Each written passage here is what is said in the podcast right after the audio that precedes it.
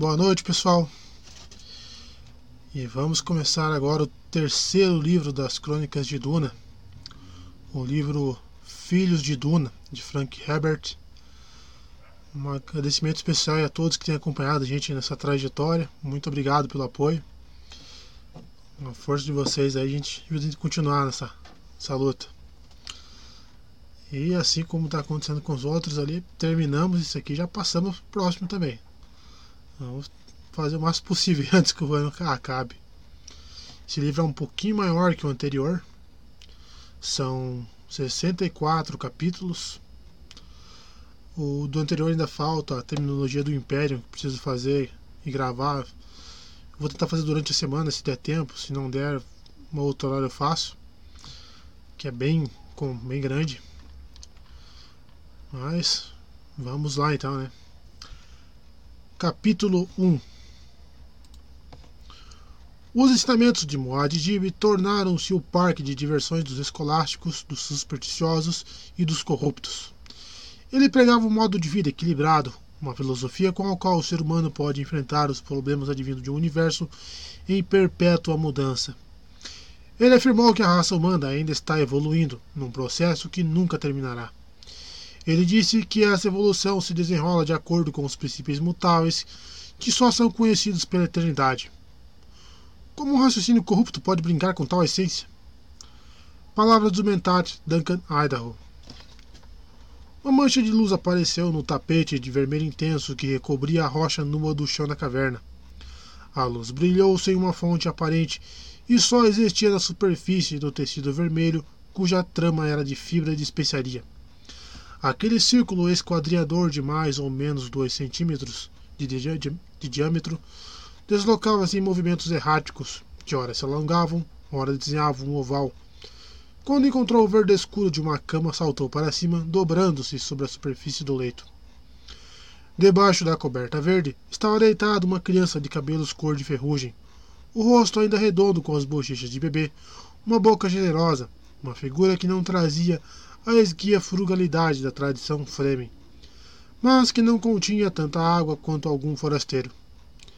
Quando a luz passou pelas pálpebras fechadas, a pequena criatura se remexeu. O círculo piscou e sumiu.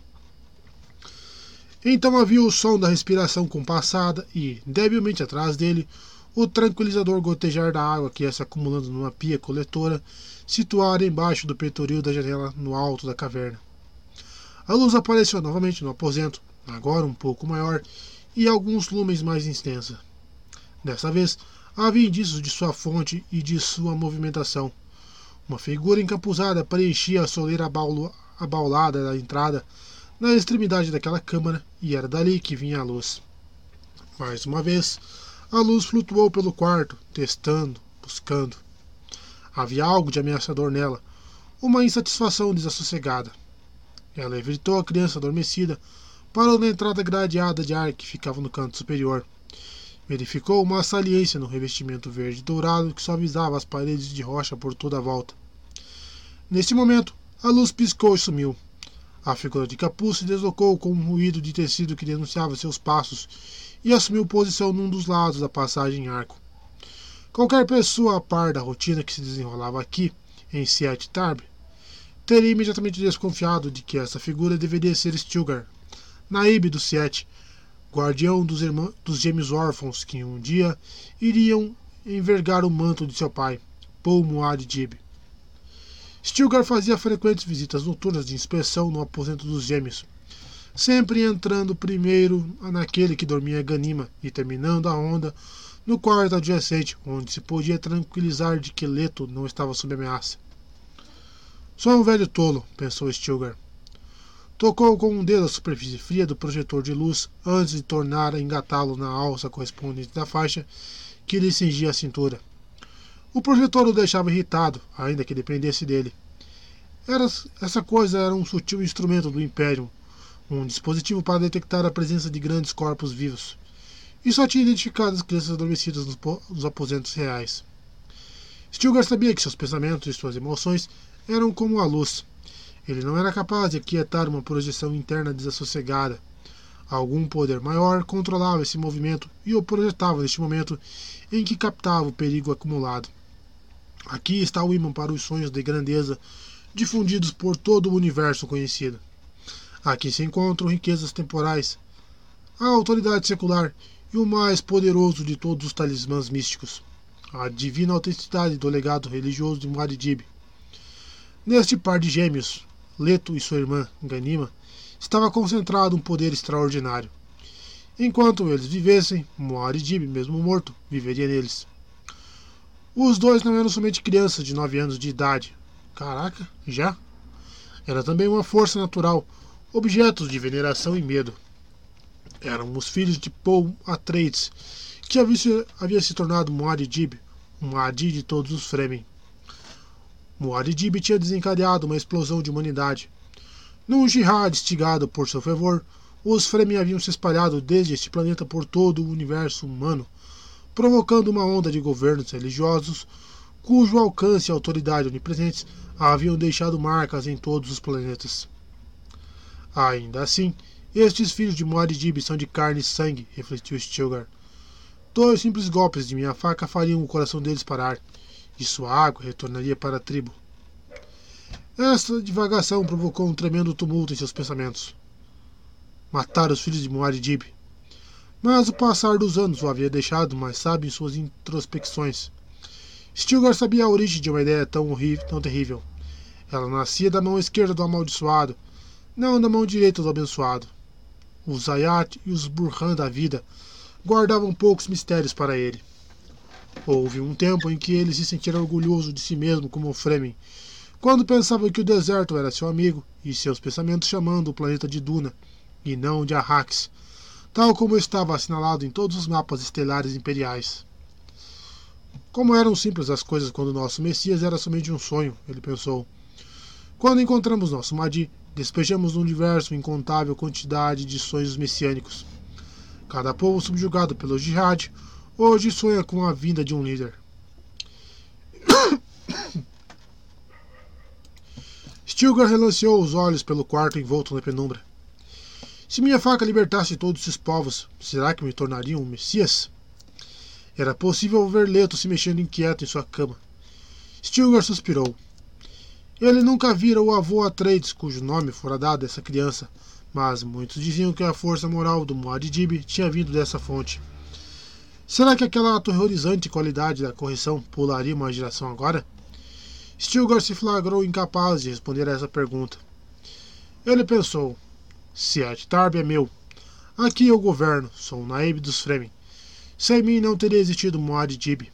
Agora os gêmeos, através de Shani, mãe deles e minha parente, meu sangue corre nas veias dessa criança. Estou ali, junto com Muad'Dib e Shani e todos os outros. O que foi que fizemos ao nosso universo? Stilgar não conseguia explicar por que tais pensamentos lhe ocorriam à noite e por que provocavam tanto sentimento de culpa. Agachou-se dentro de seu manto com capuz. A realidade não era, de maneira nenhuma, como um sonho. O deserto amistoso, que certa vez se estendia de polo a polo, fora reduzido à metade de seu tamanho original.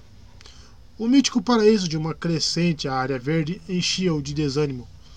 Não era como um sonho. E assim, como seu planeta tinha mudado, ele se percebia mudado. Tinha se tornado uma pessoa mais sutil do que o antigo chefe do Siete. Agora estava consciente de muitas coisas, da política e das profundas consequências das menores decisões. Ainda assim, parecia-lhe que esse conhecimento e essa sutileza era uma fina camada recobrindo um núcleo férreo de uma percepção mais simples e governada por determinismos.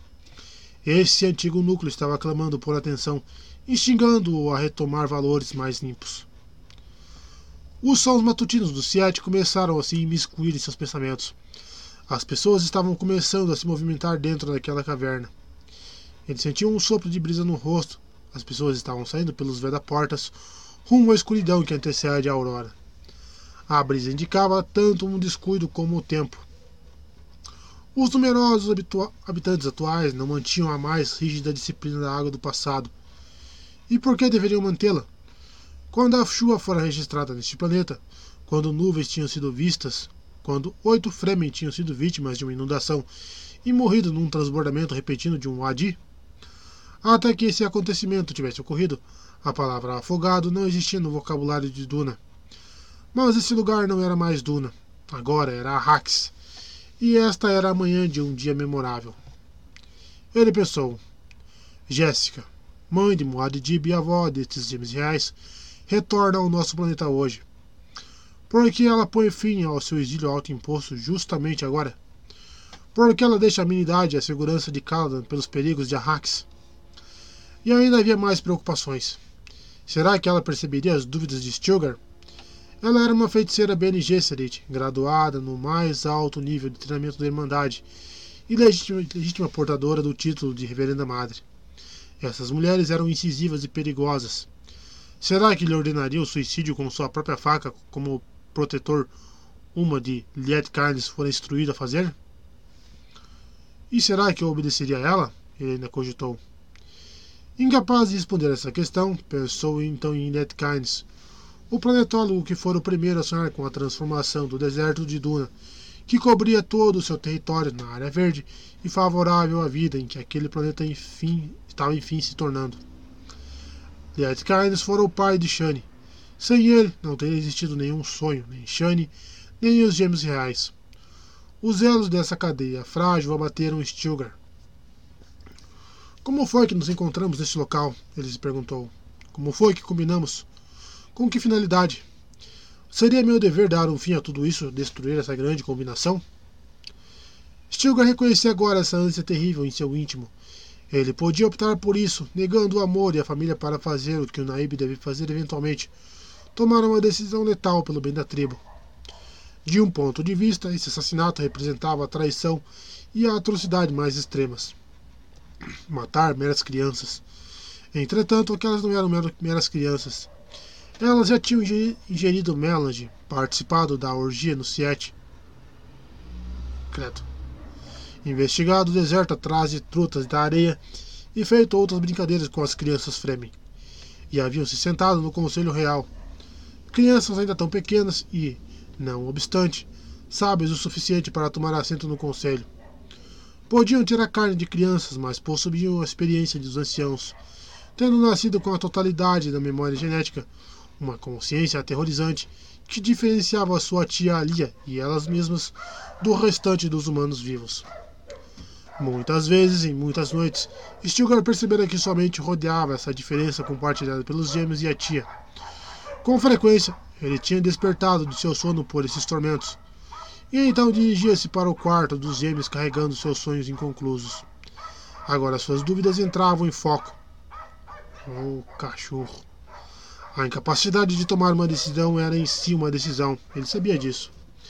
Esses gêmeos de sua tia tinham se tornado conscientes ainda dentro do útero, onde haviam tomado consciência de todas as lembranças transmitidas a eles por seus ancestrais. O vício na especiaria tinha feito isso, o vício na especiaria de suas mães, Lady Jéssica e Shani. Lady Jéssica tinha dado à luz a um varão, Moad Dib, antes de se viciar. Alia tinha nascido depois do vício instalado. Rememorando as situações, isso ficava claro. As incontáveis gerações de fertilização seletiva conduzidas pelas Bene Gesserit tinham produzido Moad Dib, mas em nenhuma parte dos planos da Irmandade elas haviam consentido com, consentindo com o Melange. Ah, elas estavam a par dessa possibilidade, mas a temiam, e chamavam-na de abominação. Esse era o fato mais desanimador, abominação. Elas devem ter motivos para aplicar tal julgamento, e se diziam que a Lia era uma abominação, então esse juízo certamente seria aplicável aos gêmeos, porque Shani, ela também tinha se sido viciada. Seu corpo fora saturado com a especiaria, e seus genes, de alguma maneira, haviam complementados de Muad'Dib. Os pensamentos de Stilgar fervilhavam. Não podia haver dúvida de que os gêmeos iam além do pai, mas em qual direção? O menino falava da capacidade de ser seu pai, e tinha provado isso. Quando ainda era apenas um bebê, Leto revelara lembranças de que somente Muad'Dib poderia ter conhecimento. Haveria outros ancestrais esperando naquele vasto espectro de memórias ancestrais cujas crenças e cujos hábitos criavam um perigo indizíveis para os humanos viventes? Abominações era o que diziam as feiticeiras sagradas das Bene Gesserit. Entretanto, a Irmandade cobiçava a genofase dessas crianças. As feiticeiras queriam o esperma e os óvulos sem a carne perturbadora que os continha. Seria esse o motivo pelo qual Lady Jessica estaria voltando agora? Ela havia rompido com a Irmandade para prestar apoio a seu consorte do Cal, mas havia boatos de que ela retomara as doutrinas Bene Gesserit. Ela... Eu podia dar cabo de todos esses sonhos, Stilgar pensou. Seria muito simples. E, todavia, mais uma vez ele se admirou de que ele mesmo era capaz de contemplar a mera possibilidade dessa opção. Os gêmeos Muad'Dib eram responsáveis pela realidade que obliterava os sonhos dos outros? Não. Eles eram simplesmente as lentes por meio dos quais a luz era vertida para revelar novas formas do universo. A atormentada somente reverteu para as crianças Fremen primárias, e ele pensou: Sim, era a religião de Muad'Dib que mais aborrecia Stilgar. Por que tinham tornado Muad'Dib um deus? Por que deificar um homem que se sabia ser de carne? O elixir dourado da vida de Muad'Dib havia criado um monstro burocrático que encilhava os assuntos humanos e ali se instalava. Com o governo e a religião ligados, ferir a lei virava pecado. Um cheiro de blasfêmia invadia o ar como fumaça sempre que havia algum questionamento de editos governamentais. A culpa da rebelião invocava o fogo do inferno e julgamentos moralistas. Apesar disso, eram homens que os criavam esses eram homens que os que criavam esses éditos governamentais. Entristecido, Stilgar balançou a cabeça de um lado para o outro, sem ver os serviçais que tinham se dirigido à antecâmara real para seus deveres matinais. Dedilhou a daga crise em sua cintura, pensando no passado que ela simbolizava, pensando mais uma vez que ele havia simpatizado com rebeldes cujos levantes abortivos tinham sido esmagados por suas ordens diretas. A confusão inundou sua mente e ele desejava saber como neutralizá-la, retornando às simplicidades representadas pela faca. Mas o universo não andaria para trás. Era um grande motor projetado sobre o vácuo cinzento da existência. Sua faca, se causasse a morte dos gêmeos, reverberaria somente contra esse vácuo, tecendo novas complexidades que ecoariam através da história humana, criando novas ondas de caos, convidando a humanidade a tentar outras formas de ordem e desordem. Stilgar suspirou, cada vez mais consciente dos movimentos ao seu redor. Sim, esses serviçais representavam uma espécie de ordem construída em torno dos gêmeos de Muad'Dib. Eles passavam de um momento para o seguinte, atendendo a cada necessidade que ocorresse ali. É melhor imitá-los, Stilgar disse para si mesmo. É melhor enfrentar o que vem quando vier. Ainda sou um serviçal, ele murmurou consigo mesmo. E meu mestre é Deus, o misericordioso, o compassivo. Então citou para si mesmo: Certamente, Pusemos nos pescoços deles grilhões que chegam até o queixo para que suas cabeças se mantenham erguidas. E pusemos diante deles uma barreira e atrás deles outra barreira. E nós os cobrimos para que não enxerguem. Assim estava escrito na antiga religião Fremen. Stilgar concordou interiormente com o movimento de cabeça. Ver, antecipar o momento seguinte, como Muad'Dib tinha feito com suas espantosas visões do futuro, injetava uma contraforça nas questões humanas criava novos lugares para decisões. Não ser atado por grilhões, sim. Isso bem poderia indicar um capricho de Deus. Outra complexidade além do alcance humano comum. Stilgar afastou a mão da faca, seus dedos fumigavam com a lembrança dela. Mas aquela lâmina que um dia cintilara no oco da boca escancarada de um verme de areia, agora seguia embanhada. Stilgar sabia que agora não sacaria essa arma branca para matar os gêmeos. Ele tinha chegado a uma decisão. Melhor preservar aquela única virtude que ele ainda prezava, a lealdade. Melhor ter as complexidades que se pensava conhecer do que as complexidades que desafiavam o entendimento. Melhor o presente do que o futuro de um sonho. O gosto amargo em sua boca avisou Stilgar como alguns sonhos podem ser vazios e revoltantes. Não. Chega de sonhos. Boa noite, pessoal. Vamos para o segundo capítulo de Os Filhos de Duna. Se vocês estão acompanhando a série aí, estão gostando, peço que deixe o like para dar uma força para a gente aí no canal. Se não for inscrito, peço que se inscreva também para ajudar a gente aí a chegar nos, nos 3 mil inscritos e fortalecer mais, para a gente trazer mais conteúdo aí. E muito obrigado por quem tem nos apoiado nessa longa jornada. Aí. Vamos lá, capítulo 2. Desafio. Você viu o pregador? Resposta. Vi um verme da areia. Desafio. O que me diz desse verme da areia? Resposta. Ele nos dá o ar que respiramos. Desafio. Então por que destruímos a terra dele? Resposta. Porque Shai Hulud, o verme da areia deificado, ordena que o façamos. Enigmas de Arrax, por Hark al-Ada. Como era costume entre os Fremen, os gêmeos Atreides se levantaram uma hora antes do alvorecer. Bocejaram e se espreguiçaram em secreta simultaneidade em seus quartos adjacentes, percebendo a atividade da população da caverna à volta deles. Podiam ouvir os serviçais na antecâmara preparando o desjejum, um mingau simples com tâmaras e nozes misturadas num líquido extraído da especiaria parcialmente fermentada. Havia luciglobos na antecâmara e uma luz suave, ambarina, entrava pelos arcos abertos de acesso aos quartos. Os gêmeos se vestiram sem demora, a luz mortiça, cada um ouvindo o outro ali perto. Como tinham combinado, trajaram o traje estilador contra os ventos abrasivos do deserto. Foi então que o par real se reuniu na antecâmara, reparando na repentina imobilidade dos serviçais. Observaram que Leto usava um sobre, uma sobrecapa castanha de borda preta, recobrindo a esguia silhueta desenhada pelo traje estirador cinzento. Sua irmã trajava uma capa verde. A gola da capa de cada criança era fechada no pescoço por uma fivela no formato do gavião dos Atreides, em ouro com gemas vermelhas formando os olhos. Reparando nessa elegância, Hara, uma das esposas de Stilgar, comentou: Vejo que vocês se vestiram em honra de sua, de sua avó.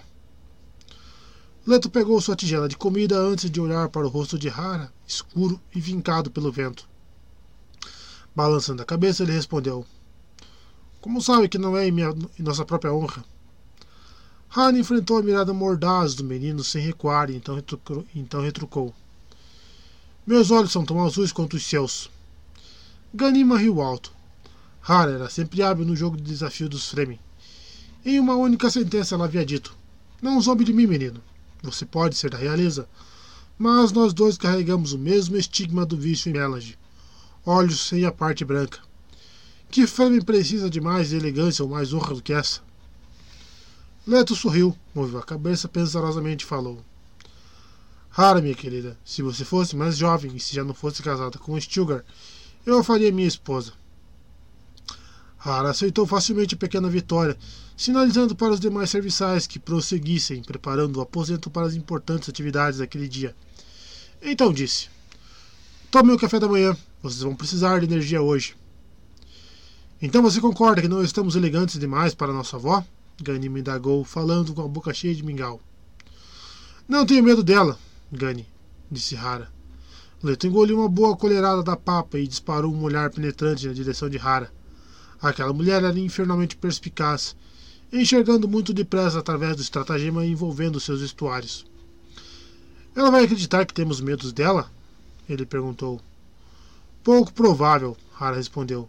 Ela foi nossa reverenda madre, lembre-se disso. Conheço o jeito dela.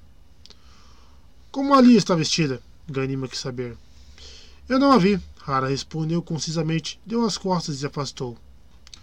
Leto e Ganima trocaram um olhar de segredos compartilhados e rapidamente se concentraram de volta em seu desjejum. Depois, saíram na direção da grande passagem central. Usando uma das línguas antigas que ambos partilhavam por meio de sua memória genética, Ganima disse: Então, hoje temos uma avó. O que aborrece ali imensamente, Leto observou. Quem gosta de abdicar de tanta autoridade? indagou Ganima. Leto riu baixinho, emitindo um som extremamente adulto de sua carne tão jovem.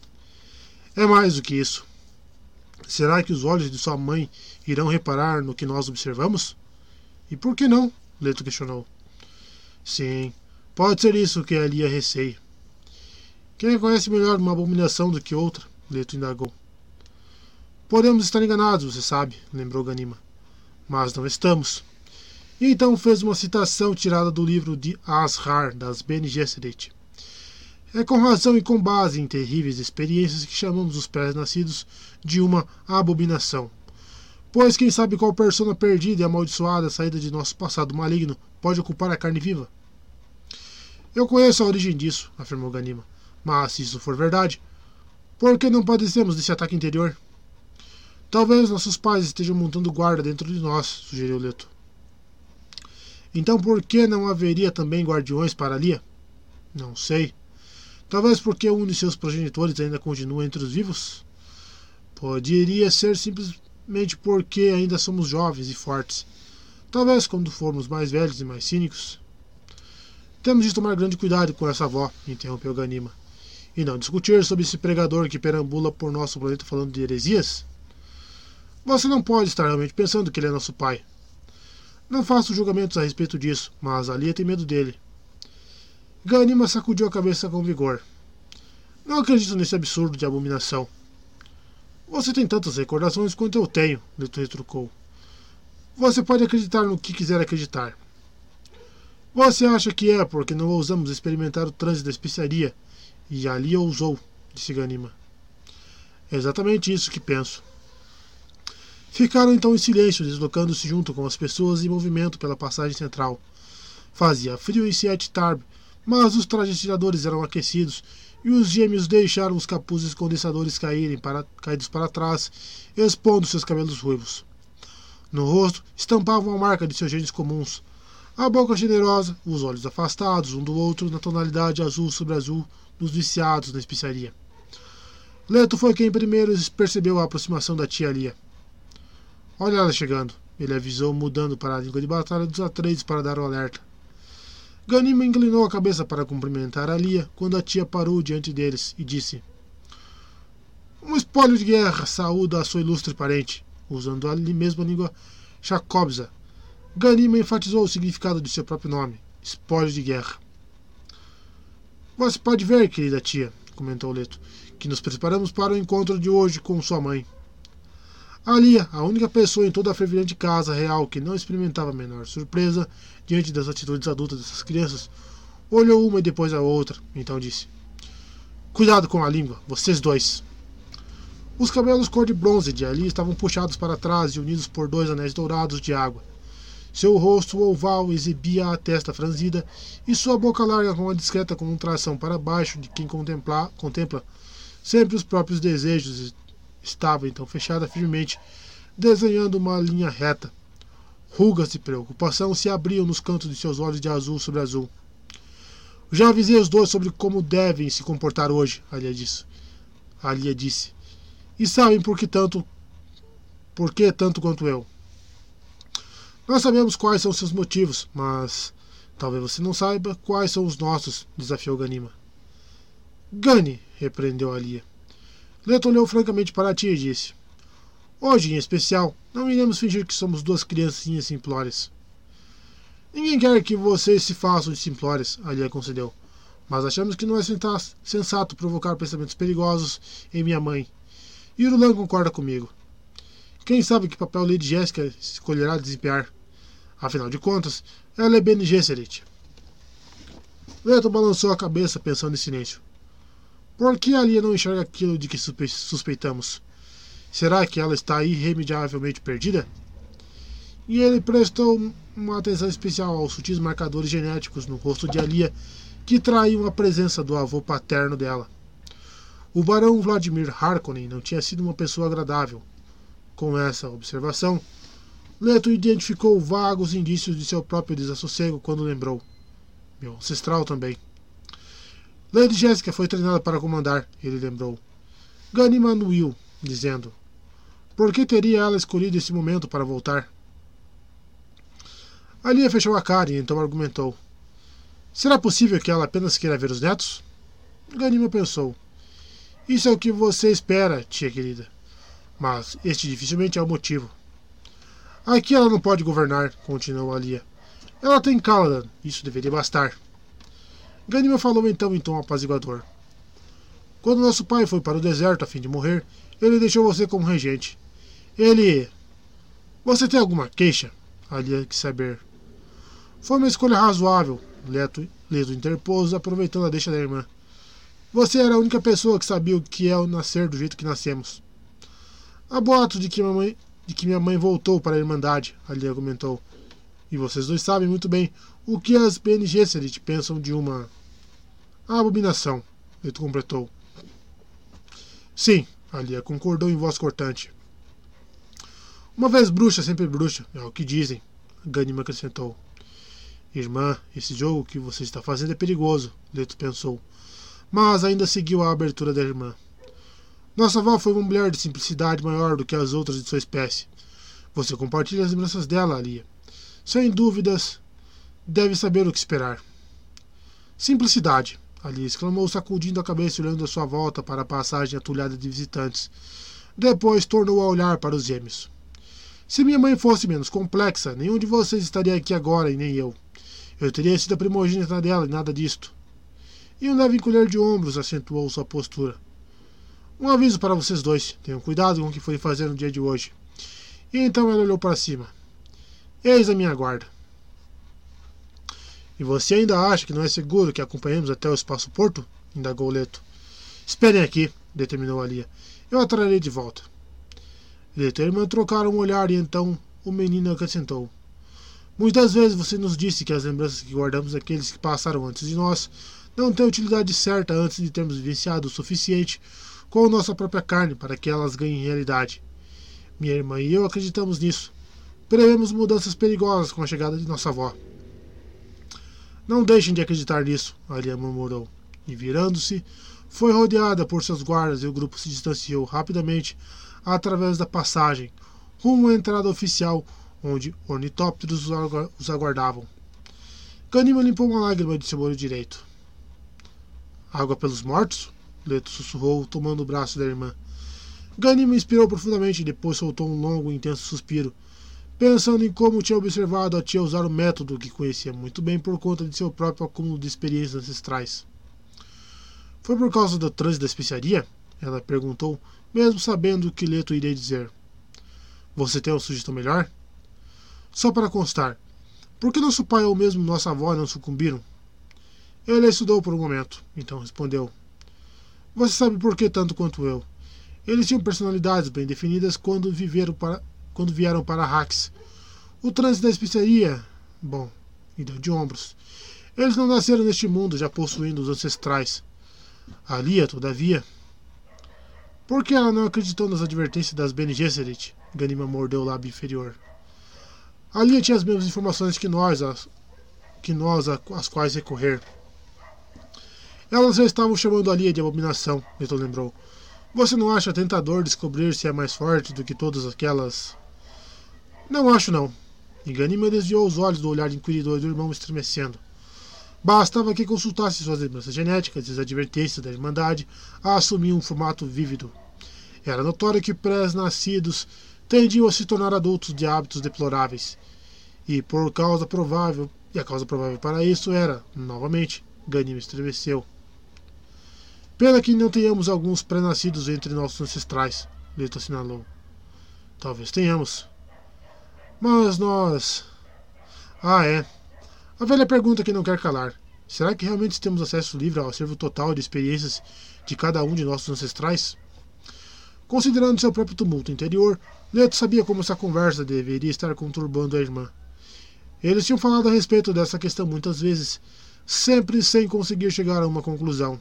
Então ele disse: Devemos adiar e adiar mais um pouco todas as vezes que ela insistir conosco para experimentarmos o transe. Extrema cautela com uma dose excessiva de especiaria. Essa é a nossa melhor estratégia. Uma overdose teria de ser mesmo muito grande, comentou Ganima. Nossa tolerância provavelmente é alta, ele concordou. Veja só de quanto ali precisa. Tenho pena dela, Ganima disse. O fascínio disso deve ter sido muito sutil e insidioso, insinuando-se dentro dela até. Ela é uma vítima, sim, disse Leto. Abominação. Talvez estejamos errados. Verdade. Sempre me perguntei, contemplou Ganima, se a próxima lembrança ancestral que buscarei será aquela que. O passado está tão longe quanto seu travesseiro, Neto relembrou. Temos de criar uma oportunidade de falar sobre isso com nossa avó. É o que a recordação dela me impede com insistência, Neto concordou. Ganima encontrou o olhar do irmão e então observou. Conhecimento demais nunca facilita decisões simples. Capítulo 3 O Siete da borda do deserto era de Liette, era de Kynes, era de Stilgar, era de Moad Dib, e mais uma vez de Stilgar. Os Naibs dormem um, um a um na areia, mas o Siete resiste. De uma canção Fremen. Alia sentia o coração martelando enquanto se afastava dos gêmeos. Durante alguns segundos latejantes, ela se sentiu fortemente compelida a ficar com eles e implorar que a ajudassem. Que fraqueza tola. Lembrar-se dela disparava por todo o ser de Alia uma imobilidade de advertência. Será que esses gêmeos ousariam praticar a presciência? O caminho que havia engolido o pai deles devia ser um verdadeiro chamariz para as crianças. O trânsito da especiaria, com suas visões de futuro tremeluzindo com a névoa fina, soprada, sobre uma, sobre uma brisa débil. Por que eu não consigo enxergar o futuro? Alice perguntava. Por mais que eu tente, por que isso se esquiva de mim? Ela disse para si mesma que os gêmeos deveriam ser levados a experimentar o transe. Poderiam ser reduzidos a fazer isso. Tinha uma curiosidade das crianças e o transe estava associado a recordações que atravessavam milênios. Assim como eu fui, Alia pensou. Os guardas que acompanhavam abriram os veda-portas da entrada oficial do Siete e se postaram ao lado do umbral quando ela emergiu na plataforma de aterrissagem, onde os ornitópteros aguardavam. Um vento vindo do deserto soprava poeira para todo lado no céu, mas o dia estava claro. Sair do ralo dos ciclopos do Siete para a luz do dia ali fora também fez seus pensamentos se voltarem para assuntos externos. Por que Lady Jessica estaria regressando nesse momento? Será que teriam chegado à cala da história sobre a regi como a regência estava? Devemos nos apressar, milady, disse um de seus guardas, elevando o tom de voz para ser ouvido acima do do, do, uivo do vento. Ali deixou que a ajudasse a subir a bordo do ornitóptero e atou o cinto de segurança, mas seus pensamentos saltavam à sua frente. Por que agora? Conforme as asas do ornitóptero mergulhavam e a nave seguia deslizando com as correntes aéreas, ela percebia a pompa e o poder de sua posição como coisas físicas, mas frágeis. Oh, como eram frágeis! Por que agora, quando seus planos não estavam concluídos? A névoa de poeira flutuava, suspensa e subindo, e ela conseguia enxergar a luz brilhante do sol caindo sobre a paisagem móvel do planeta, amplas áreas de vegetação verde, onde antes predominavam apenas terrenos ressecados. Sem uma visão do futuro poderia fracassar. Oh, que magia poderia realizar se pelo menos pudesse enxergar como Paul? mas não é para mim a amargura que resulta de visões da presciência. Uma forma torturante atravessou-a de cima a baixo, e ela desejou ser capaz de deixar o poder de lado. Oh, ser como os outros, cegos em meio à mais segura de todas as cegueiras, vivendo apenas a meia vida hipnótica na qual a maioria dos humanos era lançada pelo choque do nascimento. Mas não, ela nascera uma Atreides, vítima de uma percepção consciente com Els de idade, infligida a ela pelo vício de sua mãe em especiaria. Por que minha mãe regressa hoje? Gurney Halleck estaria com ela, sempre o servo leal, esse assassino contratado de semblante horrendo, dedicado e franco, um músico capaz de executar mortes com um aço liso, com a mesma facilidade com que entretinha ouvintes ao toque de seu balizete de nove cordas. Havia quem dissesse que ele tinha se tornado amante de sua mãe. Isso seria algo para se comprovar. Poderia se revelar um trunfo muito valioso. O desejo de ser como os outros se esvaiu. Leto tem de ser seduzido para provar o trânsito da especiaria. Ela se lembrava de ter perguntado ao menino como ele lidaria com Gurney Halleck, e Leto, pressentindo intenções ocultas nessa indagação, disse que Halleck era leal ao extremo. E acrescentou: Ele adorava o meu pai. Ela de fato percebera a discreta hesitação. Leto quase tinha dito a mim em vez de o meu pai. Sim, havia momentos em que era difícil separar a memória genética das disposições da carne viva. Gurney Halleck tornaria ainda mais difícil essa separação para Leto. Um sorriso áspero roçou nos lábios de Alia. Gurney decidira retornar a Caladan com Lady Jessica após a morte de Paul. A volta dele agora emana, emanha, emanha, emaranharia. Nossa! Emaranharia muitas coisas. Regressando para Hax, ele acrescentaria sua própria cota de complexidade às linhas existentes. Tinha servido ao pai de Paul e assim havia uma sucessão. de Leto I para Paul e deste para Leto II, e proveniente da programação de linhagem das Bene Gesserit de Jéssica para Alia e desta para Ganima em um ramo perpendicular. Injetando um pouco de confusão nas identidades, Gurney poderia se mostrar inestimável. O que ele faria se descobrisse que temos nas veias sangue dos Harkonnen? Esses mesmos Harkonnen que eles odeiam com todas as forças? O sorriso no rosto de Alia ganhou um tom introspectivo. Afinal de contas, os gêmeos eram apenas crianças. Eram como os filhos de um sem número de pais cujas lembranças pertenciam tanto aos outros quanto a eles mesmos. Os gêmeos estariam aguardando na plataforma de Seat Tarb e assistiriam ao pouso da nave de sua avó na bacia de Arraquina. A marca fulgurante da passagem da aeronave pelo céu seria visível. Será que isso tornará a chegada de Jéssica mais real para seus netos? Minha mãe irá me dar a respeito do treinamento deles, ali refletiu. Será que incluo os exercícios de planabino na medida certa? Será que digo a ela que eles se treinam sozinhos, exatamente como eu fazia? Citarei para ela as palavras de seu próprio neto. Entre as responsabilidades do comando está a necessidade de punir, mas somente quando a vítima o exige. Ocorreu ali então que, se pelo menos ela conseguisse fazer a mãe prestar atenção somente nos gêmeos, os demais poderiam escapar a um exame minu mais minucioso. Isso era uma coisa que podia ser feita. Leto era muito parecido com Paul, e por que não? Ele poderia ser Paul sempre que quisesse. Até Ganima possuía essa aterradora capacidade. Da mesma maneira que eu posso ser minha mãe ou qualquer outra pessoa que tenha compartilhado sua vida conosco. Ela se desviou bruscamente dessa ideia, fixando os olhos no panorama da muralha escudo conforme passava. Então, qual era a sensação de deixar a acolhedora segurança de Caladan e toda a sua água voltar para Hax, esse planeta desértico em que seu duque fora assassinado e seu filho morrera como mártir? Por que Lady Jessica estaria voltando neste momento? A Aria não achava resposta, nenhuma resposta certeira. Era capaz de compartilhar os mesmos conteúdos que existissem na consciência do ego de outra pessoa, mas quando as experiências assumiam rumos diferentes, os motivos também divergiam. O cerne das decisões estavam nas ações particulares realizadas pelos indivíduos.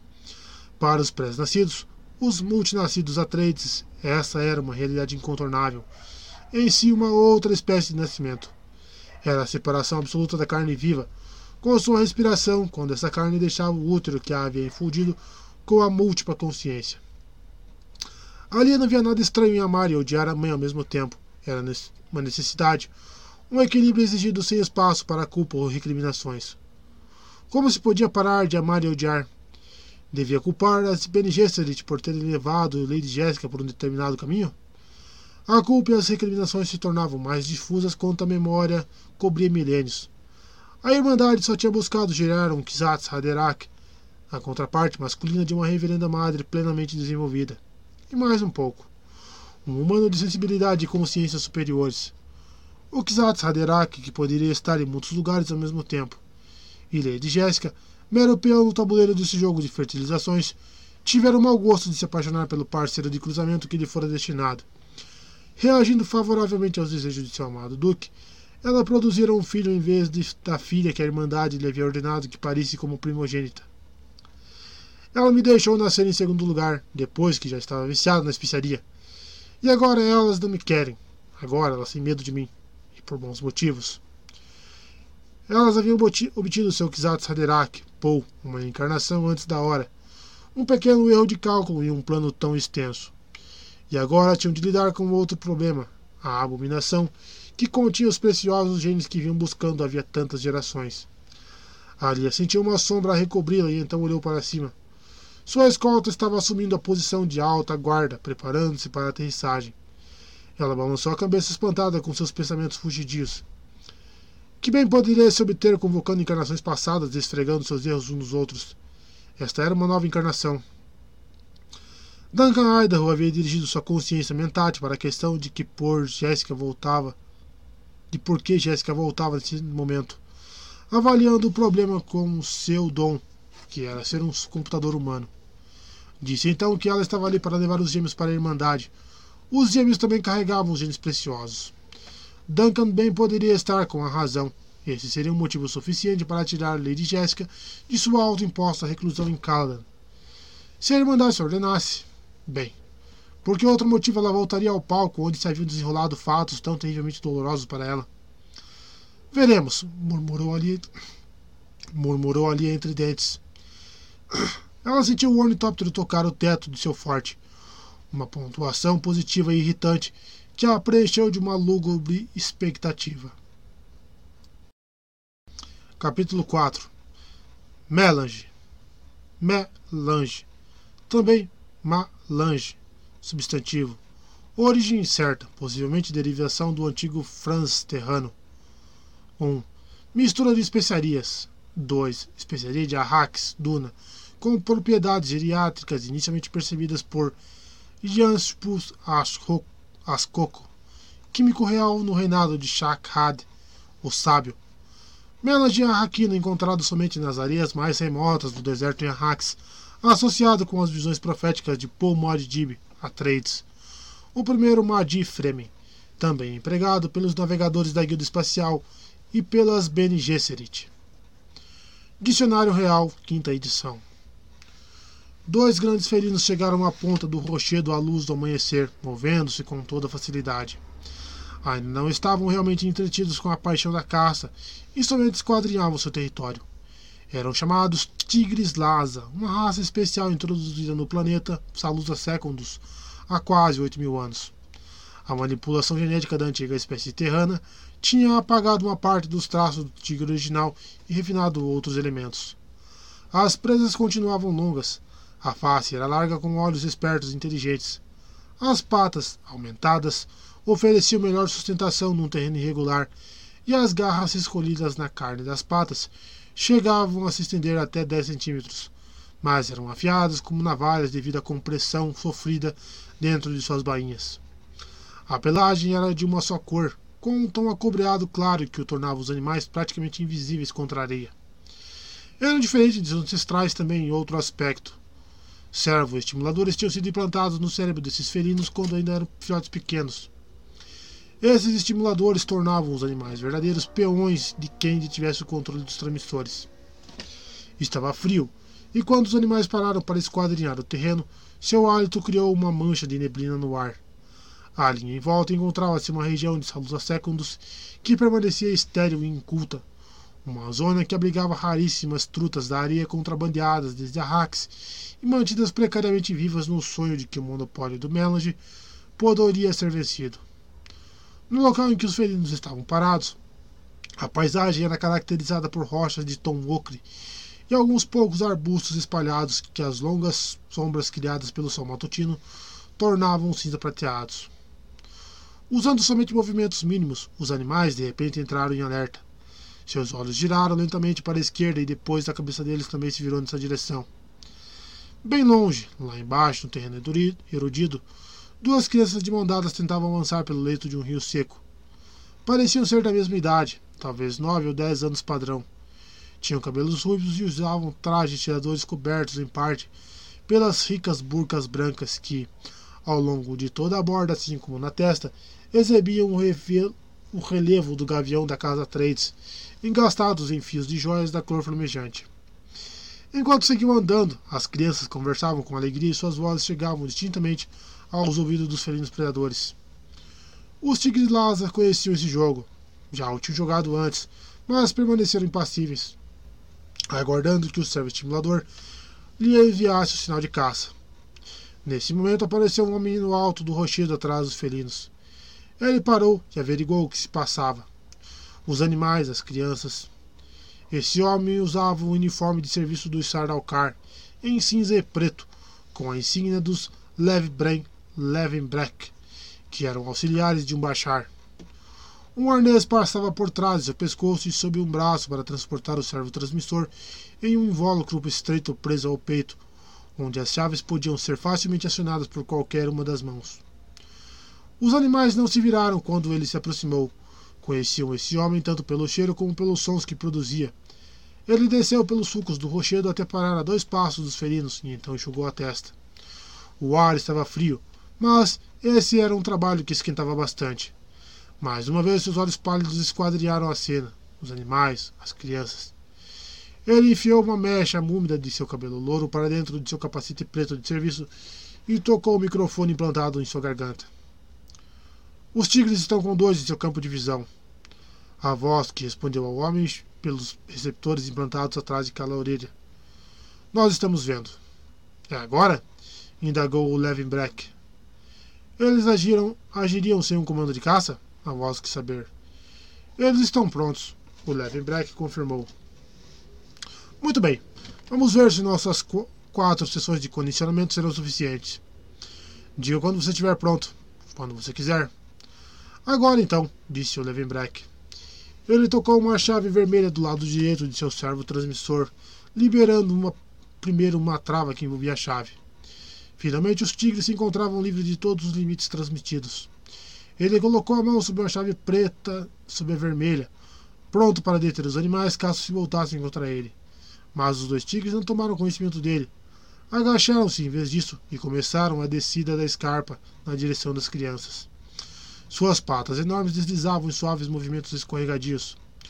O Levenbreck ficou de cócoras para observar, sabendo que em algum ponto à volta dele, um transolho transmitia a cena toda para o um monitor secreto no interior da torre, onde vivia seu príncipe. Nesse momento, os tigres começaram a trotar e depois a correr. Atentas à escalada que eles impunham aquele terreno rochoso, as crianças ainda não tinham visto perigo. Uma delas riu e o som alto, penetrante, soou cristalino no ar.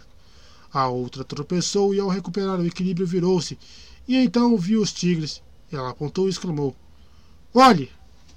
As duas crianças interromperam a, súbita, a subida e olharam com atenção para aquela interessante intromissão em suas vidas.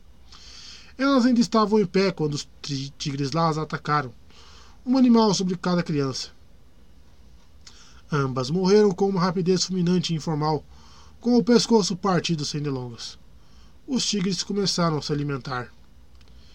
Devo chamar os animais de voltas? perguntou o Levenbreck. Deixe que terminem. Eles se comportaram bem. Eu sabia que seria assim. Essa dupla é espetacular. A melhor que já vi, concordou Levenbreck. Muito bem, então. Estamos enviando um transporte para você. Desligando. O Levenbreck continuou parado e se alongou. Absteve-se de olhar diretamente para a silhueta dos morros à sua esquerda, onde um lampejo denunciava a localização do transolho, enquanto ele retransmitia o belo desempenho da operação ao seu baixar, instalado a uma grande distância nas terras verdes do Capitólio. O Levenbreck sorriu. Ele receberia uma promoção pelo trabalho executado naquele dia. Ele já podia sentir a insígnia de bator no pescoço e no futuro de um Burzeg. Até mesmo de um Bachar futuramente. As pessoas que serviam corretamente nos batalhões de Farhad, neto do falecido Shadan IV, conquistavam generosas promoções. Um dia, quando o príncipe estivesse sentado em seu legítimo trono, haveriam promoções ainda maiores. O posto de Bachar poderia não ser o fim de tudo. Havia baronatos e condados nos muitos mundos desse reino. E assim que os gêmeos Atreides fossem removidos. Capítulo 5 os Fremen devem retornar à sua fé original, ao seu gênio na formação de comunidades humanas. Eles devem retornar ao passado no qual essa lição de sobrevivência foi aprendida na luta com a Hax. A única questão dos Fremen deveria ser a de abrir sua alma aos ensinamentos interiores.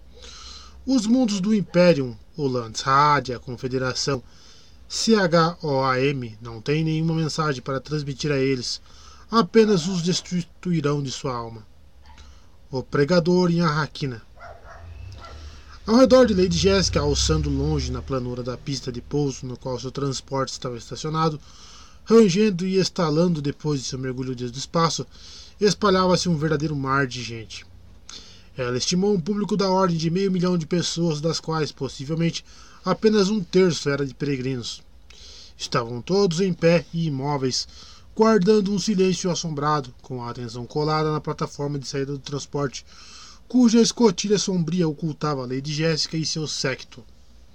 Faltavam duas horas para o meio-dia, mas o ar que pairava sobre o provael já estava refletindo uma empoeirada luminosidade que prometia um dia quente. Jéssica tocou seu cabelo ruivo riscado de prata no ponto em que emoldurava seu rosto oval abaixo da, do capuz da aba de Reverenda Madre. Ela sabia que não estava com a sua melhor aparência após uma viagem tão longa e que o negro da Abra não era a cor que mais a favorecia. Mas ela já havia usado esse traje antes. O significado da aba não seria ignorado pelos Fremen. Ela suspirou.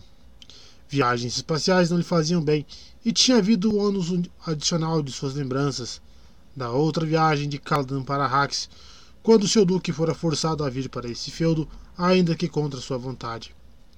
Lentamente, sondando o com a habilidade de seu treinamento Bene Gesserit para detectar minúcias significativas, ela examinou aquele mar de pessoas.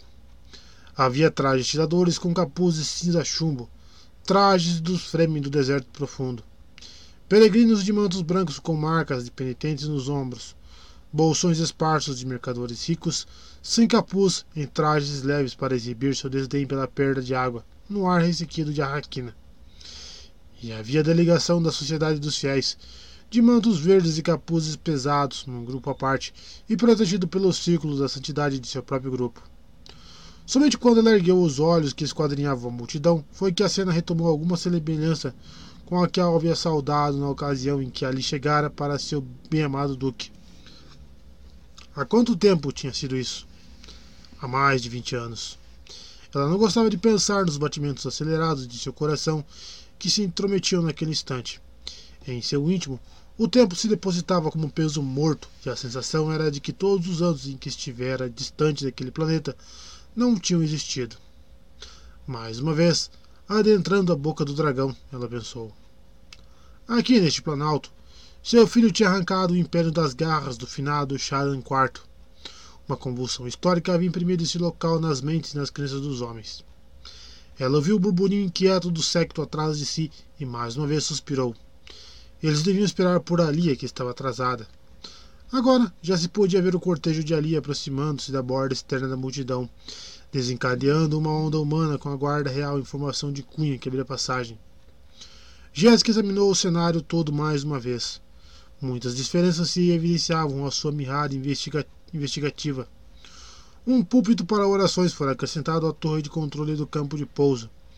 E visível na extremidade esquerda, do outro lado do planalto, erguia-se a formidável pilha de aço plás que Paul tinha erguido para ser sua fortaleza. Seu Siete sobre a areia. Era a maior de todas as construções individuais que jamais se vira erguer pelas mãos do homem. Cidades inteiras poderiam ter sido abrigadas dentro de seus muros, com espaço de sobra. Agora, a, era a sede da mais poderosa força governante do Império, a Sociedade dos Fiéis de Alia, que ela montara sobre o cadáver do irmão. Esse lugar deve desaparecer, Jéssica pensou. A delegação de Alia tinha alcançado a base da rampa de saída e se postara ali, aguardando. Jéssica reconheceu os traços enrugados de Stilgar. E, que Deus me ajude. Ali estava a princesa Irulan, mascarando sua selvageria com um corpo sedutor e o ralo de seus cabelos dourados esvoaçando ao sopro de uma brisa ligeira. Irulan não parecia ter envelhecido um dia sequer, uma afronta. E lá na ponta da cunha vinha com seus traços imprudentemente juvenis, os olhos dirigidos para cima, para as sombras que envolviam a escotilha. Os lábios de Jéssica se apertaram e formaram uma linha reta e ela examinou intensamente o rosto da filha. Uma sensação de chumbo latejou, atravessando o corpo de Jéssica, e ela ouviu o som da arrebentação de sua própria vida ondulando em seus ouvidos. Os rumores eram verdadeiros. Que horror! Que horror! Ali tinha descambado para o caminho proibido. Ali estavam as evidências que uma iniciada saberia ler. A abominação. Nos poucos minutos de que precisou para se recompor, Jéssica se deu conta do quanto haviam esperado que os boatos fossem falsos. E quanto aos gêmeos? Ela se indagou. Será que eles também estão perdidos? Lentamente, como corresponde à mãe de um deus, Jéssica se afastou das sombras e alcançou a borda da rampa. Seu séquito ficou para trás, como ela havia instruído. Os instantes seguintes eram cruciais. Jéssica postou-se sozinha, perfeitamente à vista de toda aquela multidão. Ouviu quando Gurney Halleck deu uma pequena tossida nervosa atrás dela. Ele havia objetado, sem nenhum tipo de escudo para protegê-la. Deus das profundezas, mulher, você perdeu o juízo. Mas entre os aspectos mais valiosos de Gurney estava seu núcleo de obediência. Ele diria o que achava necessário então obedeceria. Agora era o momento de obedecer. O mar humano emitiu um som que lembrava o silvio de um verme da areia gigante assim que Jéssica saiu das sombras. Ela ergueu os braços para realizar o gesto de abençoar com o qual a casta dos sacerdotes tinha condicionado o império, evidenciando significativos bolsões de relutância, mas ainda como um único organismo gigantesco, o povo se pôs de joelhos. Até mesmo o cortejo oficial aderiu à reverência. Jéssica tinha registrado os grupos relutantes em meio à multidão e sabia que os outros olhos atrás dela e entre seus agentes infiltrados no público tinham memorizado um mapa temporário com base no qual identificar os tardios. Enquanto Jéssica continuava com os braços levantados, Gurney e seus homens saíram das sombras. Passaram por ela rapidamente para descer a rampa, ignorando os olhares surpresos dos integrantes do cortejo oficial e indo ao encontro dos agentes que se identificavam por sinais de mão. Sem demora, se espalharam em meio ao, ar, ao mar humano, saltando montinhos de gente ajoelhada e se esgueirando em meio aos trilhos estreitos. Alguns indivíduos que viram seu alvo, viram que eram seu alvo, viram o perigo e tentaram fugir. Esses foram os mais fáceis. Uma faca lançada, um laço de garrote e os fugitivos caíram ao chão. Os outros foram apartados do povo e tiveram as mãos atadas e os pés amarrados. Durante todo esse procedimento, Jéssica continuou com os braços estendidos e erguidos, abençoando com sua presença e mantendo a turba toda submissa. Apesar disso, ela leu os sinais de boatos que se espalhavam e sabia qual era o predominante, porque tinha sido plantado. A reverenda madre retorna para estipar os indolentes. Abençoada seja a mãe de nosso Senhor. Quando tudo havia terminado e alguns corpos mortos estavam estendidos na areia, com cativos já removidos para as celas de detenção sob a torre de pouso, Jéssica baixou os braços. Talvez tivesse decorrido três minutos, ela sabia que havia pouca chance de Gurney e seus homens terem de fato removido os líderes da insubordinação, aqueles que representavam uma ameaça mais poderosa. Eles seriam mais sensíveis e estariam mais alertas, mas entre os cativos também havia presas interessantes, junto com os usuais simplórios e pau-mandados. Jéssica baixou os braços e o povo, vibrando de exultação, se colocou de novo em pé.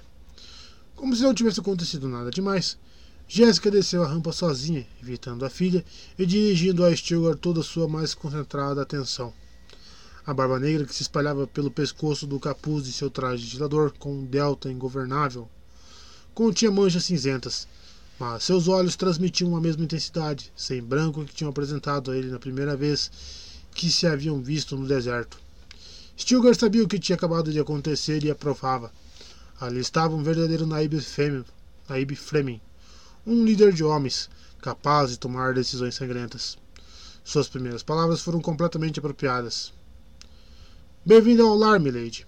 É sempre um prazer presenciar uma ação direta e eficaz. Jéssica lhes permitiu um minúsculo sorriso.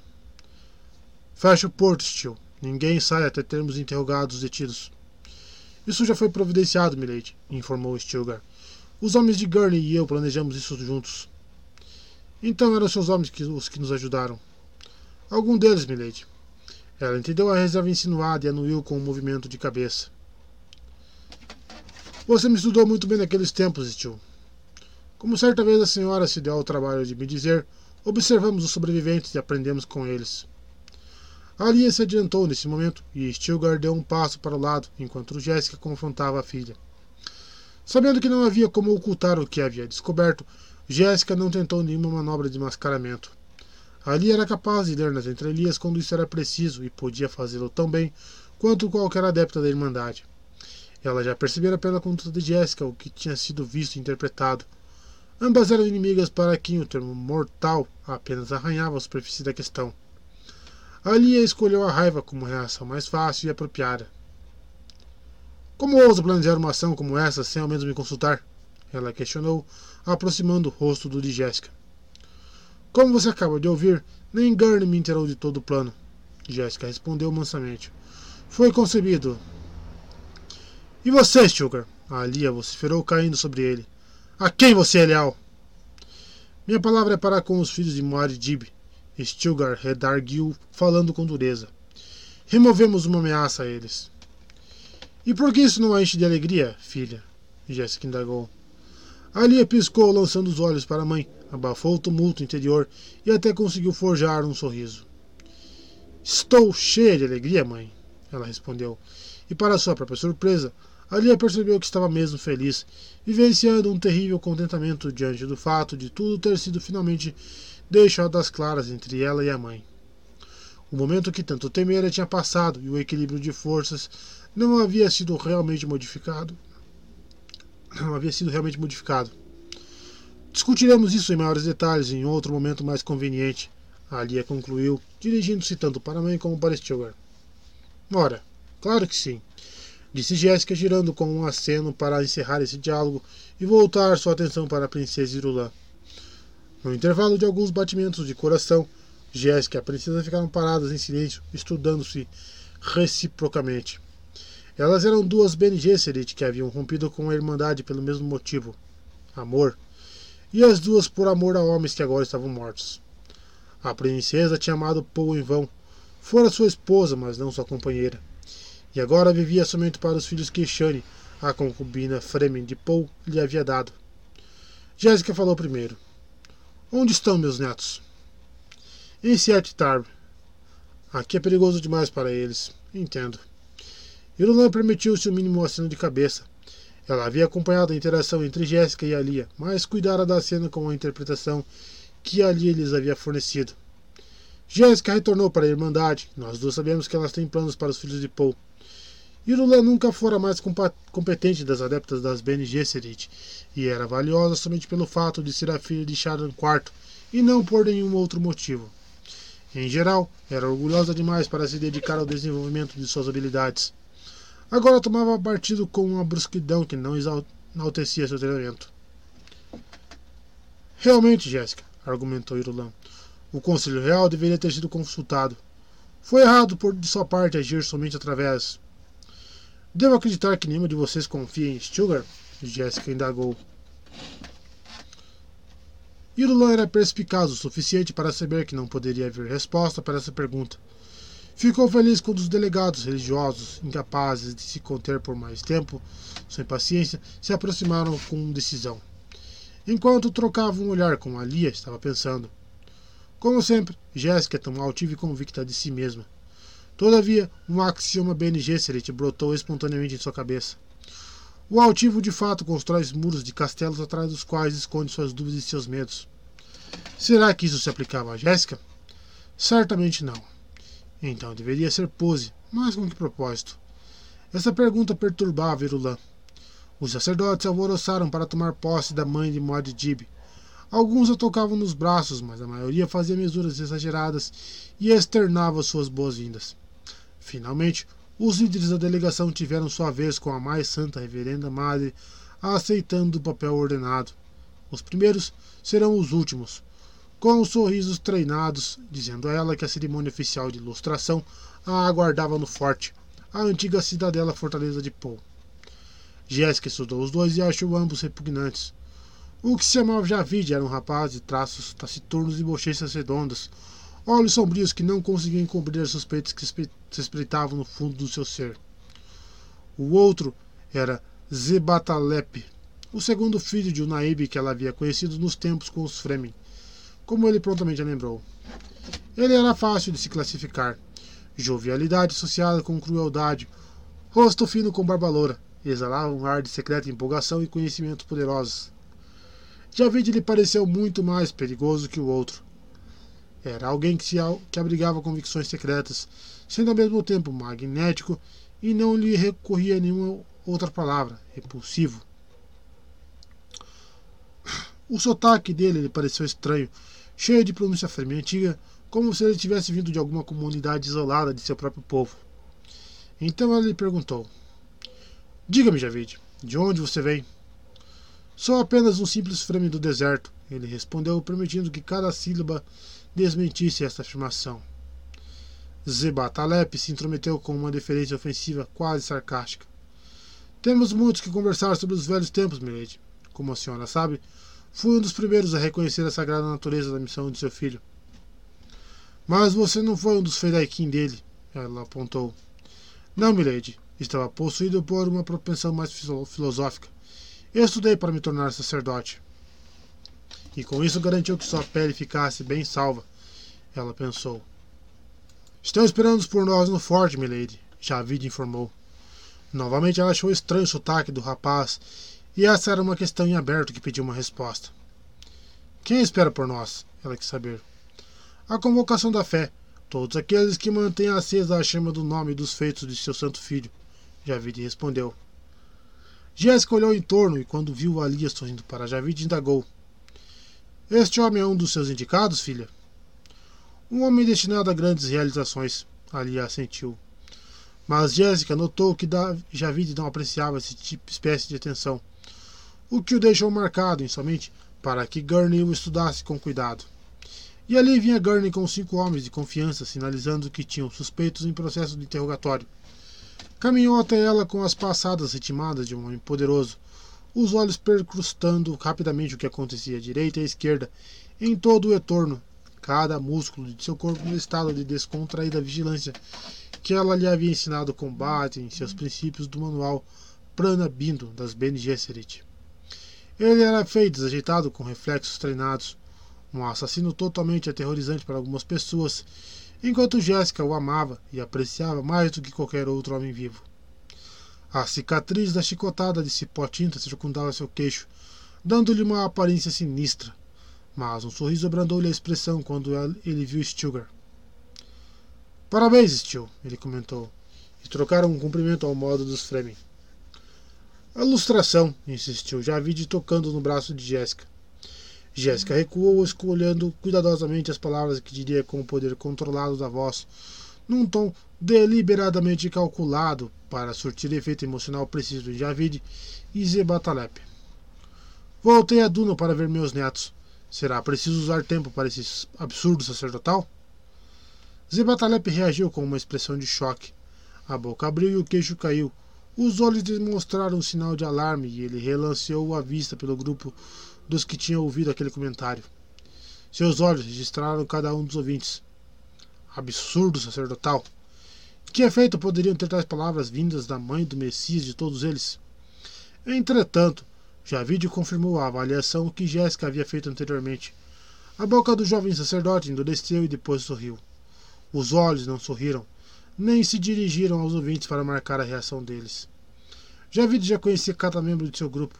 Ele tinha um mapa no seu raio de audição de todos que seriam observados com cuidados espaciais deste momento, desse momento em diante. Somente alguns segundos depois, Javid parou de sorrir com uma brusquidão que mostrava que ele sabia como havia extraído. Ele não se deixara de fazer a lição de casa. Ele conhecia os poderes de observação que ele de Jéssica possuía. Com um meneio curto e contraído de sua cabeça, reconheceu seus poderes. Num instante lampejo de alimentação, Jéssica sopesou as necessidades.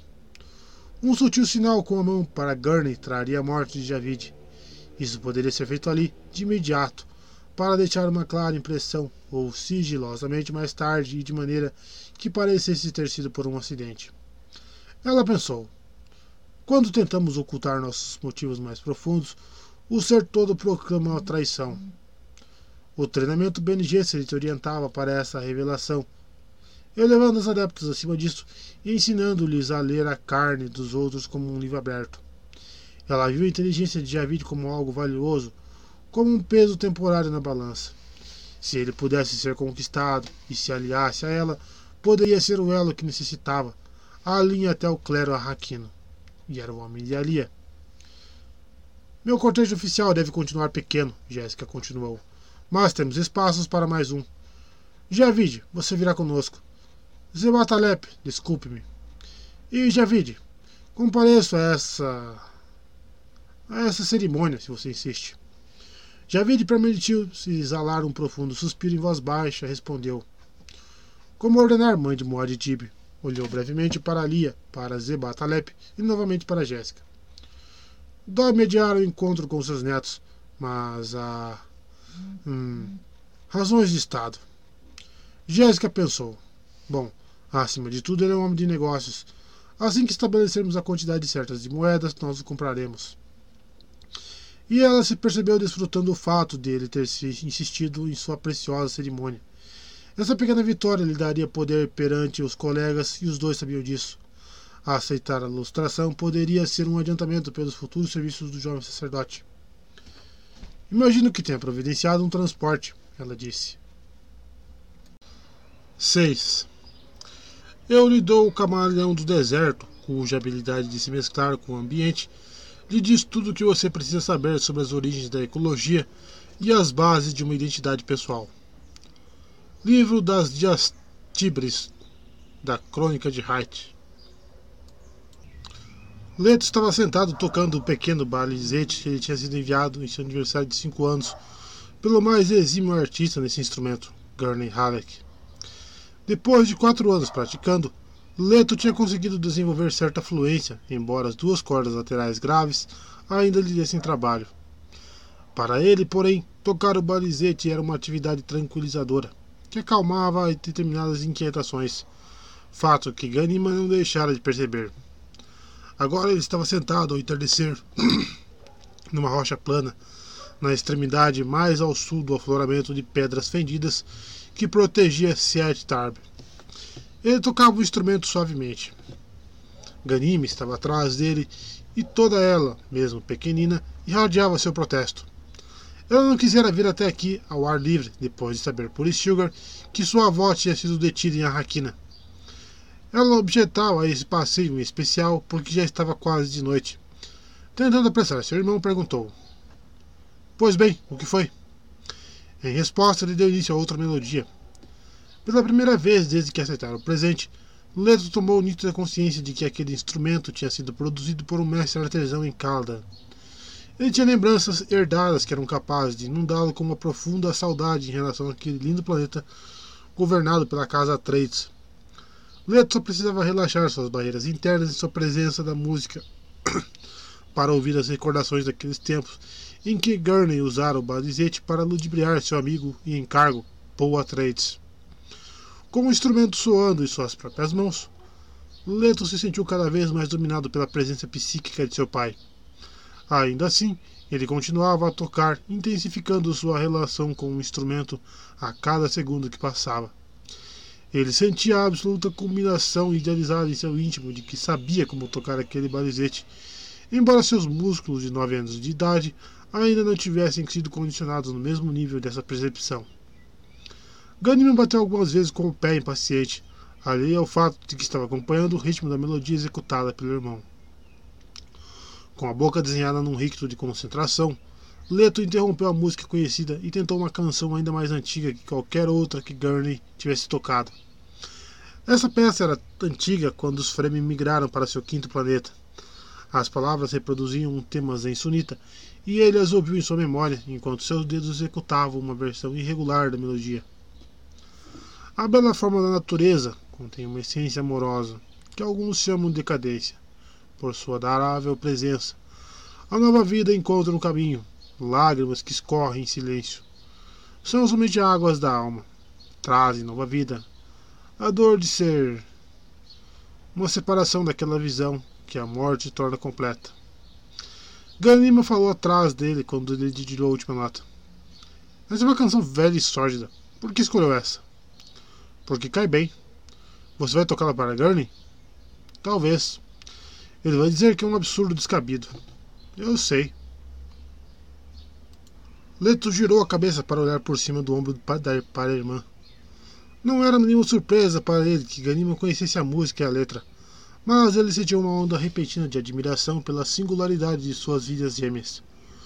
Um deles poderia morrer e ao mesmo tempo seguir vivendo na consciência do outro, com todas as lembranças compartilhadas e intactas. Eram próximos nesse nível.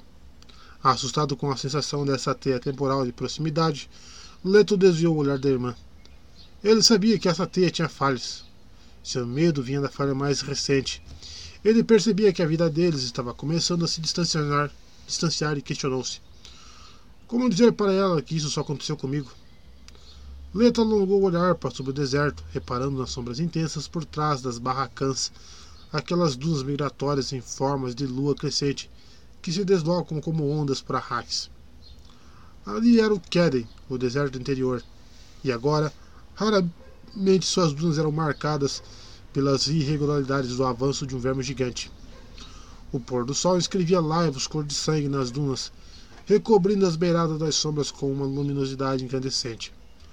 Um gavião em voo descendente no céu carmesim capturou sua atenção quando fisgou uma perdiz das rochas em pleno ar. Diretamente abaixo dele, no solo do deserto, as plantas cresciam numa variada profusão de verdes, abastecidas de água por um canáter que escoava um pouco a céu aberto e um pouco por dentro de túneis cobertos. A água vinha de imensos coletores movidos por moinhos dispostos atrás de Leto no ponto mais alto da rocha. O estandarte verde dos Atreides tremulava ali explicitamente. Água e verde. Os novos símbolos de Arrax, água e verde. Um oásis de dunas plantadas em formato de diamante se espalhava embaixo do afloramento elevado, onde ele estava encaraptado, focalizando sua atenção na penetrante consciência Fremen. O pio metálico de uma ave noturna soou desde o penhasco que se abria aos pés de Leto e amplificava sua sensação de que estava vivendo esse momento como se no passado selvagem. Nos avons Tutsela, ele pensou, retomando facilmente uma das línguas antigas que ele e Ganima usavam em particular. Nós, nós mudamos tudo isso, ele suspirou. Oublier je Não posso esquecer. Além do oásis, ele conseguia ver com o recurso dos últimos vestígios de luz a terra que os Fremen chamavam o vazio. Ali onde nada cresce, a terra jamais é fértil. A água e o grande plano ecológico estavam mudando isso. Havia locais em Arrax onde agora onde se podia admirar o luxuriante veludo verde dos morros recobertos por florestas. Florestas em Arrax. Alguns membros da nova geração achava difícil imaginar dunas por baixo desses ondulantes relevos em verde. Para olhos assim tão jovens, não havia nenhum choque de valores em ver a folhagem lisa de árvores tropicais. Mas Leto se fragou pensando então conforme o velho modo Fremen, desconfiado de mudanças, temeroso diante do novo. As crianças me dizem que agora elas raramente encontram trutas da areia aqui, perto da superfície. Ele comentou. E o que isso deve indicar? Gani me indagou com petulância na voz. As coisas estão começando a mudar muito depressa, ele respondeu. Novamente o pássaro trinou no penhasco e a noite caiu de vez sobre o deserto, assim como o gavião tinha caído sobre a perdiz. Frequentemente, à noite o sujeitava a um ataque insidioso de lembranças. Todas aquelas vidas interiores clamando por ter cada uma seu momento. Ganima não objetava a esse fenômeno da mesma maneira que ele. Ela sabia, porém, que ele estava inquieto e sentiu a mão de, dela tocá-la no ombro em sinal de solidariedade. Então, arrancou um acorde raivoso do balizete. Como dizer ela o que estava acontecendo com ele? Em sua cabeça havia guerras, vidas não computadas processando em parcelas suas antigas lembranças, acidentes violentos, a languidez do amor, as cores de muitos lugares e muitas fisionomias, os padecimentos enterrados e as alegrias esfuzilantes de multidões. Ele ouviu elegias das primaveras em planetas que não existiam mais, danças na mata à luz de fogueiras, gemidos e saudações, toda uma colheita interminável de conversas. O momento mais difícil para fazer frente a essas investidas era o ar livre ao cair da noite. Será que não era melhor irmos andando? Ganima perguntou. Ele sacudiu a cabeça e ela sentiu um movimento, finalmente se dando conta de que as aflições que o atormentavam eram mais profundas do que ela havia inicialmente percebido. Por que tantas vezes eu saúdo a noite aqui, ao relento? Leto se questionou. Ele não sentiu a irmã retirar a mão, então ela disse: Você sabe por que se atormenta desse jeito? Ele captou a delicada reprimenda na voz da irmã. Sim, ele sabia. A resposta estava bem ali no campo de sua consciência, totalmente óbvia. Porque aquele grande conhecido desconhecido interior me transporta como uma onda. Ele sentia seu passado se encrespando e se avolumando como se estivesse numa prancha de surf. Tinham-se distribuídas ao longo do tempo as recordações da presidência de seu pai superpostas a tudo mais. Todavia, ainda queria ter todos aqueles passados. Eles queria. E eram todos tão perigosos. Agora ele sabia completamente disso com essa nova coisa que ele teria de contar a Ganima. O deserto estava começando a brilhar ao fulgor da primeira lua que vinha surgindo no céu. Ele contemplou a falsa imobilidade das dobras de areia que se estendiam infinitamente. À sua esquerda, a pequena distância, estava o serviçal, um afloramento de rochas que as tempestades de areia soprada pelo vento do deserto tinham reduzido a uma silhueta baixa e sinuosa como um verme escuro esgoeirando-se pelas dunas. Algum dia, a rocha debaixo dele seria lavrada até uma forma semelhante e Siet Tarb não existiria mais, exceto nas recordações de alguém como ele. Ele não tinha dúvida de que existiria alguém como ele. Por que está olhando para o serviçal? perguntou Ganima. Ele encolheu os ombros. Desafiando as ordens de seus guardiões, ele e a irmã costumavam ir até o serviçal. Tinham descoberto ali um esconderijo secreto, e Leto sabia agora por que aquele lugar os atraía tanto. Embaixo dele, a uma distância diminuída pela escuridão, um trecho aberto do canate cintilava a luz da lua. Sua superfície enrugava com os movimentos dos peixes predadores que os Fremen sempre depositavam em sua água armazenada para inibir a presença das trutas da areia. Estou entre os peixes e os vermes, ele murmurou. O quê? Ele repetiu a declaração em voz mais alta. Ela levou uma das mãos à boca, começando a desconfiar do que é que estava remexendo dentro do irmão. O pai dela tinha agido do mesmo modo. Era preciso apenas que ela contemplasse suas lembranças e comparasse. Leto estremeceu. Recordações que o aprisionavam a lugares que sua carne nunca conhecera propunham-lhe respostas para perguntas que ele ainda não tinha formulado. Ele via relacionamentos e eventos se desenrolando contra o pano de fundo de uma gigantesca tela interior. O verme da areia de Duna não cruzava a água, já que a água envenenava.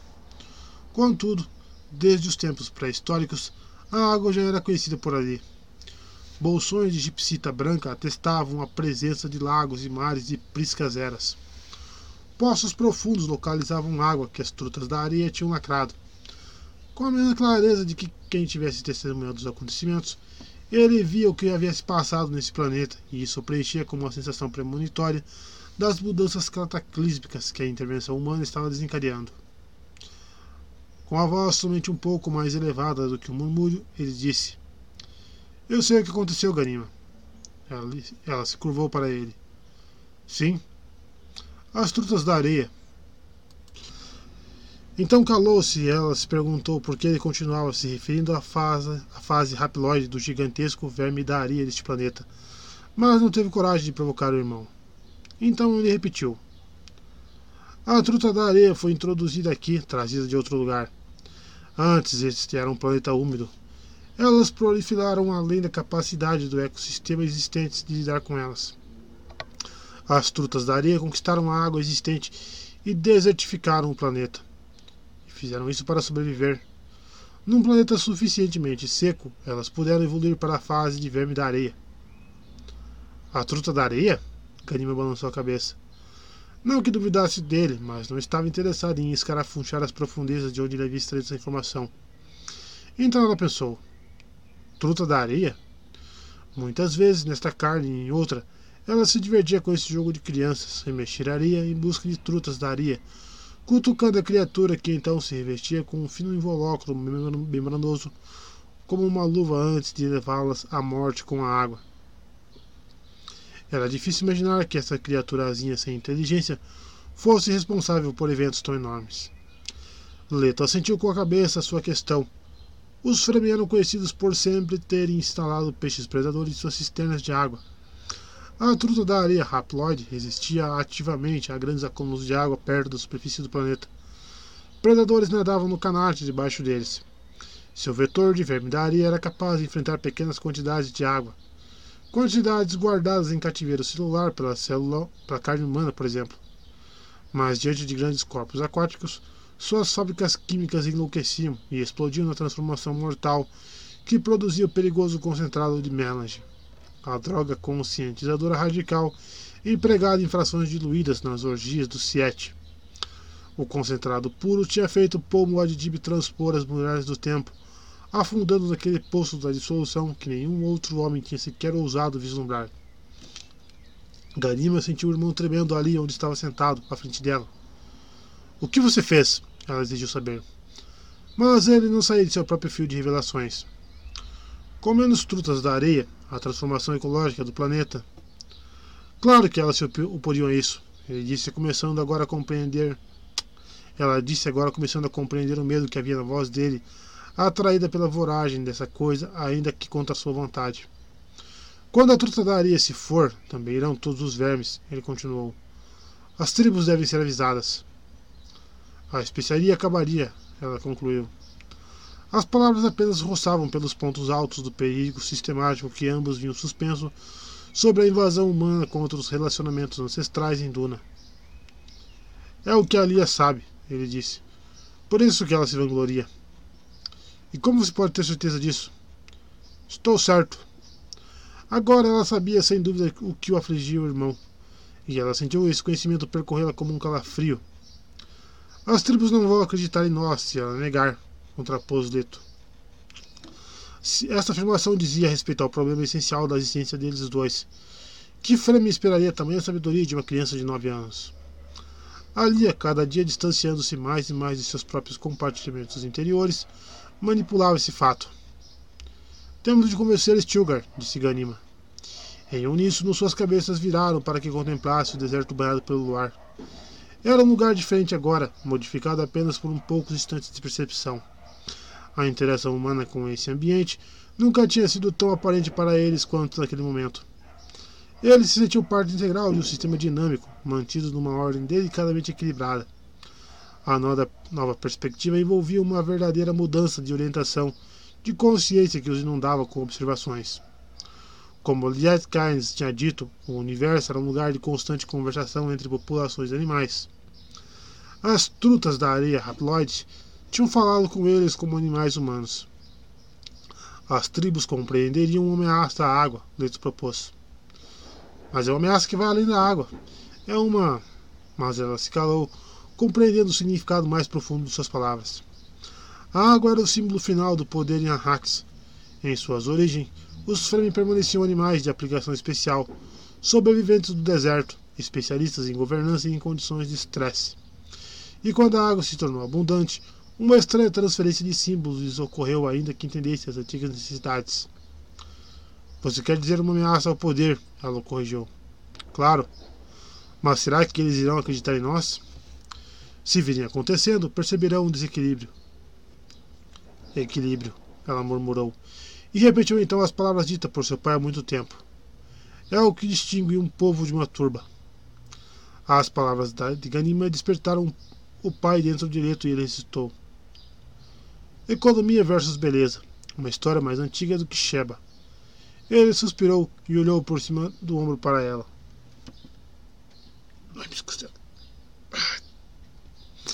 Quando Stilgar nos disse que nossa avó estava atrasada, ele disse: Eu já sabia sobre aquele momento. Agora meus outros sonhos são suspeitos. Leto. E ela balançou a cabeça com os olhos úmidos. Para nosso pai aconteceu mais tarde. Você não acha que poderia ser? Já sonhei comigo protegido por uma arma dura e correndo através das dunas, ele disse. E estive em Jacurutu.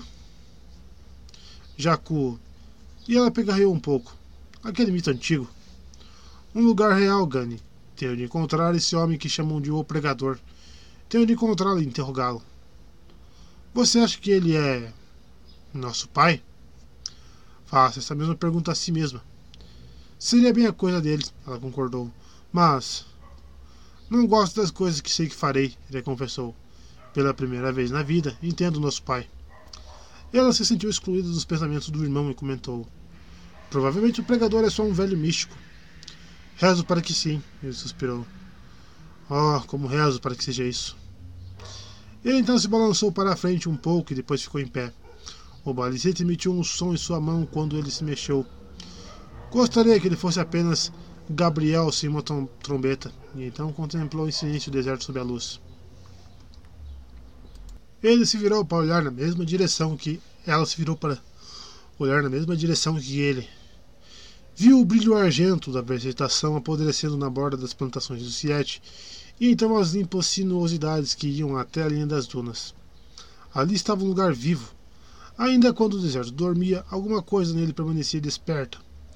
Ele sentiu essa vigília, ouvindo os animais num plano abaixo, matando a sede no canate. A revelação de Leto tinha transformado a noite. Aquele era um momento vivo, um momento para descobrir regularidades dentro das perpétuas mudanças, um instante no qual sentir aquele longo movimento desde seu passado terrânico, todo ele encapsulado em suas lembranças de menina. Por que Jacurutu? Ela quis saber, e a ausência de inflexão em sua voz mudou seu estado de ânimo.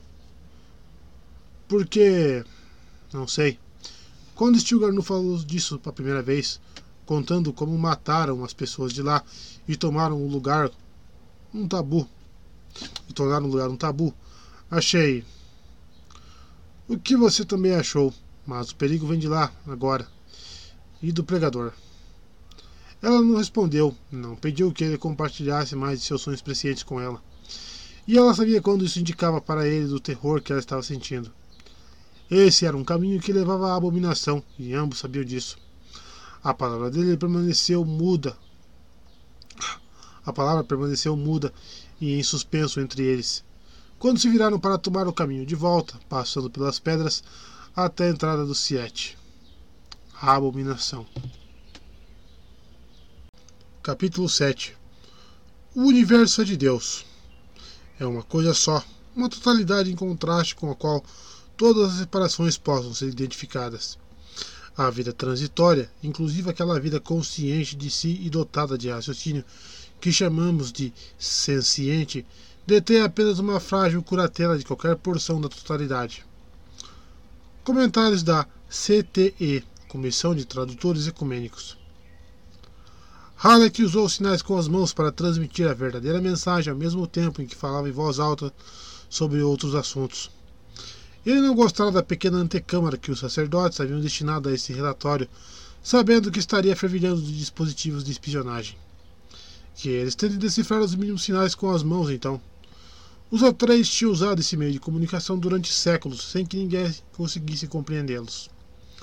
Lá fora, a noite havia caído, mas aquele aposento não tinha janelas e dependia dos ciclobos instalados nos cantos superiores. Muitos dos que pegamos eram gente de Alia, Alex sinalizou, observando o rosto de Jéssica enquanto ela falava com, ele, enquanto falava com ela audivelmente para informar que o interrogatório ainda estava em andamento. Foi como você previu, certo? Os dedos de Jéssica piscaram com uma resposta.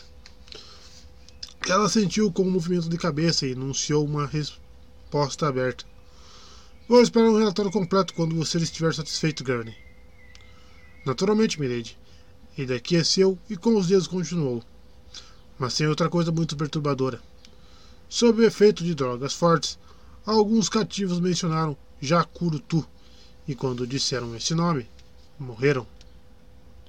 Com os dedos, Jéssica perguntou: Um interruptor de batimentos cardíacos condicionado? Enquanto isso, perguntou em voz alta: você já liberou alguns dos cativos? Poucos, Milady.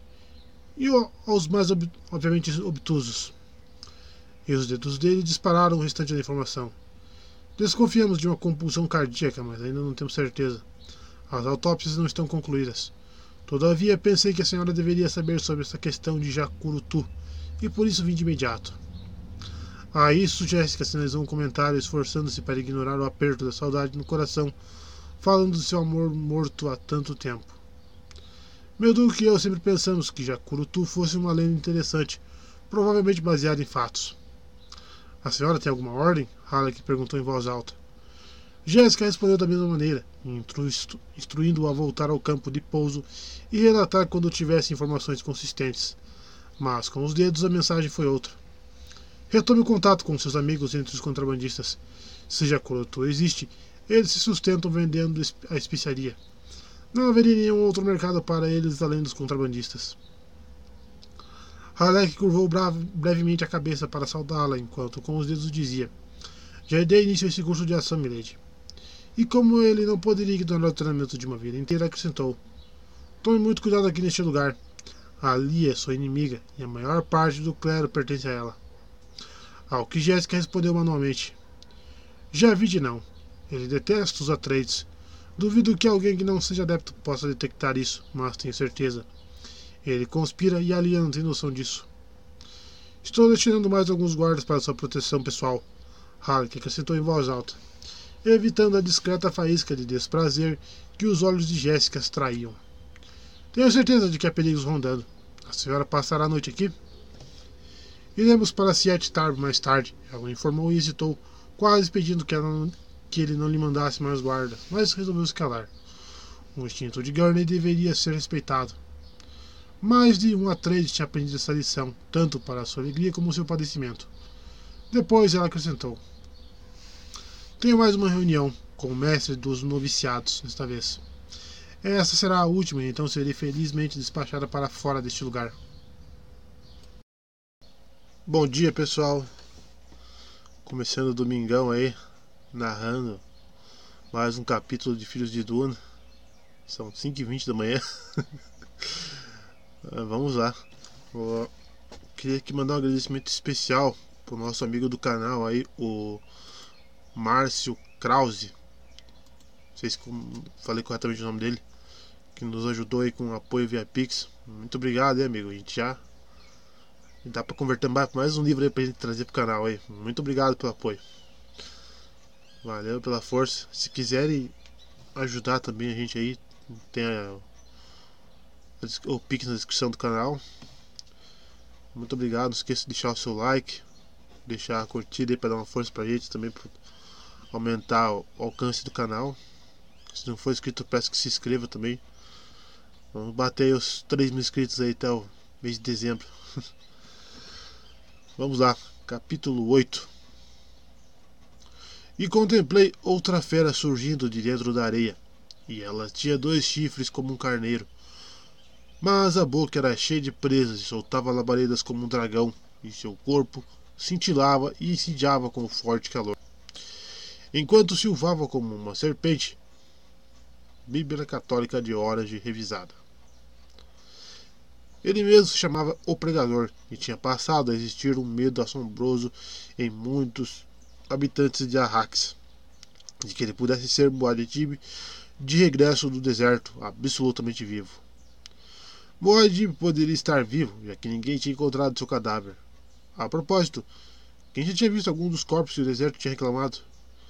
Mesmo assim, Muad'Dib Poderiam ser delineados pontos de comparação, embora ninguém dos tempos antigos tivesse se adiantado para dizer: Sim, vejo que este é Muad'Dib, eu conheço.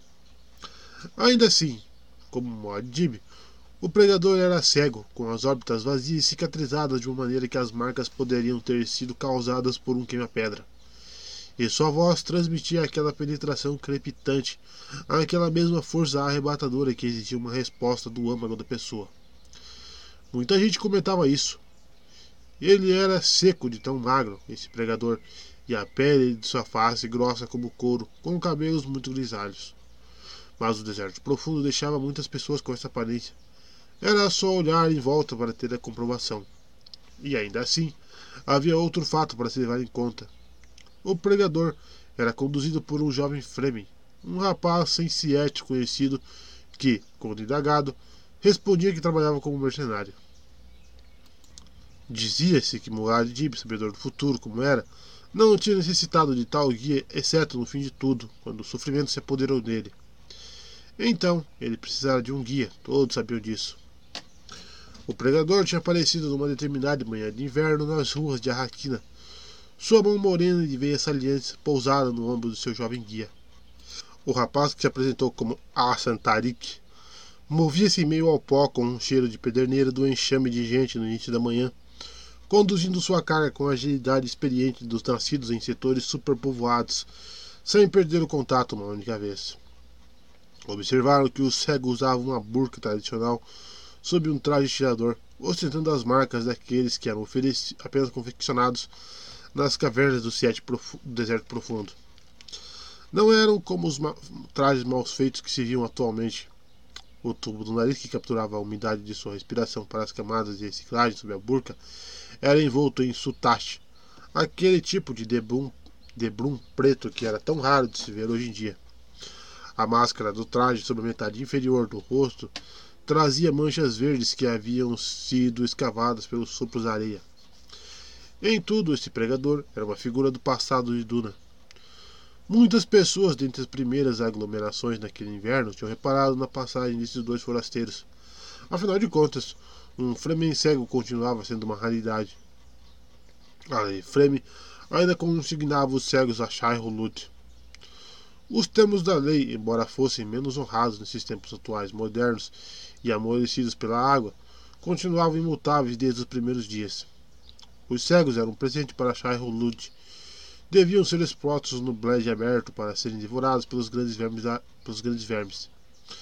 Quando isso era feito, e havia histórias que voltavam para as cidades, era sempre na região em que os maiores vermes ainda governassem, os chamados velhos do deserto. Assim, um Fremen cego era uma verdadeira curiosidade, e as pessoas se detinham para observar a passagem do insólito par. O rapaz parecia ter 14 anos padrão e era um indivíduo da nova geração que usava trajes tiradores modificados, em que o rosto ficava ao ar livre que roubava a umidade. Seus trajes eram esguios, seus olhos mostravam a tonalidade de azul total provocada pela especiaria, o nariz era incompleto e ele demonstrava aquela expressão inócua da inocência que tantas vezes encobre o cínico conhecimento dos jovens. Por outro lado, o cego era um lembrete de tempos quase esquecidos.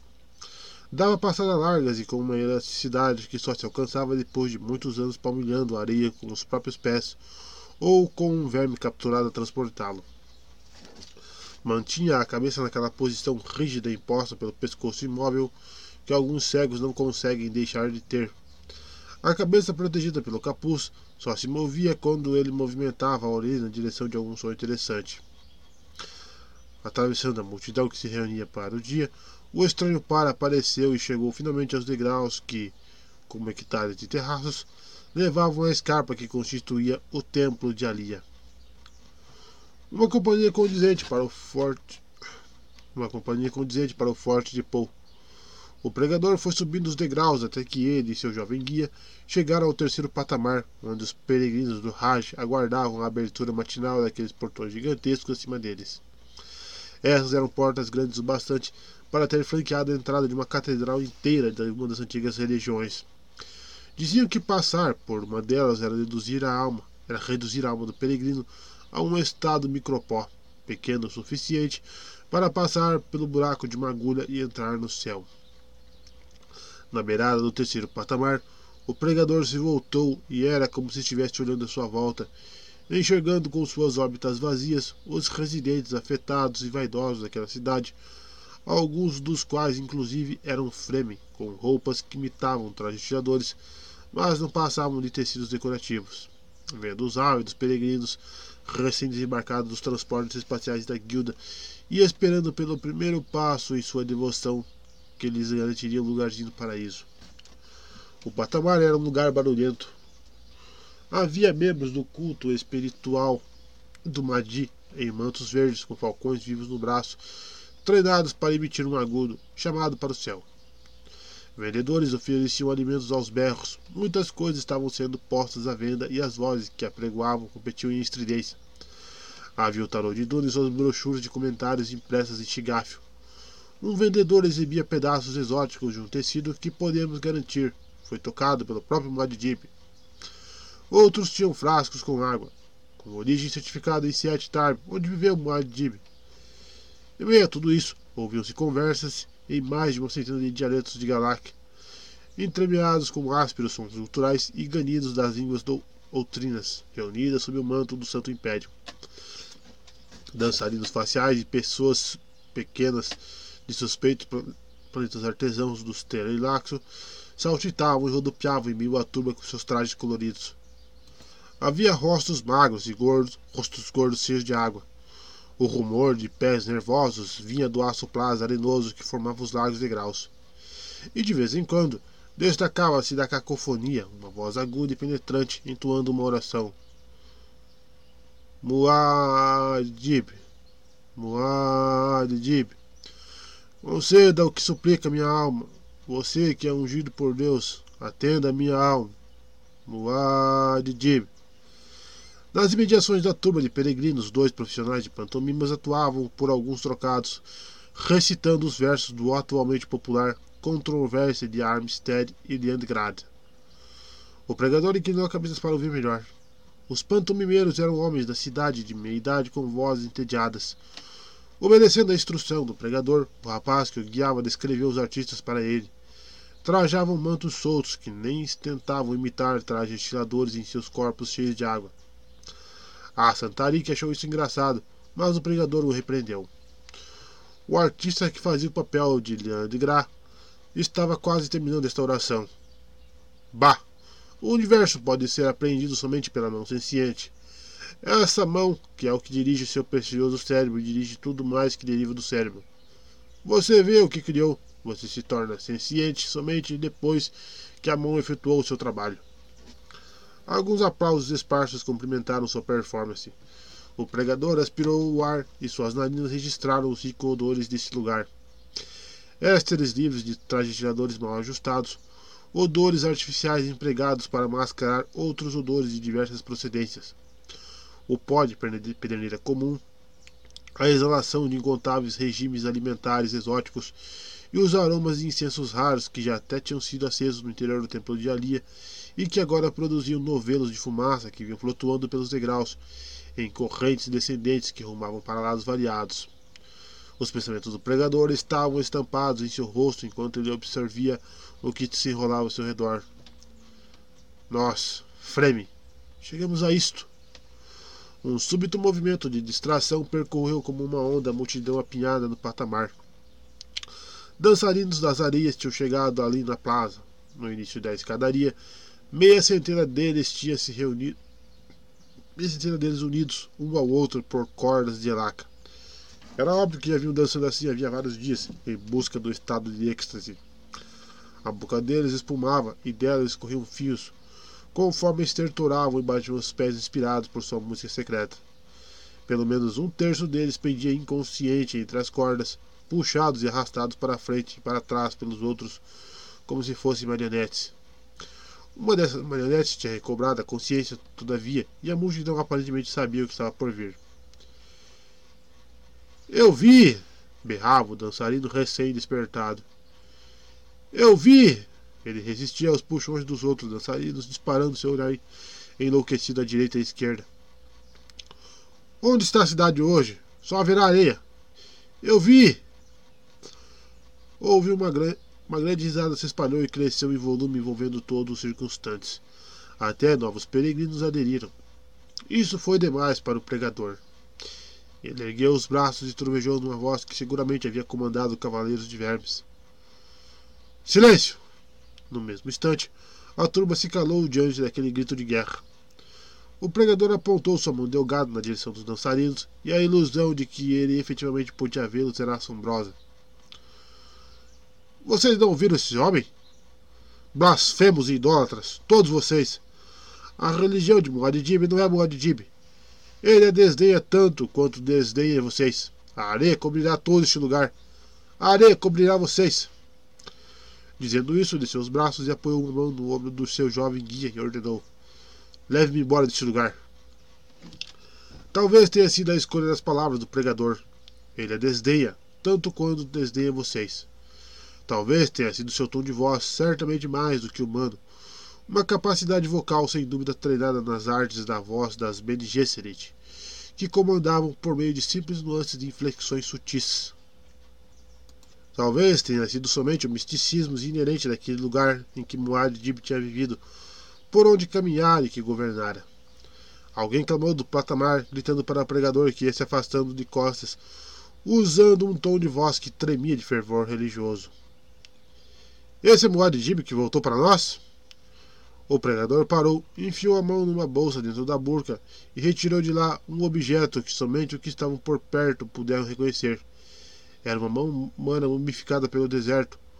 Uma das piadas desse planeta sobre a mortalidade que, vez ou outra, brotavam da areia e eram universalmente consideradas comunicados de Shai Hulud. Essa mão se desidratara a ponto de se tornar um punho fechado que terminava em ossos brancos e esculpidos pelas ventanias sopradas no deserto. Eu trago a mão de Deus, e isso é tudo que trago, bradou o pregador. Falo pela mão de Deus. Eu sou o pregador.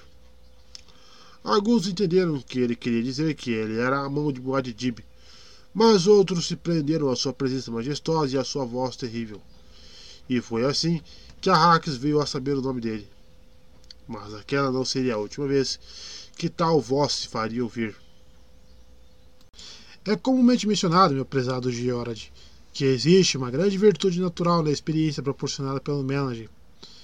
Talvez isso seja verdade, todavia, persiste no meu íntimo dúvidas profundas a respeito de cada uso de Melody sempre redundar em virtudes. Para mim, algumas pessoas corromperam o uso do Melody numa atitude de desafio a Deus. Nas palavras de Ecúmenon, Essas pessoas desfiguraram uma alma. Elas estão somente roçam a superfície do Melage e acreditam que é dessa maneira que alcançam a graça. Zombam de seus semelhantes, causam grandes danos à divindade e distorcem maliciosamente o significado dessa dádiva abundante, sem dúvida efetuando uma mutilação que está além do poder do homem restaurar. Para a verdadeira união com a virtude da especiaria, incorruptível em todos os sentidos, repleta da honra sagrada, o homem deve fazer com que seus feitos e palavras concordem. Quando seus atos descrevem um sistema de consequências funestas, você deverá ser julgado por essas consequências e não por suas explicações. É assim que devemos julgar Muad'Dib, a heresia pedante. Em um aposento pequeno, marcado pelo odor de ozônio e reduzido a um cinzento sombrio pelos doce globos de claridade amortecida, e pela luz azul metálica da tela de monitoramento de um único transolho. Essa tela teria um metro de largura e apenas dois terços de metro de altura. Apresentava em detalhes remotos em um, detalhes remotos um vale rochoso e estéril em que dois tigres, tigres d'asa se fartavam com os despojos sangrentos de alguma presa recém-abatida. Na encosta do morro, num plano acima dos tigres, Podia-se ver um homem magro usando o uniforme de serviço do Sardaucar, com a insígnia de Levenbreck na gola. No peito trazia um teclado de servo-controle. Numa cadeira uniforme suspensa, estava de frente para a tela, ocupado por uma mulher de cabelos claros, de idade indeterminada. Seu rosto lembrava o formato de um coração e suas mãos, esguias, firmavam-se nos braços da cadeira enquanto assistia a cena. Um amplo manto branco de bordas douradas encobria sua silhueta. A um passo de distância à direita havia um homem corpulento vestindo, vestido com um uniforme bronze dourado de um Bachar, assessor do antigo estilo dos Sardaukar imperiais. Seus cabelos grisalhos tinham sido cortados bem rentes da cabeça, em que todos os outros traços não demonstravam nenhuma emoção. A mulher tossiu e disse: Aconteceu como previsto, Tiekanik. Certamente, princesa, confirmou o Bachar assessor com sua voz áspera. Ela sorriu ao perceber a tensão na voz dele e perguntou: Diga-me, Tiekanik, você acha que meu filho gostará do som de Imperador Faradin I? Esse título convém a ele, princesa. Não foi isso que perguntei. Talvez ele não aprove alguma das coisas que foram feitas para que ele recebesse esse digamos, título. Mesmo assim, ela se voltou para esquadrear o aspecto sombrio do homem. Você serviu bem ao meu pai. Não foi por sua culpa que ele perdeu o trono para, para Trades. Mas certamente o ferrão dessa perda deve ter sido tão fortemente sentido por você como qualquer. Talvez a princesa Vencísia. Alguma tarefa. Teria a princesa Vencísia alguma tarefa especial para mim? Tia Kanik indagou. A voz dele continuava áspera, mas agora vinha crescida de um tom incisivo. Você tem o mau hábito de me interromper, ela o repreendeu. Então ele sorriu, exibindo os dentes grossos que brilharam à luz emanada pelo monitor. Às vezes você faz me lembrar de meu pai, ele observou. Às vezes você me faz lembrar de seu pai, ele observou. Sempre esses circunlóquios antes de solicitar uma missão, digamos, delicada. Ela desviou os, os, bruscamente os olhos dele para encobrir sua raiva e perguntou: Você realmente acha que os Daza colocarão meu filho no trono? É notadamente possível, princesa. Você deve admitir que a prole bastarda de Paul A3 não seria mais do que um banquete suculento para aqueles dois. E depois que os gêmeos se forem, ele encolheu os braços. O neto de Sharan IV se torna o sucessor lógico, ela completou.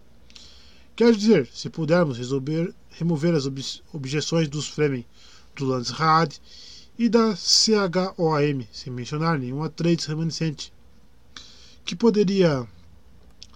Javid me garantiu que seu pessoal pode dar conta de Alia com muita facilidade. Não computo Lady Jéssica como uma Atreides. Resta mais alguém? O Landsraad e a CHOAM vão aonde a promessa de lucros, ela prosseguiu. Mas e quanto aos Fremen? Nós os afogaremos na religião de seu Muad'Dib. É mais fácil falar do que fazer, meu caro Tikanik. Entendo, ele respondeu. Estamos de volta ao mesmo velho argumento. A casa Corrino fez coisas piores para conquistar o poder, ela lembrou. Mas adotar a religião de Simadi? Meu filho respeita você, ela comentou. Princesa, anseia pelo dia em que a casa Corrino retornará a seu legítimo trono no poder. Assim como todo Sardaukar remanescente aqui em Salusa. Mas se você. Tchekanik, este é o planeta Salusa Secundus. Não adote o maneirismo preguiçoso que se alastrou por todo o nosso império.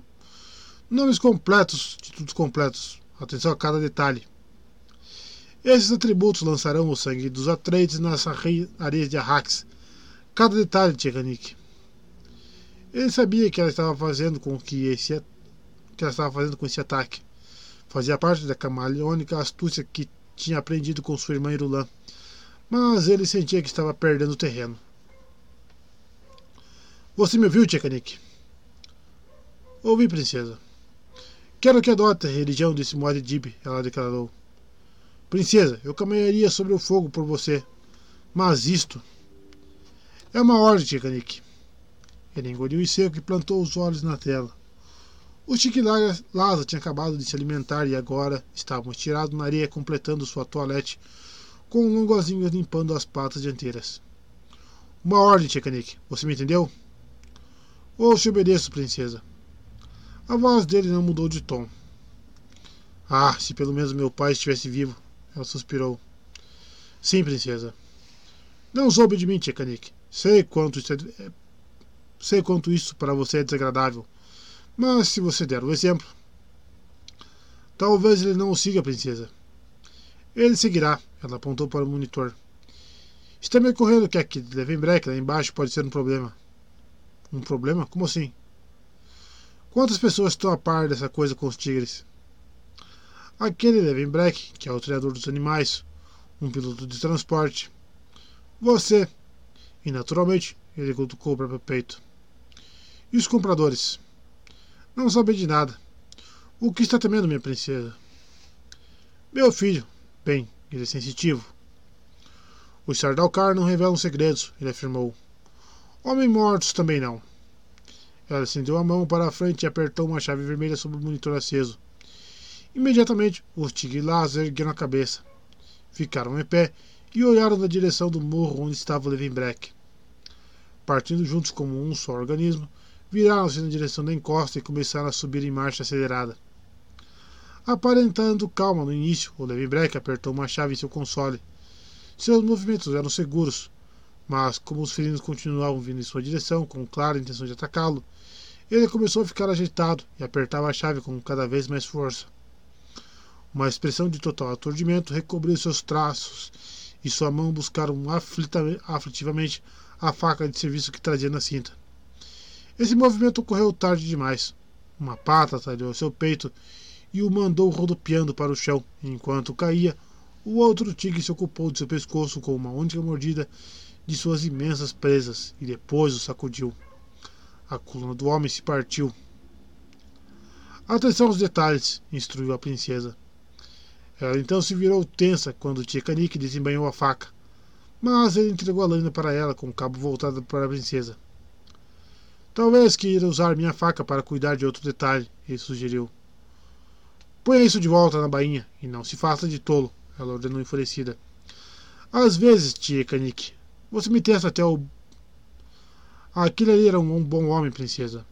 Um dos meus melhores. Um dos meus melhores, ela o corrigiu.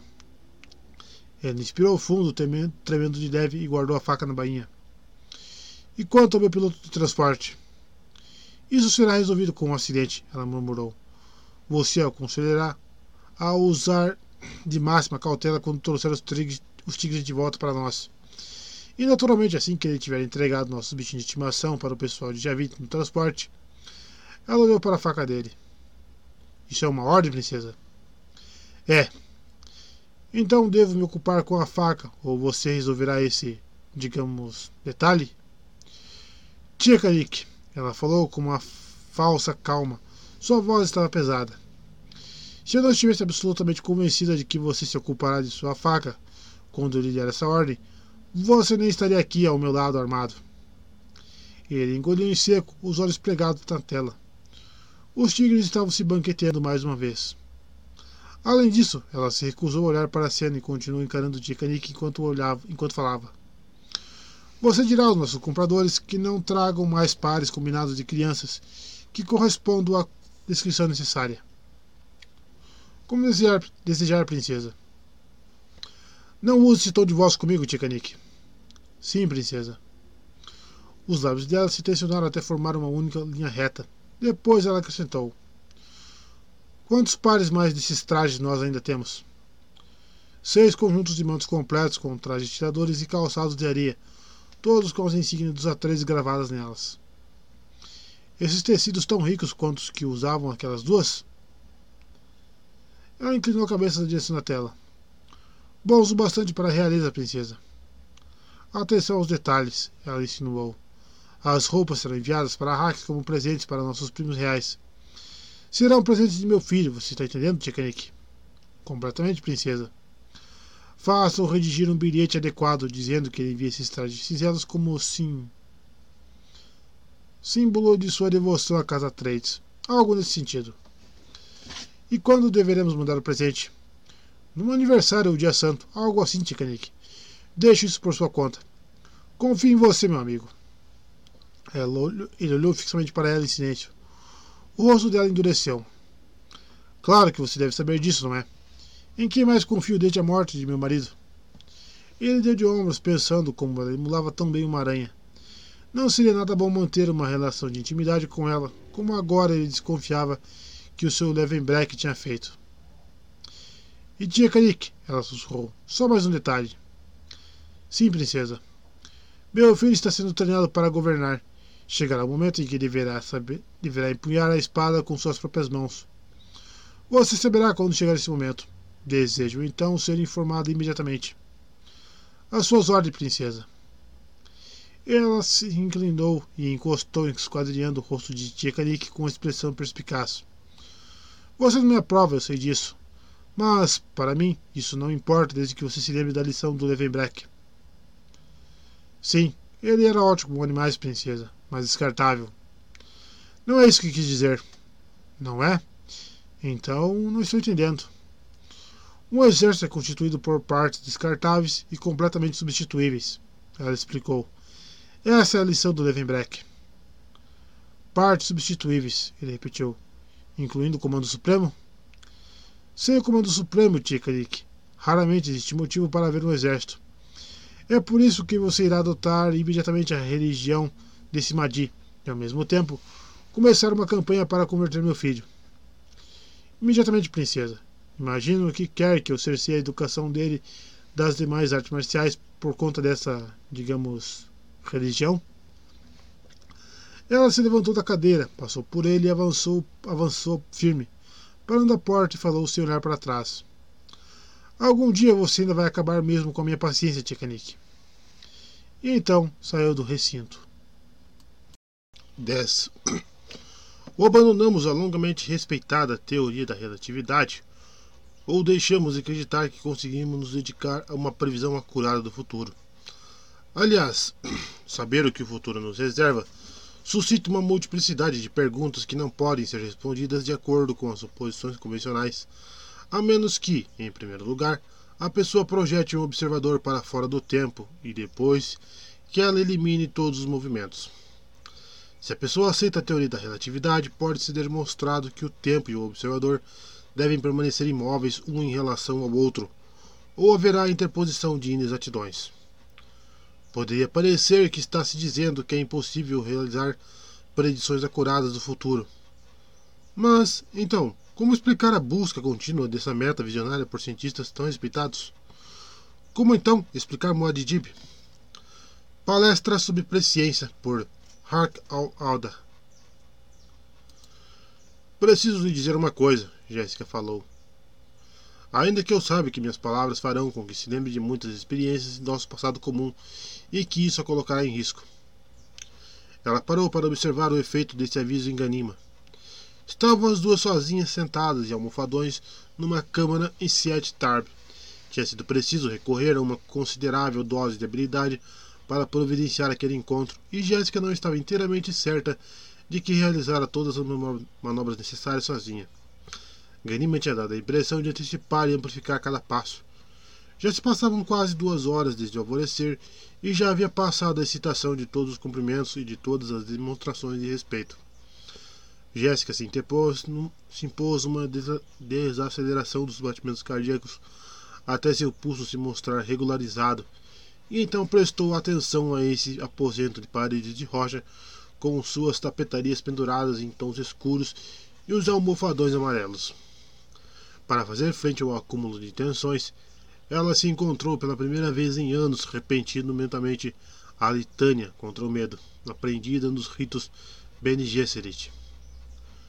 Não terei medo. O medo mata a mente. O medo é a pequena morte que leva à aniquilação total. Enfrentarei meu medo. Permitirei que passe por cima e através de mim. Quando tiver passado, voltarei o olho interior para ver meu rastro. Onde o medo não estiver, nada haverá onde medo não estiver mais, nada haverá. Somente eu restarei. Essa oração concluída em silêncio, Jéssica inspirou profundo e calmamente. Às vezes ajuda, Ganima comentou. A litânia, quero dizer. Jéssica fechou os olhos para ocultar seu choque diante dessa revelação. Já fazia muito tempo desde a última vez que alguém conseguira ler o que se passava em seu íntimo. Essa constatação foi desconcertante especialmente por ter sido desencadeada por um intelecto que se escondia por trás da máscara da infância. Assim, tendo enfrentado seu temor, Jéssica abriu os olhos e identificou a origem de seu tumulto interior. Temo por meus netos. Nenhum dos dois denunciava os estigmas da abominação que ali exibia, embora Leto transpirasse todos os indícios de algo terrível que ele encobria. Fora esse motivo dele ter sido habilmente excluído desse encontro. Tomada por um impulso, Jéssica deixou de lado suas máscaras emocionais tão entranhadas em seu ser, sabendo que ali teriam pouca serventia, que não passariam de obstáculos à comunicação. Nunca desde seus momentos de amor com seu duque, ela havia baixado essas barreiras e sentia ao mesmo tempo a fazer isso agora. Continuam havendo fatos que nenhuma maldição, prece ou litânia poderiam apagar. Fugir não deixaria esses fatos para trás. Eles não poderiam ser ignorados. Alguns elementos da visão de Paul tinham sido reorganizados e o tempo tinha alcançado os filhos dele. Eles eram como um imã no vácuo. O mal e todos os lamentáveis abusos do poder se aglutinavam em torno deles. Observando o jogo de emoções que cruzava a fisionomia de sua avó, Ganima se maravilhava, maravilhava ao constatar que Jéssica havia deixado de lado os controles que habitualmente usava.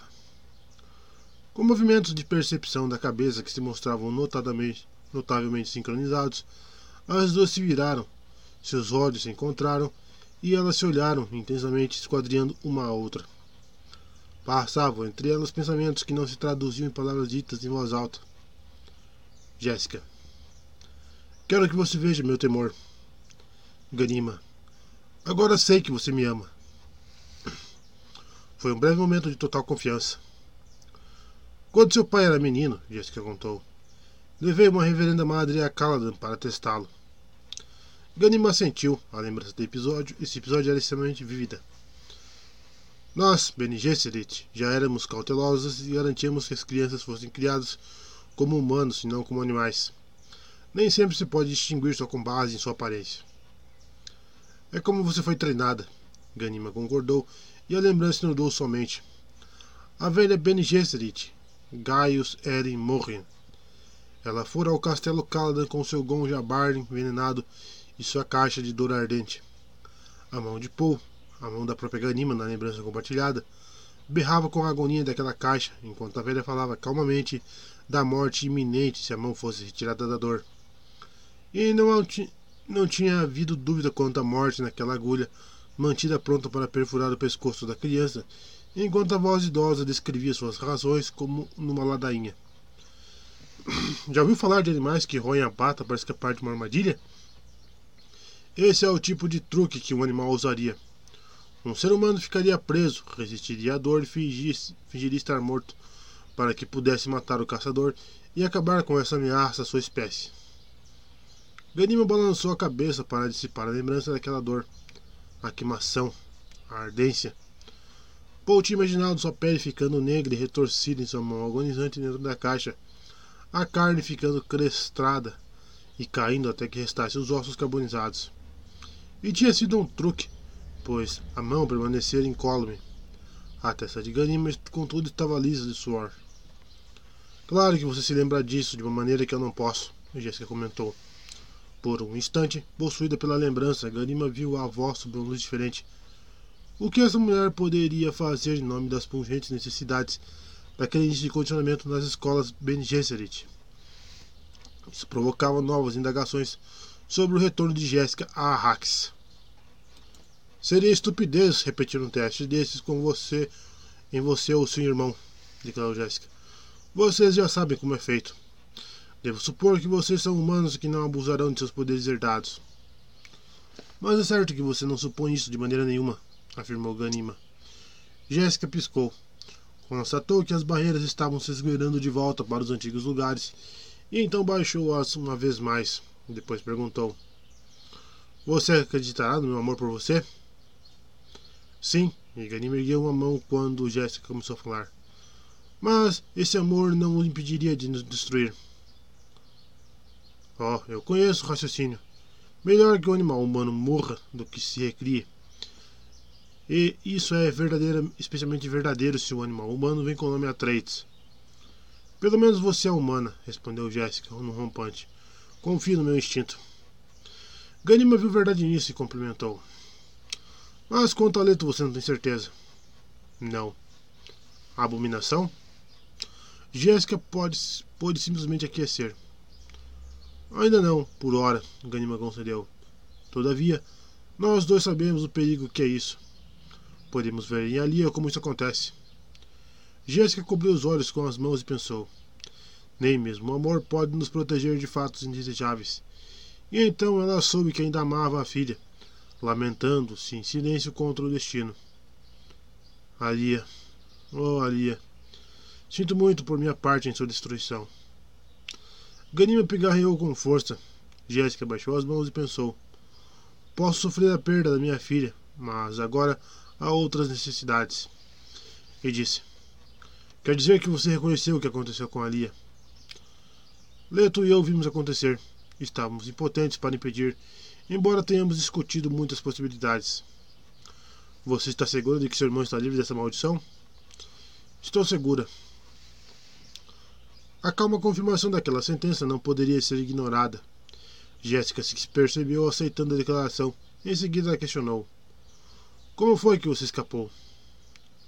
Ganima explicou a teoria com a qual ela e Leto tinham enfim se contentado, segundo a qual o fato de ter evitado o transe com a especiaria, enquanto Alia se entregava a ele com frequência, fazia toda a diferença. Depois, ela revelou os sonhos do irmão e os planos que tinham traçado, incluindo Jacurutu. Jéssica concordou. Ainda assim, Alia é uma Atreides, e isso representa enormes problemas. Ganima ficou calada antes de perceber subitamente que Jéssica ainda estava de luto por seu duque, como se a morte dele tivesse ocorrido apenas no dia anterior, e que ela protegeria o nome dele e sua lembrança contra todas as ameaças.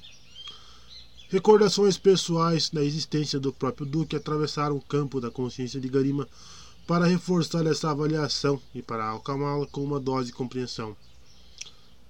Então, Jéssica prosseguiu com um tom de voz mais ríspido. E este tal de pregador? Ontem eu vi alguns comentários inquietantes depois daquela maldita lustração. Ele poderia ser. Ganim encolheu os ombros. Paul? Sim, mas ainda não o vimos para poder examiná-lo. Já vi de rir desses boatos, Jéssica acrescentou. Ganim hesitou, então perguntou: Você confia em Javid? Um sorriso pesado roçou pelos lábios de Jéssica. Tanto quanto você. Leto diz que Javid ri das coisas erradas, Ganima comentou. Deixemos para lá as risadas de Javid, Jéssica murmurou. Você realmente acredita na hipótese de que meu filho esteja vivo, que tenha retornado sob esse disfarce? Dizemos que isso é possível. E Leto. Ganima percebeu que de repente sua boca tinha ficado seca. Alguns temores relembrados lhe apertaram o peito. Ela se forçou a superá-los e narrou para a avó as outras revelações de Leto obtidas em seus sonhos prescientes. Jéssica mexeu a cabeça de um lado para o outro como se estivesse ferida. Leto diz que ele deve encontrar esse pregador para ter certeza. Ganyman acrescentou. Sim, naturalmente. Eu nunca deveria ter saído daqui. Foi covardia da minha parte. Por que você se recrimina? Se você tivesse chegado a um limite, eu. Você tinha chegado a um limite. Eu sei disso. Leto sabe disso. Até a Lia deve saber disso. Jéssica levou a mão até a garganta e esfregou-a por alguns instantes. Então disse: Sim, o problema de Alia. Ela exerce uma estranha atração sobre Leto, Kanima revelou. É por isso que a ajudei a ter esse encontro só comigo. Ele concorda que ela não tem mais salvação, mas ainda assim acha meios e modos de estar com ela, de estudá-la. E é muito perturbador. Quando eu tento objetar isso, ele cai no sono. Ele. Ela está drogando o Leto? Não! Iganima sacudiu a cabeça. Mas ele sente essa estranha empatia com ela. E quando ele dorme, muitas vezes balbucia Jacurtu. Novamente isso. Jéssica se flagrou compartilhando o relato de Gurney sobre os conspiradores identificados no campo de pouso. Às vezes eu temo que ali é queira que Leto vá em busca de Jacurutu, Ganima confessou. E eu sempre pensei que fosse só uma lenda. Você sabe do que estou falando, claro. História terrível, Jéssica estremeceu. Terrível. E o que devemos fazer? Ganima indagou. Temo remexendo em todas as minhas lembranças, em todas as minhas vidas.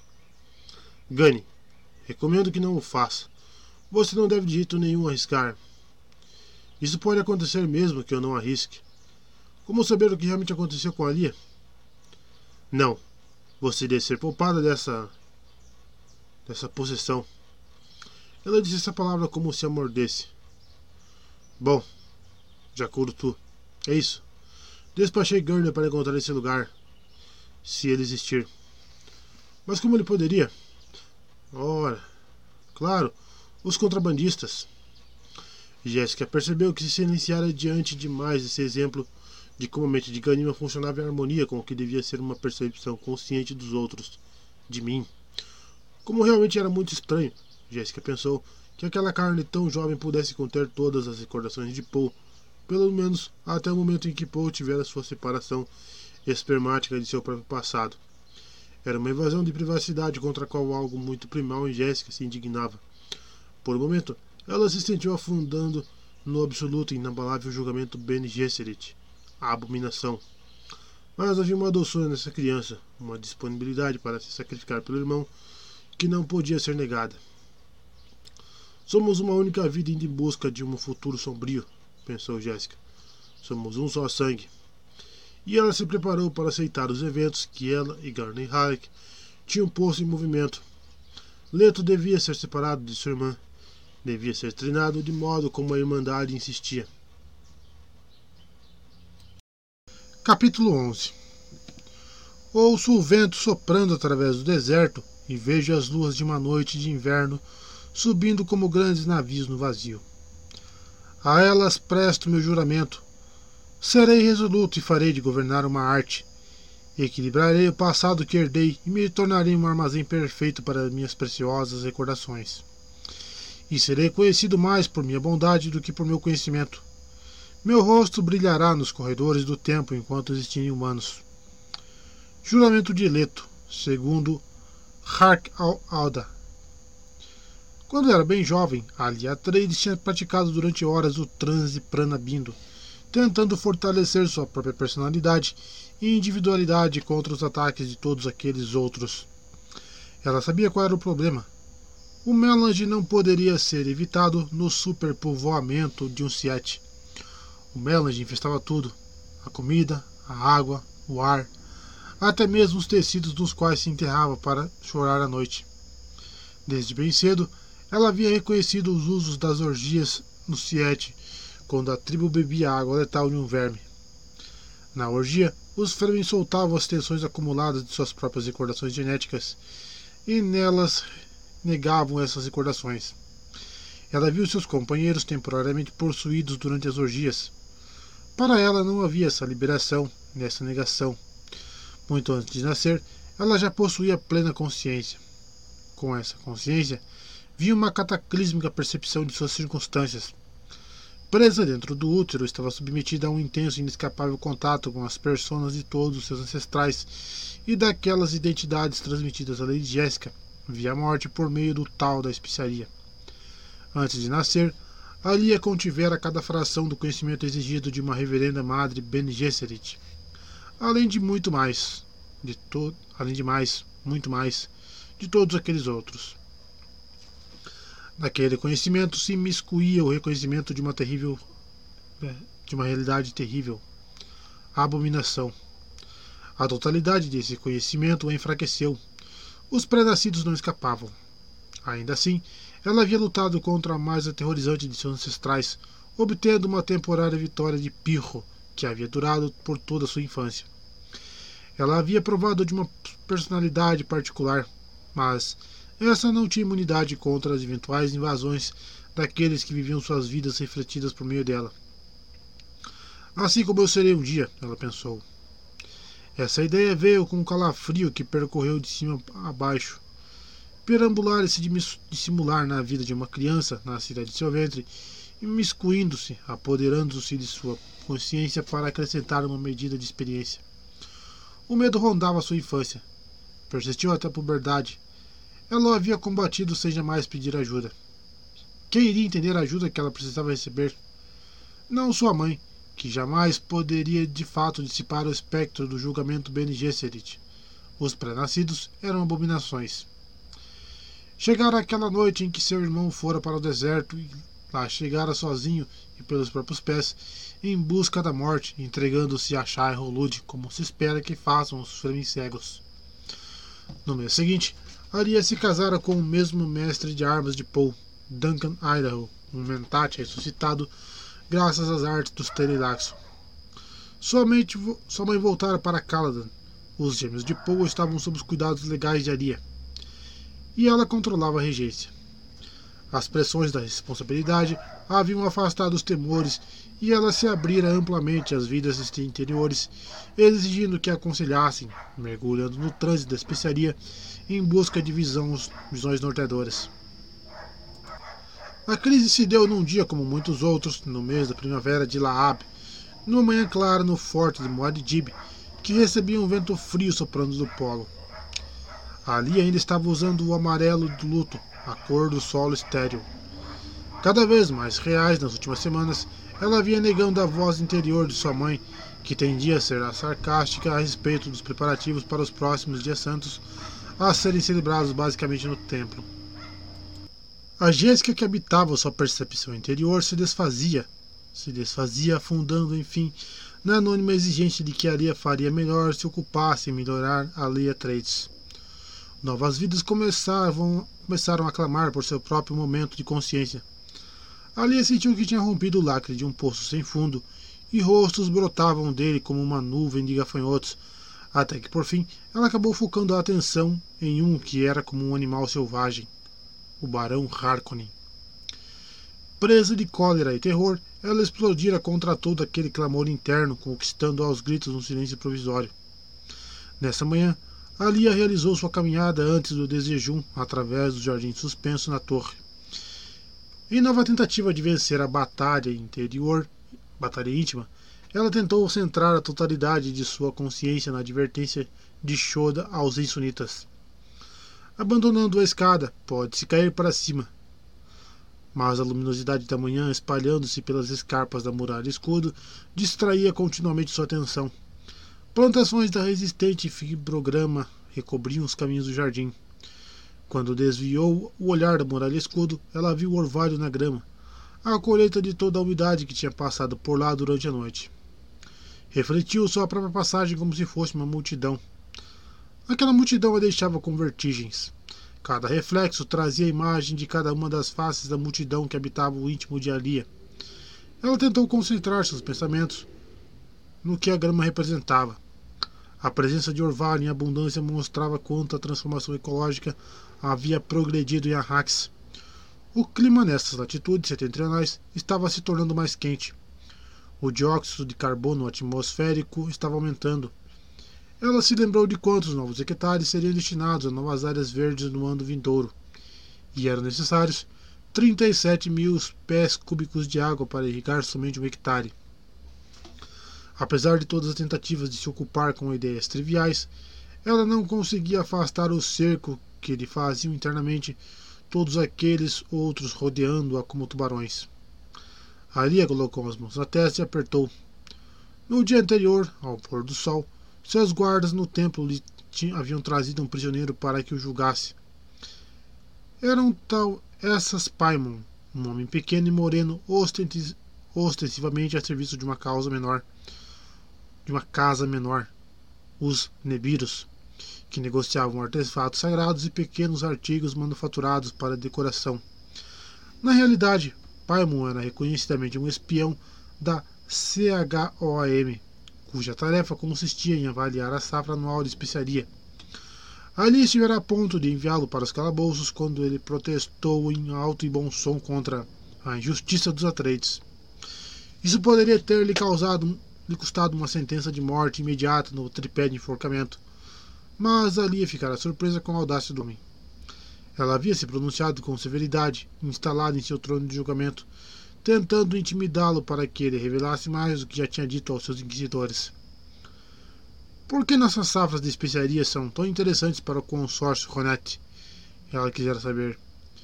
Diga-nos e talvez poupemos sua vida. Apenas colha aquilo para o que já existe mercado, respondera Paimon. Não sei mais nada do que é feito com o que colho. Você interfere em nossos planos reais em nome desse lucro pífio? Ali indagara.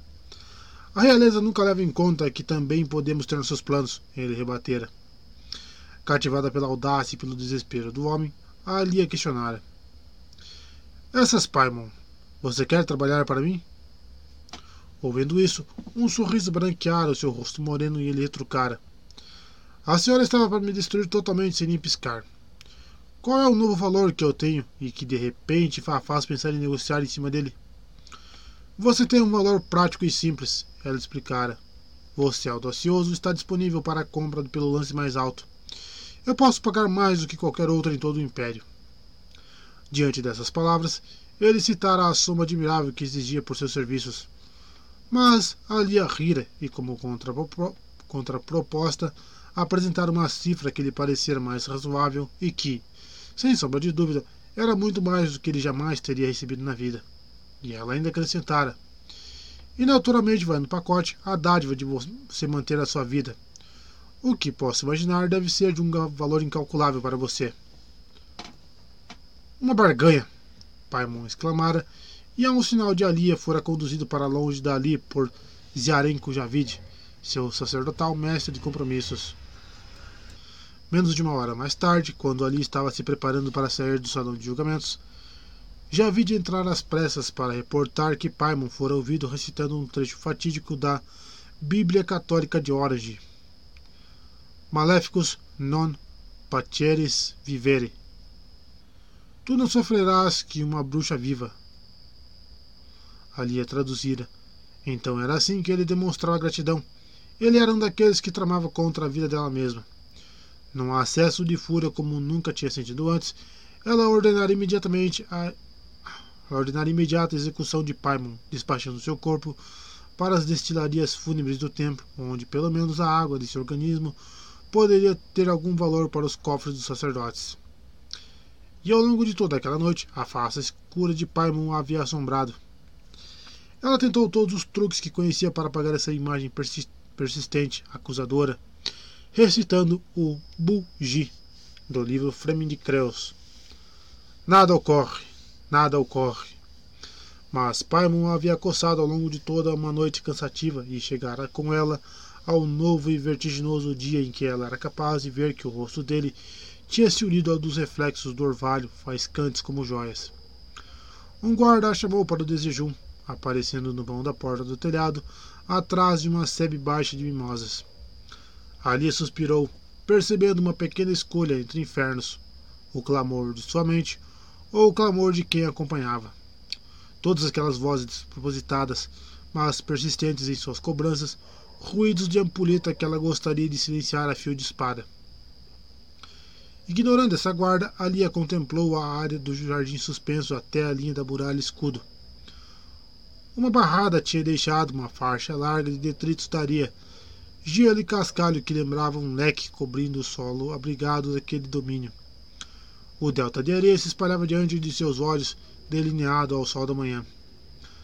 Ocorreu ali que um olho no iniciado poderia enxergar aquele amplo leque como evidência do fluxo de um rio, mas não era senão o lugar em que seu irmão tinha estilhaçado a muralha escudo com os recursos atômicos da família, família Trades, rasgando um caminho desde o deserto para os vermes da areia que tinham transportado suas tropas Fremen para a obtenção da chocante vitória sobre seu predecessor imperial, Shadan IV. Hoje havia um largo canate fluindo com água no lado extremo da muralha escudo para impedir o acesso de vermes da areia pretendendo invadir o território. Vermes da areia não eram capazes de atravessar a água a céu aberto, ficavam envenenados.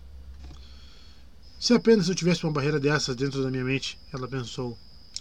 Essa ideia assentou a sensação de vertigem de estar separada da realidade. Vermes da areia. Vermes da areia.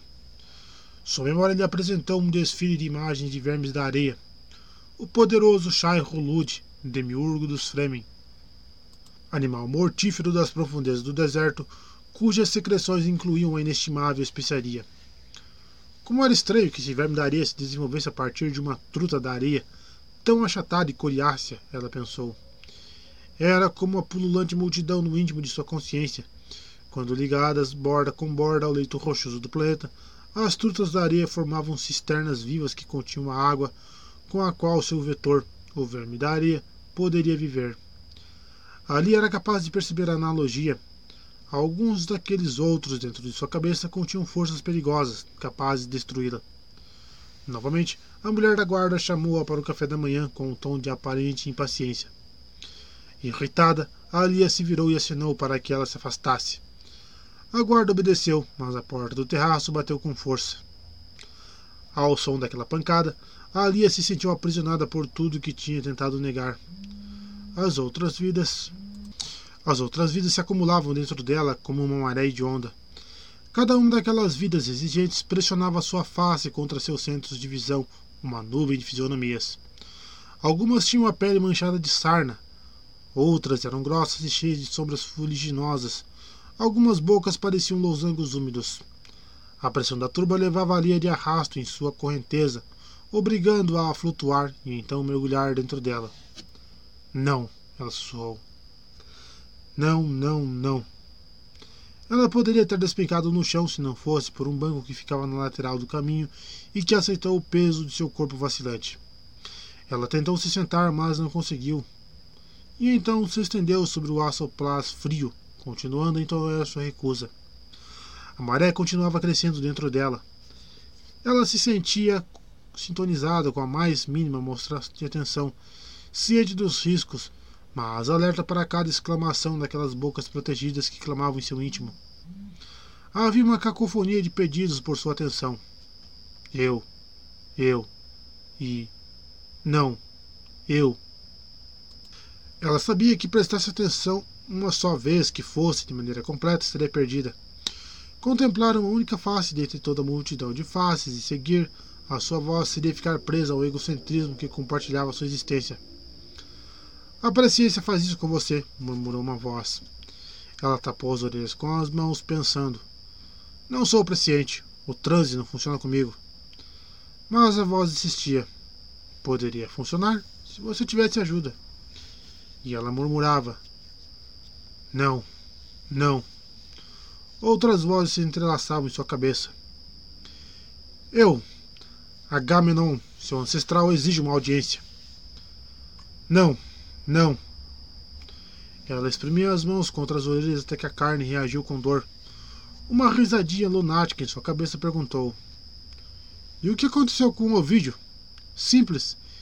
Ele é o mesmo que John Bartlett. Nesse estado extremo em que ela se encontrava, os nomes não tinham sentido. Ela queria gritar contra eles, contra todas as outras vozes, mas não conseguia encontrar sua própria voz. Sua guarda enviada de volta ao teto por auxiliares mais graduadas, enfiou a cabeça mais uma vez no vão da porta por trás das mimosas. Viu Ali estirada no banco e disse para sua acompanhante: Ah, ela está descansando. Você reparou que ela não dormiu bem na noite passada? É bom para ela fazer azar às sexta da manhã. Alia não ouviu a, não ouviu a guarda.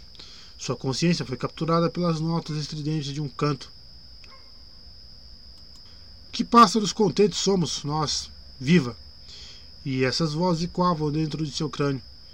Então ela pensou: Estou ficando doida, estou perdendo o juízo. Seus pés fizeram débeis movimentos para tentar sair do banco. Ela sentiu que, se pelo menos seguisse ordenar seu corpo que corresse, poderia escapar. Tinha de escapar, senão alguma parte daquele tsunami interior iria varrê-la para dentro de um mar de silêncio, contaminando sua alma para sempre. Mas seu corpo não obedecia. As forças mais poderosas do universo imperial obedeciam aos seus menores caprichos, mas seu corpo não. Uma voz interior deu uma risadinha e então ela ouviu. De um dado ponto de vista, minha criança, cada incidente da criação representa uma catástrofe. O tom era baixo e vinha rolando e trombeteando de encontro aos seus olhos. Depois houve uma nova risadinha, como se a voz zombasse de sua própria declaração. Minha querida criança, eu vou ajudar você, mas você tem de me ajudar também. Contra o crescente clamor de fundo que se avolumava por trás da voz de baixo, Alia respondeu com dentes que tremiam. Quem? Quem? Um rosto se formou no campo de sua consciência. Era sorridente e tão gordo que poderia ter sido a face de um bebê, exceto pela cintilante avidez de seus olhos. Ela tentou se desvencilhar daquela fisionomia, mas só o que conseguiu foi ampliar sua visão e identificar um corpo ligado àquele rosto. Era um corpo atarracado, imensamente gordo, vestido no manto. Vestido no manto que revelava sutis protuberâncias por baixo do tecido. Era tanta gordura que tinha necessidade de ser guardada por suspensores portáteis. Veja, trovejou a voz de barítono. É somente seu avô materno. Você me conhece? Eu era o barão Vladimir Harkonnen. Você. Você está morto, ela disse engasgada. Ora, claro que sim, minha querida. A maioria de nós dentro de você está morta. Mas nenhum dos outros está realmente querendo ajudar você. Eles não entendem. Vá embora, ela pediu. Por favor. Ah, por favor, vá embora. Mas você precisa de ajuda, minha neta, argumentou a voz do barão. Como ele pareceu admirável, ela pensou, assistindo à projeção da figura do barão em suas pálpebras cerradas. Estou disposto a ajudar você, o barão tentou engambelar. Os outros aqui só se interessam em combater para capturar toda a sua consciência. Qualquer um deles se esforçaria para expulsá-la de seu juízo. Já eu. Só quero ter um cantinho para mim. Novamente as outras vidas dentro dela se ergueram suas vozes em protesto. A mané começou mais uma vez a ameaçar engolfá-la e ela ouviu a voz estridente de sua mãe. Então Alia pensou: Ela não está morta. Calem a boca! ordenou o barão. Alia, Alia sentiu seus próprios desejos reforçando essa ordem tornando-a perceptível através de toda a extensão de sua consciência. Um silêncio interior a encharcou como um banho frio e ela sentiu seu coração martelando um pouco mais devagar, voltando lentamente ao ritmo normal. Tranquilizadora, a voz do barão se intrometeu. Viu? Juntos somos invencíveis. Você me ajuda e eu ajudo você. O que. O que você quer? Ela murmurou. Uma expressão pensativa ocupou o rosto rechonchudo nas pálpebras de Aria. Ah, minha neta querida, ele disse. Só quero alguns prazeres simples. Permita-me de vez em quando um momento de contato com os seus sentidos. Ninguém mais precisa saber. Permita-me sentir algum pequeno recesso de sua vida. Quando, por exemplo, você estiver nos braços de seu amante. Não é um preço pequeno de se cobrar? Sim, que bom, que bom, o barão exultou. Em troca, minha neta querida, posso servi-la de várias maneiras. Posso aconselhá-la, ajudá-la com seus conselhos. Você será invencível, dentro e fora. Será capaz de derrotar todas as formas de oposição. A história esquecerá seu irmão e cultuará você. O futuro será seu.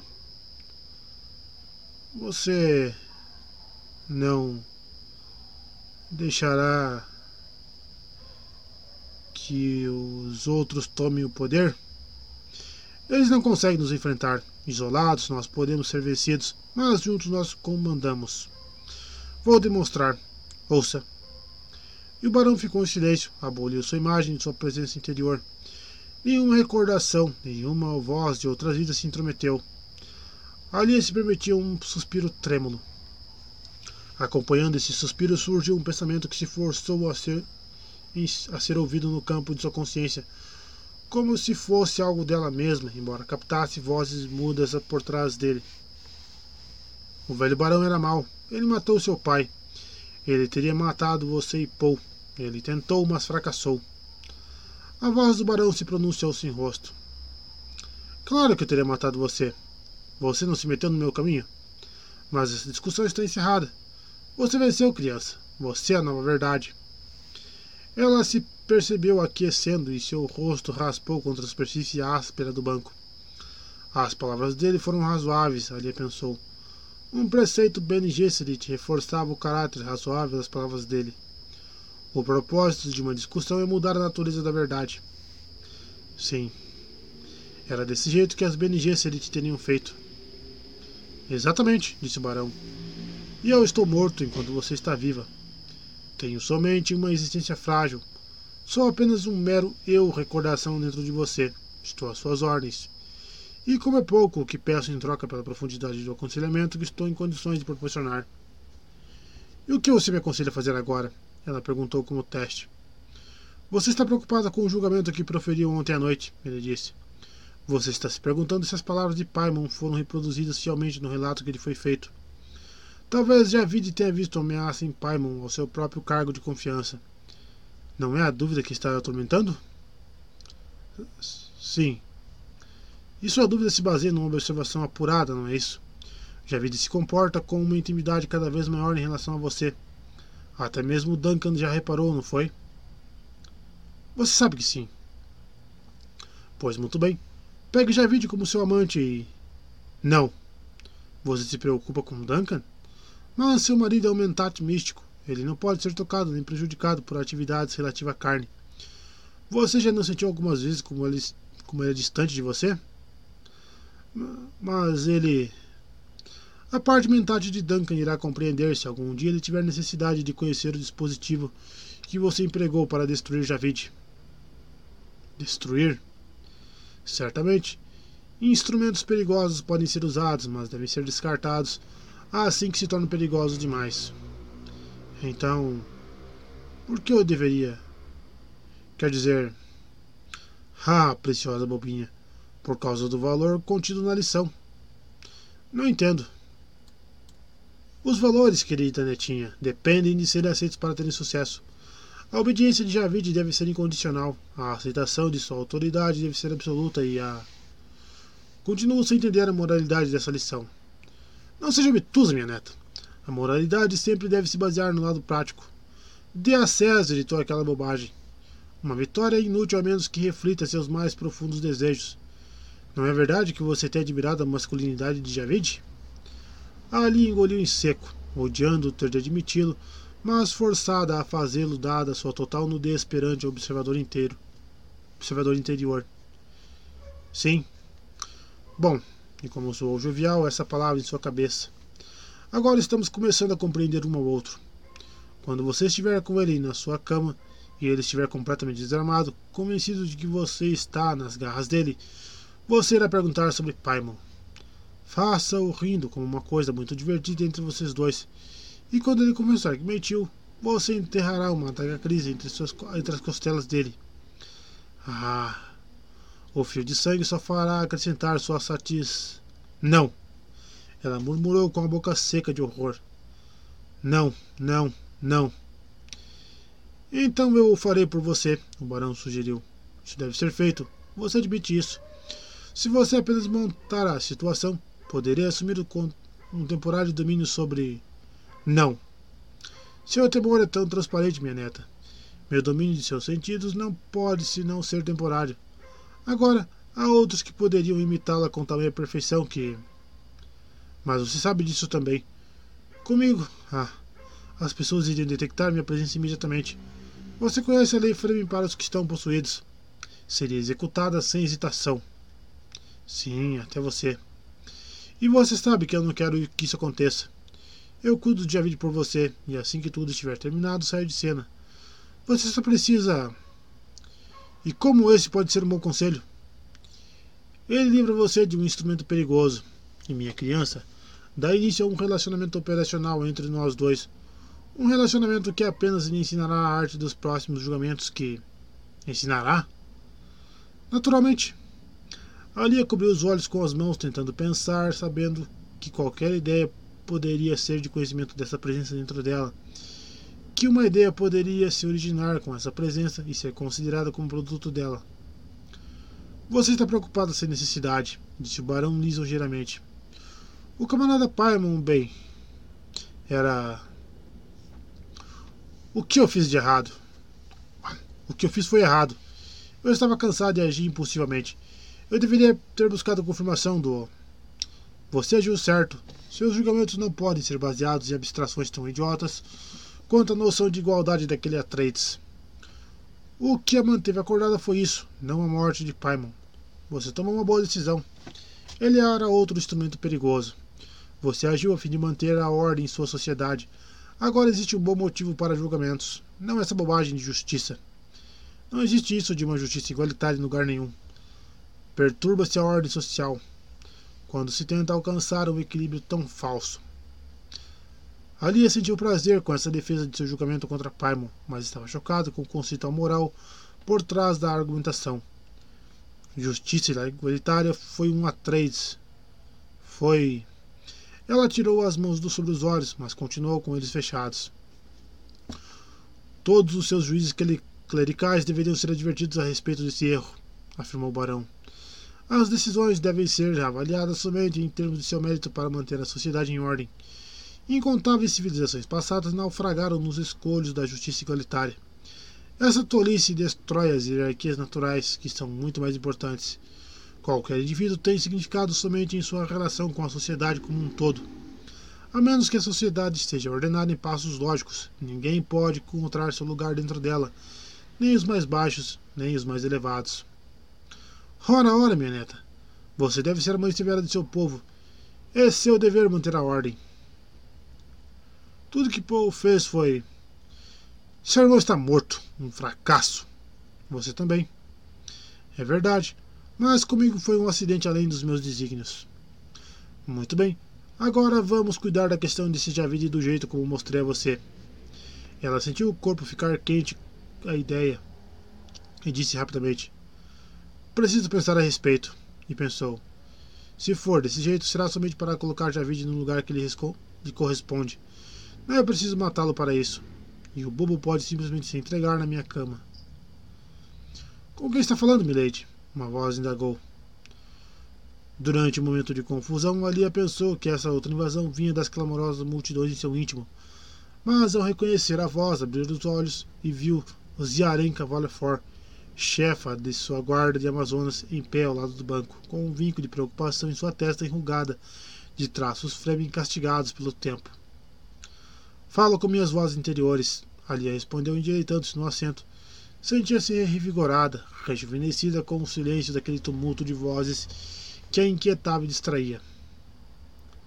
Suas vozes interiores, milady. Sim. Os olhos de Ziarenka faiscaram ao ouvir essa informação. Todos sabiam que a Sagrada Alia contava com recursos interiores indisponíveis a qualquer outra pessoa. Leve Javid a meus aposentos, Alia disse. Tenho um assunto muito grave para discutir com ele. Aos seus aposentos, milady? Sim, aos meus aposentos particulares. Como ordenar, milady? A guarda voltou-se para obedecer. Um momento, Alia disse. Mestre Idaho já foi para Seat Tarb? Sim, milady. Ele partiu antes do amanhecer, como a senhora havia instruído. Deseja que eu mande. Não, eu mesmo cuidarei disso. Izia, ninguém deve saber que Javid está sendo levado até onde estou. Você mesmo cuida disso. Trata-se de uma questão muito séria. A guarda tocou a daga Cris em sua, em sua cintura. Milady, alguma ameaça. Sim, existe uma ameaça e Javid pode ser a peça-chave. Oh, milady, talvez eu não deva levá-lo. Zia, você me acha incapaz de lidar com esse sujeito? Um sorriso lupino raspou os lábios da guarda. Perdoe-me, milady. Eu o levarei aos seus aposentos privados imediatamente. Mas, com sua permissão, montarei guarda do lado de fora de sua porta. Só você, Aria ordenou. Sim, milady. Irei agora mesmo. Aria consentiu com seus atos enquanto observava Ziarenka recuando. Javid não era bem quisto entre os guardas, portanto. Outra nódoa contra ele, mas ainda era valioso, muito valioso. Ele era a chave dela para Jacurutu e com esse lugar, bem. Talvez você estivesse certo, barão, ela murmurou. Viu?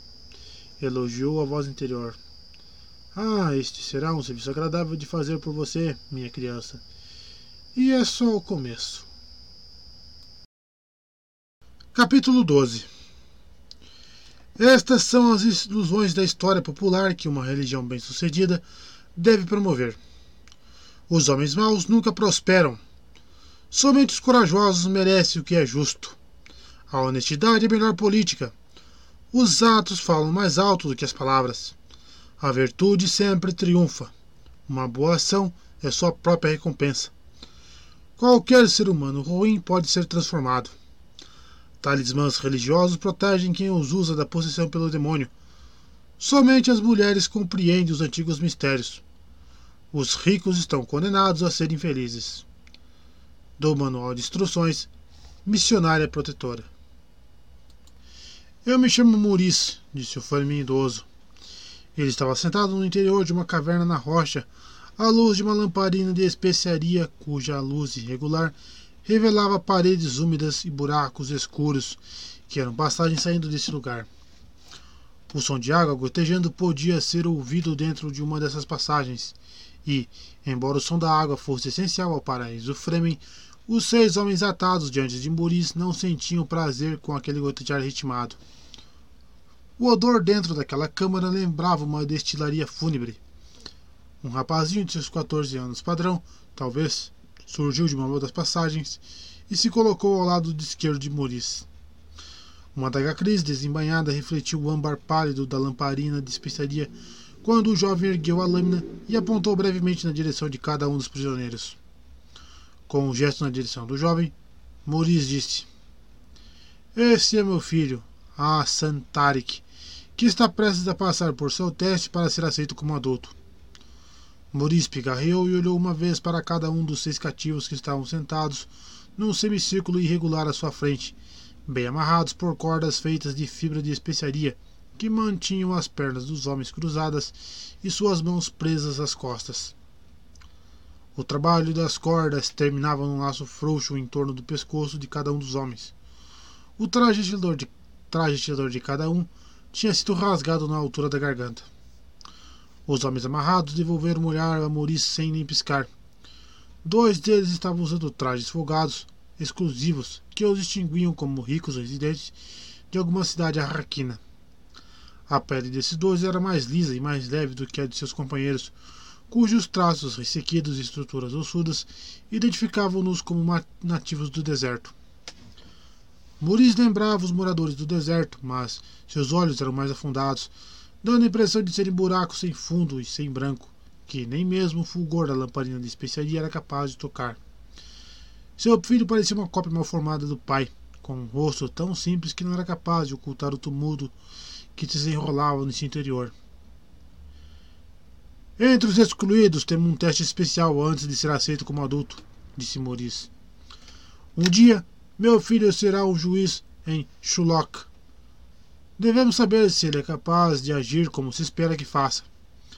Nossos juízes não podem se esquecer de Jacurutu e de nosso dia de desespero. Kraslek, a batalha do tufão, vive em nossos corações. Tudo isso fora dito com uma monótona entonação de um ritual. Um dos habitantes da cidade, com seus traços mais suaves, bem diante de Maurice, mexeu um pouco em seu lugar e então disse: Você está errado em nos ameaçar e amarrar mantendo-nos cativos. Viemos pacificamente em uma. Maurice aqueceu. Vocês vieram em busca de um despertar religioso pessoal? Que bom, terão esse despertar. Se nós, começou o homem de rosto suave. Ao lado, um frame do deserto de tez mais escura interrompeu com brusquidão. Calha a boca, seu idiota! Eles são ladrões de água. Eles são justamente aqueles que pensavam ter liquidado. Aquela velha história, murmurou o cativo de rosto suave. Jacurutu é mais do que uma história, Maurice afirmou. Mais uma vez ele gesticulou para o filho. Já lhes apresentei a Santarik. Sou Arifa neste lugar, seu único juiz. Meu filho também será treinado para detectar demônios, o modo antigo e melhor. Foi por isso que nos empenhamos tão fundo no deserto, argumentou o homem de rosto suave em protesto. Escolhemos o modo antigo, perambulando em. Com guias pagos, retrucou Muriz, gesticulando para os cativos morenos. Você compraria sua entrada no céu? Muriz olhou de esguelha para o filho. Hassan, você está preparado? Refleti bastante aquela noite em que os homens vieram e mataram nosso povo. Hassan respondeu. A voz dele emitia um esforço vacilante. Vocês nos devem água. Seu pai lhe dá seis deles, Moriz disse. A água deles é nossa. As sombras deles são suas. Serão suas guardiãs para sempre. As sombras deles irão adverti-lo da presença de demônios. Serão suas escravas quando você cruzar para o Alan Almital. O que diz, meu filho? Agradeço ao meu pai, Hassan disse. Então deu um curto passo para frente. Aceita a passagem para a vida adulta entre os excluídos. Esta água é nossa. Esta água é nossa água. Quando terminou de falar, o jovem atravessou o espaço até onde estavam os cativos. Começando pela esquerda, ele pegou o homem pelo cabelo e enterrou sua daga crise de baixo para cima, hum, pelo queixo, até o cérebro. O gesto foi realizado com habilidade, de modo que derramou um mínimo de sangue. Somente o morador da cidade de traços delicados protestou, berrando quando o jovem o agarrou pelo cabelo. Os outros cuspiram em Assantarik ao modo antigo, como que diziam: Veja pouco valor que dou à minha água quando é bebida por animais. Quando estava tudo concluído, Muris bateu palmas somente uma vez. Vieram alguns assistentes que começaram a retirar os corpos, levando-os para a destilaria fúnebre onde poderiam ser espoliados de sua água. Muri se levantou, olhou para o filho que continuava em pé, ofegando, observando os assistentes em sua faina de mover, remover os corpos. Agora você é um homem, Muri sentenciou. A água de nossos inimigos irá alimentar escravos. E meu filho? A Santarek se virou para lançar um olhar vigilante e selvagem sobre o pai. Os lábios do jovem estavam retesados e um sorriso controlado. O pregador não precisa saber disto, complementou, completou Maurice. Eu entendo, pai. Você agiu bem, declarou Maurice. Os que acabam chegando a Shulock não devem sobreviver. Como queira, pai. Você foi incumbido de deveres importantes, Maurice comentou. Estou orgulhoso de você. Capítulo 13 O humano sofisticado pode se tornar primitivo. O que isso realmente quer dizer é que o modo de vida humana muda. Os antigos valores mudam, tornam-se ligados à paisagem com seus animais e plantas. Essa nova existência requer um conhecimento operacional desses eventos multifacetados e entrecruzados, aos quais normalmente nos referimos como natureza. Ela requer uma medida de respeito pelo poder inercial no âmago desses sistemas naturais. Quando o humano adquire esse conhecimento operacional e respeito, isso se chama ser primitivo. O inverso, naturalmente, é igualmente verdadeiro. O primitivo pode se tornar sofisticado, mas não sem acertar danos psicológicos apavorantes. Comentário de Leto, segundo Hark al-Ada. E como podemos ter certeza? indagou Ganima. Isso é muito perigoso. Já testamos antes, Leto argumentou. Pode não ser a mesma coisa desta vez. E se é o único caminho aberto para nós, disse Leto. Você concorda que não podemos seguir pelo caminho da especiaria? Ganima suspirou. Ela não gostava desse bate-rebate de palavras, mas sabia da necessidade que pressionava seu irmão. Ela também sabia da temível fonte de sua relutância. Bastava olharem para Lia para saber dos perigos desse mundo interior. Bem? perguntou Leto. Ela suspirou de novo. Estavam sentados no chão, de pernas cruzadas, em um dos seus lugares privados, uma estreita abertura que saía da caverna do penhasco, onde muitas vezes seu pai e sua mãe tinham contemplado o pôr do sol no Bled. Já haviam se passado duas horas do horário de sua refeição noturna, o momento em que os gêmeos deveriam exercitar seu corpo somente. Eles tinham preferido flexionar a mente. Vou tentar sozinho se você recusar a ajuda, insistiu Leto.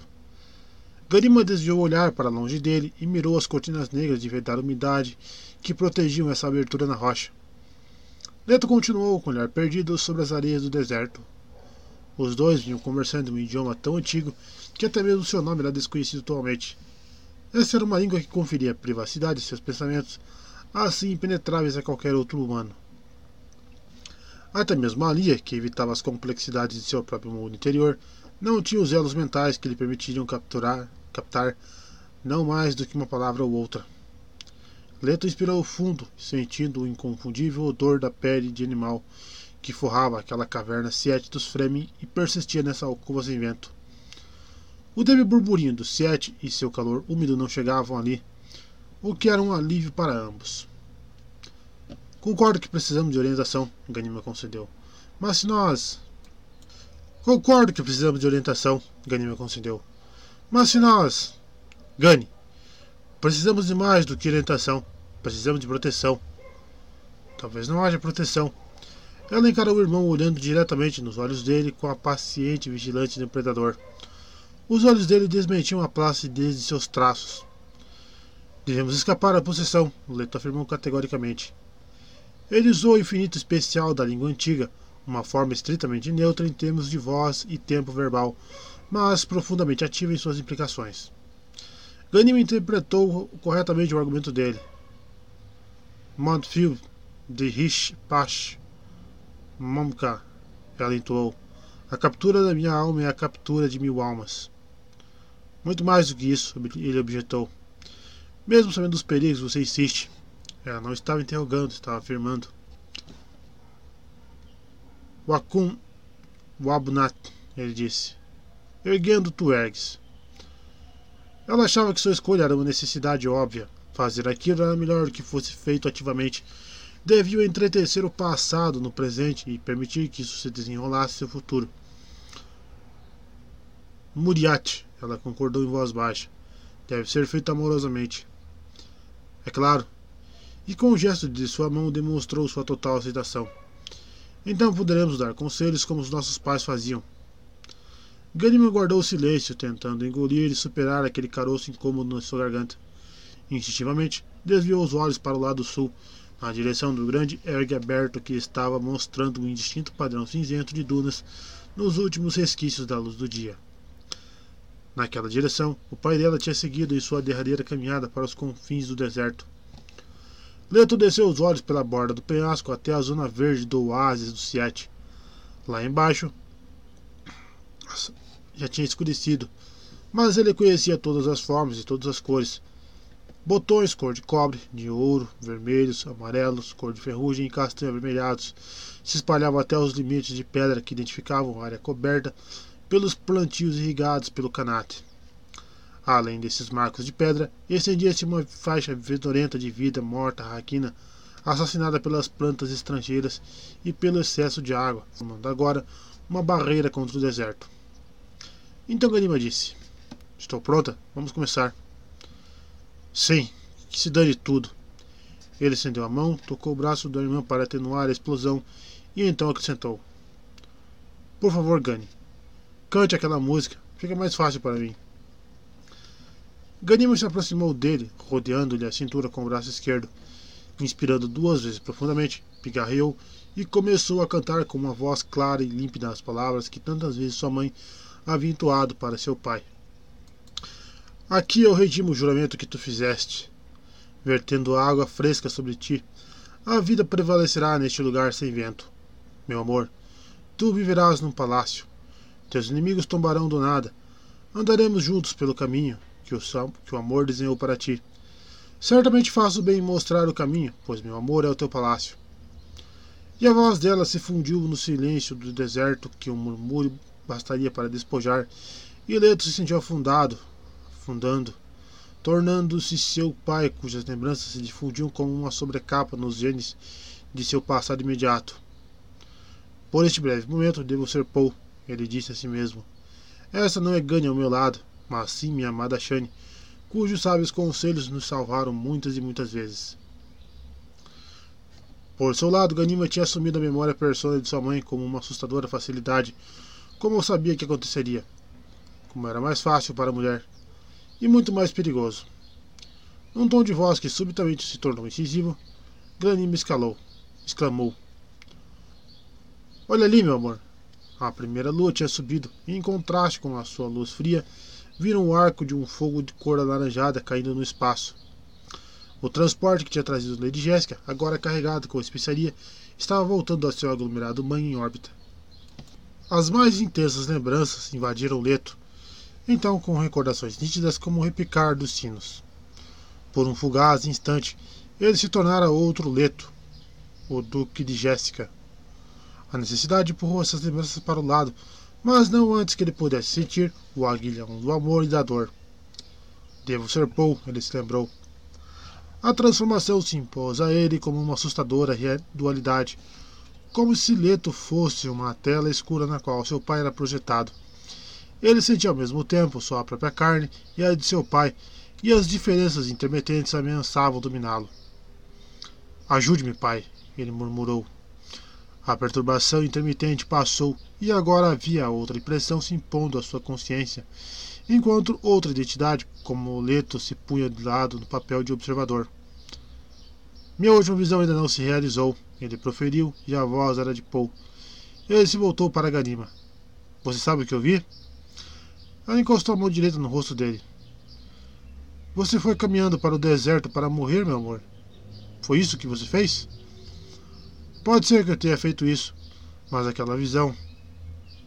Não seria ela razão suficiente para continuar vivo? Mas cego? Ela indagou. Mesmo assim, Aonde você poderia ir? Ele inspirou fundo e seu corpo estremeceu. Jacurutu. Meu querido, lágrimas começaram a escorrer por seu rosto. Moad Dib, o herói deve ser destruído completamente, ele explicou. Senão, esta criança não conseguirá nos retirar do caos. O caminho dourado, ela sussurrou. Não é uma boa visão. É a única visão possível. Ali fracassou, então. Totalmente. Você viu o registro disso? Sua mãe voltou tarde demais. Ela aqueceu e era sabe a expressão de Shane no rosto infantil de Ganima. Não haveria possibilidade de existir outra visão?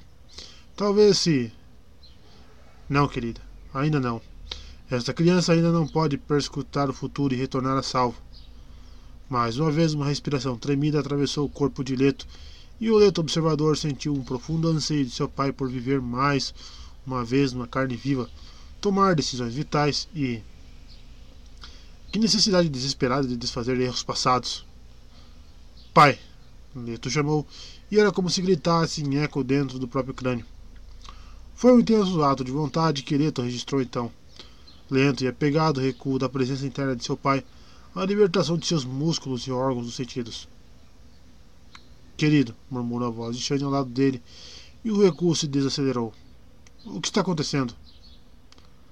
Não vá ainda, Leto disse e foi com sua própria voz, rouca e incerta, mas ainda assim sua própria voz. E acrescentou: Shane, você tem de nos dizer como é que podemos evitar o que aconteceu com a Lia? Mas foi o pão interior que respondeu a ele usando palavras que lhe chegaram ao ouvido interior, entrecortadas e distanciadas por longas pausas. Não há certeza. Você viu o que quase aconteceu comigo. Mas Alia, ela está nas garras daquele maldito barão. Leto sentiu sua garganta ardendo de tão seca. Será que ele. que eu. Ele está em você. Mas. Eu. Nós não podemos. Às vezes. Sentimos. Um ou outro. Mas você. Você não consegue ler meus pensamentos? Leto perguntou. Você saberia se ele. Às vezes eu consigo sentir seus pensamentos, mas eu. Nós só vivemos através dos reflexos de sua própria consciência. É a sua memória que nos cria. O perigo é uma memória precisa. E aqueles de nós, aqueles que nos amaram o poder e os reuniram em qualquer preço, esses podem ser mais precisos. Mais fortes? Leto murmurou. Mais fortes. Eu conheço sua visão, Leto revelou. Em vez de deixar que ele se apodere de mim, eu me torno você. Isso não! Leto sentiu para si mesmo, sentindo a enorme força de vontade que seu pai tinha adquirido para se afastar, reconhecendo as consequências do fracasso. Qualquer forma de possessão reduzia o possuído a uma abominação.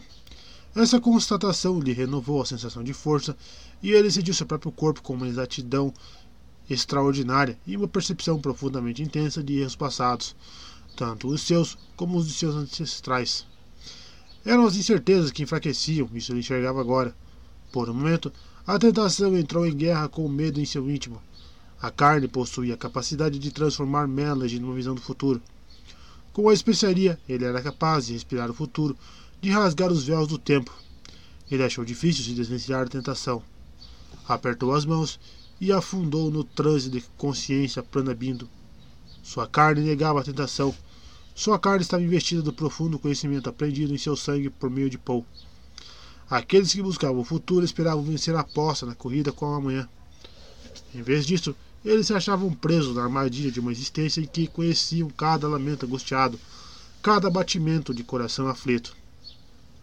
A visão final de Paul tinha mostrado a precária saída dessa armadilha, e Leto sabia, agora, que não restava nenhuma outra escolha senão seguir por esse caminho. A alegria de viver, sua beleza, tudo está contido no fato de que a vida pode nos surpreender, ele disse. Uma voz suave sussurrou no ouvido dele. Sempre soube dessa beleza. Leto virou a cabeça e fixou o olhar no rosto de Ganima, cujos olhos faiscavam a luz do luar. Ele viu Shane, que o contemplava por sua vez. Mãe, você deve se retirar, ele advertiu. Ah, a tentação, ela comentou e lhe deu um beijo. Ele a repeliu. Você tomaria a vida de sua filha? Ele indagou em tom imperioso. É tão fácil. Tão estupidamente fácil, ela retrucou. Sentindo o pânico se apossando dele, Leto se lembrou do esforço que a persona interior de seu pai tinha precisado para fazer para abandonar a carne. Estaria então Ganima perdendo naquele mundo de observadores em que ele tanto tinha visto e ouvido, aprendendo com seu pai o que era preciso? Eu a desprezarei, mãe, ele a repudiou. Outros não me desprezarão, ela argumentou. Seja meu bem-amado. Se eu for, você sabe o que vocês duas se tornarão, ele rebateu. Meu pai irá desprezar você. Nunca. Mas eu sim. Aquele som saiu arrancado de sua garganta sem que ele quisesse e vinha carregado com todas as nuances da voz que Paul tinha aprendido com sua própria mãe feiticeira. Não diga isso, ela disse lamentosa. Eu desprezarei você. Por favor, por favor, não diga isso. Leto esfregou a garganta, sentindo que os músculos voltavam a ser novamente seus. Ele desprezará você. Ele lhe dará as costas. Ele partirá para o deserto mais uma vez. Não. Não. Ela balançava a cabeça de um lado para o outro. Você deve partir, mãe. Ele insistiu. Não. Não. Mas a voz já não tinha a mesma força do começo. Leto observou o rosto da irmã, como os músculos repuxavam as emoções riscavam a carne em resposta ao tumulto que se desenrolava em seu íntimo. Saia, ele murmurou. Vá embora. Não. Ele agarrou o braço dela, sentiu o tremor que agitava aqueles músculos às contrações nervosas. Ela se contorceu tentando se desvencilhar dele, mas ele a segurava com firmeza pelo braço, murmurando o tempo todo: Vá embora. Vá embora. E o tempo todo Leto se condenava por ter incluído Gunny nesse jogo de paz que um dia tinham jogado, e ao qual dos últimos tempos ela vinha se opondo. Era verdade que as mulheres tinham mais fraquezas perante esse assédio interior, como estava constatando. Ali estava a origem do, ter, do temor das Bene Gesserit. Passaram-se horas e o corpo de Ganima ainda tremia e se convulsionava com a batalha travada em seu interior. Mas agora a voz de sua irmã já entrava na discussão.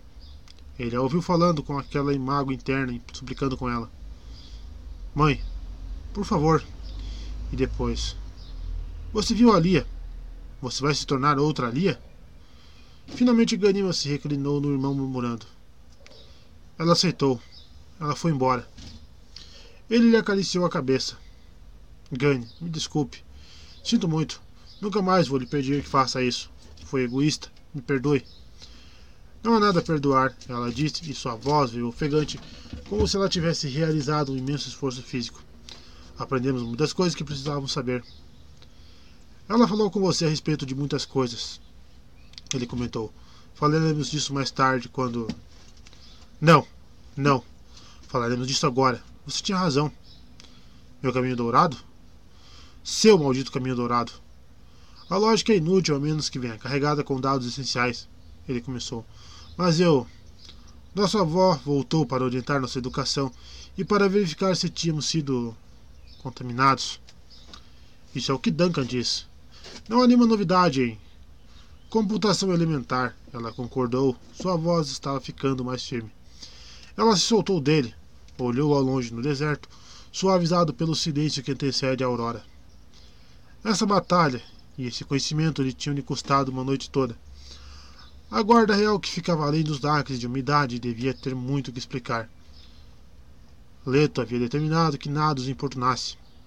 As pessoas muitas vezes aprendem sutilezas quando crescem, Leto retomou. O que é que estamos aprendendo com todo esse envelhecimento a que podemos recorrer? O universo que vemos nunca é bem o universo físico exato, ela respondeu. Não devemos perceber esta avó como simplesmente uma avó. Isso seria perigoso, ele concordou. Mas minha per. Há algo além de sutileza, ela interrompeu novamente. Devemos ter no campo de nossa consciência um lugar para perceber o que não podemos preconceber. É por isso que minha mãe falou-me muitas vezes sobre Jéssica. Na última, quando estávamos as duas reconciliadas com nossa troca interna, ela disse muitas coisas e. Ganima suspirou. Nós sabemos que ela é nossa avó, ele observou. Ontem você ficou com ela durante horas. Seria por isso que. Se deixarmos, nosso saber irá determinar como reagimos a ela, disse Ganima. É disso que minha mãe sempre avisava. Ela citou nossa, voz, uma, nossa avó uma vez e Ganima tocou o braço dele, e eu ouvi o eco disso dentro de, minha, de mim na voz de nossa avó. Avisando você, Leto concluiu.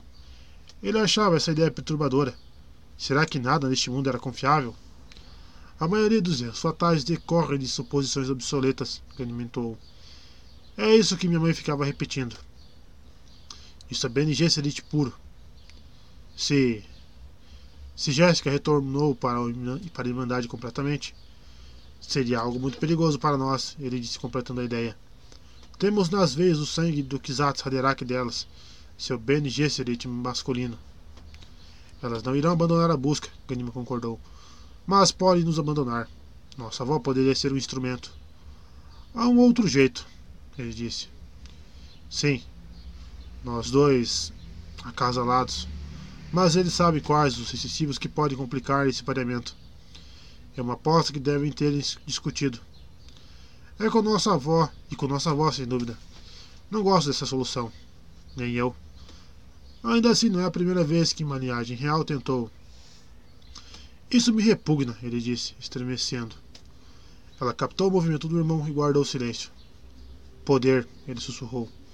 E naquela estranha alquimia de suas similaridades, ela sabia quais tinham sido os pensamentos dele.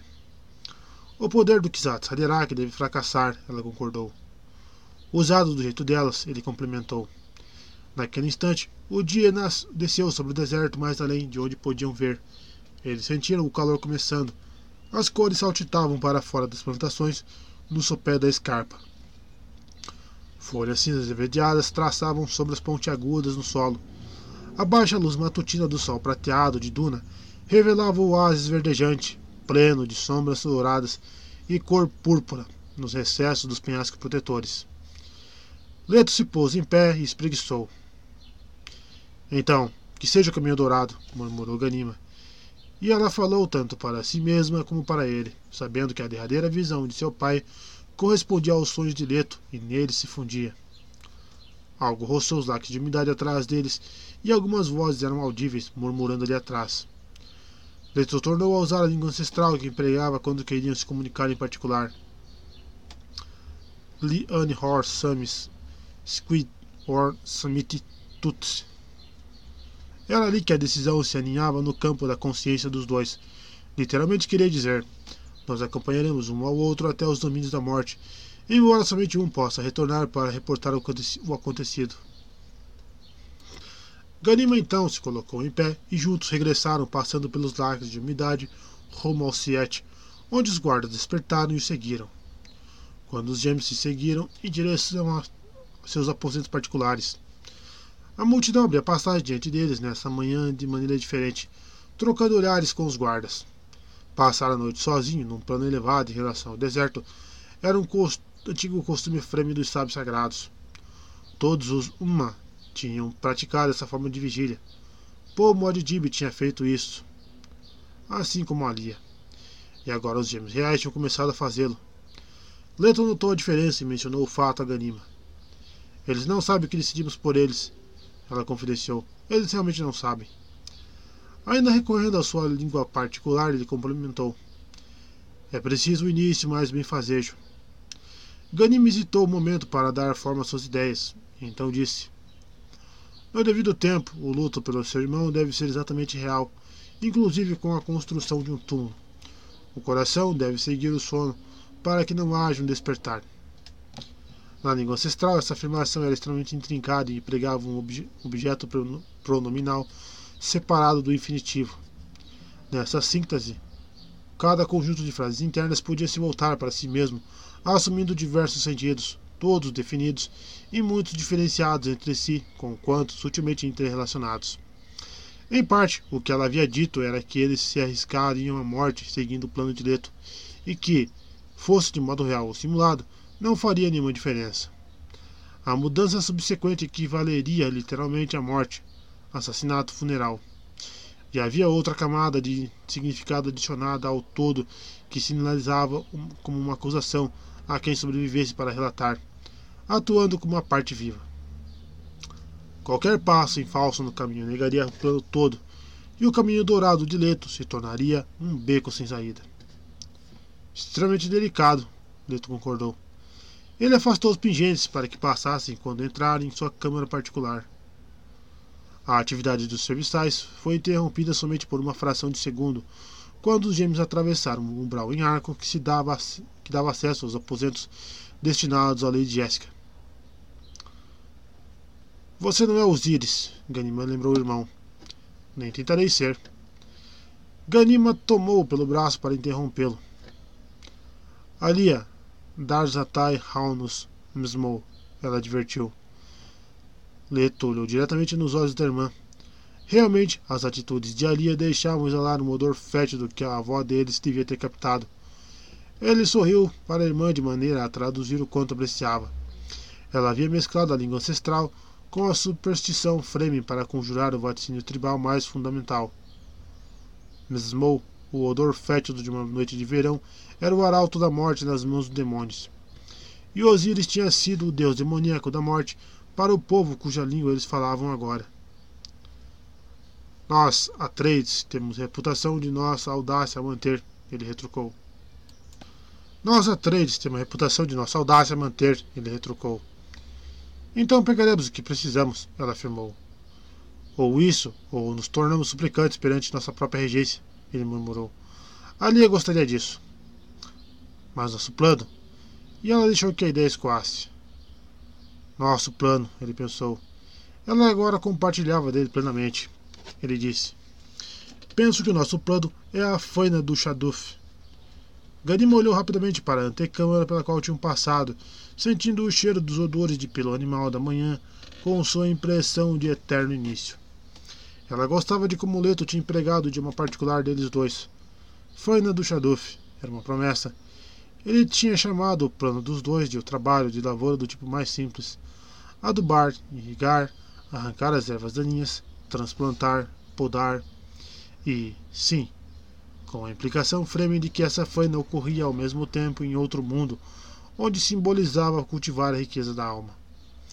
Ganim estudou seu irmão enquanto hesitavam ali no túnel de rocha. Estava cada vez mais claro para ela que ele estava se comprometendo em dois níveis. Em um, com o caminho dourado de sua visão e da visão de seu pai. E no outro, que ela lhe daria carta branca para levar adiante o mito de criação extremamente perigoso que o plano geraria. Isso a assustava. Haveria mais alguma coisa na visão particular que ele tivera e que não tinha comentado com ela? Será que ele era capaz de enxergar como uma figura potencialmente deificada que levaria a humanidade a um renascimento, tal pai, tal filho? Oculto amor de Dibi tinha azedado, fermentado no desgoverno de Alia e nas licenças impunes de um sacerdócio militar que comandava as linhas de poder entre os Fremen. Leto queria a regeneração. Ele está escondendo alguma coisa de mim, ela percebeu. Ganyman passou em revista o que ele havia dito em sonho, sobre seu sonho. Continha uma realidade tão iridescente que Leto poderia ter andado a esmo por horas depois dele imerso nessa névoa. Ele dizia que o sonho nunca variava. Estou na areia, a brilhante luz do dia, mas não a sol. Então me dou conta de que eu sou o sol. Minha luz emana como um caminho dourado. Quando percebo isso, saio de mim. Volto-me esperando me ver como o sol, mas não sou o sol. Sou uma figura esquemática, o desenho de uma criança com linhas luminosas em zigue-zague, formando os olhos e riscos no lugar das penas e dos braços.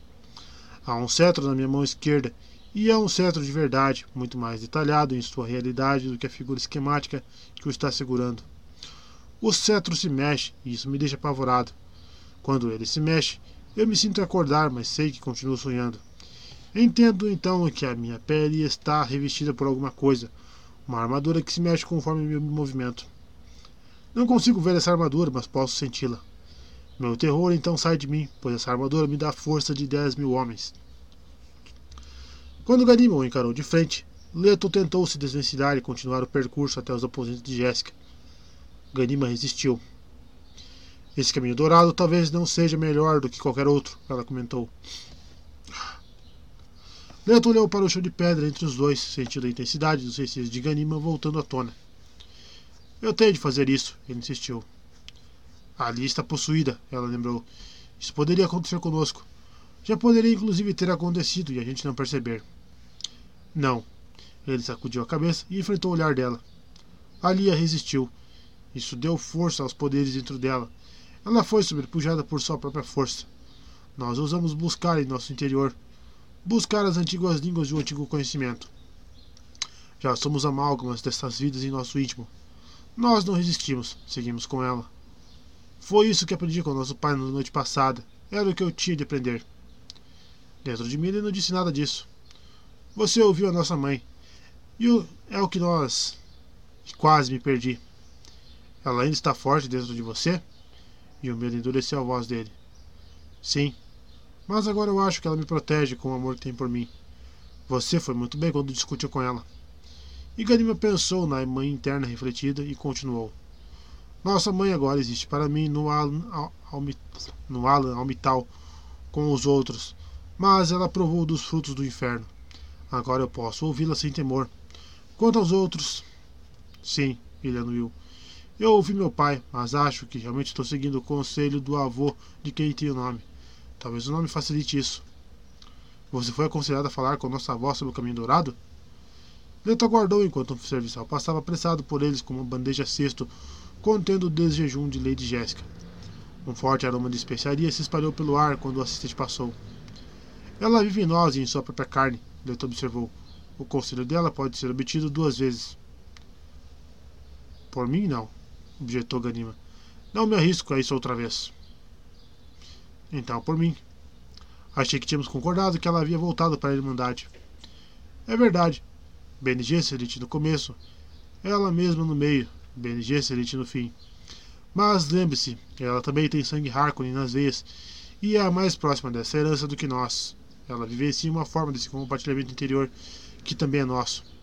Uma forma muito rasa, objetou Ganima. E você não me respondeu. Não acho que eu vá mencionar o caminho dourado. Mas eu sim. Gane! Nós não precisamos de mais nenhum deus Atreides. Precisamos de um espaço mais para mais humanidade. E alguma vez eu neguei isso? Não. Ela respirou fundo e desviou o olhar até então fixado no rosto do irmão. Dentro da antecâmara, os assistentes olhavam para os gêmeos, ouvindo que debatiam pelo tom de suas vozes, mas sem conseguir compreender o idioma milenar. Temos de fazê-lo, concluiu, Leto concluiu. Se não agirmos, seria melhor que caíssemos sobre nossas próprias adagas. Aqui ele adotou o termo Fremen que embutia o significado de verter nossa água na cisterna tribal. Mais uma vez, Ganima olhou para ele. Era obrigada a concordar, mas se sentia aprisionada dentro de uma construção com muitos muros. Os dois sabiam que o dia do julgamento ocorreria em seu caminho, cedo ou tarde, apesar do que fizessem. Ganima sabia disso com uma certeza que era reforçada pelos dados colhidos das outras vidas recordações, mas agora temia a força infundida nessas outras psiques, usando as informações de suas experiências. Essas vidas recordações espreitavam em seu íntimo como arpias, como sombras demoníacas aguardando na tocaia. Exceto por sua mãe, que havia detido o poder carnal e renunciara a ele. Ganima ainda se sentia abalada por esse combate interior, sabendo que teria perdido se não fosse a capacidade de persuasão de Leto. Leto disse que o caminho dourado dele levava à saída dessa armadilha, tirando a incômoda constatação de que ele ocultava dela algum elemento da visão que tivera. Ela só podia aceitar a sinceridade do irmão. Ele precisava da fértil criatividade dela para enriquecer o plano. Seremos testados, ele informou, sabendo da onde estavam indo aquelas as dúvidas dela. Não na especiaria. Talvez inclusive aí. Seguramente no deserto e no teste da possessão. Você nunca falou do teste da possessão, ela acusou. Isso faz parte do seu sonho? Ele tentou engolir, apesar da garganta seca, amaldiçoando essa traição. Sim. Então, seremos possuídos? Não. Ela pensou sobre o teste. Era uma antiga forma de exame Fremen cujo final provocava uma morte terrível na maior parte das vezes. Então, esse plano continha outros níveis de complexidade. Ele os levaria até a borda de onde um mergulho para qualquer um dos lados poderia não ser contemplado por uma mente humana que, depois, mantivesse a própria sanidade. Sabendo por onde se esgueiravam os pensamentos da irmã, Leto confessou: O poder atrai os psicóticos. Sempre. É isso que devemos evitar dentro de nós. Você tem certeza de que não seremos possuídos? Não, se criarmos o caminho dourado. Ainda em dúvida, ela afirmou. Eu não vou ter filhos, Leto. Ele sacudiu a cabeça, suprimindo as traições internas, e retomou o tom formal da língua antiga. Minha irmã, eu amo você mais profundamente do que amo a mim mesmo, mas esse não é mais caro dos meus desejos. Muito bem, então voltemos a outro assunto antes de irmos ter com nossa avó. Uma faca enterrada em areia poderia dar cabo da maioria de nossos problemas. Se você acredita nisso, também acredita que podemos andar na lama sem deixar rastros, ele retrucou. Além do mais, quando foi que Aria deu a qualquer uma menor chance? Falam desse Javid.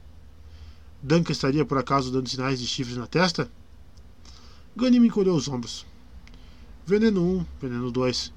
Era esse o rótulo comum usado pela realeza para catalogar os consortes pela ameaça que representa a sua pessoa, uma marca dos regentes de toda parte. Temos de fazê-lo do meu jeito, ele insistiu. O outro jeito poderia ser mais limpo. Por meio dessa resposta, ele soube que ela finalmente, finalmente havia superado suas dúvidas e chegara ao ponto de concordar com, ele, com o plano dele. Essa constatação não o deixou feliz. Ele se viu olhando para as próprias mãos, pensando se aquela sujeira sairia um dia. Capítulo 14 Este foi o feito de Muad'Dib. Ele entendeu que o reservatório subliminar de cada pessoa era um banco inconsciente de recordações que remontavam até as células primais de nossa gênese comum. Ele dizia que cada um de nós pode medir sua distância em relação a essa origem comum. Quando viu isso e relatou sua percepção, ele realizou o audacioso passo de tomar uma decisão. Muad'Dib se incumbiu de integrar a memória genética à avaliação em andamento. Com isso, ele de fato atravessou os véus do tempo, tornando o futuro e o passado uma coisa só. Esta foi a criação de Muad'Dib corporificada em seu filho e em sua filha. Testamento de Arrax, por Hark al-Ada. Farand atravessou o complexo do jardim do Palácio Real de seu pai, observando como sua sombra ficava cada vez menor conforme o sol de Salusa Séculos fazia seu arco rumo ao zênite. Ele teve de esticar um pouco as passadas para se manter no mesmo passo que o alto baixar que o acompanhava. Tenho minhas dúvidas, Tikanik, ele confessou. Bem, não há como negar a sedução de um, do, de um trono. Mas. Ele respirou fundo. Tenho muitos outros interesses. Tikanik, recém-chegado de um acirrado debate com a mãe de Farad, olhou de esguelha para o príncipe, reparando em como a carne do rapaz estava se firmando à medida que ele se aproximava dos 18 anos. Havia nele cada vez menos Wencísia. A cada dia se passava Havia nele cada dia menos Wencísia a cada dia que passava, e mais e mais de Shadan, aquele que tinha, tinha preferido seus interesses privados às responsabilidades da realeza. Fora isso que, no fim, lhe havia custado o trono, evidentemente. Ele tinha ficado muito mole para comandar. Você tem de escolher, Tikanik afirmou. Ora, sem dúvida haverá tempo para alguns de seus interesses, mas. Farad mordeu o lábio inferior. O dever o prendia ali, mas ele se sentia frustrado. Ele teria preferido muito mais ir até o conclave rochoso, onde os experimentos com as trutas da areia estavam sendo realizados. Este, sim, era um projeto de enorme potencial. Arranque o monopólio da, especiaria das mãos dos Atreides e tudo pode acontecer. Você está seguro de que os gêmeos serão eliminados? Nada é absolutamente certo, meu príncipe, mas as mas as perspectivas são boas. Farad encolheu os, encolheu os ombros. Assassinatos continuavam sendo um fato da vida da realeza. A língua estava bem abastecida de sutis substituições em referência à eliminação de personas. Personas importantes. Com uma simples palavra, era possível a pessoa distinguir entre colocar veneno numa bebida ou numa comida. Ele supunha que a eliminação dos gêmeos Atreides seria posta em prática com o uso do veneno. Não era uma ideia agradável. Em todos os sentidos, os gêmeos eram um par de criaturas altamente interessantes. Teremos de nos mudar para Hax? Farad quis saber. É a melhor escolha, já que nos coloca no sítio de maior pressão. Farad parecia estar evitando uma pergunta e Tikanik se perguntou qual poderia ser. Estou aflito, Tikanik. Farad disse, falando no momento em que se contornava uma sebe e se aproximavam de uma fonte rodeada por rosas negras enormes. Podiam ouvir os jardineiros podando galhos na outra sebe. Sim, Tchekanik indagou convidativo. Esta a religião que você professa. Nada de estranho nisso, meu príncipe. Tchekanik disse, esperando que sua voz não perdesse a firmeza. Essa religião fala ao guerreiro que existe em mim. É uma religião que combina com o Sardaukar. Pelo menos essa parte é da verdade. Sim. Mas mãe parece muito satisfeita com ela. Maldita Vecísia, pensou Tikanik. Ela deixou o filho desconfiado. Não me importo muito com o que sua mãe pensa, disse Bachar. Religião é uma questão muito pessoal. Talvez ela enxergue nisso algo capaz de colocá-lo no trono. Foi o que eu pensei murmurou Farad. Ah, mas que jovem sagaz, pensou Tikanik. E então sugeriu. Analise por si mesmo essa religião e verá imediatamente por que a escolhi. Ainda assim, pregações do Muad'Dib? Afinal de contas, ele era um Atreides. A única coisa que posso dizer é que os caminhos de Deus são misteriosos, Tchekanik acrescentou. Sei. Mas me diga, Tchek, por que me convidou para caminhar com você exatamente agora? É quase meio-dia e normalmente vocês têm alguma parte nesse horário cumprindo ordens de minha mãe. Tchekanik parou ao lado de um banco de pedra que dava para a fonte e para o canteiro de rosas gigantescas. O rumor da água caindo o acalmou e ele manteve sua atenção concentrada nesse som quando falou. Meu príncipe, fiz uma coisa que talvez sua mãe desaprove. E então pensou: se ele acreditar nisso, o maldito complô dela dará certo. Tchekanik quase esperava que o esquema de vencida fracassasse. Trazer aquele desgraçado do pregador até ali, ela estava louca. E a que custo? Como Tchekanik manteve silêncio, aguardando, Farad perguntou: Muito bem, Tchek. E o que foi que você fez? Trouxe até aqui um praticante de oniromancia, ele explicou. Farad lançou um olhar inquisitivo ao seu acompanhante. Alguns dos Sardaukar mais antigos praticavam o jogo da interpretação de sonhos e vinham fazendo isso cada vez mais desde sua derrota pelo Senhor Supremo, Muad Dib. Eles pensavam que em algum ponto em seus sonhos poderia existir um caminho que os levaria de volta ao poder e à glória. Mas Tchekanik sempre tinha se negado a esse jogo. Não parece muito coisa sua, Tchek, Farad observou. Então só posso falar com base em minha nova religião, ele argumentou, dirigindo-se à fonte. Evidentemente, era para falar da religião que tinham se arriscado a trazer. Era para falar da religião que tinham se arriscado a trazer o pregador até ali. Então faça isso, disse Farad. Como ordenar, meu príncipe. Ele se voltou olhando para esse jovem detentor de todos os sonhos que agora eram destilados no caminho em que a casa correndo deveria seguir. Igreja e Estado, meu príncipe, até o pensamento científico e a fé, e mais ainda, o progresso e a tradição. Tudo isso está reconciliado nos ensinamentos de Muad'Dib. Ele dizia que não opostos intransigentes, exceto nas crenças dos homens, e às vezes em seus sonhos. Descobrimos o futuro no passado, e ambos fazem parte de um todo.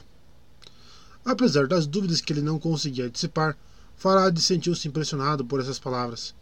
Ele captou uma nota relutante de sinceridade na voz de Tchekanik, como se aquele homem estivesse falando contra suas compulsões internas. E é por isso que você me traz esse esse intérprete de sonhos? Sim, meu príncipe. Talvez seu sonho penetre no tempo. Você retoma sua consciência de seu ser interior quando reconhece o universo como um todo coerente. Seus sonhos. Bem, mas eu falo dos meus sonhos de maneira descompromissada. Farari protestou. Eles são mera curiosidade, nada mais. Nunca desconfiei que você. Meu príncipe, nada que faça poder ser sem importância. Isso é muito lisonjeiro, Jack. Você realmente acredita que esse sujeito pode enxergar o que está no cerne dos grandes mistérios? Acredito, meu príncipe. Então, que minha mãe desaprove. Você falará com ele? Claro que sim, já que você o trouxe até aqui para amolar minha mãe. Será que está zombando de mim? ponderou Nick. E então prosseguiu. Devo avisá-lo que o velho usa uma máscara. É um recurso ixiano que permite aos cegos enxergarem com a pele. Ele é cego? Sim, meu príncipe. Ele sabe quem eu sou? Eu disse a ele, meu príncipe. Muito bem, vamos a ele então. Se meu príncipe quiser aguardar só um instante, eu trago o homem até aqui. Farad olhou em torno do jardim com fonte sorrindo. Um lugar tão bom quanto qualquer outro para essa tolice. Você disse a ele o que eu sonhei? Só em termos gerais, meu príncipe. Ele lhe pedirá que faça um relato pessoal. Ah, muito bem. Espera aqui, trago o homem. Farad virou de costas e ouviu Tchekanik saindo apressado. Um jardineiro estava à vista, trabalhando logo depois da sebe, de onde o príncipe vinha o alto de sua cabeça, envolta por um capuz marrom, e em torno do qual esvoaçavam uma paz de arbustos. Era um movimento hipnótico. Essa história do sonho é um absurdo completo, Farad pensou. Foi errado da parte de Tchek fazer isso sem me consultar. Muito estranho Tchek entrar nessa coisa de religião nessa idade. E agora essa conversa de sonhos. Nesse instante, ele ouviu passos, som de passos atrás dele. As conhecidas passadas de Tchekanik com sua firmeza típica, e então um andar mais, mais arrastado. Farad se voltou e encarou o intérprete de sonhos que se aproximava. A máscara ixiana era negra, feita de um tecido que lembrava gaze, e escondia o rosto todo, da testa até embaixo do queixo. Não havia frestas para os olhos dessa máscara. Se os ixianos diziam. Se o que diziam. Se o que os ixianos diziam era verdade, a máscara toda era um olho só. Tikanik se deteve a dois passos de Farad, mas o mascarado se aproximou até ficar a menos de um passo de distância. O intérprete de sonhos, Tikanik anunciou. Farad moveu a cabeça em sentimento. O mascarado tossiu de uma maneira rouqueia e distante, como se estivesse tentando puxar alguma coisa desde o estômago. Farad estava agudamente ciente de um acre aroma de especiaria emanando do velho, especialmente, especificamente por seu longo manto cinzento que o recobria de cinza abaixo. Essa máscara faz realmente parte de sua carne? Farad perguntou, consciente de que estava tentando adiar a questão do sonho. Enquanto eu a uso, disse o velho, e sua voz continha um viés de amargura e apenas vagos indícios do sotaque freme. Seu sonho. Conte-me ele em seguida. Farad encolheu os ombros. Ora, por que não? Era para isso que Tiek tinha trazido o velho até ali. Era mesmo? Farad se sentiu tomado por dúvidas e perguntou: Você é realmente um praticante de oniromancia? Vim para interpretar seu sonho, pujante senhor. Mais uma vez Farad deu de ombros. Essa figura mascarada o estava deixando nervoso e ele olhou de lado para Tikanik, ainda no mesmo lugar que tinha parado, os braços cruzados contemplando a fonte. Seu sonho então, insistiu o velho. Farad expirou fundo e começou a contar o sonho. Foi ficando mais fácil conforme ele se foi se envolvendo com o relato. Ele falou da água que escorria para cima, vinda da fonte. Falou dos mundos que eram átomos dançando em sua cabeça, da serpente que se transformava num verme da areia e explodia numa nuvem de pó. Falar da serpente, como percebi agora, para sua própria surpresa, era algo que exigia mais esforço. Uma terrível relutância o inibia, e isso o deixou zangado enquanto falava. O velho se manteve impassível até que Farad finalmente se calou. A máscara negra de gases se mexia de leve, acompanhando a respiração do homem. Farad aguardava, o silêncio se estendia. Até que Farad perguntou: você não vai interpretar meu sonho? Já interpretei. Ele respondeu e sua voz parecia vir de uma imensa distância. E então? Farad ouviu sua própria voz esganiçada, denunciando toda a tensão que o sonho havia induzido. E o velho continuava impassível em silêncio. Então me diga! A raiva era evidente no tom da voz do rapaz. Eu disse que interpretaria o sonho, o velho falou, mas não concordei em revelar a minha interpretação.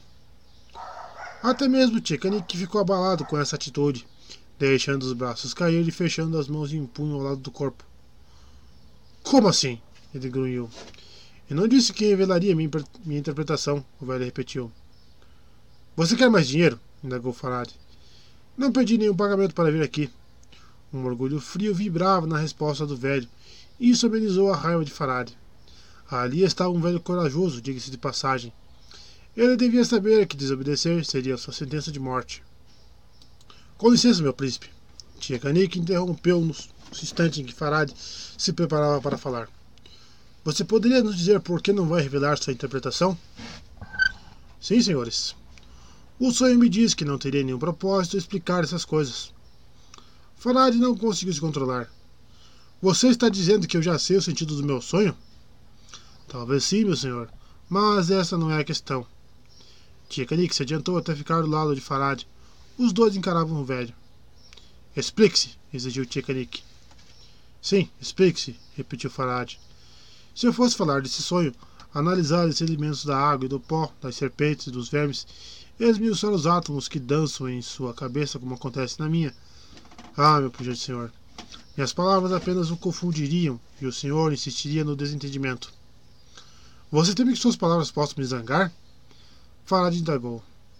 Meu senhor, o senhor já está zangado. Será porque não confia em nós? perguntou Tchekanik. Isso chega bem perto do alvo, meu senhor. Não confio em nenhum dos dois, pelo simples motivo de que vocês dois não confiam em si mesmos. Você anda perigosamente no fio da navalha, Tchekanik decretou. Muitos homens já foram mortos por atitudes bem menos abusadas que a sua. Farad aqueceu e completou. Não nos faça sentir raiva. Ao que o velho respondeu, as consequências fatais da raiva. Da, as consequências da, fatais da raiva correndo são muito conhecidas, meu senhor de saludos séculos. Tchekanik conteve Farad pelo braço e então perguntou: Você está tentando nos induzir a matá-lo? Farad não tinha pensado nisso e então sentiu um calafrio percorrê-lo de alto a baixo e ponderar o que uma conduta dessas poderia representar. Será que esse velho que se dizia chamar o pregador era mais do que parecia. Quais poderiam ser as consequências de sua morte? Mártires poderiam ser criações poderosas, perigosas. Duvido que me mate, independentemente do que eu diga, afirmou o pregador. Acho que conhece meu valor, Bachar, e agora seu príncipe também suspeita qual ele é. Você se recusa absolutamente a interpretar o sonho dele? Tchanik perguntou. Eu já interpretei. E não vai dizer o que viu nele? O senhor me culpa? Como pode ser valioso para mim? indagou Farad. O pregador assinou a mão direita. Se eu apenas assinar com esta mão, Duncan Idaho virá até mim e me obedecerá. Mas que fanfarronice fútil é essa? perguntou Farad. Tikanik, porém, balançou a cabeça, tendo se lembrado da discussão com Vencísia. Então disse: Meu príncipe, isso talvez seja verdade. Este pregador tem muitos seguidores em Duna. Por que não me disse que ele era daquele lugar? Farad indagou. Antes que Tikanik pudesse responder, o pregador se dirigiu a Farad. Meu senhor, não se sinta culpado pelo ocorrido em Arrax. O senhor é somente um produto do seu tempo. Este é um pedido especial que qualquer homem pode fazer quando suas culpas o assediam. Culpas? exclamou Farad indignado. O pregador apenas deu de ombros. Estranhamente, essa atitude fez Farad mudar de encolerizado para divertido. Ele riu, jogou a cabeça para trás e arrancou desse modo um olhar espantado de Tikanik. Então ele disse: Eu gosto de você, pregador. Isso me gratifica, meu príncipe, aqueceu o velho. Engolindo uma risadinha, Farad continuou. Iremos providenciar acomodações para você aqui no palácio. Você será meu intérprete oficial de sonhos, ainda que nunca me diga uma única palavra de suas interpretações. E poderá me aconselhar quanto a Duna. Tenho muita curiosidade sobre esse lugar. Isso não posso fazer, príncipe. Uma ponta de ira se ameaçava a se manifestar. Farad encarou a máscara negra. Por que não? Poderia me dizer? Meu príncipe, murmurou Tchekanik tocando o braço de Farad outra vez. Que foi, Tchek? Nós o trouxemos mediante um acordo juramentado com a guilda. Ele deve ser levado de volta a Duna. Sou convocado a voltar para Hax, disse o pregador. E quem o convoca? exigiu saber Farad. Um, um poder maior que o teu, príncipe. Farad disparou um olhar inquisitivo na direção de Tchekanik. Por acaso ele é um espião dos Atreides? Pouco provável, meu príncipe. A Lia colocou a cabeça dele a prêmio. Se não é um Atreides, então quem o convoca? Farad desistiu, tornando a prestar atenção ao pregador. Um poder maior do que os Atreides. Uma risadinha escapuliu de Farad. Aquilo não passava de um absurdo místico. Como é que Tcheganik pode ter sido ludibriado por uma coisa dessas? Esse pregador tinha sido convocado, muito provavelmente por um sonho. E qual a importância de sonhos? Isso tudo foi uma grande perda de tempo. Isso tudo foi grande perda de tempo, Jack, reprovou Farad. Por que me sujeitou a esta. esta farsa? Aqui o preço é duplo, meu príncipe, disse Tchekanik. Esse intérprete de sonhos prometeu me entregar Duncan Idaho como agente da casa Corrino. Tudo o que me pediu foi para vir conhecê-lo e interpretar seu sonho. E Tchekanik acrescentou para si mesmo. Pelo menos foi o que ele dissera a Vencísia. Agora novas dúvidas dominavam a confiança do Bachar. Por que meu sonho é tão importante para você, velho? Seu sonho me diz que grandes eventos se desenrolam até sua conclusão lógica, explicou o pregador. Devo apressar minha volta. Sarcástico, Farad redarguiu. E continuará inescrutável, sem dar nenhum conselho. Conselhos, meu príncipe, são uma mercadoria perigosa. Mas posso arriscar algumas palavras que o senhor poderá considerar um conselho ou qualquer outra coisa que lhe convier. Por favor, pediu Farad. O pregador manteve o rosto mascarado firmemente erguido na altura do de Farad. Governos podem sub subir e cair por razões que parecem insignificantes, príncipe. Eventos tão pequenos.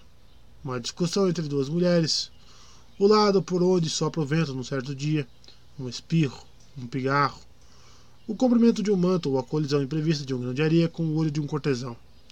Nem sempre são as majestosas preocupações dos ministros imperiais que ditam o curso da história, nem são necessariamente as pontificações dos sacerdotes que movem as mãos de Deus.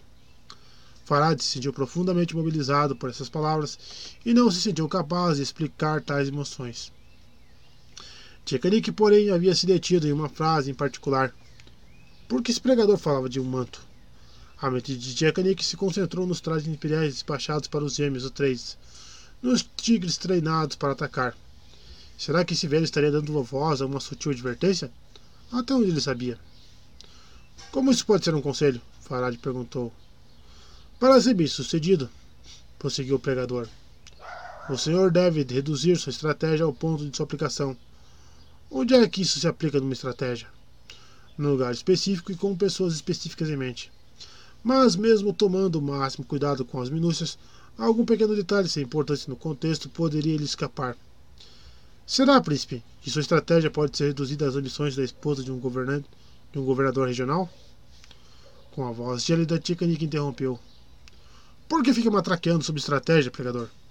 Qual você acha que meu príncipe terá? Ele está sendo levado a desejar um trono, respondeu o pregador. Eu desejo a ele boa sorte, mas ele necessitará mais do que boa sorte. Essas são palavras perigosas, observou Farad. Como ousa proferi-las? Ambições tendem a permanecer intactas diante da realidade, esclareceu o pregador. Ouso proferir tais palavras porque o senhor se encontra numa encruzilhada o Senhor poderia se tornar admirável, mas agora está rodeado por aqueles que não justificam, não buscam justificativas morais, por conselheiro que são orientados por estratégias. O Senhor é jovem resistente, mas não tem aquela espécie de treinamento avançado por meio do qual seu caráter poderia evoluir. O que é uma pena, porque tem fraqueza nessas dimensões que acabei de descrever. O que quer dizer? Tigarikin inquiriu. Cuidado com o que for falar, avisou Farad. Qual é essa fraqueza? O senhor não pensou no tipo de sociedade que poderia preferir, disse o pregador. O senhor não leva em consideração as esperanças de seus súditos. Até mesmo a forma do império que busca tem pouca definição em seus pensamentos. Ele voltou o rosto mascarado para Tikanik.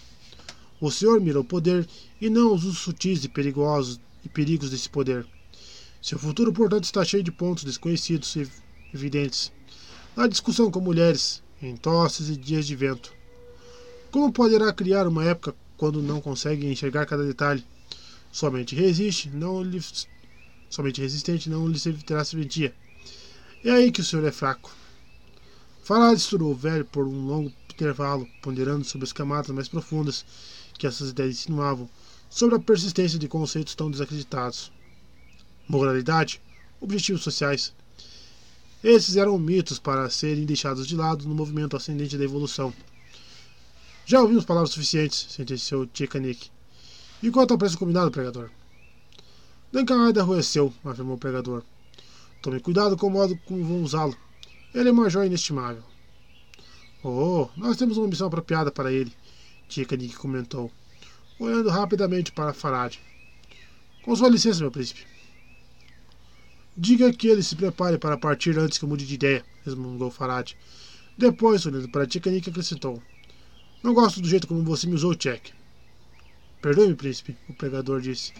Seu fiel, baixar cumpre a vontade de Deus, ainda que não saiba disso.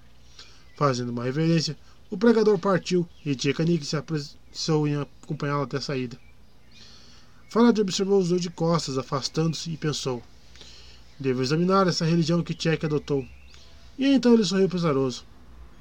Que intérprete de sonhos! Mas que importância tem isso? Meu sonho não foi somente uma não, meu sonho não foi uma coisa importante. Capítulo 15 E ele teve a visão de uma armadura. A armadura não era sua própria pele, era mais forte do que aço plas. Nada penetrava nessa armadura, facas, venenos ou areia, nem o pó do deserto ou seu calor de desidratar. Na mão direita ele trazia o poder de causar a tempestade de Coriolis, de sacudir a terra e provocar uma erosão terminal. Seus olhos estavam fincados no caminho dourado, e na mão esquerda ele portava o cetro da maestria absoluta. Mais além do caminho dourado, os olhos dele se estendiam para a eternidade, que ele sabia ser o alimento de sua alma e de sua carne perpétua. Reikja, o sonho do meu irmão, do livro de Ganima. Seria melhor que eu nunca me tornasse imperador, afirmou Leto. Oh, não estou insinuando que cometi o erro de meu pai e espretei o futuro com uma taça de especiaria. Digo isso por puro egoísmo. Minha irmã e eu precisamos desesperadamente de um período de liberdade durante o qual possamos aprender como viver sendo quem somos. Então ele ficou em silêncio, contemplando Lady Jéssica com um ar interrogativo. Ele falara o que ele e Ganima tinham combinado que diria. E qual seria a resposta de sua avó? Jéssica estudou a fisionomia do neto à luz dos luciglobos que iluminavam seus aposentos em Siete Tarb. Ainda era cedo naquela manhã de seu segundo dia de visita e ela já tinha havia recebido relatórios perturbadores sobre os gêmeos, dizendo que tinham passado a noite em vigília fora do Siete. O que tinham feito? Ela não havia dormido bem e sentia os ácidos da fadiga exigindo que descesse do hipernível que a haviam sustentado durante todas as desgastantes demandas desde aquele desempenho crucial no espaço-porto. Aquele, que, aquele era o Siete de seus pesadelos, mas fora lá, não era do, do deserto de que ela se lembrava. Mas lá fora não era o deserto que ela se lembrava. De onde tinham vindo todas aquelas flores? E o ar em volta dela parecia muito úmido. Os jovens praticavam mal a disciplina dos trajes tiradores.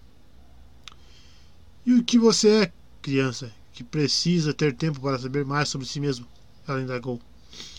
Ele balançou a cabeça delicadamente, ciente de que era um movimento adulto bizarro no corpo de uma criança e se lembrando de que devia manter aquela mulher em desequilíbrio. Em primeiro lugar, não sou uma criança. Oh, ele tocou o próprio peito. Este é o corpo de uma criança, sem dúvida, mas eu não sou uma criança. Jéssica mordeu o lábio superior, desconsiderando o que isso denunciava. Seu amado Duque, morto há tantos anos nesse planeta desgraçado, tinha rido dela quando ela fizera isso. Sua única resposta descontrolada. Ele tinha dito a respeito de ela morder a própria boca.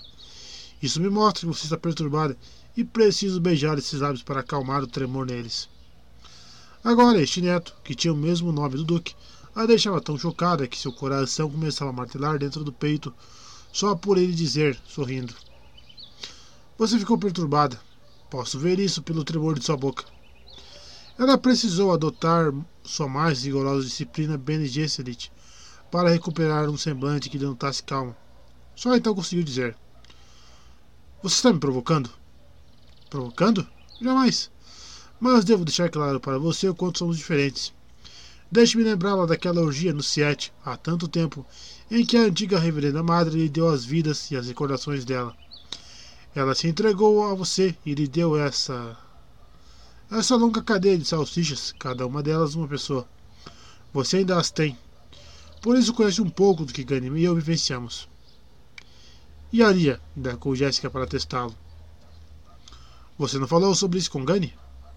Queria conversar a esse respeito com você. Muito bem. Alia negou quem era e se tornou aquilo que mais temia. O passado interno não pode ser relegado ao inconsciente. Esse é o rumo perigoso para qualquer humano. Mas para nós, que somos pré-nascidos, é pior do que a morte. E isso é tudo que direi sobre a Lia. Então você não é uma criança, Jéssica repetiu. Tem um milhão de anos. Isso, existe, isso exige ajustes para que os humanos nunca antes foram convocados a fazer. Jéssica aqueceu, mais calma agora e muito mais cautelosa do que havia conduzido com Ganima. E onde estava Ganima? Por que Leto tinha vindo sozinho? Bem, avó, ele disse, somos abominações. Bem, avó, ele disse, somos abominações ou somos a esperança dos Atreides? Jéssica ignorou a pergunta. Onde está sua irmã? Ela foi distrair a Lia para garantir que não sejamos interrompidos. É necessário. Mas Gani não lhe diria nada além do que eu já disse. Você não reparou nisso ontem? No que reparei ontem é problema meu. Por que você fica insistindo nessa questão da abominação? insistindo: Não me venha com essa arenga Bene Gesserit. Não me venha com essa arenga Bene Gesserit, avó. Eu arrebaterei palavra por palavra, diretamente de suas próprias recordações. Eu quero mais do que sua boca tremendo. Jéssica balançou a cabeça, sentindo a frieza dessa pessoa que tinha seu próprio sangue nas veias. Os recursos à disposição dele assombravam-na. Ela tentou usar um tom equivalente ao dele e perguntou: O que você sabe das minhas intenções? Não preciso investigar se eu cometi ou não o mesmo erro de meu pai, Leto desenhou. Não xeretei além do nosso jardim do tempo, pelo menos não deliberadamente. Que o conhecimento absoluto do futuro fique a cargo dos momentos de déjà vu que todo humano pode experimentar. Eu conheço a armadilha da presciência. A vida de meu pai me diz o que eu preciso saber sobre isso. Não, minha avó. Conhecer o futuro absolutamente é ficar absolutamente preso nesse futuro. Ele colapsa o tempo. O presente se torna o futuro. Eu preciso de mais liberdade do que essa. Jéssica sentiu a língua se contrair com as palavras que engolia. Como é que ela poderia responder a ele algo com algo que ele não, ainda não soubesse? Isso era monstruoso. Ele sou eu. Ele é meu bem-amado Leto. Esse pensamento deixou-a abalada. Por um momento, ela cogitou se por acaso aquela máscara pueril não poderia deslizar de volta no tempo até recuperar os traços fisionômicos de seu amado e ressuscitar. Não. Leto baixou sua cabeça, mas ergueu os olhos para examinar o rosto da avó de cima, de baixo para cima. Sim, afinal de contas, ela podia ser manipulada. Então prosseguiu. Quando você pensa em presciência, o que eu espero é que só aconteça raramente. É provável que você não seja diferente de qualquer outra pessoa. A maioria imagina como seria bom saber a cotação de amanhã para o preço da pele de baleia. Ou saber se um Harkonnen voltará um dia e governar seu mundo natal de Guied Primo. Mas, naturalmente, nós conhecemos Harkonnen sem presciência, não é mesmo, minha avó? Ela se recusou a morder a isca. É claro que ele estaria a par do sangue Harkonnen amaldiçoado de seus ancestrais. Quem é um Harkonnen? Ele perguntou, bajulando. Quem é a besta Raban? Pode ser qualquer um de nós, certo? Mas estou divagando. Falo do mito popular da presciência, conhecer absolutamente o futuro, tudo do futuro. Que fortunas poderiam ser construídas e perdidas com o conhecimento absoluto desse teor, não é? A Halé acredita nisso. Eles acreditam que se um pouco é bom, mas deve ser melhor. Que excelente! Se você descrevesse a algum deles o cenário completo de sua vida, o diálogo invariável até o momento de sua morte, que dádiva infernal não seria? Que tarde monumental! Cada instante da vida seria a repetição do que ele já sabia absolutamente, sem derivações. Ele poderia antecipar cada resposta, cada palavra proferida, um número infinito de vezes. Leandro sacudiu a cabeça e então concluiu. A ignorância tem suas vantagens. Um universo de surpresas é tudo pelo que rezo. Foi um discurso extenso e, enquanto ouvia, Jéssica se sentia maravilhada ao ver como os maneirismos dele, as inflexões de sua voz eram um eco do pai, o filho que ela havia perdido. Até mesmo as ideias que expunha eram coisas que Paul poderia ter dito. Você me lembra seu pai, ela murmurou. Isso é doloroso para você? De certo modo, mas é tranquilizador saber que ele está vivo em você. Como é pouco que você entende de como ele vive em mim. Jéssica sentiu que esse tom aparentemente neutro exudava amargura. Ela ergueu um pouco o queixo para olhar direto nos olhos de Leto. Ou oh, como seu duque vive em mim, Leto cumprimentou. Minha avó, Ganime é você, ela você em tal medida que a sua vida não tem para ela nenhum segredo até o instante em que você teve o nosso pai. E eu? Que catálogo de reencarnações encarnadas eu sou. Há momentos em que é demais para aguentar. Você veio aqui para nos julgar? Você veio para julgar a Lia? É melhor que nos julguemos. É melhor que nós julguemos você. Jéssica exigiu de si mesmo uma resposta e não achou nenhuma. O que ele estava fazendo? Por que essa ênfase na diferença que ele representava? Será que ele cortejava a rejeição? Teria alcançado a mesma condição de Alia de ser uma abominação? Isso a deixa perturbada, ele observou. Sim, me perturba. Ela se permitiu um fútil encolher de ombros. Se me perturba e por razões que você conhece perfeitamente bem. Estou certa de que você passou em revisão meu treinamento BNG Selite. Ganima confessou. Eu sei que a Lia também o fez. Você sabe quais são as consequências da sua diferença. Ele olhou para ela, erguendo os olhos com uma intensidade inquietante. Quase. Nós nos envenenamos para ir com você, ele disse. E em sua voz havia a percepção da fadiga que ela mesmo sentia. Conhecemos o tremor de seus lábios da mesma maneira que seu amado conhecia. Todas as palavras de ternura que seu duque pronunciou ao pé do seu ouvido, em seu quarto nupcial, estão à nossa disposição se assim o desejarmos. É claro que, intelectualmente, você já aceitou isso. Mas quero adverti-la disto. Sua aceitação intelectual não é o suficiente. Se um de nós se tornar uma abominação, poderia ser você dentro de nós quem criou isso. Ou meu pai. Ou minha mãe. O seu duque. Qualquer um de vocês poderia se apossar de nós, e a condição seria a mesma. Jéssica sentiu uma queimação no peito, umidade se acumulando nos olhos. Leto, Ela conseguiu enunciar, permitindo-se enfim dizer o nome dele. Para sua surpresa, a dor foi menor do que ela havia imaginado, e com isso, ela se forçou a prosseguir. O que é que você quer de mim? Que eu ensine minha avó. Ensinar-me o quê? Na noite passada, Gani e eu fizemos um jogo de desempenhar os papéis de mãe e pai até quase nos destruirmos, mas aprendemos muito.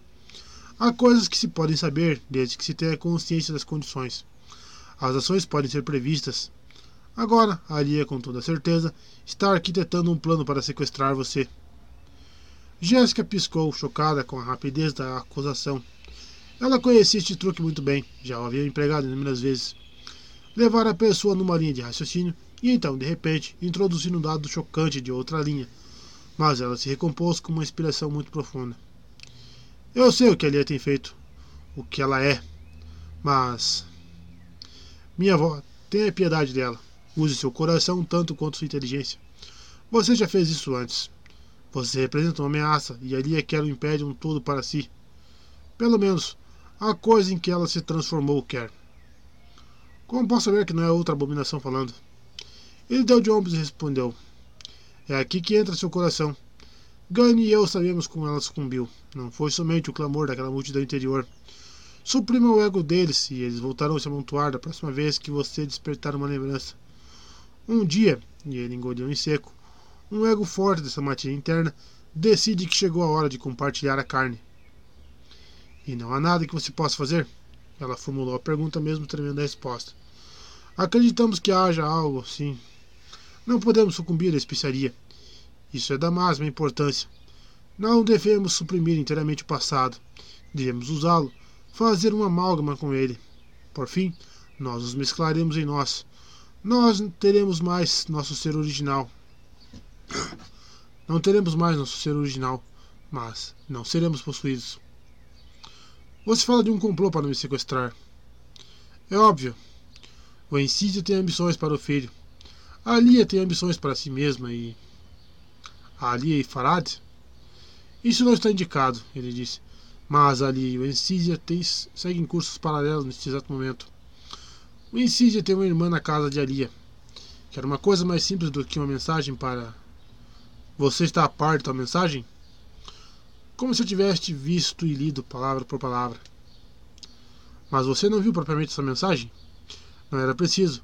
Para mim basta saber que os Atreides estão todos juntos aqui em Arrax. A água toda em uma única cisterna. E ele gesticulou abrindo, abrangendo o planeta. Acaso correndo não teria audácia de nos atacar aqui? A Alia lucraria se eles fizessem isso. Um tom sarcástico na voz dele foi uma provocação para ela. Não vou ser tratada com essa arrogância por meu próprio neto, ela explodiu. Então, maldita seja, mulher, pare de pensar em mim como seu neto. Pense em mim como seu duque Leto. O tom e a expressão facial, o gesto abrupto da mão, tudo era tão exato que ela ficou calada e confusa. Com a voz seca e distante, Lito murmurou: Tentei preparar você, pelo menos, conceda-me isso. Por que ali iria me reptar? Para colocar a culpa na casa corrida, é claro. Não acredito nisso. Até mesmo para ela, isso seria monstruoso. Perigoso demais. Como ela conseguiria fazer isso sem. Não posso acreditar. Quando acontecer, você acreditará. Ah, minha avó. Gani e eu precisamos apenas ouvir atrás da porta, dentro de nós mesmos, para saber. É uma simples questão de autopreservação. De que outro modo podemos sequer suspeitar dos erros que são cometidos perto de nós? Não aceito nem por um instante que um rápido faça parte dos planos de Alia. Pelos deuses das profundezas, como uma Bene Gesserit como você pode ser tão obtusa? O império inteiro desconfia de seus motivos para estar aqui. Os arautos de Vencis estão todos preparados para desacreditar você. A mal pode esperar que isso aconteça. Se você cair, a casa Trades irá sofrer um golpe mortal. Do que o império inteiro desconfia? Ela pronunciou meticulosamente cada uma dessas palavras com toda a frieza possível, sabendo que não conseguiria destornar essa não criança com qualquer um dos truques da voz. Querida Jéssica planeja acasalar os gêmeos, ele respondeu asperamente. É isso que a Irmandade deseja. Incesto. Ela piscou. Boatos infundados. Ela engoliu. As Bene Gesserit não permitirão que um boato desses tenha livre curso através do Império. A ainda temos uma relativa influência. Lembre-se disso. Boato? Que boato? Você sem dúvida deixou suas escolhas em aberto quanto a um acasalamento entre nós. Ele balançou a cabeça quando ela começou a falar. Não negue. Deixe que vivamos nossa puberdade ainda morando na mesma casa, com você dentro dela, e sua influência não será mais do que um trapo abanando perante um verme da areia. Você acredita que nós sejamos idiotas a tal ponto? Jessica indagou. Certamente que sim. Sua irmandade não passa de um bando de velhas tolas que não pensam em nada além de seu precioso programa de reprodução seletiva. Gani e eu conhecemos o trunfo delas. Você acha que nós somos idiotas? Trunfo? Elas sabem que você é uma Harkonnen. Isso está, nos, está no registro de reprodução delas. Jéssica de Tanidia Neros, pelo barão Vladimir Harkonnen. Se esse registro fosse acidentalmente levado a conhecimento do público, você ficaria bem exposta. E você acha que a Irmandade seria detida por uma vantagem? Eu sei que sim. Bom, elas recobrem isso com toda astúcia. Dizem que você deve investigar os boatos a respeito de sua filha. Instigam seus temores e sua curiosidade. Invocam seu senso de responsabilidade. Fazendo você se sentir culpada. Porque fugiu de volta para Caladan e lhe ofereceram a perspectiva de salvar seus netos. Jéssica só pôde olhar para ele em silêncio. Era como se ele tivesse ouvido atrás da porta todos os emocionados encontros com suas sensoras da Irmandade. Sentia-se completamente subjugada pelas palavras dele e agora começava a aceitar a possibilidade de que ele havia dito a verdade quando mencionara que a Lia planejava raptá-la. Veja, minha avó, tenho uma difícil decisão a tomar, ele confidenciou. Sigo a mística Traits. Vivo por meus súditos e morro por eles? Ou escolho outro rumo, um rumo que me permitirá viver milhares de anos. Involuntariamente, Jéssica recuou encolhida. Essas palavras ditas com tanta simplicidade tocavam num tema que as Bene Gesserit tinham tornado praticamente impensável. Muitas reverendas madres poderiam escolher esse rumo, ou tentar fazê-lo. A manipulação da química interna estava à disposição das iniciadas da Irmandade. Mas se alguém fizesse isso, cedo ou tarde, todas iriam tentar a mesma coisa. Não haveria como ocultar um tal acúmulo de mulheres sem idade. Elas sabiam, além de toda a dúvida, que esse curso de ação iria levá-las à destruição. A humanidade, vivendo poucos anos, se voltaria contra elas. Não, era impensável. Não gosto do rumo de seus pensamentos, ela resmungou. Você não entende meus pensamentos, ele afirmou. Gane eu. E ele balançou a cabeça. A Alia teve isso a seu alcance e jogou tudo fora. Você tem certeza disso? Já mandei uma nota para a Irmandade dizendo que as práticas diárias são impensáveis. Olhe para ela. Não envelheceu nenhum dia sequer desde a última vez que eu. Ah, isso. Ele descartou o equilíbrio corporal BNG Serit com um aceno de mão. Estou falando de outra coisa. Estou falando de uma perfeição de ser muito além de que qualquer coisa que os humanos já alcançaram antes. Jéssica tornou a ficar calada, atônita com a facilidade que ele extraíra dela aquela revelação de impacto. Ele seguramente saberia que essa mensagem representava a sentença de morte para Lia. E por mais que mudasse as palavras, ele só podia estar falando de cometer a mesma espécie de transgressão. Será que ele ignorava o perigo das palavras que enunciava? Você deve explicar, ela demandou enfim. Como? ele indagou. A menos que você entenda que o tempo não é o que parece, não posso nem começar a explicar. Meus pais suspeitavam disso. Ele chegou à beira da compreensão, mas recuou. Agora cabe a Gani e a mim. Insisto que você explique, Jéssica disse, e tocou com os dedos a agulha envenenada que guardava dentro das drogas de seu manto. Era o Gonjabar, tão mortífero que o menor furinho causado por ele provocava a morte em poucos segundos. E ela pensou. Elas me alertaram que eu talvez tivesse de usá-lo. Esse pensamento fez os músculos de seu braço tremerem em ondas sucessivas e ela ficou grata pelo manto que ocultava essa reação. Muito bem, ele suspirou. Em primeiro lugar, quanto ao tempo, não existe diferença entre 10 mil anos e um ano. Nenhuma diferença entre 100 mil anos e um batimento do coração. Nenhuma diferença. Esse é o primeiro fato sobre o tempo. O segundo é: o universo inteiro, com todo o seu tempo, está dentro de mim. Mas que absurdo é esse? Ela indagou. Está vendo? Você não entende. Tentarei explicar de outro modo então. Ele ergueu a mão para direita para ilustrar, movimentando-a enquanto falava. Vamos para a frente e voltamos. Essas palavras não explicam nada. Correto, ele retrucou. Existem coisas que as palavras não podem explicar. Você tem de experimentá-las sem palavras. Mas você não está preparada para essa aventura, assim como quando olha para mim e não me vê. Mas estou olhando para você, estou olhando diretamente para você. É claro que vejo você. E ela o encarou firmemente. As palavras dele refletiam o conhecimento do código em sunita que ela havia estudado nas escolas Bene Gesserit. Eram jogos com palavras para confundir o entendimento da filosofia. Algumas coisas acontecem além de seu controle, ele insistiu. E como se explica essa essa perfeição que está tão além de outras experiências humanas? Ele aqueceu respondendo. Se a pessoa adia ou a morte usando o Melange, ou esse ajustamento aprendido do equilíbrio carnal que vocês, Bene Gesserit, tanto temem, esse adiamento sugere apenas uma ilusão de controle. A pessoa andar devagar ou depressa através do Siete dá no mesmo. Ela atravessa o Siete. E essa passagem do tempo é sentida internamente. Por que você enfileira as palavras desse jeito? Eu já tinha arrancado meus dentes do juízo para não mastigar essas bobagens muito antes que seu pai nascesse. Mas somente os dentes nasceram, ele observou. Palavras, palavras. Ah, você está tão perto. Ora! Minha avó? Sim. Ele guardou silêncio por um longo intervalo, então disse: Está vendo? Você ainda não consegue responder como você mesma.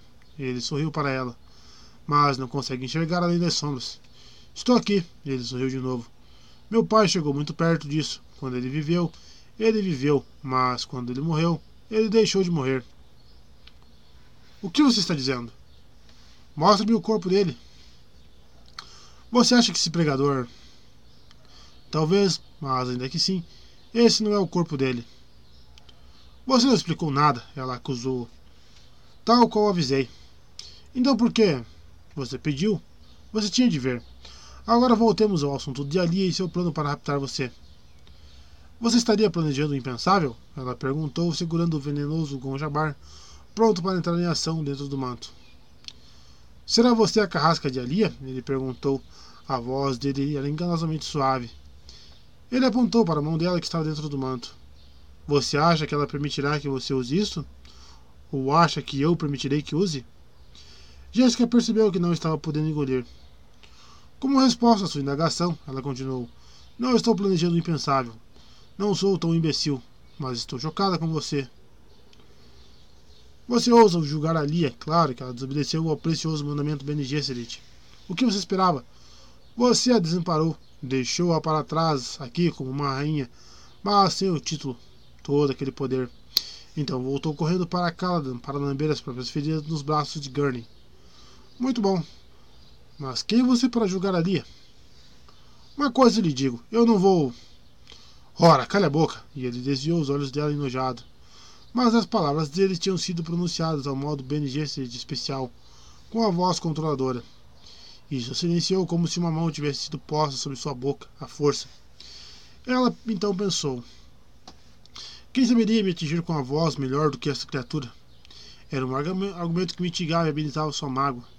Quantas vezes ela mesma não, não havia usado essa voz com outras pessoas, mas não havia, não esperava ser tão suscetível a ela, não novamente, desde aqueles tempos na escola. Ele voltou a encarar a avó. Desculpe-me. É que por acaso eu sei como você é capaz de reagir cegamente quando. Cegamente? Eu? Ela ficou mais encolerizada com essa descrição do que tinha se sentido com o uso peculiar da voz que ele havia feito contra ela. Sim, você, ele repetiu. Cegamente. Se você ainda tem algum vestígio de honestidade em seu ser, irá reconhecer suas próprias negações.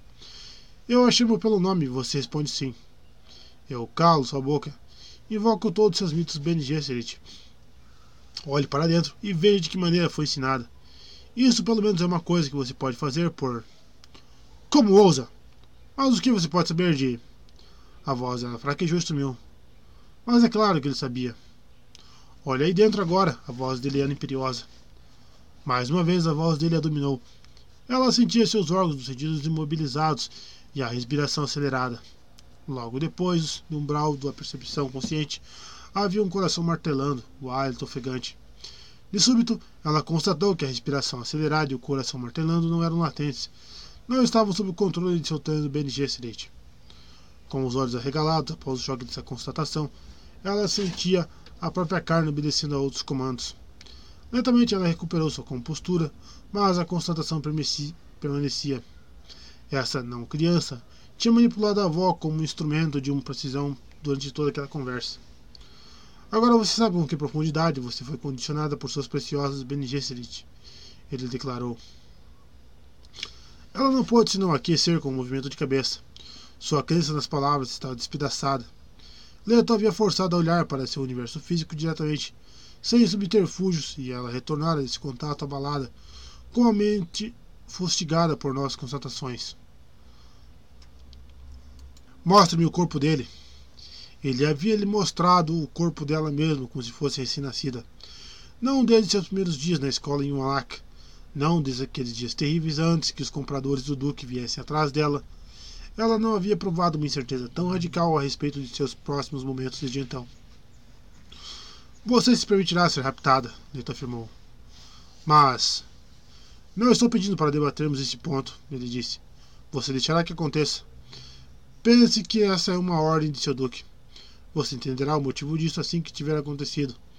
Você terá de enfrentar um estudante muito interessante. Leto se pôs de pé e saiu depois de um cumprimento com a cabeça. Mas antes ainda revelou. Alguns atos têm um fim, mas não um começo. Alguns começam, mas não terminam. Tudo depende de onde o observador está situado. Então deu as costas da avó e saiu do aposento.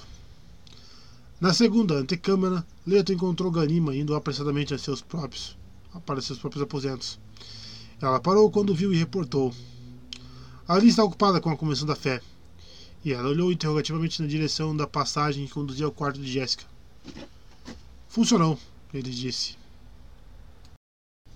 Capítulo 16 A atrocidade é conhecida como tal tanto pela vítima como pelo agressor e também por todos os que ficam a par dos fatos, seja qual for a distância em que estiverem. A atrocidade não tem desculpas, não tem uma razão mitigante. A atrocidade nunca equilibra nem retifica o passado. A atrocidade apenas arma o futuro para mais atrocidades. Ela se auto-perpetua a si mesma como uma forma bárbara de incesto. Quem comete uma atrocidade também comete as futuras atrocidades que ela engendra. Textos apócrifos de Muad'Dib. Pouco depois do meio-dia, quando quase todos os peregrinos tinham se dispersado para se refrescar sob qualquer sombra que encontrasse e matar a sede com as bebidas que houvesse, o pregador entrou na grande praça do templo sobre o templo de Aria. Veio de braço dado com seus olhos condutores o jovem Asantarik.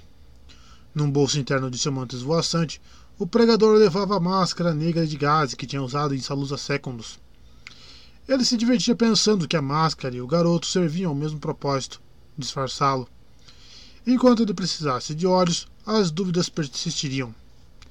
Ciumitualmente, mas mantém as dúvidas vivas, ele pensou.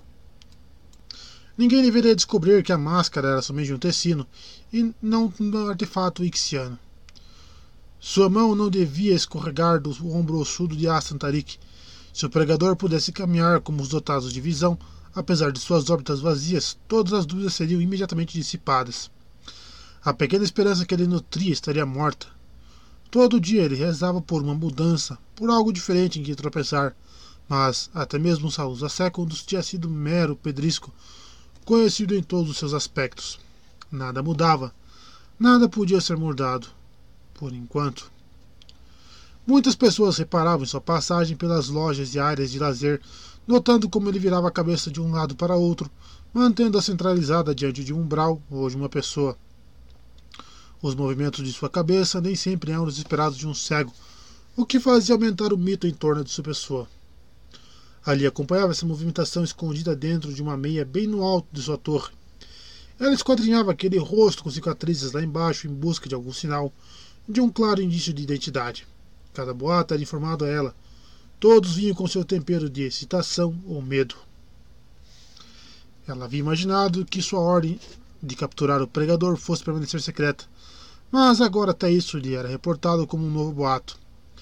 Mesmo entre seus guardas, houve alguém que não aguentou ficar houve alguém que não aguentou ficar calado. Agora ela esperava que eles cumprissem suas novas ordens e não pegassem essa misteriosa criatura de manto num local público onde tudo podia ser visto e relatado. Fazia um calor tremendo naquela praça empoeirada.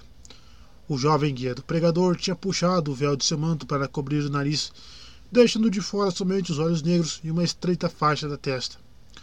O véu se avolumava onde cobria o tubo coletor do trajetório.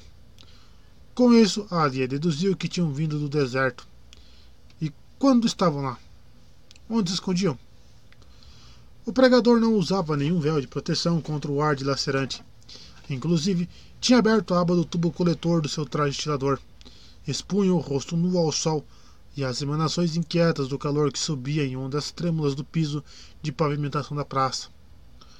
Nos degraus do templo encontrava-se um grupo de nove peregrinos ocupados com seus ritos de partida.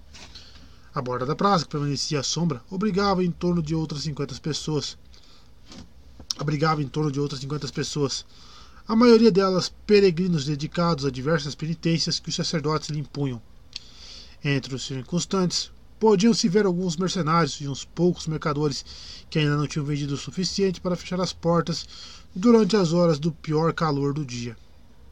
Observando a cena pela fresta aberta em sua torre, a Aria sentiu o calor se derreter e percebeu dividida entre pesar e sentir, do modo como muitas vezes tinha visto acontecer com seu irmão. A tentação de consultar sua mente soou dentro dela como um murmúrio soturno. O barão estava ali, obsequioso, mas sempre pronto para agir a partir dos terrores ocultos de Alia, quando seu julgamento racional falhava e as coisas à sua volta perdiam seu senso de passado, presente e futuro. E se for pouco está lá embaixo? Ela se perguntou. Absurdo, disse a voz dentro dela. Mas os relatos sobre o que dizia o pregador não podiam ser postos em dúvidas. Heresia. Ela ficava aterrorizada ao pensar que o próprio Paul poderia pôr abaixo a estrutura erguida em nome dele. Por que não? Ela pensou no que havia dito no conselho ainda naquela manhã, voltando-se com a decidida hostilidade contra Irulan, que tinha insistido em aceitar o presente dos trajes enviados pela casa Corrino. Todos os presentes para os gêmeos serão examinados minuciosamente como sempre, Irulan afirmara. E quando acharmos que o presente é inócuo? Alia tinha exclamado. De algum modo, essa tinha sido sempre a coisa mais assustadora de todas. Achar que os presentes não representavam nenhum perigo. No fim, tinham aceitado as belas peças de roupa e depois passado para o outro assunto. Deveriam dar a Lady Jessica um assento no conselho? Ali havia conseguido adiar a votação. Ela pensou nisso enquanto olhava para o pregador lá embaixo. As coisas que tinham acontecido com sua regência agora eram como o avesso daquela transformação que havia infligido a esse planeta. Duna havia, antes, simbolizado o poder do deserto cabal. Esse poder tinha minguado fisicamente, mas o mito de seu poder crescera no mesmo ritmo. Somente restara o deserto oceano, a grande mãe deserto do planeta interior, com sua borda de arbustos espinhosos que os Fremen ainda chamavam Rainha da Noite. Atrás dos arbustos de espinhos cresciam suaves colinas verdejantes que se curvavam perante as areias. Todos os morros tinham sido feitos por homens. Até o último deles fora plantado por homens que haviam asfalta, esfalfado como insetos rastejantes. O verde desses morros era quase avassalador para aqueles que, como Alia, haviam sido criados na tradição das dunas de areia parda. Para ela, assim como na concepção de todos os Fremen, o deserto oceano ainda mantinha dunas sob rédeas, cujo controle jamais seria perdido. Para ela bastava que fechasse os olhos e enxergaria aquele deserto. De olhos abertos para o deserto, agora ela via morros verdejantes, o lodo dos sharks fabricando pseudópodos verdes que alcançavam até a areia. Mas o outro deserto segue tão poderoso como sempre. A Alia balançou a cabeça, fixando os olhos no pregador. Ele tinha subido o primeiro lance de degraus que formavam um pantamar sobre o templo, e agora virava para se defrontar com a praça praticamente deserta. A Alia tocou o botão ao lado de sua janela, por meio da qual eram amplificadas as vozes que vinham de baixo. Sentiu uma onda de autocomiseração, percebendo-se ali, presa em sua solidão. Em quem poderia confiar? Tinha achado que Stilgar continuava confiável, mas Stilgar tinha sido infectado por esse homem cego. Você sabe como ele conta? Stilgar perguntara a ela. Ouviu contando moedas para pagar seu guia. É muito estranho para meus ouvidos fremem. É uma coisa terrível. Ele conta. Shuk, Sky, Kinza, Churrasco, Picha, Sukta e assim por diante. Não tinha ouvido mais ninguém contar desse jeito desde os velhos tempos no deserto. Com base nisso, Alia soube que Stilgar não poderia ser enviado para realizar o serviço que necessitava ser feito. Ela também teria de ser circunspecta com seus guardas, entre os quais mais discreta ênfase por parte da regente tendia a ser tomada como uma ordem absoluta. O que é que esse pregador está fazendo lá embaixo? A área do mercado circundante, sob seus balcões de proteção e serviços de lazer em arcadas, ainda mostrava um aspecto espalhafatoso. Mercadorias à mostra, com alguns meninos tomando conta. Poucos mercadores continuavam acordados por ali, farejando o dinheiro dos interessados em biscoitos de especiarias vindos de regiões remotas ou tilintar das bolsas de dinheiro de peregrinos. Ali estudou as costas do pregador. Ele parecia pronto para discursar, mas algo segurava sua voz. Por que fico aqui em pé vigiando essa carne velha em ruínas? Ela se perguntou. Esse destroço de um mortal lá embaixo não pode ser o receptáculo da magnificência que um dia foi meu irmão. Ali estava tomada por uma frustração que beirava a raiva.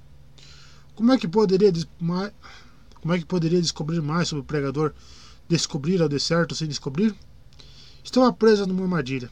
Não ousava demonstrar mais do que uma curiosidade ligeira a respeito desse herege. Irulan tinha percebido, tendo percebido sua famosa compostura, tendo perdido sua famosa compostura Bene Gesserit, gritara em pleno conselho. Perdemos o poder de pensar bem a nosso respeito. Até mesmo Stilgar tinha ficado chocado. Já os havia devolvido ao bom senso. Não temos tempo para tais absurdos. Javid estava certo. O que importava que pensassem de si mesmos? Tudo o que dizia a respeito a eles era a manutenção do poder imperial. Irulan, porém, recuperando a pose, tinha se pronunciado de maneira ainda mais devastadora. Digo a vocês que perdemos algo vital. Quando perdemos, perdemos junto a capacidade de tomar boas decisões. Hoje em dia, caímos sobre as decisões do modo como caímos sobre um inimigo, ou esperamos e esperamos, o que é uma forma de desistir. E então permitimos que as decisões de outros nos ponham em movimento. Será que esquecemos que nós, que somos nós que disparamos esse fluxo atual? E novamente a questão de aceitar ou não o presente da casa correndo. Irulan terá de ser descartada, Aria decidiu. E o que aquele velho lá embaixo está esperando? Ele se chamava pregador. Por que não pregava então? Irulan estava errada a respeito do processo de tomada de decisões, pensou Alia. Eu ainda posso tomar decisões apropriadas. A pessoa que deve tomar decisões de vida ou morte deve tomar decisões ou ficará presa no pêndulo. Paul sempre dissera que a, que a estase era a coisa mais perigosa dentre as coisas não naturais. A única permanência era o fluir. A mudança era tudo que importava. Eu vou mostrar mudanças para eles, Ali resolveu. Alguns poucos indivíduos que continuavam na praça se aproximaram dele e Ali notou a lentidão daquele deslocamento. Sim, os boatos diziam que o pregador tinha despertado o desprazer de Alia. Ela se aproximou mais alto do alto-falante xiano ao lado de sua vigia. O dispositivo lhe trouxe os murmúrios das pessoas na praça, o som do vento e o arrastar de pés na areia.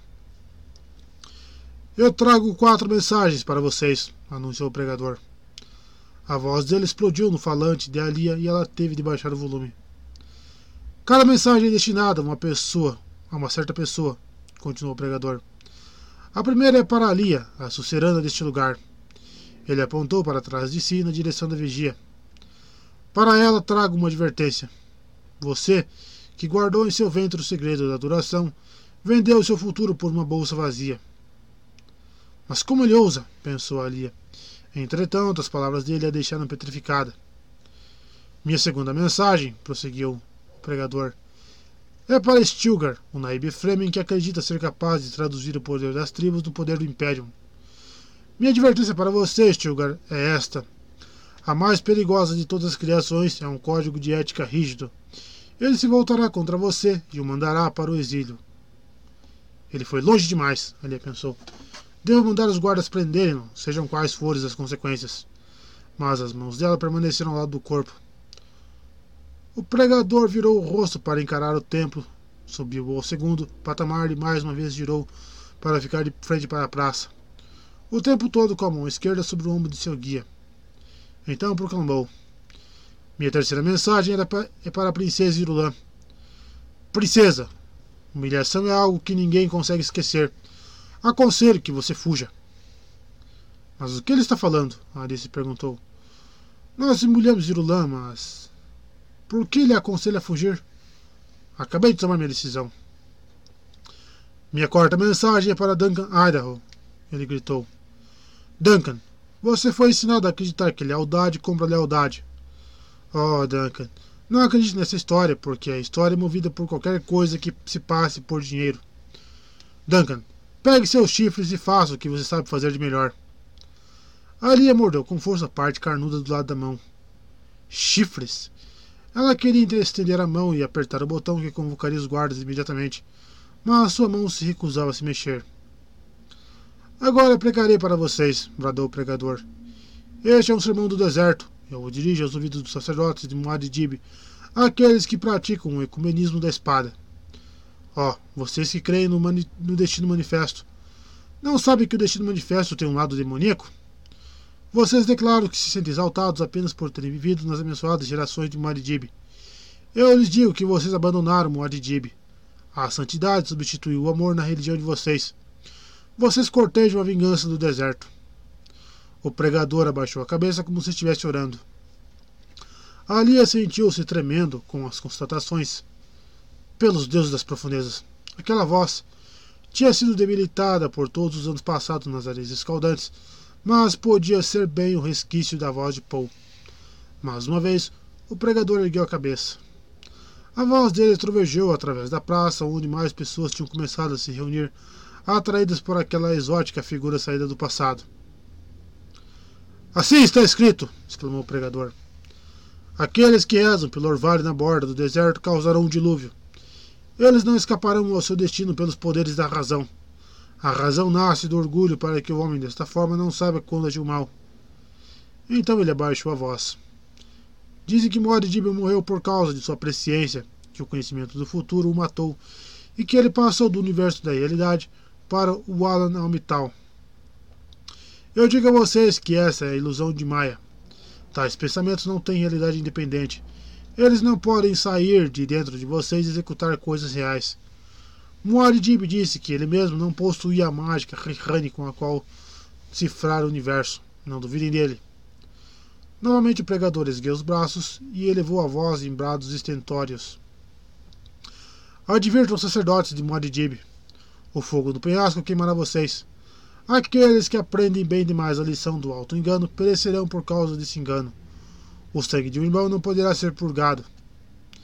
Ele agora tinha os braços encontrados e seu jovem guia saía da praça. Antes que Aria pudesse se desembaraçar daquele tremor que a imobilizava e o dominava por completo. Que heresia destemida! Devia ser Paul. Ela precisava alertar os guardas. Eles não ousavam agir abertamente contra esse pregador. A evidência na praça lá embaixo confirmava isso. Apesar da heresia, ninguém mexeu um dedo para deter o pregador que se afastava. Nenhum guarda do templo saltou adiante para persegui-lo. Nenhum peregrino tentou impedi-lo. Que cego mais carismático. Todos aqueles que ouviram ou ouviram puderam sentir seu poder, reflexo de um talento divino. Apesar do calor do dia, Alia sentiu frio de repente. Percebeu como era uma coisa física e fina a borda de seu controle sobre o Império.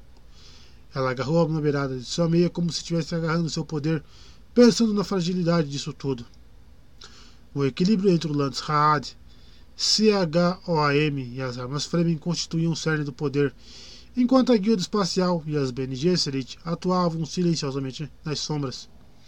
A infiltração proibida de desenvolvimento tecnológico que acontecia desde as fronteiras das mais remotas migrações da humanidade, mordiscava o poder central pelas beiradas. Produtos emitidos das fábricas ixianas e Telelaxo não eram capazes de aliviar a pressão. E sempre, nas asas, perfilava-se Farari, da casa Corrino, herdeira dos títulos e das prerrogativas de Shadan IV. Sem os Fremen, sem o monopólio da casa Trade sobre especiaria geriátrica, seu controle seria enfraquecido. Todo o poder talvez fosse dissolvido. Ele era capaz de senti-lo escorregando de seus dedos já nesse momento. As pessoas davam atenção a esse pregador. Seria perigoso silenciá-lo, assim como seria igualmente perigoso deixar que ele continuasse pregando mensagens como essas que tinha esbravejado na praça hoje. Ela conseguia vislumbrar os primeiros indícios de sua própria derrota e o padrão do problema se delineava claramente em sua mente. As Bene Gesserit haviam codificado esse problema. Uma grande multidão imobilizada por uma pequena, mas poderosa força é uma situação comum demais em nosso universo. E nós sabemos quais são as principais condições nas quais essa grande multidão pode se revoltar contra seus guardiães. Primeira, quando encontra um líder. Essa é a ameaça mais volátil aos poderosos. Eles devem conservar o controle dos líderes. Segunda, quando a multidão reconhece seus grilhões, mantém a multidão cega e sem questionar. Terceira, quando a multidão percebe uma esperança de fuga de escravidão, eles nunca devem sequer acreditar que é possível escapar. Alia sacudiu a cabeça, sentindo as bochechas tremerem com o impacto desse movimento. Os sinais estavam aqui, em sua multidão. Cada relato que recebia de seus espiões infiltrados por todo o Império reforçava a certeza de seu conhecimento. A guerra incessante travada pelo Jihad Fremen deixava suas marcas por toda parte. Onde quer que o ecumenismo da espada tocasse, as pessoas conservavam a atitude de uma população subjugada, defensiva, dissimulada, evasiva. Todas as manifestações de autoridade, e isso significava essencialmente uma autoridade religiosa, se tornavam sujeitas a ressentimentos. Oh, os peregrinos ainda compareciam aos milhares e, sem dúvida, alguns deles eram de fato devotos. Mas, em sua maioria, a peregrinação tinha outros motivos além do devocional. No mais das vezes, era uma engenhosa garantia para o futuro que enfatizava a obediência e adquiria uma verdadeira forma de poder que facilmente se traduzia em riqueza. Os Raj que vinham a Arrax voltavam para casa investidos de uma nova autoridade, de um novo status social.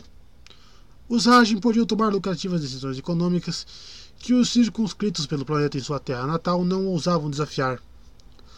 Ali a conhecia a adivinha popular, o que se vê dentro da bolsa vazia que foi trazida de Duna. E a resposta era: os olhos de Muad'Dib, diamantes de fogo. Os meios tradicionais de se combater a crescente inquietação desfilavam na tela da consciência de Alia. O povo tinha de aprender que a oposição era sempre punida e que a ajuda ao regente sempre era recompensada. As forças imperiais deviam ser trocadas de maneira aleatória. Os principais assessores do poder imperial deviam ser ocultados. Cada movimento por meio do qual a regência combatia possíveis ataques exigia uma sensível percepção do melhor momento a fim de manter a oposição desequilibrada. Será que perdi minha noção de timing? Ela se indagou.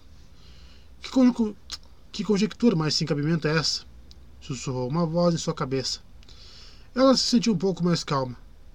Sim, o plano do barão era bom. Eliminamos a ameaça representada por Lady Jéssica e, ao mesmo tempo, desacreditamos a casa correndo. Sim.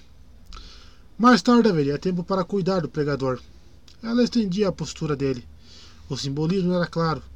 Ele era o espírito ancestral da especulação desgovernada, o espírito da heresia, vivo e dinâmico no deserto da ortodoxia. Essa era a força do pregador. Não importava se ele era ou não Paul, desde que isso pudesse contaminar sendo posto em dúvida. Desde que isso pudesse continuar sendo posto em dúvida. Mas os conhecimentos Bene Gesserit de Ali lhe diziam que a força dele poderia conter a chave de sua fraqueza. O pregador tem um defeito que iremos encontrar. Colocarei espiões atrás deles que o vigiarão a cada momento, e havendo a oportunidade, ele será desacreditado. Vamos para mais um capítulo de Duna. Muito obrigado por quem tem acompanhado a gente desde o começo. Para quem entrou no meio do caminho e tem acompanhado os livros aí. Valeu pela força. Capítulo 17 não discutirei as, com as alegações dos Fremen que são inspirados pela esfera divina a transmitir uma revelação religiosa. É sua alegação concomitante de serem portadores de uma revelação ideológica que me inspira a cobri-los de desdém. Naturalmente, eles apresentam sua dupla reivindicação na esperança de assim fortalecer seu mandarinato, ajudando-os a seguir, resistindo frente a um universo que cada vez mais os considera opressores. É em nome de todos os povos oprimidos que advirto os Fremen. Expedientes e imediatistas sempre falham no longo prazo. O pregador em Arraquina. Junto com Stilgar, Leto tinha ido à noite até a estreita projeção de pedras na crista do baixo afloramento rochoso que em Sete Tarbe chamavam o Serviçal.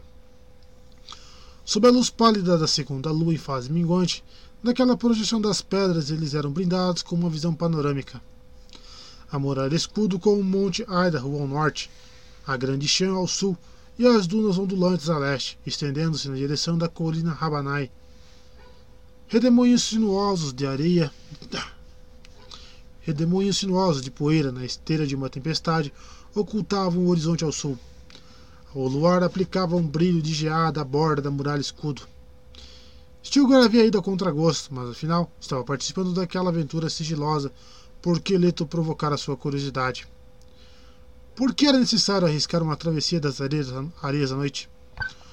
O rapaz tinha escapulido o rapaz tinha ameaçado escapulir e fazer essa viagem sozinho caso Stilgar se recusasse a acompanhá-lo. O modo como aquilo estava acontecendo o deixava profundamente aborrecido, porém.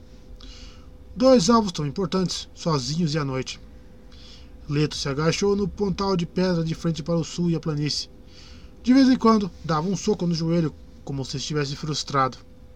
Stilgar esperava, ele era bom para ficar esperando em silêncio e se mantinha dois passos de distância de sua incumbência. Ao lado dele, de braços cruzados, seu manto esvoaçando suavemente com a brisa da noite. Para Leto, a travessia das areias representava uma resposta à sua agonia íntima. Era uma necessidade de buscar novo alinhamento para sua vida e um silencioso conflito no qual Ganima não podia mais se arriscar.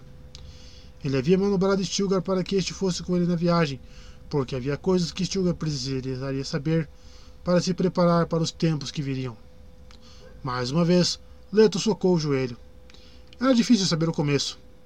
Às vezes, ele se sentia como um prolongamento daquela incontável série de outras vidas, todas tão reais e imediatas quanto a sua. O fluxo dessas vidas não existia fim, não existia fim.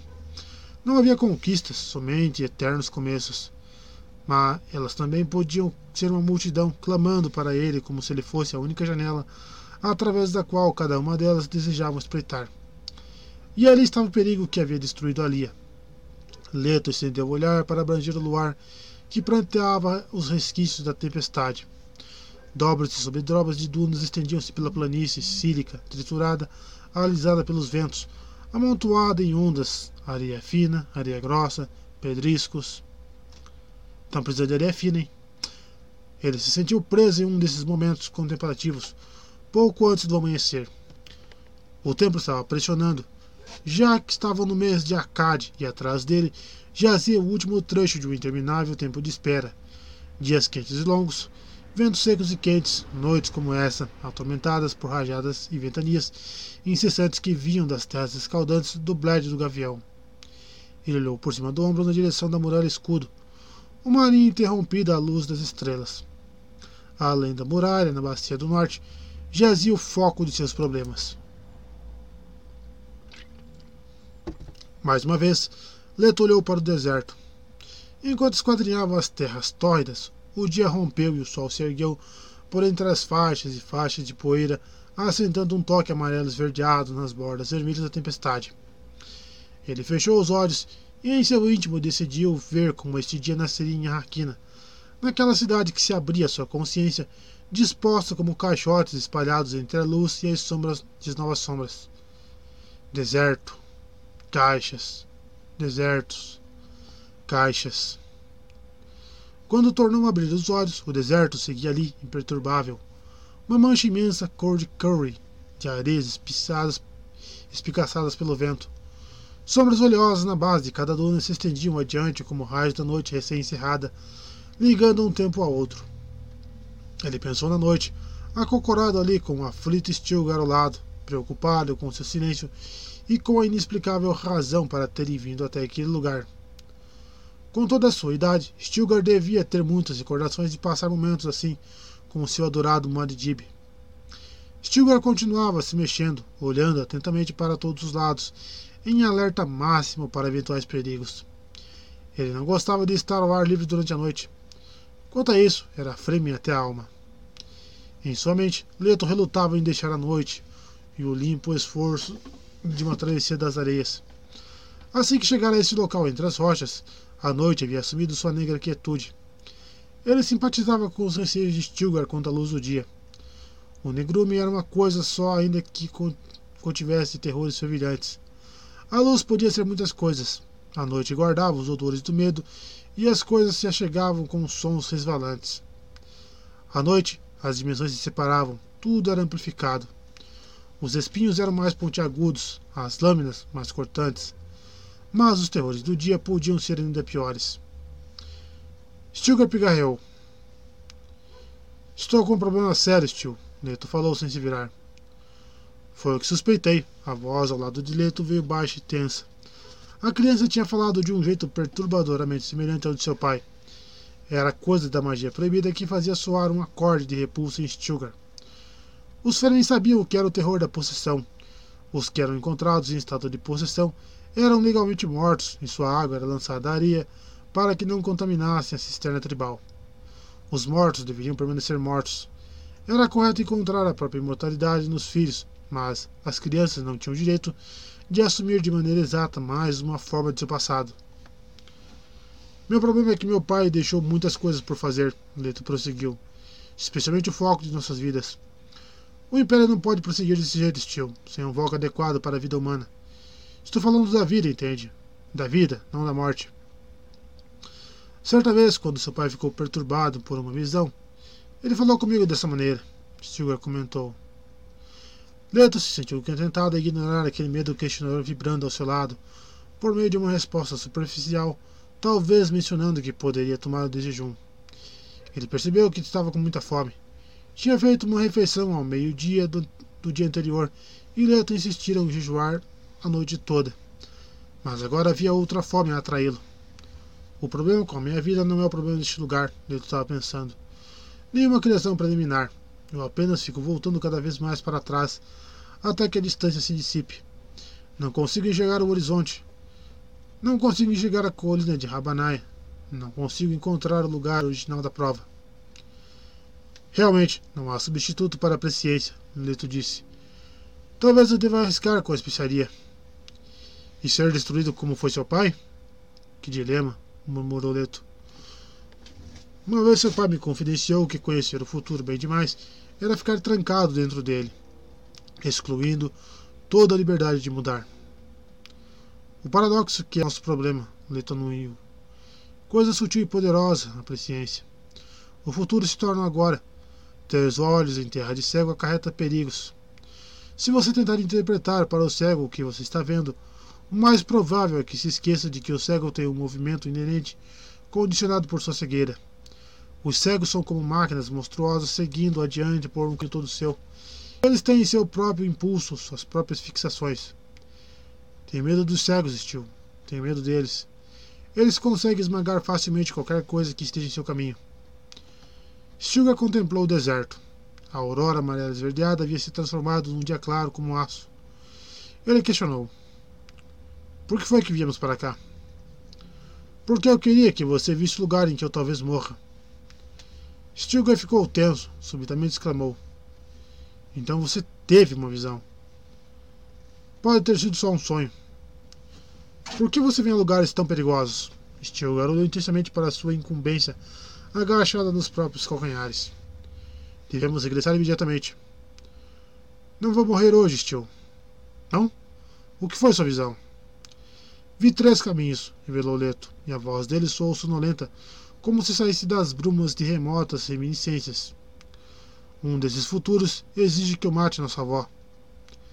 Stilgar desfilou uma olhada penetrante na direção de Siet Tarb, como se receasse que Lady Jessica conseguisse escutá-los ali no deserto, atravessando toda essa distância. Por quê? Para impedir a perda do monopólio da especiaria. Não entendo. Nem eu, mas esse é o pensamento do meu sonho quando uso a faca. Oh! Stilgar entendia o uso de uma faca, então inspirou fundo. E qual é o segundo caminho? Gunny e eu nos casamos para garantir a descendência Trades. Não! Stilgar soltou o ar com uma violenta expressão de nojo. Nos tempos antigos eram comuns que reis e rainhas fizessem isso, Leto lembrou. Gunny e eu decidimos que não procriaremos. Aconselho que sigam fielmente essa decisão. Havia o som da morte na voz de Stilgar. Pela lei dos Fremen, o incesto era passivo de punição pela morte no tripé de enforcamento. Ele pigarreou de novo e perguntou: E o terceiro caminho? Sou chamado a reduzir meu pai à sua estatura humana. Ele era meu amigo, Moad Dib, Stilgar murmurou. Ele era o seu Deus. Devo desdificá-lo. Stilgar deu as costas ao deserto e lançou um longo olhar na direção do oásis de seu amado Siet Tarb. Essa espécie de conversa sempre o inquietava. Leto captou o odor suarento do movimento de Stilgar. Era forte a tentação de evitar as coisas propositais que tinham de ser ditas nesse lugar. Eles poderiam facilmente ficar falando pela metade do dia, pulando do específico para o abstrato como se fossem arrancados da esfera das verdadeiras decisões, da esfera das necessidades imediatas que os confrontavam. E não havia dúvida de que a casa correndo representava uma ameaça real a vidas reais, a sua e a de Gani. Mas tudo o que ele fizesse agora teria de ser avaliado e testado em contraste com as suas necessidades secretas. Houve um dia em que Stilgar tinha votado pelo assassinato de Farad, defendendo o uso sutil de Shalmurk, o veneno que era administrado numa bebida. Sabia-se que Farad tinha predileção por certos líquidos doces. Isso não se poderia permitir. Leto então retomou o assunto. Aqui, Stil, você deve tomar cuidado com a Lia. Ela não é mais sua amiga. Que conversa é essa de morte, sua tia? Agora Stilgar estava realmente indignado. Matar Lady Jéssica. Cuidado com a Lia. Morrer neste lugar. Os homens pequenos mudam de rosto a uma ordem dela, elucidou Leto. O governante não precisa ser profeta, Stil. Nem mesmo precisa ser divino. O governante só precisa ser sensível. Eu trouxe até aqui para deixar claro do que o nosso império precisa. Ele necessita de um bom governo. Isso não depende de leis ou precedente, mas das qualidades pessoais de quem governa.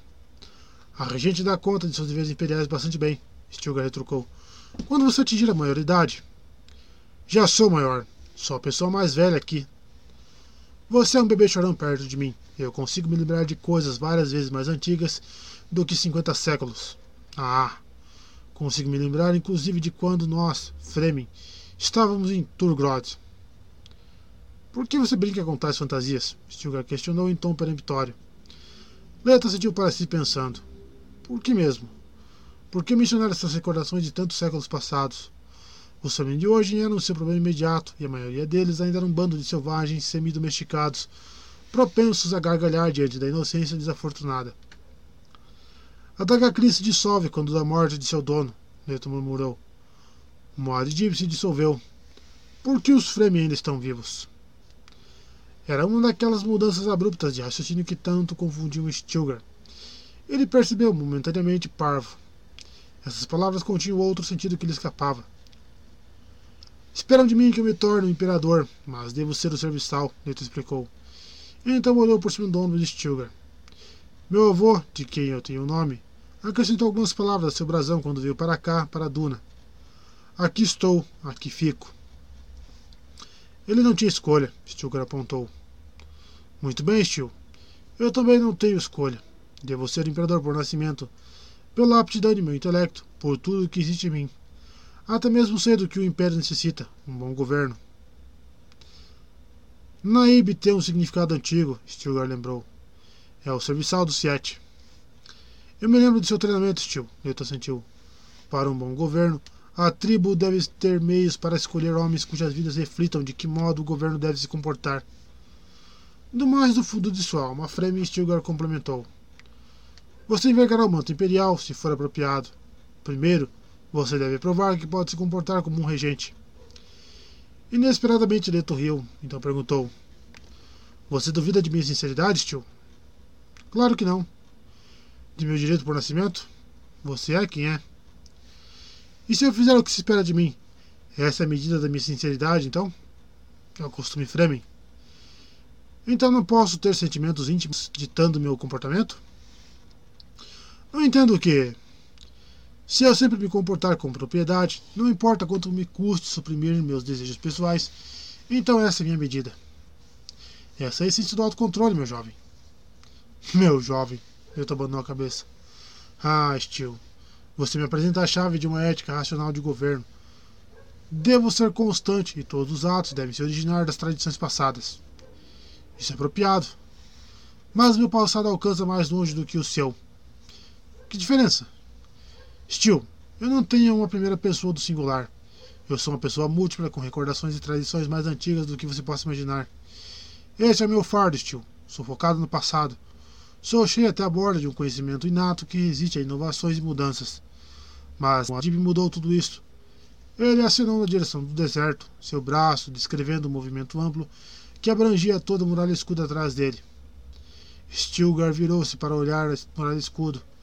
Um povoado tinha sido construído sob a muralha desde a época de Muad'Dib, com casas para abrigar uma equipe de planetólogos que estudar, estava ajudando a espalhar a vida vegetal pelo deserto. Stilgar olhava fixamente para aquela invasão da paisagem imposta pelo homem. Mudança? Sim. Naquele povoado havia alinhamento, havia uma verossimilhança que o ofendia. Ele permaneceu em pé, imóvel e em silêncio, ignorando o comichão que as partículas de poeira grossa provocavam em sua pele sob o traje tirador. Aquele povoado era uma ofensa contra que esse planeta tinha sido. De repente, Stilgar queria um vento circular que viesse, uivando e saltasse sobre as dunas para encobrir de areia aquela localidade. Essa sensação o deixou tremendo. Stil, você já reparou que os novos trajetadores são mal feitos? Leto observou. Sua perda de água aumentou muito. Stilgar se deteve por uma fração de segundo antes de indagar. Mas eu já não disse isso. Em lugar dessa pergunta, ele comentou: Nosso povo ficou muito mais dependente das pílulas. Leito aqueceu. As pílulas mudavam a temperatura do corpo, reduziam a perda de água. Eram mais baratas e mais fáceis do que os trajes estiladores, mas acarretavam outros ônus a quem as usasse. Entre eles, um tempo de reação mais lento e visão nublada de tempos em tempos. É por isso que viemos até aqui? Stilgar perguntou. Para falar da fabricação dos trajes titadores? Por que não? Ele indagou. Já que você não encara o que eu tenho de conversar com você. Por que preciso tomar cuidado com sua tia? E a raiva despontou em sua voz. Porque ela manipula o antigo desejo Fremen de resistir às mudanças, para então provocar uma mudança muito mais terrível do que você possa imaginar. Você faz uma tempestade de copo d'água. Ela é uma Fremen completa. Ah, então o Fremen completo pratica os costumes do passado e eu tenho um passado ancestral. Steel, se eu fosse dar livre curso a essa inclinação, eu exigiria que a sociedade fosse fechada e completamente dependente dos sagrados caminhos antigos. Eu controlaria a migração, explicando que isso estimula novas ideias e que novas ideias são uma ameaça à estrutura, estrutura inteira da vida. Cada pequena polis planetária seguiria seu próprio caminho, tornando-se o que pudesse. Finalmente, o Império sucumbiria sob o peso de suas diferenças. Stilgar tentou engolir em seco essas palavras que o próprio Muad'Dib poderia ter pronunciado. Tinha o mesmo timbre dele. Eram paradoxais, ameaçadoras. Mas, se as mudanças fossem permitidas, ele sacudiu a cabeça de um lado para o outro. O passado pode mostrar o jeito certo de se comportar se você vive no passado, Stil. Mas as circunstâncias mudam. Stilgar só podia concordar que as circunstâncias de fato mudam. Então, como é que as pessoas deveriam se comportar? Ele olhou além de Leto e viu o deserto, mas sem vê-lo. Muad'Dib tinha andado por ali. A planície era um lugar de sombras douradas conforme o sol acendia. Sombras de cor púrpura, riachos pedregosos encristados por vapores poeirentos. A névoa de poeira que normalmente pairava sobre a colina de Rabania agora estava visível bem ao longe o deserto entre eles oferecia aos seus olhos dunas que iam diminuindo, uma curva cedendo a outra. Em meio aos fulgores esfumaçados do calor, ele viu plantas que esgueiravam desde a borda do deserto. Muad'Dib tinha provocado o surgimento da vida naquele lugar desolado. Flores cor de cobre, douradas, vermelhas, amarelas, cor de ferrugem e castanhas avermelhadas. Folhas verdes acinzentadas, espinhos e sombras ásperas sob os arbustos, O movimento do calor do dia espalhava as sombras trêmulas que vibravam no ar. Nesse momento, Stilgar suspirou. Sou apenas um líder dos Fremen. Você é o filho de um duque. Sem saber o que disse, você disse, Leto apontou. Stilgar fechou o senho. Certa feita, havia muito tempo, Modip tinha sido sarcástico com ele do mesmo jeito. Você se lembra, não é, Stil? Leto perguntou. Estávamos sob a colina de Rabani e o capitão Sardalkar. Você se lembra dele? Era a. Ele matou o próprio amigo para se salvar. E naquele dia você me alertou várias vezes a respeito de preservar a vida do Sardalkar que tivesse visto nossos ritos secretos. No fim, você disse que eles seguramente iriam revelar o que tinham visto e que deviam ser mortos. Então meu pai retrucou, sem saber o que disse, você disse. E você ficou magoado. Você disse a ele que era um simples líder dos Fremen. Os duques devem saber coisas mais importantes. Stilgar encarou Leto, ainda agachado rente ao chão. Estávamos sob a colina de Rabânia? Nós? Esta esta criança que ainda nem tinha sido concebida nesse dia sabia exatamente o que havia acontecido em detalhes que só poderiam ser do conhecimento de alguém que de fato tivesse estado lá. Era somente essa era somente outra prova de que as crianças Atreides não podiam ser julgadas segundo os padrões habituais. Agora ouço o que vou lhe dizer, ele desistiu. Se eu morrer ou desaparecer no deserto, você deve fugir de Sete Tarm. Eu ordeno que faça isso. Você vai pegar Gani você ainda não é meu duque. Você é uma criança. Sou um adulto, sou um adulto na carne de uma criança, explodiu Leto. Então indicou uma pequena fenda nas rochas embaixo deles. Se eu morrer aqui, será exatamente naquele local. Você verá sangue, então saberá. Pegue minha irmã e. Vou dobrar sua guarda, Stilgar afirmou. Você não virá mais aqui. Agora nós vamos embora aí. Stil, você não pode me deter. Retome sua mente mais uma vez aquele momento na colina de Rabânia. Está se lembrando? A lagarta Alcina com o operador estava lá fora, na areia, e um grande criador estava vindo. Não havia meio de salvar a lagarta do verme, e meu pai ficou aborrecido porque não conseguiu salvá-la. Mas Gurney só foi capaz de pensar nos homens que tinham perdido na areia. Você se lembra do que ele lamentara? Seu pai se preocupa mais com os homens que ele não conseguiu salvar. Steel, eu incumbo de salvar o, seu, salvar o povo eles são mais importantes do que as coisas. E Gani é a mais preciosa de todos. Sem mim, ela é a única esperança para os Atreides. Não vou ouvir mais nada, Stilgar grunhiu.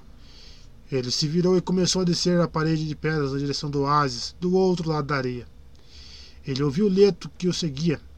Então o menino ultrapassou e, olhando para trás, ainda comentou: Stil, você reparou em como as moças estão lindas este ano? A vida de um único humano, assim como a vida de uma família ou de um povo inteiro, persiste como lembrança. Meu povo deve chegar a ver isso como parte de seu processo de amadurecimento. Eles são um povo como um organismo, e nessa lembrança persistente, eles armazenam mais e mais experiência num reservatório subliminar. A humanidade espera poder, espera poder recorrer a esse material, se for preciso, para manter o universo em constante mudança. Mas muitas coisas estão armazenadas, podem ser perdidas em meio àquele jogo de azar de acidentes que chamamos destino. Muitas coisas podem não estar integradas nesse relacionamento evolutivo e, por isso, não podem ser avaliadas nem acionadas pelas mudanças ambientais de andamento às quais se impõe a carne. A espécie pode esquecer. Esse é o valor do Kizat Saderak que as BNGs Elite nunca suspeitaram. O Kizat Saderak não pode esquecer. O livro direto, conforme Hark al-Qad Ada. Sugar não conseguia explicar, mas ficou profundamente perturbado com a informal observação de Leto. Enquanto fazia o caminho de volta através das areias da TCA Tarb, o comentário ficou repercutindo em sua consciência, tornando-se mais importante do que tudo mais que Leto havia dito enquanto estavam no serviçal. Realmente, as moças de Arrakis estavam lindas aquele ano. E os rapazes também. O rosto deles todos tinha um brilho sereno, fruto de sua riqueza de água. Seus olhos miravam longe, expunham seus traços com frequência, sem nenhum encobrimento das máscaras dos trajes tiradores e das serpentinas ondulantes dos tubos coletores. Muitas vezes nem mesmo usavam os trajes tiradores ao ar livre, preferindo novos trajes que, quando andavam, ofereciam rápidos vislumbres de seus corpos jovens e ágeis. Essa beleza humana se manifestava contra o pano de fundo da nova beleza da paisagem. Em contraste com o antigo Arrax, agora os olhos podiam ser hipnotizados pela visão de um pequeno montinho de ramos verdes que crescia entre rochas marrom avermelhadas. E os antigos distritos aglomerados no velho Siete, com sua cultura de metrópole de cavernas, todos os seus elaborados lacres e coletores de umidade em cada ponto do acesso, agora estavam dando lugar a povoados ao ar livre, muitos deles construídos com tijolos de barro. Tijolos de barro. Por que eu desejei ver aquele povoado ser destruído? Stilgar se indagou, e tropeçou nos próprios pés. Ele sabia que era um exemplar de uma raça moribunda. Os antigos Fremen perdiam o fôlego, maravilhados diante da prodigalidade de seu planeta, em que a água era desperdiçada no ar apenas por sua capacidade de moldar tijolos para edificações. A água para a habitação de uma única família seria capaz de manter um Seattle inteiro vivo durante um ano. Novas construções, inclusive janelas transparentes para deixar entrar o calor do sol e dessecar os corpos que estivessem lá dentro. Essas janelas se abriam para fora. Os novos Fremen, dentro de seus lares de barro, podiam olhar para fora e contemplar a paisagem. Não ficavam mais contidos e amontoados no Siete. Por onde se deslocava a nova visão, também a má imaginação se movimentava. Stilgar era capaz de sentir isso. A nova visão unia os Fremen ao restante do universo imperial. Condicionava-os a um espaço ilimitado. Antes, eles eram presos a um Arrax pobre em água, escravizado pelas necessidades desse planeta não eram capazes de compartilhar essa amplitude de perspectivas às quais condicionam os habitantes da maioria dos planetas do Império. Stilgar podia enxergar as mudanças contra, contrastando com as próprias dúvidas e aflições. Antigamente, era raro o Fremen que sequer cogitava a possibilidade de poder sair de Arrax para começar uma nova vida em um dos mundos com água em abundância. Não seria permitido nem mesmo sonhar em escapar dali. Ele viu as costas de Leto se afastando enquanto seguia adiante. Leto tinha falado de proibições contra movimentos extraplanetários. Bem, essa sempre foi uma realidade para a maioria dos cidadãos de outros mundos, mesmo nos lugares em que o sonho era autorizado como uma válvula de escape. Tá parecendo a Mega Sena, hein? Mas a servidão planetária tinha alcançado seu clímax ali em Hax. Os Fremen tinham se voltado para si mesmos, erguendo barricadas em torno de suas mentes, à semelhança das barricadas que haviam transformado seus distritos dentro das cavernas. O próprio significado do Siete, local de refúgio em épocas perigosas, tinha pervertido ali no monstruoso confinamento de uma população inteira. Leto dissera a verdade. Muad'Dib tinha mudado tudo aquilo. Stilgar se sentiu perdido. Ele podia ouvir suas antigas crenças desmoronando. A nova visão exterior produzia uma vida que desejava se distanciar do confinamento. Como estão lindas as moças este ano. Os costumes antigos, os meus costumes, ele reconheceu, tinham forçado o povo a ignorar a totalidade da história, exceto aquela que se voltava para dentro e para seus próprios esforços. Os antigos Fremen tinham lido a história nascida de suas próprias e terríveis migrações, de suas fugas de uma série de perseguições. O antigo governo planetário tinha acatado a política consagrada do velho império, haviam sido suprimidas a criatividade e toda a noção de progresso, de evolução. A prosperidade fora algo perigoso no antigo império e para os detentores do poder.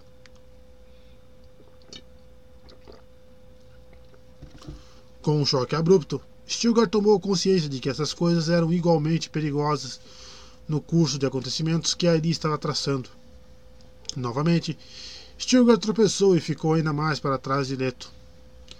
No âmbito delineado pelos velhos costumes e as antigas religiões não existia futuro, só um agora interminável. Antes de Muad'Dib, como Stilgar fora testemunha, os Fremen tinham sido condicionados a crer no fracasso, nunca na possibilidade de conquistar algo. Bem, tinham acreditado em Liet Kynes, mas eles estipularam uma escala de, 40, de tempo de 40 gerações. Não havia conquistas ou realizações. Isso era um sonho que, como ele percebia agora, também tinha se voltado para dentro. Muad'Dib mudou isso. Durante o jihad, os Femi haviam pedido muitas coisas sobre o velho imperador Pardixa Sharan IV. O 81 Padixa da Casa Corrino a ocupar o trono do Leão Dourado e reinar sobre este império e seu número incontável de mundos, tinha usado Arrax como local de testes para novas para as políticas que esperava implantar no restante do império. Seus governadores planetários em Arrax haviam cultivado um pessimismo persistente a fim de promover sua base de poder. Tinham feito o possível para assegurar que todos em Arrax, inclusive os Fremen com sua liberdade de ir e vir, se acostumassem com os numerosos casos de injustiça e de problemas insolúveis. Todos tinham sido ensinados a pensar em si mesmos como um povo incompetente, como um povo impotente, para a qual não havia socorro possível. Como estão lindas as moças este ano! Olhando o leito que se afastava mais e mais, Stilgar começou a ponderar sobre como o jovem tinha disparado esse fluxo de pensamentos, e apenas fazendo um comentário aparentemente tão despretensioso. Por causa desse comentário, Stilgar se viu considerando a Lia e seu próprio papel no conselho de uma maneira totalmente diferente. A Lia gostava de dizer que os costumes antigos cediam terreno devagar, Stilgar admitia em seu íntimo que sempre se sentira vagamente reconfortado por essa constatação. Mudanças eram perigosas. As dimensões deviam ser suprimidas. A força de vontade individual devia ser negada. A que outra função o sacerdócio servia ser não negar a vontade individual? Alia sempre dizia que as oportunidades para uma competição escancarada tinham de ser reduzidas a limites administráveis. Mas isso queria dizer que a recorrente ameaça da tecnologia só poderia ser usada para confinar populações, assim como tinha servido a seus mestres, a seus antigos mestres. A tecnologia que tivesse autorização para funcionar tinha de ser baseada em rituais. Se não. Se não. Mais uma vez Stilgar tropeçou. Agora estava no canate, Violeta esperando sob um pomar de pés de damascos que cresciam acompanhados à margem do canal de água. Será que dá damasco no Brasil?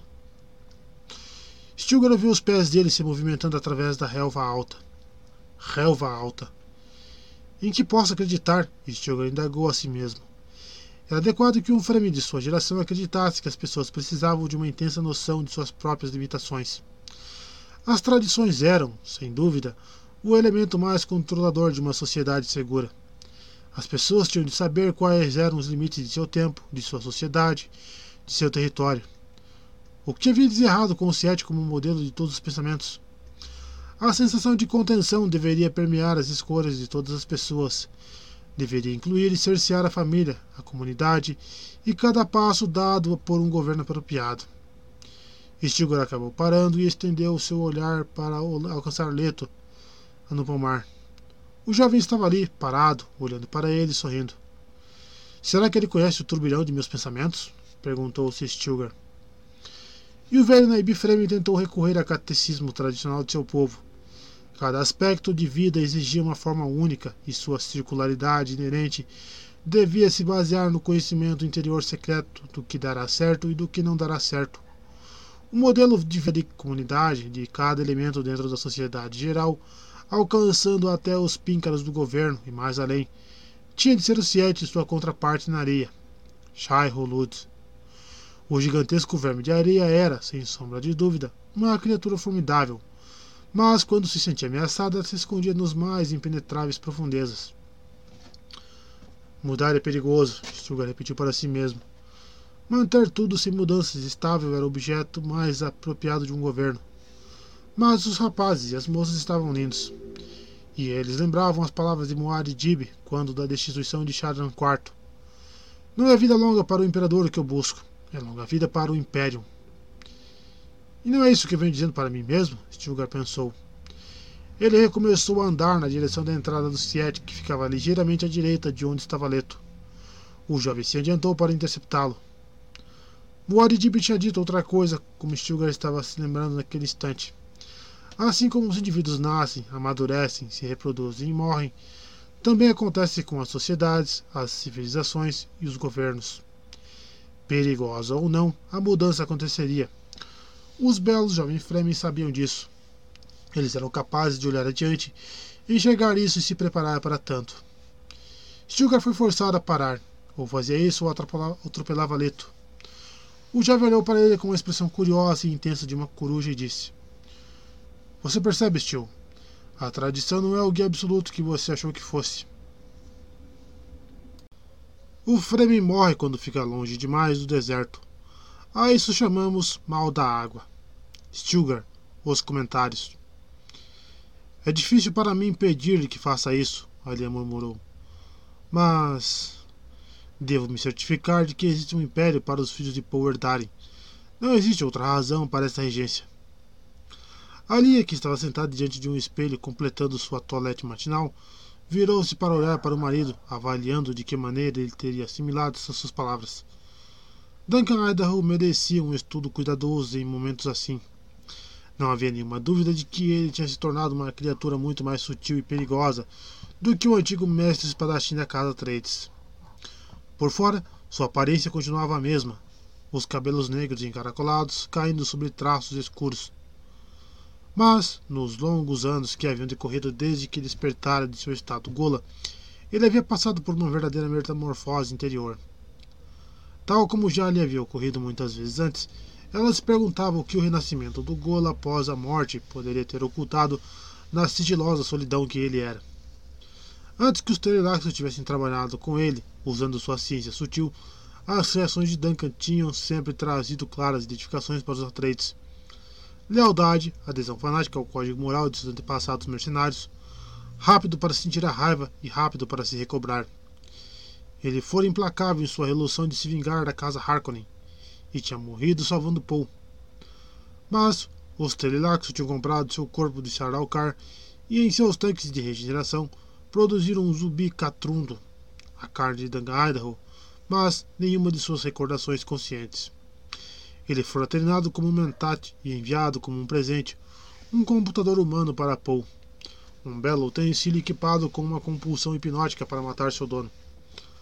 A carne de Duncan Idaho tinha resistido a essa compulsão e, sob um estresse intolerável, seu passado celular lhe havia voltado. Há muito tempo, Ali tinha decidido que era perigoso pensar nele como Duncan, na privacidade de seus pensamentos.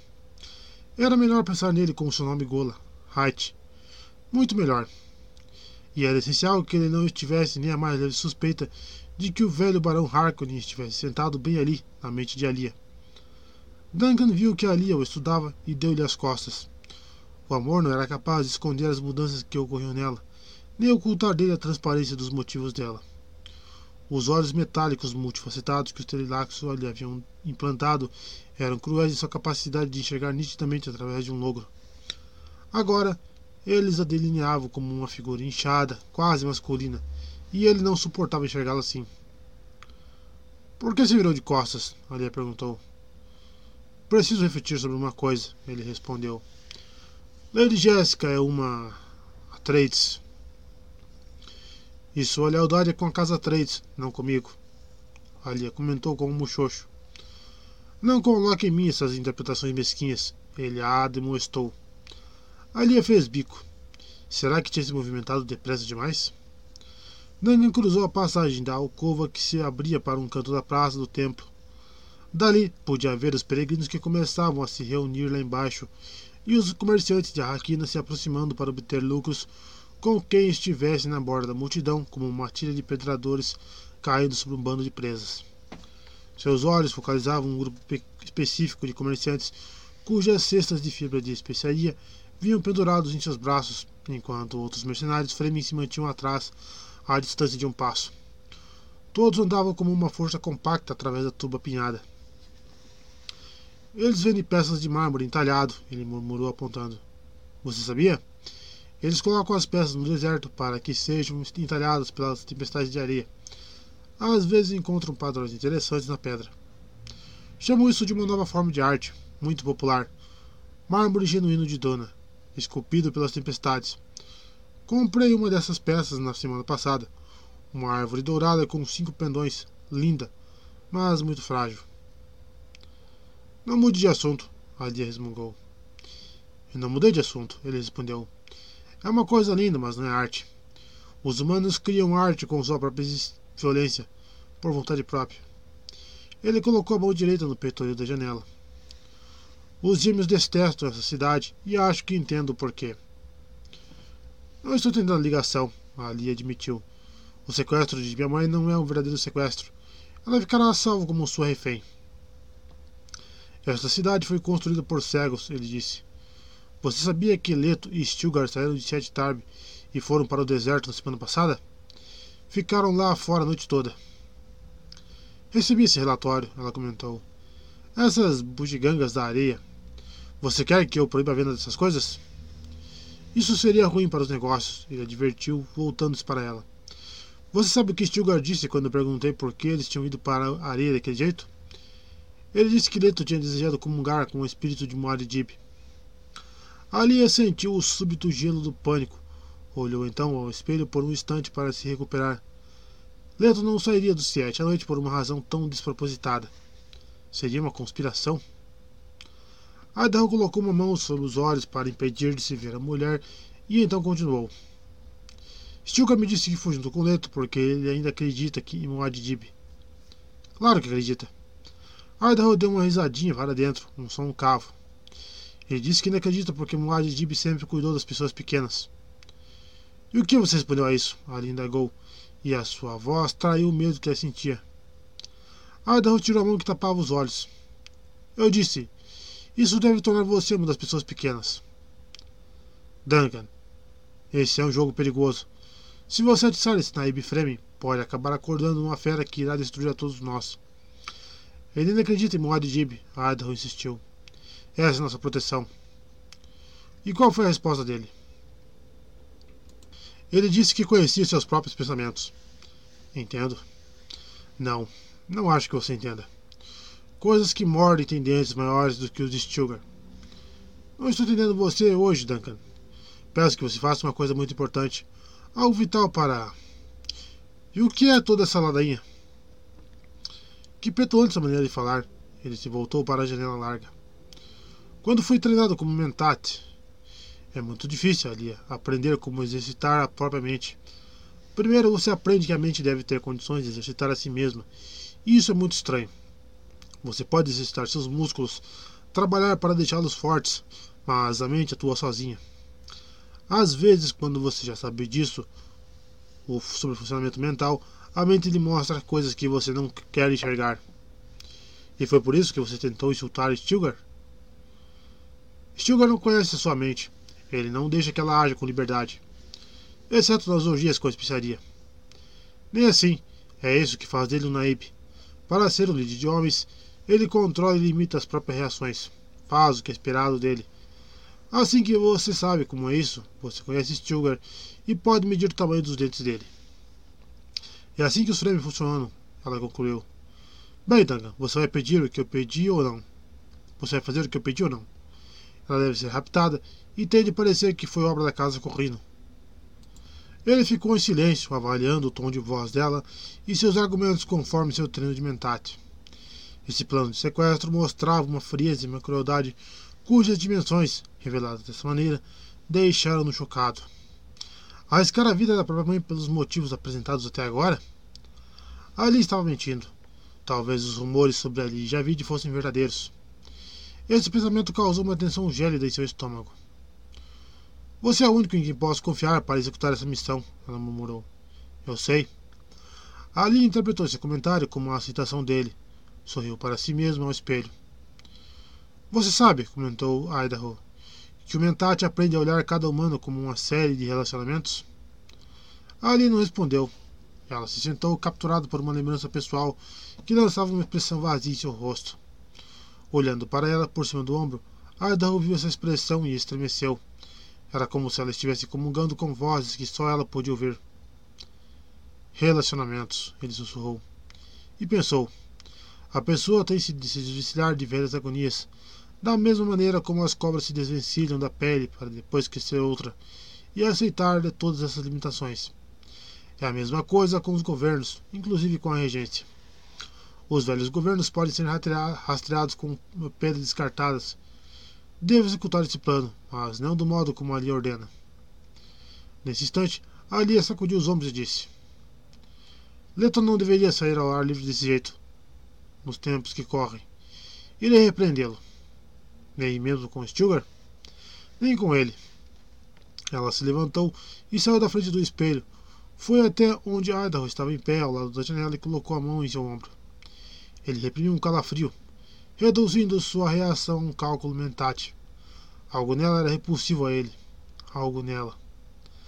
Ele não conseguia olhar para ela. Sentiu o aroma do Melody nos, nos cosméticos que ela usava. Idaho pigarreou. Hoje ficarei ocupado examinando os presentes enviados por Farad. Ali avisou. As roupas? Sim, nada do que ele faz é que parece. E devemos lembrar que esse Bashar, Tiekarik, é adepto do Shalmurk, do Shalmas e de todas as demais sutilezas dos assassinatos reais. O preço do poder, ele murmurou, afastando-se dela. Mas ainda temos espaço para nos movimentar e falar de não. Ela estudou aqueles perfil de traços cinzelados. Às vezes era difícil perceber o sentido das ideias dele. Será que pensava apenas que a liberdade de ação dava vida ao poder militar? Bem, a Avenida Hacks já era segura havia muito, muito tempo. Os sentidos que antes eram exercitados por perigos onipresentes podiam degenerar se não fossem usados. Sim, ela concordou. Ainda temos os Fremen. Mobilidade, ele repetiu. Não podemos degenerar numa infantaria. Isso é tolo demais. O tom de voz dele deixou aborrecida e ela argumentou. Fala de fará uso de qualquer meio para nos destruir. Ah, é isso, ele sussurrou. É uma forma de iniciativa, uma mobilidade que não tínhamos antigamente. Tínhamos um código, o código da Casa Trades. Sempre pagávamos por nossas ações e deixávamos o inimigo ser o saqueador. Essas restrições não se aplicam mais, evidentemente. Somos igualmente móveis à casa Atreides e à casa Corrino. Nós raptaremos a minha mãe para salvá-la de danos tanto quanto por qualquer outro motivo, explodiu Alia. Ainda vivemos segundo o código. Ele olhou para ela.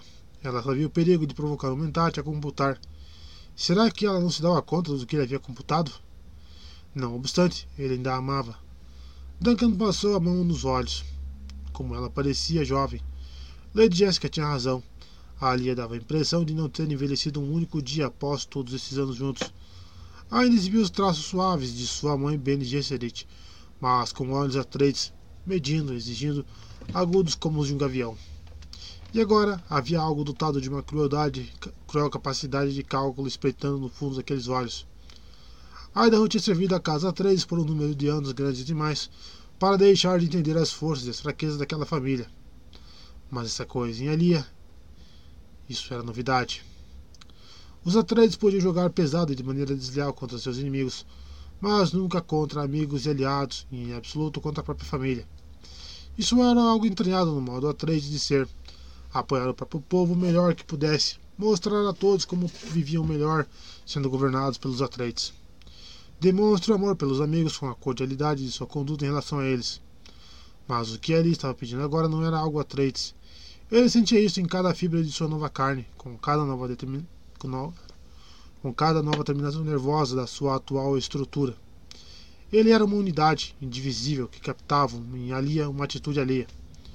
De súbito, o aparato sensorial de cimentado estalou e entrou em total lucidez, e sua mente entrou naquele torpor congelado em que o tempo deixava de existir, em que apenas existia a computação. Ali iria reconhecer o que tinha acontecido com ele, mas isso era algo que não se podia evitar. Ele se rendeu à computação. Computação. Uma lei de Jéssica refletida levava uma pseudo-vida na consciência de Alia. Ele enxergava isso assim como enxergava o reflexo de Idaho, pré-gola, que permanecia uma constante em sua própria consciência. Alia tinha essa consciência sendo uma pré-nascida. Ele tinha essa consciência tendo sido produzido nos tanques de regeneração dos Telelaxo. Apesar disso, Ali negava esse reflexo, colocando a vida de sua mãe em risco. Portanto, Ali não estava em contato com essa pseudo-Jéssica em seu interior. Portanto, a Ali estava completamente possuída por outra pseudo-vida, o que excluía todas as outras. Possuída, força alheia, abominação. Conforme o paradigma Mentate, ele aceitou isso e se voltou para as outras facetas deste problema. Todos os atletas estavam neste único planeta. Será que a casa correndo se arriscaria a desfechar um ataque do espaço? A mente de Idaho, como um relâmpago, passou em revista aquelas convenções que tinham dado fim às formas primitivas de guerrear. Primeira, todos os planetas eram vulneráveis a ataques vindos do espaço. Portanto, instalações de retaliação barra vingança foram montadas fora do planeta por toda a Casa Maior. Faraday devia saber que os Atreides não teriam metido uma precaução tão elementar quanto esta. Segunda, escudos de força eram uma defesa completa contra projéteis e explosivos de tipo não atômico, razão elementar pela qual conflitos corporais tinham sido reintroduzidos no combate entre humanos. Mas a infantaria tinha seus limites. A casa Corrino poderia ter trazido seus Sardaukar de volta a uma forma pré-arraquina, mas ainda não eram oponentes à altura da desgarrada ferocidade dos Fremen. Terceira, o feudalismo planetário continuava em constante perigo vindo de uma grande classe técnica, mas os efeitos do jihad bloteriano continuavam a conter os excessos tecnológicos.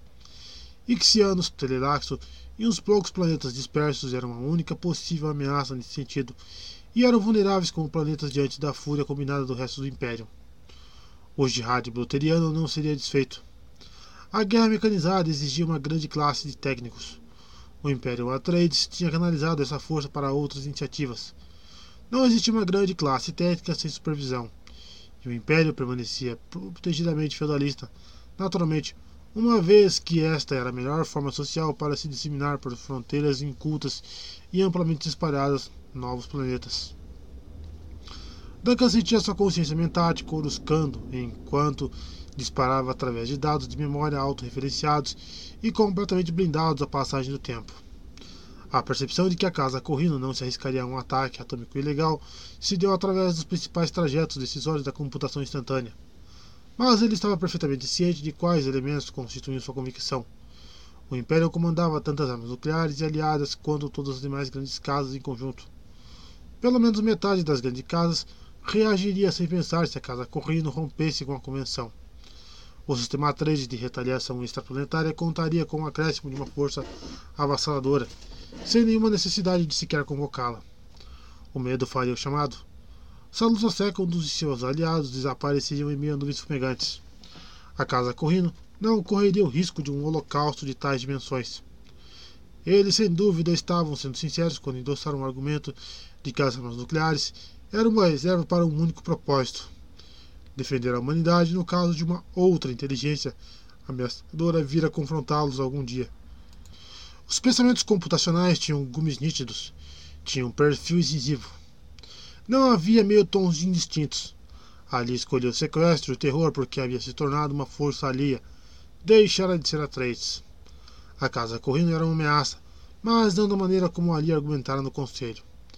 Alia queria que Jessica fosse removida porque aquela penetrante inteligência Bene Gesserit tinha enxergado o que somente agora tinha ficado claro para ele. Idaho se desemaneou do estado de transe mentate e viu que ali estava em pé à sua frente, como uma fria expressão de mensuração em seu rosto. Você não acharia melhor se Lady Jessica fosse morta? Ele indagou. O lampejo alienígena de júbilo revelou-se aos olhos dele por um súbito instante, antes de ser mascarado por um falso movimento de indignação. Duncan! Sim, essa força alheia ali a preferia o matricídio. Você teme sua mãe, não teme por ela, ele observou. Ela falou sem mudar em nada sua mirada mensuradora. Claro que sim, ela me denunciou para a Irmandade.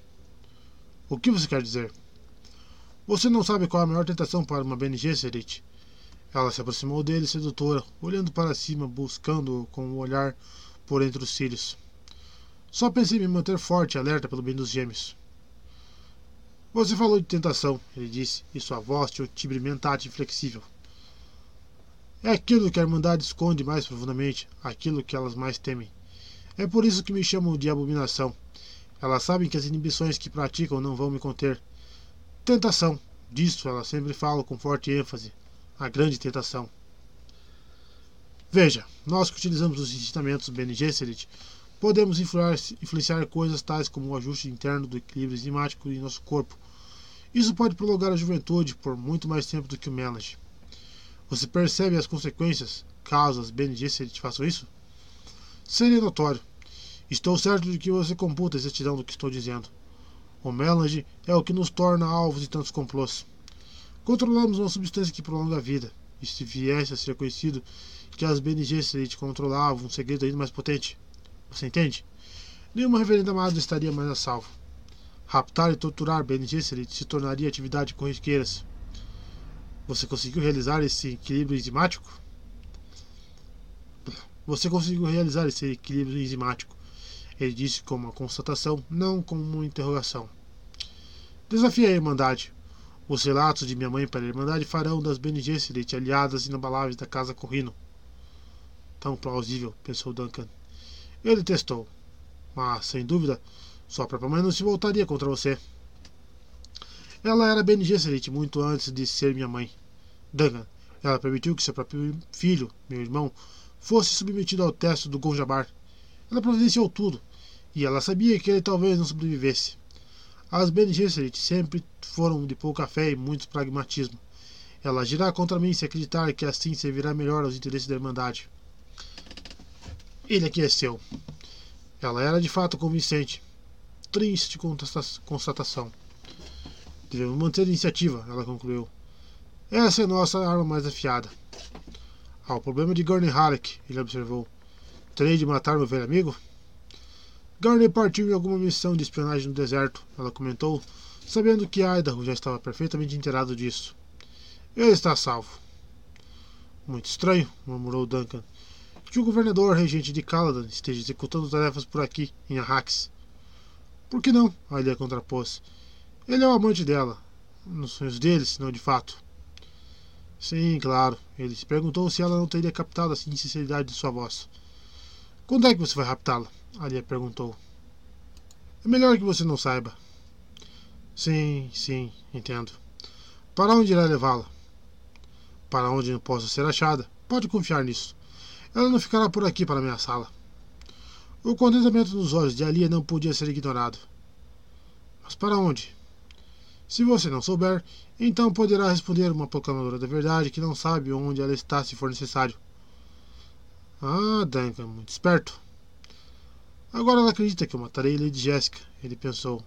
E então disse: Adeus, querida. Ela não percebeu o tom de despedida na voz dele e chegou até a beijá-lo de leve quando ele estava de saída. E ao longo de todo o trajeto, em meio ao labirinto do templo que lembrava os meandros do Siete, Idaho ficou limpando os olhos, Olhos Telelaxo não eram imunes a lágrimas. Capítulo 20 Você amou Caladan e lamentou seu anfitrião desaparecido, mas a dor descobre novos amores, não pode apagar. Os fantasmas eternos. Refrão do Lamento de Rabanha. Stilgar quadruplicou a guarda dos sete dedicada aos gêmeos, mas sabia que era inútil. O garoto era como seu parente A3 de mesmo nome, seu avô Leto. Todos que tinham conhecido o Duque original comentavam isso. Leto tinha a atitude de quem ponderava tudo e cautela também, claro. Mas tudo isso tinha de ser cotejado com aquela selvageria latente, aquela propensão a tomar decisões perigosas. Jaganima era mais como sua mãe. Possuía os cabelos ruivos de Shane, os olhos dela e uma maneira calculada de ser quando se ajustava a dificuldades. Ela costumava dizer que só fazia o que tinha de ser feito, mas seguia Leto aonde quer que ele a conduzisse. E Leto iria conduzi-lo ao perigo. Nenhuma única vez Stilgar cogitou mencionar seu problema com Alia. Isso eliminava Virulã, que corria ao falar com Alia sobre tudo e qualquer coisa. Quando chegou a essa decisão, Stilgar se deu conta de que aceitara a possibilidade de Leto ter julgado Alia corretamente. Ela usa as pessoas de maneira descuidada e indiferente, ele pensou. Ela trata até Duncan dessa maneira. O problema não é o fato de que ela se voltaria contra mim e me mataria. É que ela me descartaria. Enquanto isso, a guarda foi fortalecida e Stilgar vigiava o Siete como um espectro de manto espiando tudo o tempo todo. Somente fervilhava incessantemente, com as dúvidas de que Leto tinha semeado em suas ideias.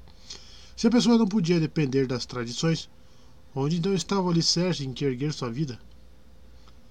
Na tarde da convocação das boas-vindas à Lady Jéssica, Stilgar espionou Ganima e a avó, e as duas juntas em pé à plataforma de entrada para a grande câmara da Assembleia do Siete. Ainda era cedo e ali não tinha chegado, mas as pessoas já estavam chegando a grandes números à câmara, olhando desgoelha para aquela criança e aquela mulher conforme iam passando. Stilgar parou numa alcova protegida pelas sombras, fora do fluxo da multidão, e ficou contemplando as duas, incapaz de ouvir o que diziam em meio ao burburinho do povo que ia se reunindo no recinto da Assembleia. Pessoas de muitas tribos estariam ali hoje para dar boas-vindas à sua velha reverenda madre. Mas ele de fato olhava com atenção para Ganima. Os olhos dela, como dançavam enquanto quando ela falava. Esse movimento o deixava fascinado.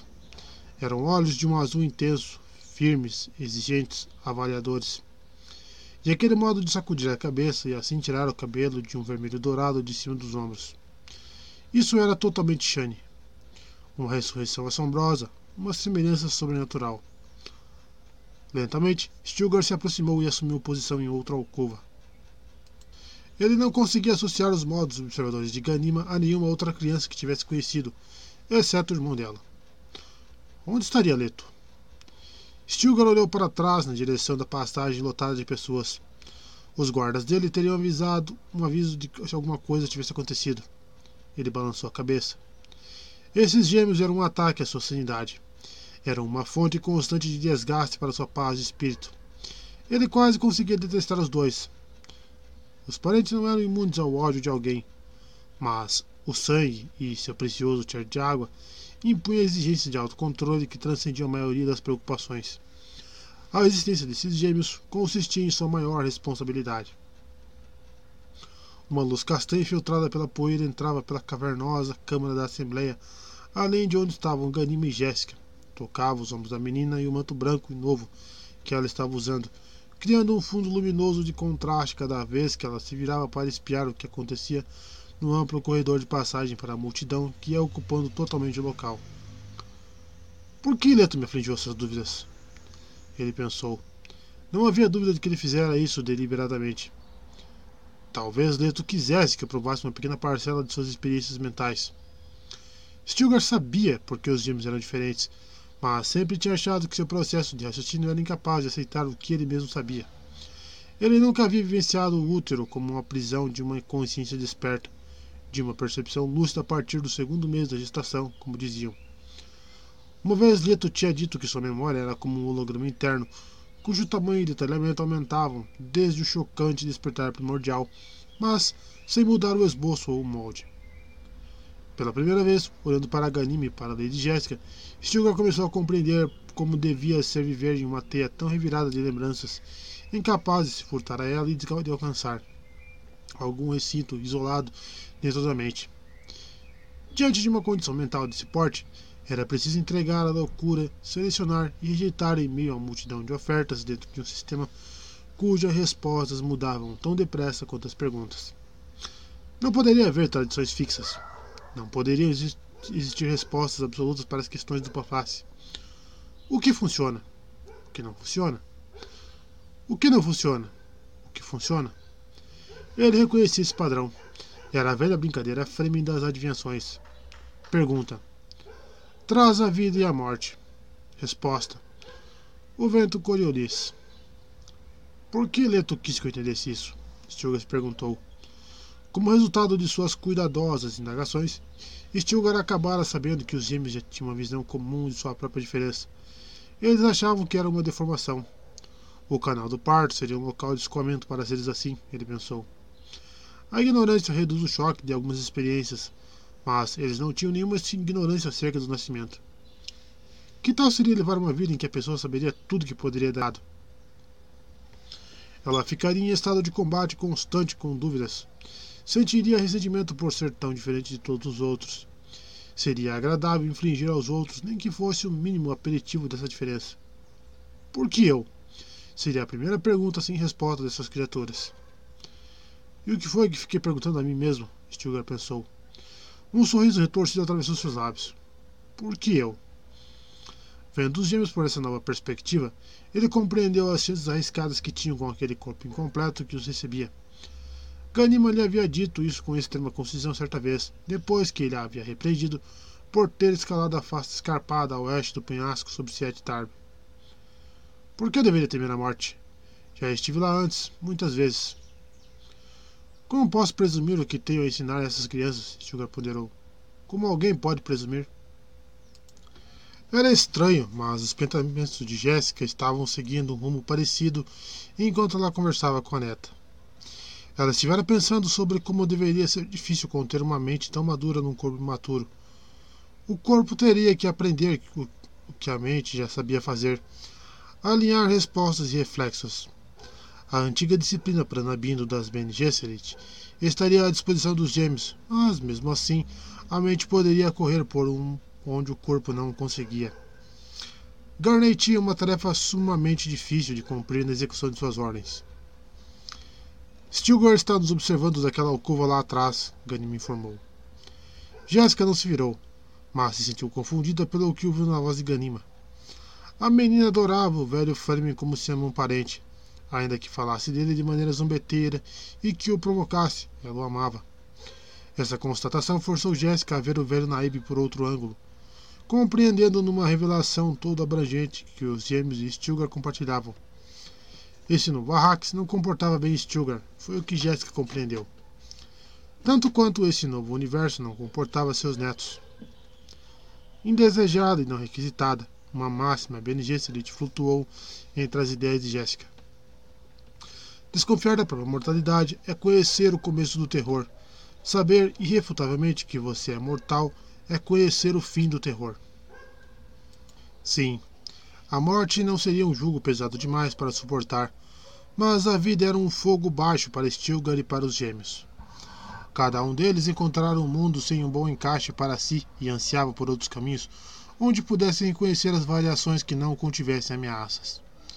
Elas eram os filhos de Abraão, e aprendiam mais com o gavião pairando sobre o deserto do que lendo qualquer livro que já tenha sido escrito. Leto tinha confundido Jéssica apenas naquela manhã em que haviam conversado ao lado do canate que corria abaixo do Siete. Ele dissera, naquela ocasião: A água nos aprisiona como uma armadilha, minha avó. Seria melhor se vivêssemos como o pó, porque então o vento nos ergueria ainda mais alto do que os mais elevados penhascos da muralha escuro. Embora já estivesse acostumada com as insólitas mostras de maturidade que saíam da boca dessas crianças, Jéssica tinha ficado mesmerizada com esse comentário, mas ainda assim conseguiria, conseguira resistir e dissera: Seu pai poderia ter dito isso. E Leta, tirando um punhado de areia no ar para vê-la cair, respondera: Sim, ele poderia, mas meu pai não levava em conta, em seu próprio tempo, com que rapidez a água faz tudo voltar ao chão de onde ela brotou. Agora, ao lado de Ganima no Siete, Jéssica sentiu de novo o choque dessas palavras. Olhando de novo para a multidão que continuava chegando e lotando o lugar, ela se virou e deixou que seus olhos alcançassem o nublado perfil de Stilgar, ainda dentro da alcova. Stilgar não era um frame domado, treinado para somente levar gravetos ao ninho. Ele ainda era um gavião. Quando ele pensava em algo vermelho, não via flores, mas sangue. De repente você ficou tão calada, Ganima reparou. Alguma coisa errada? Jéssica sacudiu a cabeça. Foi uma coisa que Leto disse hoje de manhã, só isso. Quando vocês foram até a plantação? O que ele disse? Jéssica lembrou a curiosa expressão de sabedoria adulta que tinha se manifestado nos traços de Leto durante aquela conversa de manhã. Era a mesma expressão que ela havia no rosto de Ganima nesse mesmo momento. Ela estava se lembrando daquele tempo em que Gurney voltou dos contrabandistas e se reentregou ao estandarte dos Atreides. Jessica respondeu. Então vocês conversaram sobre Stilgar, Ganim observou. Jéssica não questionou como essa dedução poderia ter ocorrido. Os gêmeos pareciam capazes de reproduzir o fio de pensamento um do outro sempre que quisessem. Sim, conversamos, Jéssica confessou. Stilgar não gostou de ouvir Gurney chamando Paul como duque dele, mas a presença de Gurney impôs isso a todos os Fremen. Gurney ficava repetindo, meu duque. Entendo, anuiu Ganima. E naturalmente Leto observou que ele ainda não era o duque de Stilgar. Exatamente. Você sabe o que ele está fazendo com você? Você sabe o que ele está fazendo com você, é claro, Ganima afirmou. Estou certo que sim, Jéssica admitiu, e sentiu nessa confissão algo especialmente perturbador porque ela nem havia ocorrido que Leto estivesse fazendo alguma coisa com ela.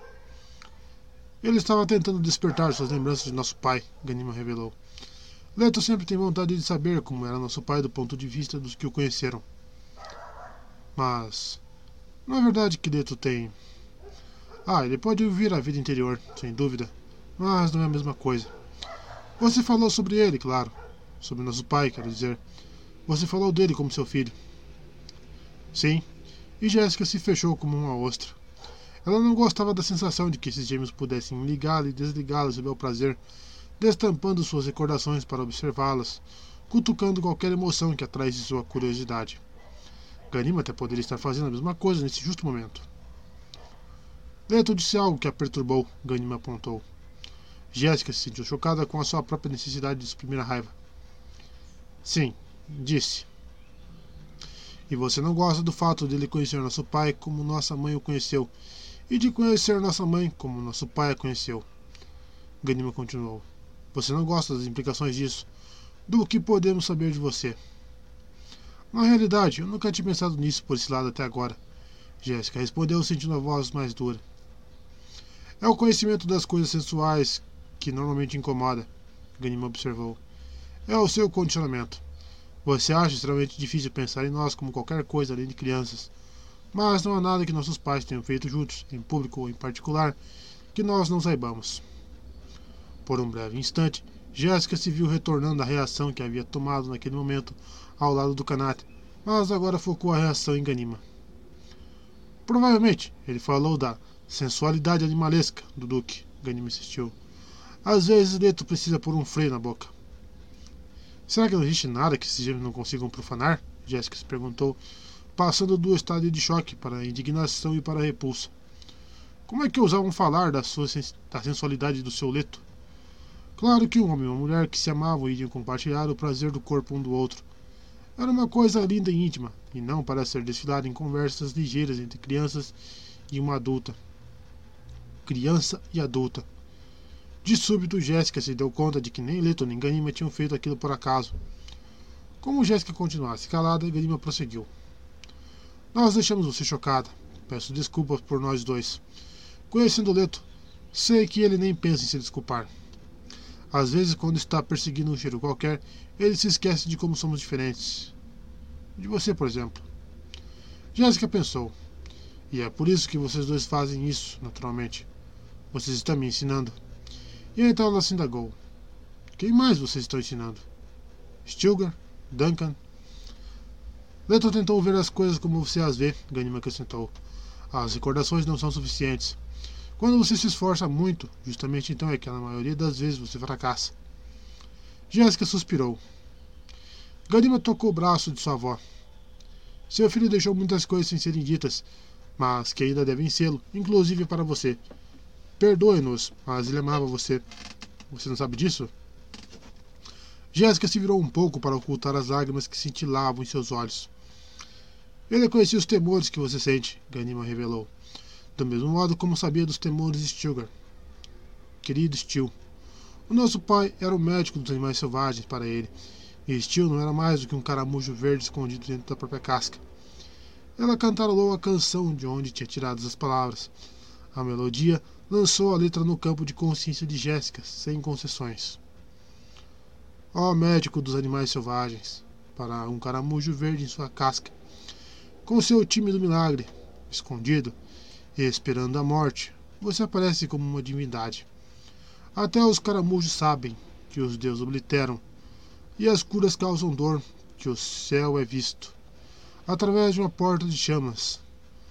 Ó médico dos mais selvagens, eu sou o homem caramujo, que enxerga seu único olho, a espreitar dentro da minha casca. Por que, Modtib? Por quê? Ganima então concluiu. Infelizmente, nosso pai deixou muitos homens caramujos em nosso universo. A suposição de que os humanos existem dentro de um universo essencialmente impermanente, considerado um preceito operacional, exige que o intelecto se torne um instrumento de equilíbrio totalmente alerta. Mas o intelecto pode reagir dessa maneira sem envolver o organismo inteiro. Esse organismo pode ser reconhecido por seu comportamento incandescente, impetuoso. Acontece a mesma coisa com a sociedade que tratamos como organismo. Nela, porém, encontramos uma antiga inércia. As sociedades se movem estimuladas por impulsos reativos ancestrais. Elas exigem permanência. Qualquer tentativa de exibir um universo de impermanência desencadeia padrões de rejeição, medo, raiva e desespero. Então, como explicamos a aceitação da presciência? É simples.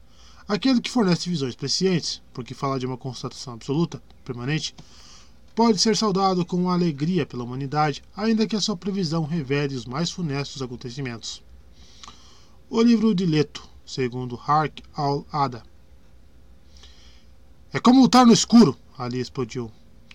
Ela atravessou a câmara do conselho com passadas raivosas, afastando-se das longas cortinas prateadas que atenuavam o fulgor do sol da manhã, entrando pelas janelas a leste, e se aproximou dos divãs agrupados perto dos painéis de paredes decorados, na outra extremidade do recinto.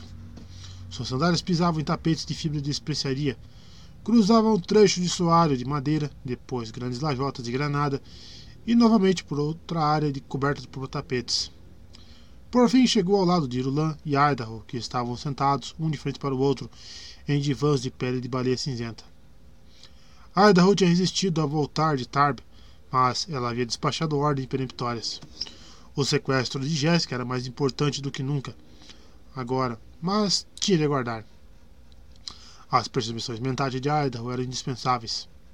Essas coisas são recortadas de um mesmo molde, Alia disse. Fed é um complô que vai longe. Talvez não, Irulan sugeriu, mas olhando para Idaho incerta. O rosto de Alia descuidou-se e evidenciou um desdém disfarçável. Como Irulan podia ser tão inocente? A menos. E Alia disparou um olhar agudo e questionador na direção da princesa. Irulan estava usando um simples manto aba negro que combinava com as sombras de seus olhos índigo especiaria. O cabelo louro da princesa estava preso num coque apertado na nuca, o que salientava seu rosto endurecido e que tanto tinha emagrecido após anos e anos em Arrax. Ela ainda conservava essa altivez que havia aprendido na corte de seu pai, Shadan IV, e ali muitas vezes sentia que essa altitude orgulhosa poderia encobrir os pensamentos de uma conspiradora. Idaho estava recostado em seu uniforme verde e preto da guarda real da Casa Trades, sem insígnias. Essa era uma afetação que secretamente era objeto de ressentimento entre muitos dos verdadeiros guardas de Alia especialmente as Amazonas, que glorificavam as insígnias de seu ofício. Ela não gostava da presença pura e simples do Golamentat, mestre espadachim, ainda mais porque ele era marido de sua re regente. Então as tribos querem de Jéssica reempossada no conselho da regência. Idaho murmurou. Como isso pode? Elas apresentaram uma exigência unânime. Alice provejou, apontando para uma folha timbrada de papel de especiaria sobre o divã ao lado de Irulan. Farad é uma coisa, mas isto, isto tem o ranço de um outro tipo de alinhamento. Qual é a opinião de Stilgar? Irulan indagou. A assinatura dele está no papel, Alia respondeu. Mas, se ele. Como ele poderia negar a mãe de seu Deus? Ali indagou sarcástica. Idaho ergueu os olhos para ela, pensando. Isso está se aproximando perigosamente do limite com Irulan. Mais uma vez ele se perguntou por que ali mandara que ele viesse de volta, quando ela sabia que ele era necessário em Sete Tarb para o plano de rapto pudesse ser posto em ação. Seria possível que ela tivesse ouvido falar da mensagem que o pregador havia enviado a ele? Ideia encheu seu peito de um sentimento atribulado. Como é que aquele místico mendicante podia conhecer o sinal secreto por meio do qual Paul Atreides sempre havia convocado a presença de seu mestre espadachim? Idaho ansiava por deixar aquela reunião sem cabimento e voltar para a busca de uma resposta para essa questão. Não há dúvida de que o pregador tenha saído do planeta, Alia disse. A guilda não ousaria nos enganar com uma coisa dessas. Eu farei com que ele. Cuidado, Yurula interpôs. De fato, tome cuidado, Idaho disse. Metade do planeta acredita que ele é. E dando de ombros, continuou. Seu irmão. E Idaho esperou ter insinuado a informação com a leveza adequada. Mas como é que aquele homem sabia do sinal? Mas, se ele é um mensageiro ou um espião, ele não fez contato com ninguém da CHOAM ou da Casa Corrino, Irula afirmou. Podemos ter certeza de. Não podemos ter certeza de nada. A Alia nem testou mascarar seu escárnio. Deu as costas a Irulan, encarando Idaho. Ele sabia por que ela estava ali. Por que ele não havia se comportado da maneira esperada? Ele estava no conselho porque Irulan estava lá. A história de que tinha trazido uma princesa da casa correndo para o seio dos Atreides nunca poderia ser esquecida. Uma aliança, uma vez traída, poderia perfeitamente ser traída de novo. Os poderes mentais de Duncan deveriam estar rastreando falhas e sutis desvios na conduta de Irulan.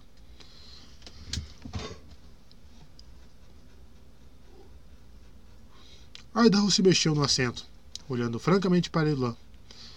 Havia momentos em que ele se ressentia das necessidades objetivamente impostas ao seu desempenho de mentate. Ele sabia que ali estava pensando. Irulan sabia também, mas essa princesa, esposa de Paul Muad'Dib, tinha sobrepujado as decisões que a haviam tornado menos do que a concubina real, Shani. Não podia haver dúvida da devoção de Irulan aos gêmeos reais. Ela havia renunciado à família e às Bene Gesserit em nome de sua dedicação aos Atreides. Minha mãe faz parte desse complô, Ali insistia. Por qual outro motivo a Irmandade iria mandá-la de volta para cá no momento destes? Histeria não vai nos ajudar, Idaho comentou. Ali girou rapidamente e se afastou dele, como ele sabia que ela faria. Para ele era melhor não ter mais de olhar para aquele rosto, antes tão amado, e que agora se mostrava distorcido e retorcido por uma força alheia. Bem, Irulan apontou. A guilda não pode ser objeto de total confiança. A guilda, Ali zombou. Não podemos descartar a inimizade da guilda ou das Bene Gesserit, Idaho concordou. Mas devemos atribuir-lhe categorias especiais como combatentes essencialmente passivos. A guilda corresponderá à sua regra fundamental: jamais governar. Eles, não, eles são uma excrescência parasita e sabem disso. Não farão nada para matar o organismo que os mantém vivos. A ideia deles de qual é o organismo que os mantém vivos pode ser diferente da nossa, Yurulan observou com sarcasmo. Aquilo era o mais próximo que ela havia chegado de falar algo com um desdém, usando um tom de voz preguiçoso que apontava. Você não viu esse lado, Mentate? Ali aparecia atônita. Não tinha esperado de Irulão uma conduta dessa ordem. Não era o tipo de perspectiva que uma conspiradora iria querer que fosse examinada. Sem dúvida, anuiu Idaho. Mas a guilda não se manifestará abertamente contra a casa Trades. Por outro lado, a Irmandade poderia se arriscar-se a algum tipo de ruptura política que. Se elas fizerem isso, Irula interrompeu, será por intermédio de algum testa de ferro, alguém ou algum grupo que possam renegar. As Bene Gesserit não existiram por todos esses séculos sem conhecer o valor da descrição. Elas preferem ficar por trás do trono, não instaladas nele. Discrição? Alice perguntou. Seria essa a escolha de Irulan? Exatamente o que digo sobre a guilda, Idaho acrescentou. Ela achava útil a necessidade de argumentar e explicar. Isso mantinha somente ali a outros problemas. Ali caminhou de volta na direção da janela iluminada pelo sol. Ela conhecia o ponto cego de Idaho, Todo mentate tinha isso. Eles tinham de fazer pronunciamentos. Com isso, acionava a tendência a depender de absolutos, de enxergar limites finitos. Eles sabiam disso a respeito de si próprios. Fazia parte de seu treinamento. Não obstante, continuavam a agir além dos parâmetros de autolimitação. Eu devia tê-lo deixado em Siete Tarb, Alia considerou. Teria sido melhor apenas despachar Irulão para ser interrogada por Javid. Dentro do crânio, Alia ouviu a voz rumorejante. Exatamente. Cala a boca, cala a boca, cala a boca, ela pensou. Um erro perigoso assinava para ela nesses momentos e ela não podia reconhecer o contorno dessa manobra. Ela só conseguia perceber o perigo.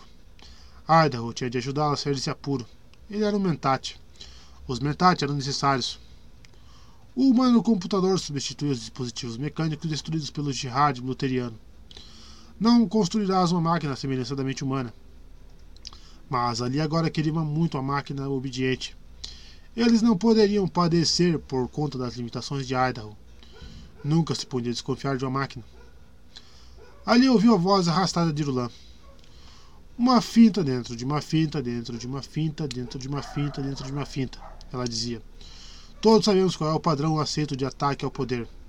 Não culpo a Lia por ser desconfiada. Naturalmente, que ela suspeita de todo mundo, até de nós. Mas ignore isso por um instante. O que resta como arena principal de motivos, como a fonte mais fértil de perigos para a regência? A CHOAM, Ardal respondeu com a voz inexpressiva do Mentate. Ali permitiu um sorriso amargo. O consórcio Ronet Ober Advanced Mercantiles. Mas a casa Trades dominava a CHOAM com 51% de suas ações. O sacerdócio de Muad'Dib tinha mais 5%, e a pragmática aceitação pelas casas maiores de Duna controlava o inestimável Melange. Não por acaso a especiaria era às vezes chamada de a moeda secreta. Sem o Melange, os paquetes não podiam se movimentar. O Melange desencadeava o trânsito de navegação, por meio do qual uma rota transluz podia ser visualizada antes de ser percorrida. Sem o Melange e sua amplificação do sistema imunogenético humano, a expectativa de vida para muitos ricos degenerava em pelo menos quatro vezes. Até a vasta classe média do Império consumia melas de diluído na alimentação em pequenos borrifos, pelo menos em uma refeição por dia. Mas Alia tinha ouvido a sinceridade de Mentat na voz de Idaho, um som que estivera aguardando com terrível ansiedade. C-H-O-A-M. O consórcio Ronette era muito mais do que a Casa Trades, muito mais do que Duna, muito mais do que o sacerdócio ou o Melody. Era o Simpó Tinta, a pele de baleia, o chigáfio, os artefatos ixianos e seus artistas, o comércio entre os povos e lugares, o Raj. Os produtos que chegavam por intermédio da legalidade fronteiriça da tecnologia telelaxo. Eram as drogas viciantes e as técnicas medicinais. Era transporte, a guilda e a totalidade do império supercomplexo de um império que abrangia milhares de planetas conhecidos, mais alguns que abasteciam secretamente nas bordas ali autorizados pelos serviços prestados. Quando Idaho disse CHOM, ele falou de um fermento constante de intrigas dentro de intrigas, de um jogo de poderes em que a mudança em um ponto duodecimal no pagamento de juros poderia mudar a posse de um planeta inteiro. Alia tornou-se postar em pé ao lado dos outros dois, sentados nos divãs. Então perguntou: Alguma coisa específica sobre a CHOM incomoda vocês? Sempre existe a intensa estocagem para fins de especulação da especiaria que algumas casas praticam, argumentou Irulan. Ali bateu as mãos nas suas coxas e depois gesticulou na direção do papel de especiaria, timbrado, que estava ao lado da princesa. Essa demanda não deixa você intrigada, vindo como vem? Muito bem, trovejou Idaho. Chega disso. O que você está escondendo? Você sabe que não adianta negar os dados e ainda assim esperar que eu funcione como. Recentemente, houve um aumento muito significativo da atividade comercial envolvendo pessoas de quatro especialidades específicas. Alia revelou. Mas então, pensou se essa realmente seria uma informação nova para aqueles dois. Quais especialidades? Yurlan perguntou. Mestres espadachins, mentats deturpados do Telelaxo, médicos condicionados da escola SUC e contadores financistas. Mas especialmente estes últimos, por que justamente guarda-livros questionáveis estariam sendo tão requisitados bem agora? E ela dirigia essa indagação a Idaho. Funcione como mentate, ele disse a si mesmo. Bem, isso era melhor do que ficar ruminando sobre o que ali havia se tornado. Ele se concentrou nas palavras que ela havia dito, repetindo-as em sua mente, conforme o gabarito mentate. Mestres espadachins? Essa tinha sido sua própria ocupação em outros tempos. Naturalmente, mestres espadachins eram mais do que lutadores pessoais. Eles eram capazes de consertar campos de força, planejar campanhas militares, projetar instalações militares de apoio, improvisar armas. Mentate deturpados? Os Telelaxos insistiam nesse tipo de logo, evidentemente. Sendo ele mesmo Mentate, Arda conhecia a frágil insegurança da deturpação Telelaxo. As casas maiores que compravam Mentate desse tipo esperavam exercer um controle absoluto sobre eles. Impossível. Até mesmo Peter de Vries, que tinha servido aos Harkonnen em seu ataque à Casa Trades, tinha mantido sua própria dignidade essencial, aceitando a morte em vez da redição de, uma sua, de sua individualidade fundamental no fim de tudo. Médico Suk, o condicionamento dele supostamente garantia que fossem imunes à deslealdade em relação a seus pacientes proprietários. Os médicos Suk eram muito caros. Um aumento na aquisição de Suk implicaria uma substancial movimentação de recursos financeiros. Idaho pesou todos esses fatos em comparação com o aumento na demanda por contadores fraudulentos. Computação elementar, ele começou, indicando uma certeza solidamente alcançada após uma análise indutiva. Houve um recente aumento de riqueza entre as casas menores. Algumas têm de estar passando discretamente para o status de casa maior. Uma riqueza assim só pode advir de algumas mudanças específicas nos alinhamentos políticos. Finalmente chegamos ao Lands Haad, Alia murmurou, dando voz à sua própria opinião. A próxima sessão do Lands Haad está quase a dois anos padrão de distância, Irulan relembrou-a. Mas as barganhas políticas nunca param, Alia rebateu. E aposto como alguns desses signatários tribais, e ela gesticulou indicando o papel ao lado de Irulan, estão entre as casas menores que acabam de mudar seu alinhamento. Pode ser, Irulan concedeu. O Lands Haad, Ali insistiu. Que fachada melhor para as BNGs, Elite. E que melhor agente para a Irmandade do que minha própria mãe. Ali se plantou diretamente ao frente de Idaho. Então, Duncan, por que não funcionar como mentate? Idaho perguntou a si mesmo. Agora ele viu o teor das suspeitas de Alia. Afinal de contas, Duncan Idaho tinha sido guarda pessoal de Lady Jessica em sua residência durante muitos anos. Duncan, Ali insistiu. Você deveria investigar de perto toda a legislação consultiva que possa estar sendo preparada para a próxima sessão do Lands Raad, Idaho sugeriu. Eles podem assumir como posição legal que uma regência não pode vetar determinados tipos de legislação, especificamente ajustes tributários e policiamento de cartéis. Há outros mas. Essa não seria uma boa aposta pragmática da parte deles se assumirem uma posição assim, Yurulan comentou. Concordo, falou Alia. O Sardalcar não tem dentes. Nós temos nossas legiões Fremen. Cuidado, Alia, avisou Idaho. Nossos inimigos gostariam mais do que tudo de nos fazer parecer monstruosos.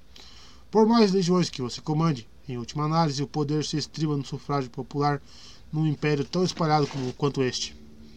Sufrágio popular? Irulan indagou. Você quer dizer o sufrágio das grandes casas? Ali arriscou. E quantas grandes casas iremos enfrentar com essa nova aliança? Idaho indagou. O dinheiro está sendo acumulado em lugares estranhos. Nas bordas? Irulan perguntou. Idaho encolheu os ombros. Essa era uma pergunta sem resposta.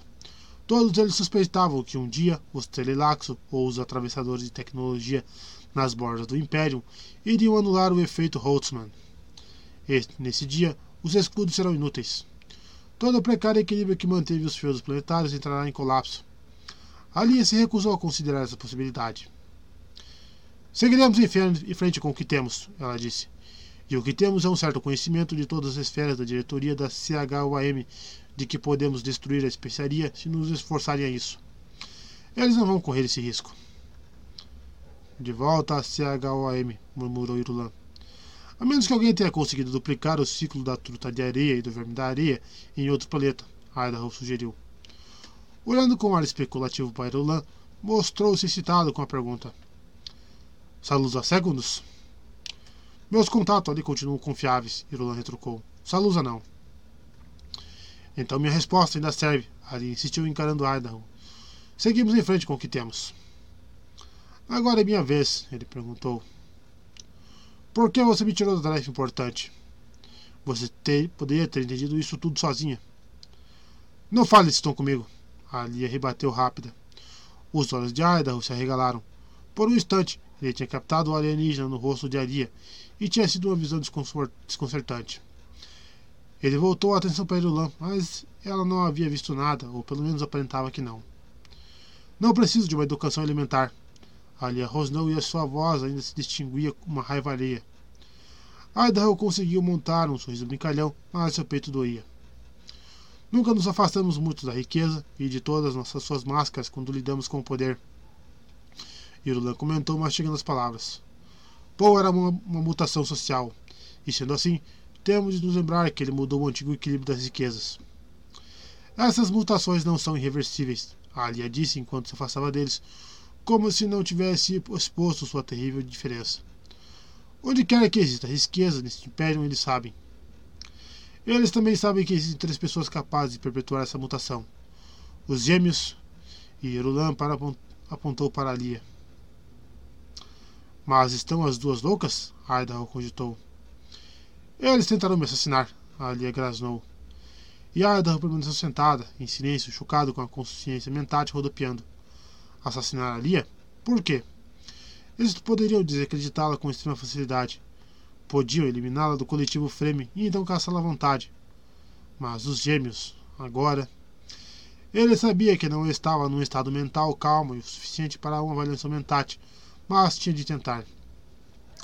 Tinha de ser tão preciso quanto possível, ao mesmo tempo, ele sabia que um pensamento preciso continha absolutos não digeridos. A natureza não era precisa. O universo não era preciso quando reduzido à escala dele, Idaho. Era vago e indistinto, cheio de movimentos e mudanças inesperadas.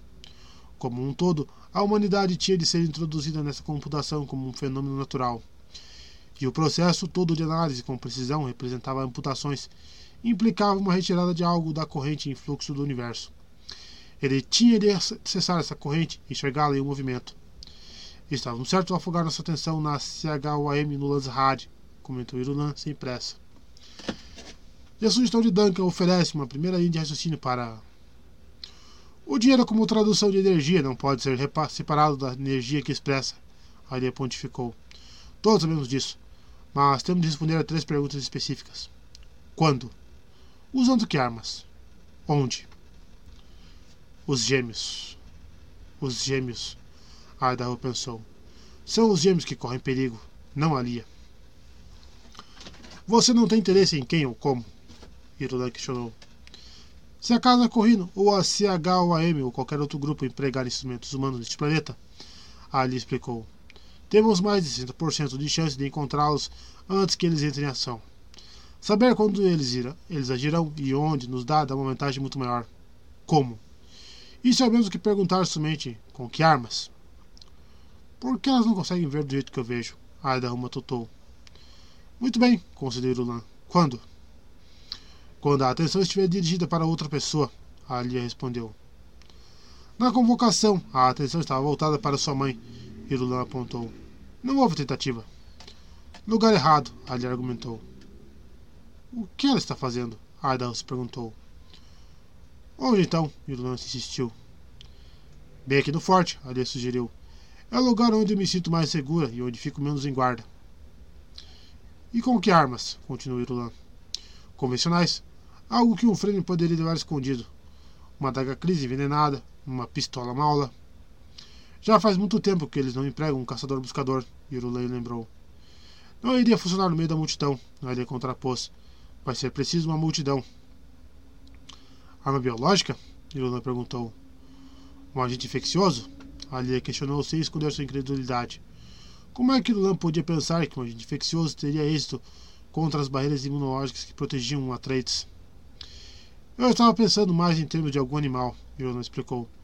Um animal doméstico de pequeno porte, por exemplo, treinado para morder uma vítima específica, injetando veneno com, com as presas. As doninhas da casa impediriam isso, Alia retrucou. E uma delas, então? Irula indagou. Não poderia dar certo. As doninhas da casa registrarão algo de fora, matarão a criatura. Você sabe disso. Estava apenas aventando possibilidades, na esperança de que. Vou alertar minha guarda, disse Alia. Quando Alia disse guarda, Idaho cobriu seus olhos terilacos com a mão, tentando bloquear o exigente movimento que não dava. Era Raja, o movimento do infinito expresso pela vida, a taça latente de imersão total na consciência mentate que estava à espera de todo mentate. Ela lançaria sua consciência sobre o universo como uma rede que cairia e definiria as formas embaixo dela. Ele viu os gêmeos agachados na escuridão, enquanto garras gigantescas rastilavam o ar em torno deles. Não, ele sussurrou. O quê? Ali olhou para ele como se estivesse surpresa por ele ainda continuar ali. Ele tirou a mão de cima dos olhos. Onde estão as roupas que a casa Corrino mandou? Ele perguntou. Já foram enviadas para os gêmeos? Claro, informou Irlan. São perfeitamente seguras. Ninguém está atrás dos gêmeos em Siete Tarb, Alia resmungou. Não com todos aqueles guardas treinados por Stilgar em volta deles. Idaho encarou Alia firmemente. Ele não sabia, ele não tinha dados específicos para sustentar um debate baseado em computações mentais, mas ele sabia. Ele sabia. Aquela coisa que ele tinha vivenciado tinha chegado muito perto do poder visionário que Paul tinha conhecido. Nem Irulan, nem Alia iriam acreditar nisso vindo dele. Gostaria de alertar as autoridades portuárias para que não autorizem a importação de animais de fora, ele pediu. Você não está levando a ideia de Irulan a sério, Alia protestou. E por que correr riscos? ele perguntou. Diga isso para os contrabandistas, Alia falou. E eu vou colocar minha confiança nas doninhas da casa. Idaho sacudiu a cabeça. O que as doninhas da casa poderiam fazer contra garras do tamanho daquelas que ele tinha visualizado? Mas ali estava certa. Suborno nos lugares certos, um navegador da guilda que topasse o jogo, e qualquer lugar no quadrante vazio se tornaria um porto de aterrissagem. A guilda não resistiria a uma posição frontal na eventualidade de algum ataque à casa Trades. Mas se o preço fosse alto o suficiente, bem, a guilda só poderia ser vista como uma espécie de barreira geológica que dificultava os ataques mas não os tornava impossíveis. Eles sempre poderiam protestar que eram somente uma agência de transporte. Como poderiam saber a utilidade específica de qualquer carga que chegasse? Alia rompeu o silêncio com um gesto puramente Fremen, o punho erguido com o polegar no horizontal. Ela acompanhou esse gesto com um expletivo tradicional que queria dizer: Eu presentei com o conflito. Eu presentei-o com o conflito tufão. Evidentemente, ela se via como o único alvo lógico de assassinos, e esse gesto anunciava um universo repleto de ameaças indigestas. Ela estava dizendo que desencadearia o vento da morte contra qualquer um que a atacasse. Idaho sentiu a inutilidade de qualquer objeção. Ele viu que ela não desconfiava mais dele. Ele iria de volta para Tarb e ela esperava um rápido, perfeito experimento executado de Lady Jessica. Ele se levantou do divã movido por uma onda de adrenalina raivosa, pensando: Ah, se pelo menos o alvo fosse ali. Se pelo menos os assassinos pusessem as mãos nela. Por um instante, ele descansou a mão em sua própria faca, mas não estava nele fazer isso. Muito melhor seria, ele pensou, que ela morresse como um mártir do que viver para ser desacreditada e caçada até encontrar seu túmulo na areia. Sim, Alia comentou interpretando errado a expressão no rosto dele como preocupação por ela. É melhor que volte rapidamente para Tarb. E pensava, que idiotice a minha desconfiar de Duncan. Ele é meu, não de Jéssica. Tinha sido a exigência das tribos que ela que a havia afligido, pensou Alia. Ela fez um, um aceno de despedida para Idaho quando ele saiu. Idaho deixou a câmara, a câmara do conselho se sentindo impotente. Não apenas ali estava cega para sua possessão por uma entidade alheia, como se tornava mais insana a cada crise. Ele já, ela já havia ultrapassado o ponto do perigo e estava condenada. Mas o que podia ser feito pelos gêmeos? A quem ele poderia conversar? Sugar? E o que Sugar poderia fazer que já não estaria fazendo? Lady Jessica, então? Sim, ele iria explorar essa possibilidade, mas ela também já poderia estar muito intensamente envolvida em suas articulações com a Irmandade. Ele alimentava poucas ilusões a respeito daquela concubina Trades. Ela poderia fazer qualquer coisa que as Bene lhe ordenassem, inclusive se voltar contra os próprios netos. Capítulo 22 o bom governo nunca depende de leis, mas das qualidades pessoais do que governam. A máquina do governo está sempre subordinada à vontade daqueles que administram essa máquina. Portanto, o elemento mais importante do governo é o método de escolha dos líderes. Lei e Governança, Manual da Guilda Espacial. Por que ali quis que eu participasse da audiência esta manhã? Jéssica se perguntou. Não votaram a favor do meu retorno ao conselho. Jéssica estava na antessala do grande salão do forte. Essa antessala teria sido, ela mesma, um grande recinto em qualquer outro lugar além de Arrax. Segundo a tendência, seguindo a tendência dos Atreides, as construções em Arraquina tinham se tornado cada vez mais gigantescas, acompanhando a concentração de riqueza e poder. E esse salão era o exemplo perfeito de sua desconfiança. Ela não gostava dessa antessala com seu chão de piso frio, retratando a vitória de seu filho sobre Sharon IV.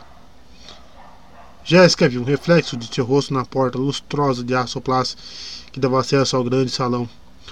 O retorno à Duna impunha a ela essas espécies de comparação, e Jéssica reparou apenas nos sinais de envelhecimento em seus próprios traços.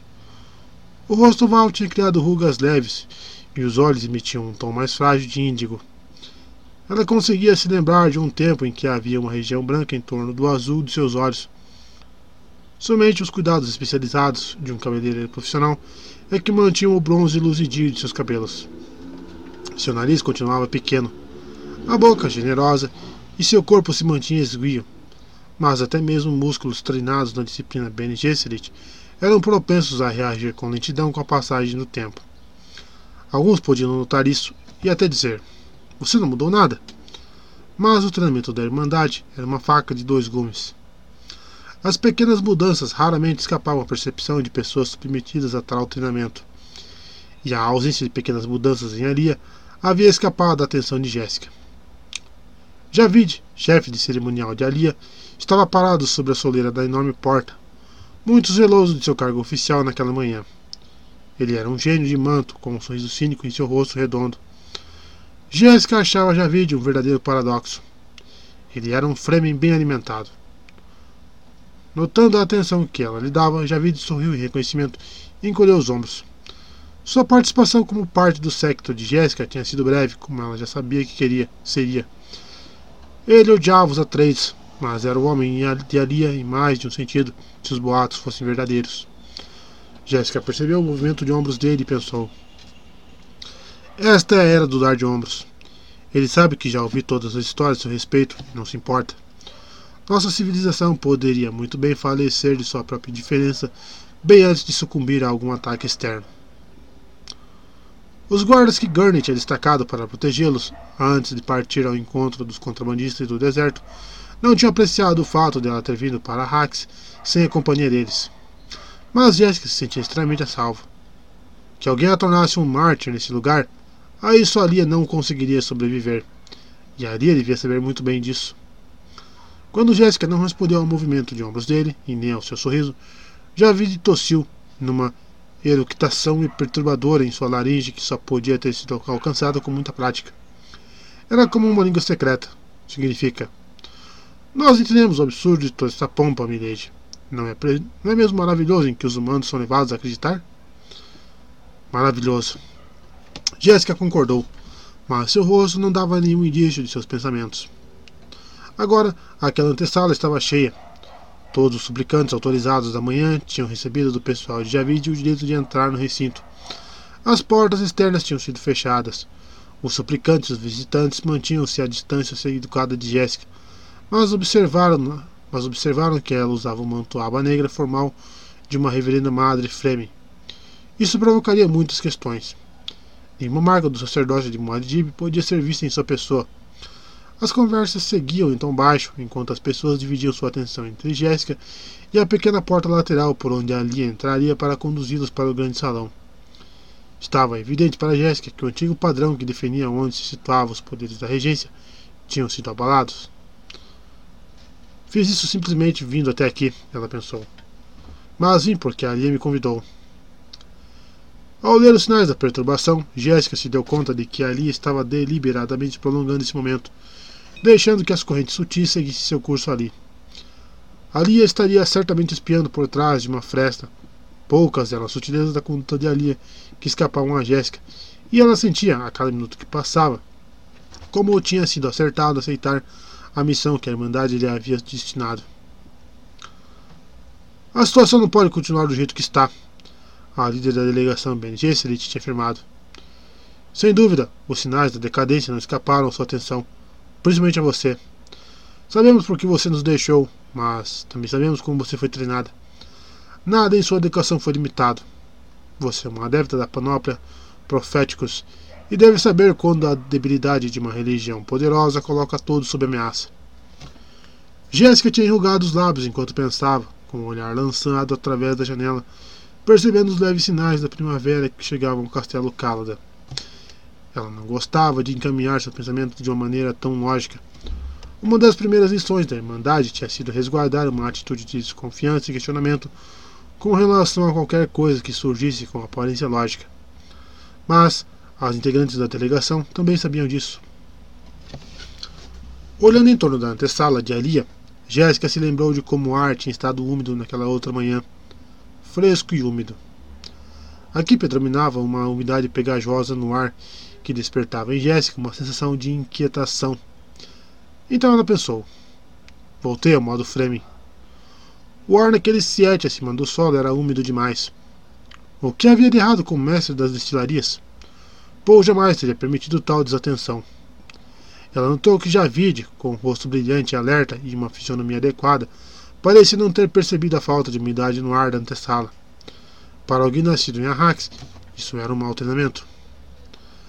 As integrantes da delegação Gesserit tinham querido saber se ela exigiria provas do que estava sendo alegado. Elas lhe deram uma resposta irritada, extraída dos próprios manuais que a catavam. Todas as provas inevitavelmente levam a proposições que não têm provas. Todas as coisas são sabidas porque queremos acreditar nelas. Nós submetemos essas perguntas aos Mentate, a líder da delegação retrucara em protesto. Jéssica ficara olhando para aquela mulher atônita. Fico extasiada com o fato de você ter alcançado sua atual posição e ainda não estar a par dos limites dos mentates, Jéssica dissera. Diante disso, a delegação relaxara. Aparentemente tinha sido tudo um teste e ela havia passado.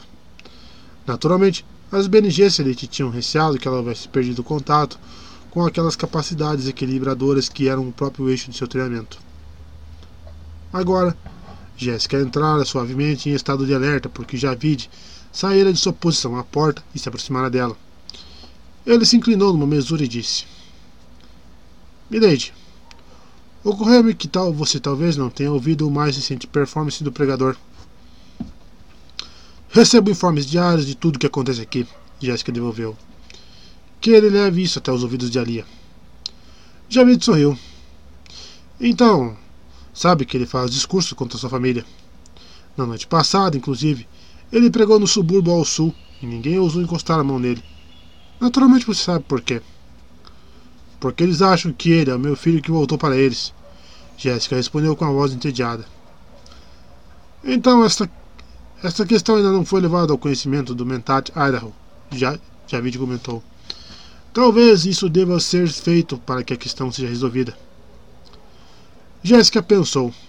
Aqui está uma criatura que realmente não sabe quais são os limites de Mentat, embora ouse colocar chifre na testa de um deles, pelo menos em seus sonhos, se não de fato. Os Mentat compartilham as mesmas deficiências daqueles que os usam, ela murmurou. A mente humana, como é o caso da mente de qualquer animal, é uma câmara de ressonância. Ela reage a ressonâncias do ambiente. O Mentat aprende a ampliar sua percepção consciente através de muitos paralelos de causalidade e a acompanhar o trajeto desses elos ao longo de extensos encadeamentos de consequências. Deixe-o digerir, digerir isso. Então esse pregador não incomoda? Javid indagou, e sua voz de repente tinha se mostrado formal e portentosa. Para mim ele é um sinal saudável, ela respondeu. Não quero que ele seja incomodado. Javid evidentemente não tinha antecipado uma resposta tão assintosa. Tentou sorrir, mas não pôde. O conselho do regente da igreja que deifica seu filho irá sem dúvida concordar com seu desejo. Se você insistir. Mas, certamente, alguma explicação. Talvez seja melhor você explicar como é que eu me encaixo nos esquemas que você articula, ela cortou. Javid encarou-a de olhos duros bem de perto. Milady, não vejo motivo lógico pelo qual vos recusais a denunciar esse pregador. Ele não pode ser vosso filho, apresenta uma solicitação razoável. Denunciai-o. Isso tudo foi bem ensaiado, Jéssica pensou. Ali o obrigou a tanto. E Jéssica disse: Não. Mas ele desonra o nome de vosso filho. Ele prega coisas abomináveis sobre contra vossa filha. Incita a população contra nós. Quando o interrogaram, ele disse que até vós possuís natureza do mal e que vossa Basta de tanta asneira, Jesus exclamou. Diga ali que me recuso. Desde que voltei não ouvi nada além de boatos a respeito desse pregador. Ele me cansa. Será que vos cansa, madame, saber que, no último sermão desabonador que ele fez, ele disse que a senhora não se voltaria contra ele? E aqui, claramente, senhora. Mesmo eu sendo tão má, ainda assim não irei denunciá-lo. Ela insistiu. Essa não é uma questão trivial, senhora. Jéssica fez uma cena irritada com a mão. Vá embora. E ela falou com suficiente poder e autoridade para os outros ouvirem, o que o forçou a obedecer. Os olhos de Javid faiscavam enfurecidos, mas ele conseguiu fazer uma mesura rígida e voltar ao seu posto junto à porta. Essa discussão se encaixava perfeitamente nas observações que Jéssica já tinha feito. Quando falava de Alia, a voz de Javid vinha embalada num timbre rouco como o de um amante. Não havia como se enganar quanto a isso. Os boatos eram sem dúvida verdadeiros. Ali a permitira que sua vida degenerasse de um modo terrível. Percebendo isso, Jéssica começou a alimentar a suspeita de que Alia pudesse ser uma participante voluntária na abominação. Seria esse um caso de perversa vontade de autodestruição? Porque sem dúvida Alia estava trabalhando para se destruir e destruir toda a base do poder que se sustentava nos ensinamentos de seu irmão. Tendo sensações de desassossego começaram a se tornar aparentes na antessala. Os apaixonados por esse lugar sabiam quando ali estava demorando demais, e a essa altura já teriam ouvido que Jéssica se desvencilhara de modo peremptório do favorito de sua filha. Jéssica suspirou. Ela sentia que seu corpo tinha andado até chegar a essa sala e sua alma viera se arrastando atrás. Os movimentos dos membros da corte eram tão transparentes a busca das pessoas importantes era uma dança como o vento que varre um campo de talos de cereal. Os habitantes mais sofisticados desse lugar franziu a testa e aplicavam números classificatórios de acordo com a importância de cada um de seus pares. Obviamente, ela ter descartado o Javide foi um estrago para ele. Eram poucos os que dirigiam a palavra agora. Mas, e os outros? O olho treinado de Jéssica podia ler a classificação de cada um dos satélites ao redor dos poderosos. Essas pessoas não ficam ao meu redor porque sou perigosa, ela pensou. Tenho o cheiro ruim de alguém que ali a teme. Jéssica lançou o olhar em torno, percebendo como os outros desviavam os olhos. Eram todas pessoas tão seriamente fúteis que ela mesma se percebeu com vontade de denunciar suas justificativas bem alinhavadas para a vida sem sentido. Oh, se pelo menos o pregador pudesse ver como estava aquela, aquela sala agora. Um fragmento de uma conversa ali perto chamou-lhe a atenção. Um sacerdote alto e magro estava se dirigindo a seus acompanhantes, sem dúvida um grupo de suplicantes reunidos sob seus auspícios. Muitas vezes devo falar de um modo diverso de como penso, ele dizia. Isso se chama diplomacia. A risada resultante foi um pouco alta demais e se calou depressa. As pessoas desse grupo perceberam que Jéssica tinha ouvido. Meu Duque teria transportado essa criatura para o buraco dos infernos mais remoto que existe. Jéssica pensou. Voltei bem a tempo. Agora ela estava vendo como tinham vivido na longínqua Caladan, dentro de uma cápsula de isolamento que só lhe havia permitido a intrusão dos mais notórios excessos de Aria. Contribuir para a minha própria existência onírica, ela pensou. Caladan tinha sido algo como um isolamento fornecido por uma fragata que navegasse em total segurança sob a proteção de um paquete da guilda. Somente as manobras mais violentas podiam ser percebidas, e ainda assim como se tivessem sido os movimentos mais delicados. Como é sedutor viver em paz, ela pensou. Quanto mais ela via a corte de Alia, mais simpatia Jéssica sentia pelas palavras que lhe diziam ter sido proferidas por esse pregador cego. Sim, Paul poderia ter dito essas mesmas palavras se viesse, se visse o que tinha sido feito com seu reino. E Jéssica se perguntava o que Gurney poderia ter descoberto entre os contrabandistas. A primeira reação dela, a Raquina, tinha sido a correta. Agora Jéssica se dava conta disso. Naquela sua primeira incursão pela cidade com Javid, ela havia prestado atenção nas telas de proteção, como armaduras em torno das casas, nos caminhos e vielas fortemente guarnecidos. De guarda de guarda de guardas. Nos pacientes observadores a cada esquina, nas paredes altas e nos indícios de fundos recintos subterrâneos que as fundações grossas revelavam. A quina tinha se transformado num lugar sem generosidade, num lugar contido, nada razoável e arrogante em suas certezas e contornos inamistosos. A pequena porta lateral da antessala foi aberta abruptamente. Uma vanguarda de amazonas sacerdotisas irrompeu pela sala, com Maria escudada atrás delas. A altiva se movimentando com a confinada consciência de um poder real e terrível. O rosto de Aria estava controlado, sem o menor vestígio de emoção, nem quando sua mirada fixou a de sua mãe e a capturou. As duas, porém, sabiam que a batalha tinha tido início. Ao comando de Javid, as portas gigantescas que davam para o grande salão foram abertas de par em par, movendo-se com a sensação silenciosa e inevitável de energias ocultas. Alia chegou perto da mãe e as guardas as rodearam. Entramos agora, mãe? Alia perguntou. Está mais do que na hora, Jéssica respondeu. E ela pensou, vendo uma expressão triunfante nos olhos de Alia. Ela acha que pode me destruir e continuar intacta. Está louca. Jéssica ponderou se isso talvez não seria o que Idaho tinha querido. Ele havia mandado um recado, mas ela não tivera condições de responder. Uma mensagem muito enigmática. Perigo. Preciso ver você. Tinha sido escrito numa variação do antigo Chakobza, idioma em que o termo especificamente escolhido para denotar perigo significava, significava complô. Irei vê-lo imediatamente, assim que retornar a Tarbe, ela pensou.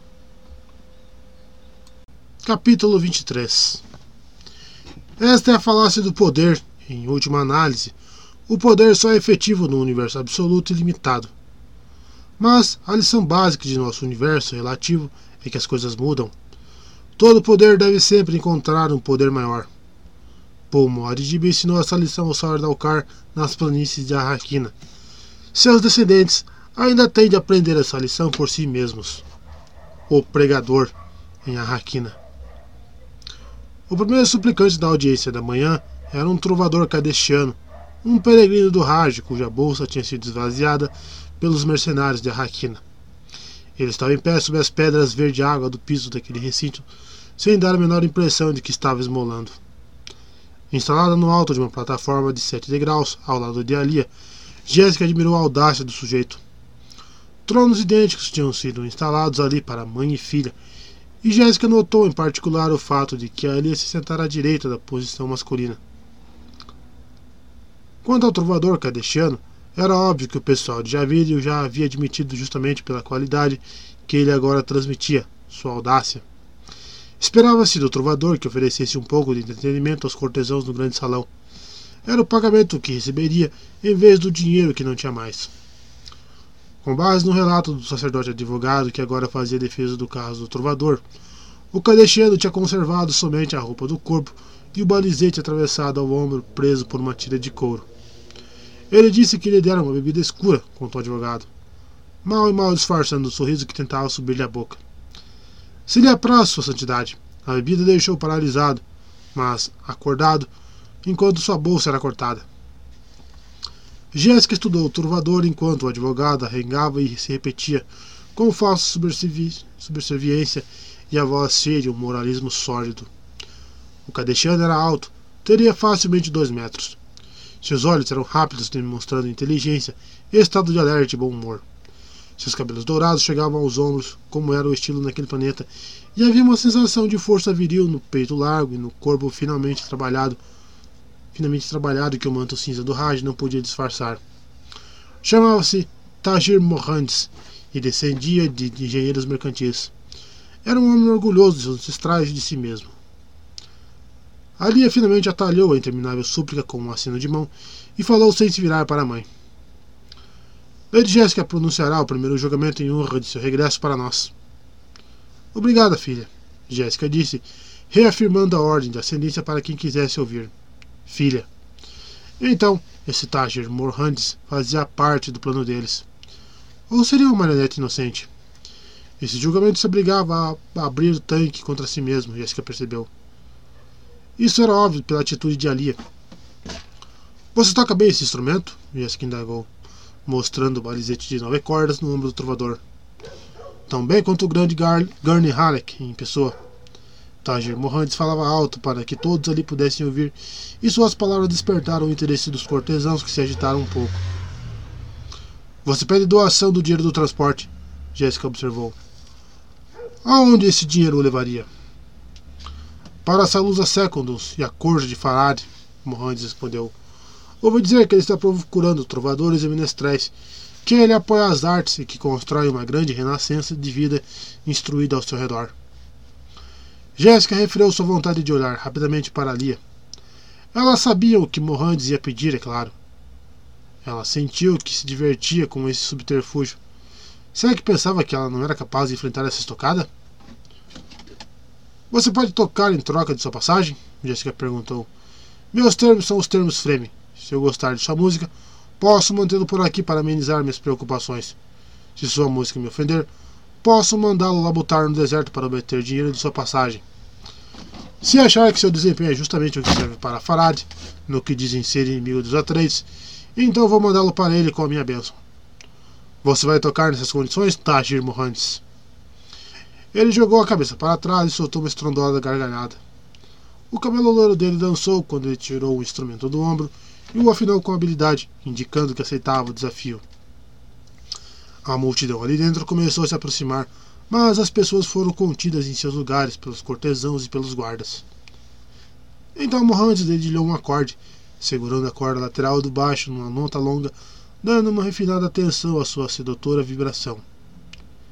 Então, ergueu a voz, erguendo a voz melodiosa de um tenor, cantou um evidente improviso, mas com execução tão primorosa que Jéssica ficou fascinada antes que pudesse prestar mais atenção à letra. Você diz que anseia pelos mares de Caladan, onde um dia foi regente Atreides, ininterruptamente, mas os exilados habitam em terras de estranhos. Você diz que eram amargos homens rudes vendendo seus sonhos de chá e rolud por comida sem gosto, e exilados habitam terras de estranhos. Você faz a Rax adoecer, silencia a passagem do verme e termina seu prazo, como exilados habitando terra de estranhos. Alia, eles a chamam de jovem Quan, aquele espírito que nunca é visto até. Basta! Alia gritou. Ela se ergueu do trono, quase saindo dele. Vou te mandar! Alia! Jéssica exclamou em voz alta, num timbre preciso o suficiente para evitar um confronto e ao mesmo tempo chamar a atenção de todos os presentes. Era um uso exímio da voz e de todos que a ouviram reconheceram o domínio do poder que havia em tal demonstração. Ali despencou novamente em seu assento e Jéssica reparou que ela não aparentava nenhum desconforto.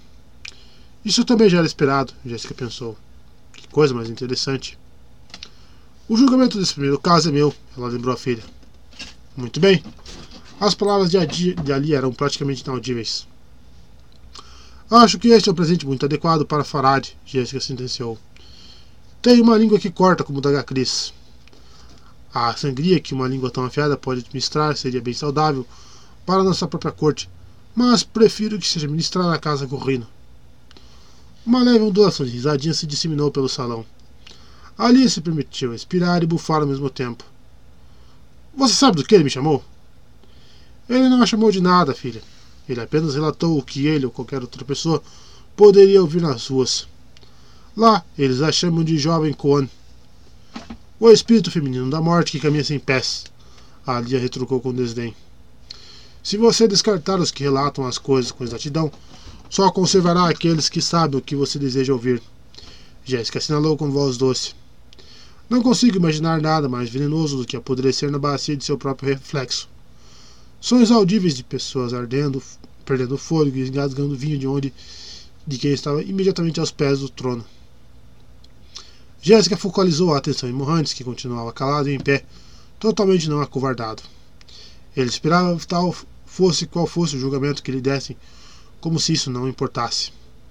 Era exatamente o tipo de homem que seu duque teria escolhido para manter a seu lado em momentos de inquietação.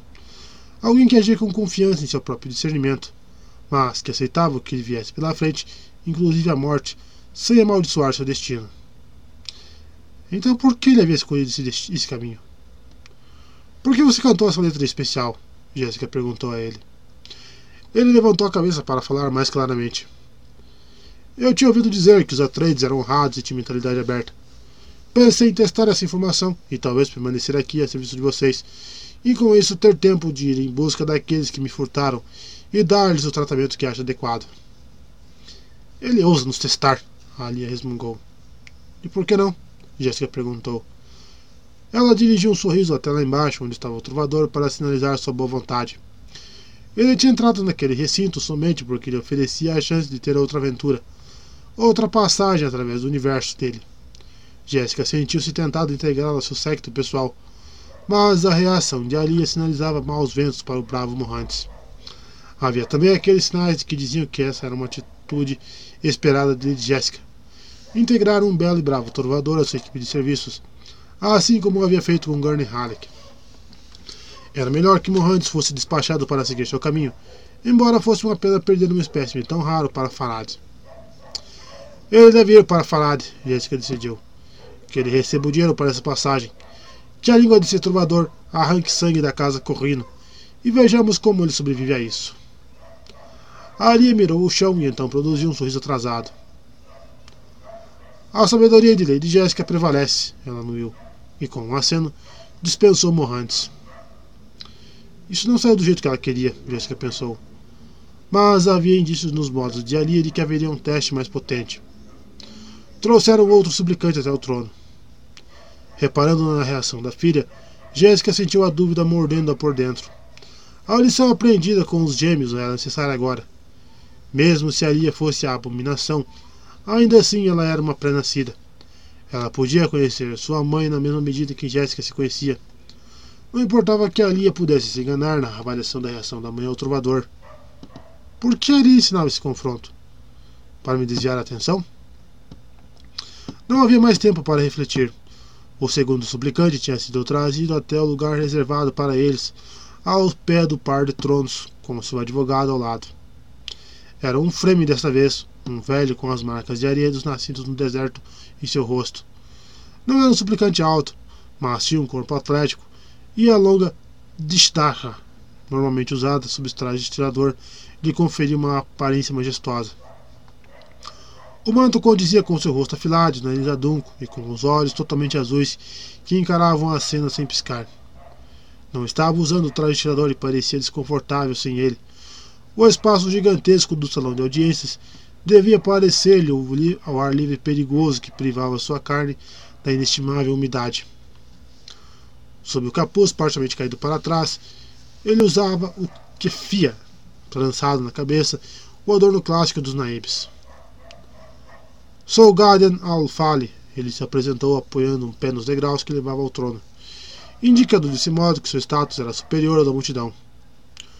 Fui membro dos comandos suicidas de Maridib e estou aqui por causa de uma questão do deserto. A linha ficou apenas levemente tensa. Era uma pequena traição, já que o nome de Al-Fali tinha integrado a solicitação para reinstalar Jéssica no conselho. Uma questão do deserto, Jéssica pensou.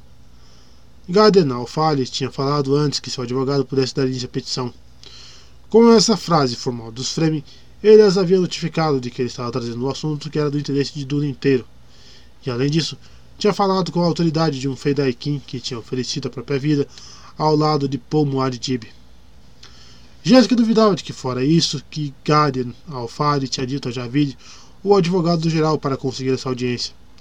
Sua suposição se confirmou quando ela viu um oficial do sacerdócio correr para a frente vindo do salão, abanando no ar a flâmula preta da interrupção. Senhoras, o oficial exclamou, não dê ouvidos a este homem. Ele veio com uma falsa ligação. Vendo como o sacerdote havia corrido na direção do trono, Jéssica também tinha captado um movimento com sua visão periférica quando ali usaram um gesto da mão da velha língua da Batalha dos Atreides, que queria dizer agora. Jéssica não conseguiu identificar para quem o sinal tinha sido endereçado, mas agiu instintivamente, dando uma guinada para a esquerda, derrubando o trono e tudo. Enquanto caía, rolou para fora do assento, colocou-se em pé e, nesse instante, ouviu-se um espate seco e agudo do tiro de uma pistola maula, e mais outro. Mas, desde o primeiro disparo, ela estava se mexendo, só que agora sentiu um puxão em sua manga direita lançou-se em meio enxame de suplicantes e cortesãos reunidos sobre o púlpito. Ela viu que ali não tinha se mexido. Rodeada pelas pessoas, Jéssica parou. Gadian Alfale, como ela notou, tinha ido rapidamente para o outro lado do púlpito, mas o advogado permanecia em sua posição original. Tudo tinha acontecido com a rapidez de uma emboscada, mas todos no salão sabiam onde os reflexos treinados teriam levado qualquer um que fosse pego de surpresa. Ali e o advogado continuavam imóveis em suas posições. Uma agitação mais ou menos no meio do recinto chamou a atenção de Jéssica, e ela abriu um caminho à força em meia multidão. Então viu quatro suplicantes contendo o oficial sacerdote. A flâmula preta da interrupção que ele segurava estava no chão, perto de seus pés, e uma pistola mal aparecia nas dobras de suas vestes. Alfale veio rasgando uma brecha, passou por Jéssica, e seu olhar foi da pistola para o sacerdote. O Fremen explodiu num berro de fúria. De seus dedos rígidos, de seus cintos, os dedos rígidos de sua mão esquerda, desferiram um golpe a Shag, pegando o sacerdote pela garganta, e ele desfaleceu, estrangulado. Sem único olhar para trás na direção do homem que tinha acabado de matar, o velho Naib virou-se para o púlpito com uma expressão feroz nos olhos. Dalau Iu, An Nubu Wa. Awali exclamou, colocando as duas palmas das mãos contra a testa, e então as baixou. O Cad as-Salaf não me fará silenciar. Se eu não liquidar aqueles que interferem, outros darão cabo deles. Ele acha que era o alvo, Jessica entendeu. Ela olhou para baixo, para a manga de seu manto, e enfiou um dedo no buraco redondinho feito pela bala da maula. Envenenada, sem dúvida. Os suplicantes tinham deixado o sacerdote cair ao chão. Ele se estirou, contorcendo-se e morrendo de asfixia com a laringe esmagada. Jéssica empurrou de lado os dois cortesãos chocados que se mantinham petrificados à sua esquerda e sentenciou. Quero que esse homem seja tratado para ser interrogado. Se ele morrer, vocês morrem. Como eles hesitassem, olhando de um lado para o púlpito, ela usou a voz para tirá-lo do, do torpor. Vão! Os dois saíram dali. Jéssica chegou bem perto de Alfale e deu-lhe um cutucão. Você é um tolo, Naib. Estavam atrás de mim, não de você. Várias pessoas ali perto ouviram as palavras de Jéssica. Em meio ao silêncio chocado que se instalou, Alfale relanceou os olhos pelo púlpito como um dos tronos do lado de lado, e ali acomodada no outro. A expressão de compreensão que cobriu seus traços não poderia ter sido interpretada por um novato. Fedaikin, Jéssica clamou, lembrando-se dos antigos serviços daquele homem e sua família. Nós que fomos escorraçados sabemos como nos proteger, ficando de costas um para o outro. Confia em mim, Milady, ele concordou, entendendo imediatamente o que ela havia dito. Um som de voz engasgado atrás de Jéssica fez rodopiar no mesmo instante, e ela sentiu o alfale se movimentando para ficar de costas frente a ela. Uma mulher, usando o traje espalhafatoso de uma freminha urbana, estava se endireitando depois de ter ficado ao lado do sacerdote no chão. Dois cortesãos tinham sumido de vista. A mulher nem olhou para Jéssica, mas soltou a voz no chamado ancestral de seu povo, chamado que era destinado àqueles que lidavam com trajes tiradores, para que viessem e coletassem a água de um corpo e a destinassem à cisterna tribal. Era um som curiosamente incongruente por vez de uma mulher vestida daquele modo. Jéssica sentia a persistência dos velhos costumes, ainda que enxergasse claramente a falsidade daquela mulher citadina. A criatura que usava aquela roupa tão vistosa, evidentemente, tinha acabado de sacrificar o sacerdote para garantir que ele manteria silêncio. Por que ela se deu esse trabalho? Jessica se perguntou. Ela só precisava esperar que o homem morresse asfixiado. Esse era um ato desesperado, um sinal de um medo intenso. Ali se sentou na beirada do trono, com os olhos faiscando em intensa vigília. Uma mulher esguia, usando o cabelo trançado em nós, que identificava a guarda pessoal de Alia, passou ao lado dela com movimentos decididos. Debruçou-se sobre o sacerdote e depois se endireitou e olhou para o púlpito. Está morto. Mande tirá-lo daí, Ali ordenou. Então moveu a mão para os guardas que estavam ao pé do púlpito. Endireita o trono, de Jéssica. Então você vai tentar fingir que não aconteceu nada e seguir em frente com toda essa desfaçatez? Jéssica pensou. Será que ele pensava que alguém ali teria sido enganado? Alfali tinha mencionado o Qadis al-Salaf, invocando os santos pais da mitologia Fremen como seus protetores. Mas nenhuma entidade sobrenatural tinha entrado com uma pistola mala naquele salão onde armas não eram permitidas. Uma conspiração envolvendo o pessoal de Javid era a única resposta, e a despreocupação de Aria com sua própria pessoa indicou a todos os presentes que ela fazia parte dessa conspiração. O velho Naib falou para Jéssica por cima do ombro. Aceite minhas desculpas, milady. Nós, do deserto, Víamos em sua procura como nossa última esperança. E agora vemos que você ainda precisa de nós. O matricídio não combina muito bem com minha filha, Jéssica acusou. As tribos saberão disso. Alfade prometeu. Se vocês têm uma necessidade tão desesperada por mim, de mim, Jéssica perguntou, por que não me procuraram na semana de convocação em Seat Tarb? Stilgar não permitiu. Ah, Jéssica pensou. A regra dos naibes. Em Tarbe, a palavra de Stilgar é lei. O trono caído tinha sido devidamente reposicionado. Ali gesticulou para que sua mãe retomasse o lugar e disse: Todos vocês, por favor, queiram tomar nota da morte daquele sacerdote traidor. Os que, ame... Os que me ameaçam morrem. Ela olhou brevemente para Alfale. Meus agradecimentos a você, Naib. Agradeça por meu erro, Alfale resmungou. Então olhou para Jéssica. Você tinha razão. Minha raiva tirou de cena alguém que deveria ter sido interrogado. Pegue aqueles dois cortesãos e a mulher de vestido colorido, Vedaikin. Jéssica sussurrou. Quero todos presos e interrogados. Será feito, ele sentiu. Se sairmos vivos daqui, Jéssica lembrou. Venha, vamos voltar a desempenhar nossos papéis. Como queira, milady. Juntos os dois voltaram até o púlpito e Jéssica subiu os degraus para retomar sua posição ao lado de Alia. Alfale continuou embaixo, no lugar dos suplicantes. Bem, disse Aria. Um instante, minha filha, Jéssica disse.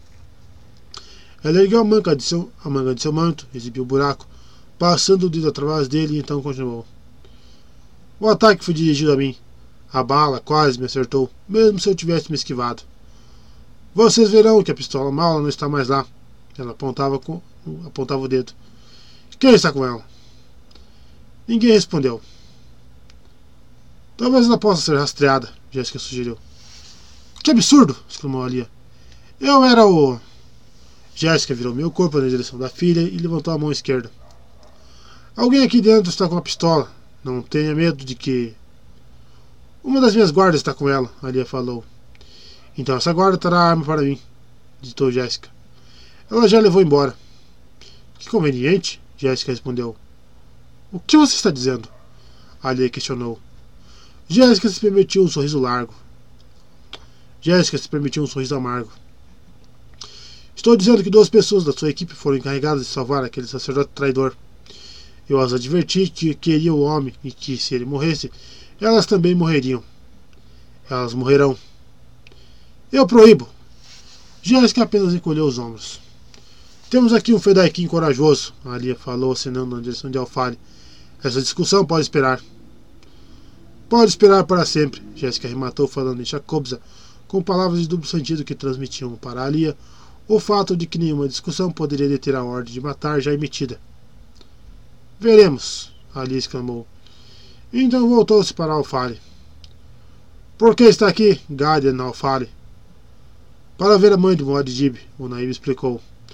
O que restou dos Fedakim, aquele bando de irmãos que serviu ao filho dela, reuniu seus escassos recursos para me pagar a viagem até aqui e passar pelos guardas avarentos que protegem os atreides da realidade de Arrax. Ali começou. Qualquer coisa que os Fedequim peçam, eles só precisam. Ele veio me ver, Jéssica interrompeu. Qual é a sua desesperada necessidade, Fedequim? Ali insistiu. Aqui eu falo pelos Atreides. Qual é. Calada, ó abominação assassina, Jéssica explodiu.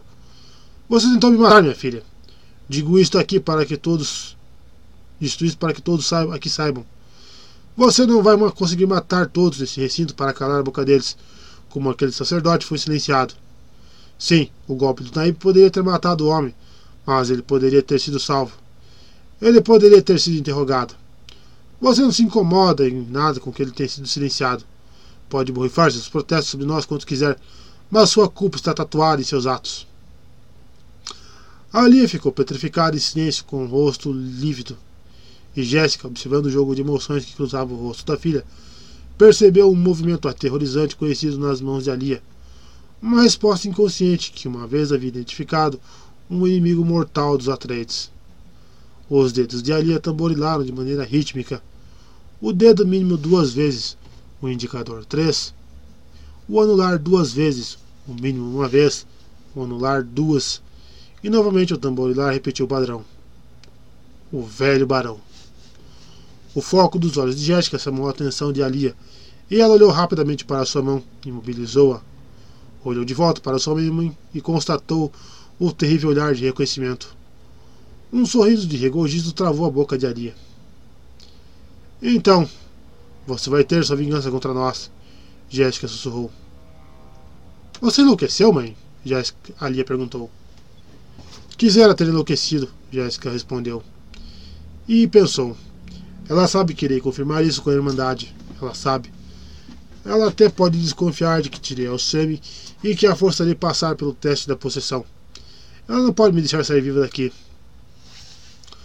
Nosso bravo Fedaikin espera, enquanto estamos discutindo, a Alia falou.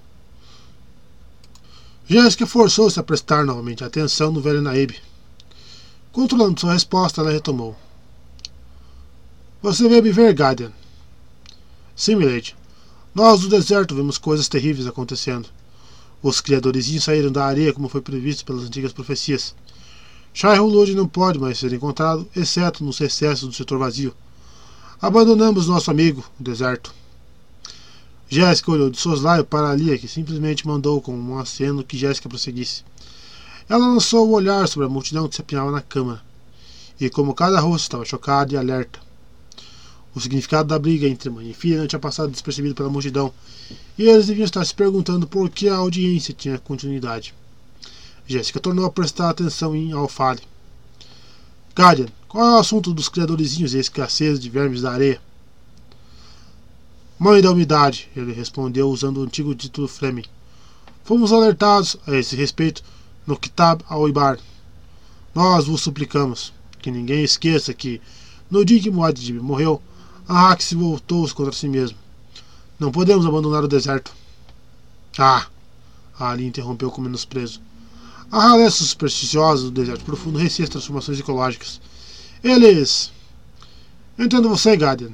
Jessica atalhou. Se os vermes subirem, a especiaria também desaparece. Se a especiaria desaparece, que moeda temos para fazer negócios? Sons de surpresa percorreram o salão. Vozes engasgadas e sussurros podiam ser ouvidos em toda a sua extensão. A câmara ecoava com esses sons. Ari colheu os ombros. Superstição sem sentido. Alfalha levantou a mão direita para apontar para Lia. Fala com a mãe da umidade, não com a jovem Quan. As mãos de Ali agarraram firmemente os braços do trono, mas ela permaneceu sentada. Alfalha olhou para Jéssica. Antes, ali era a terra onde nada crescia, agora há plantas. Elas se espalham como piolhos numa ferida. Temos nuvens e chuva por todo lugar em Duna. Chuva, Milady. Ó oh, preciosa mãe de Moridib. Assim como o sono, irmão da morte, é a chuva no cinturão de Duna. Ela é a morte para todos nós. Fazemos apenas o que Liet Kynes, o próprio Muad'Dib, projetaram para nós. Alia protestou. O que é essa toda linga-linga supersticiosa? Reverenciamos as palavras de Liet Kynes, que nos disse: Desejo ver esse planeta inteiro coberto de uma rede de plantas verdes. Que assim seja. E quanto aos vermes da especiaria? Sempre restará um pouco de deserto, Alia pontificou. Os vermes sobreviverão. Ela está mentindo, Jéssica pensou. Por que ela mente? Ajudai-nos, ajudai mãe da umidade, Alfalho suplicou. Com a abrupta sensação de visão dupla, Jéssica sentiu sua consciência cambalear, desequilibrada pelas palavras do velho Naib.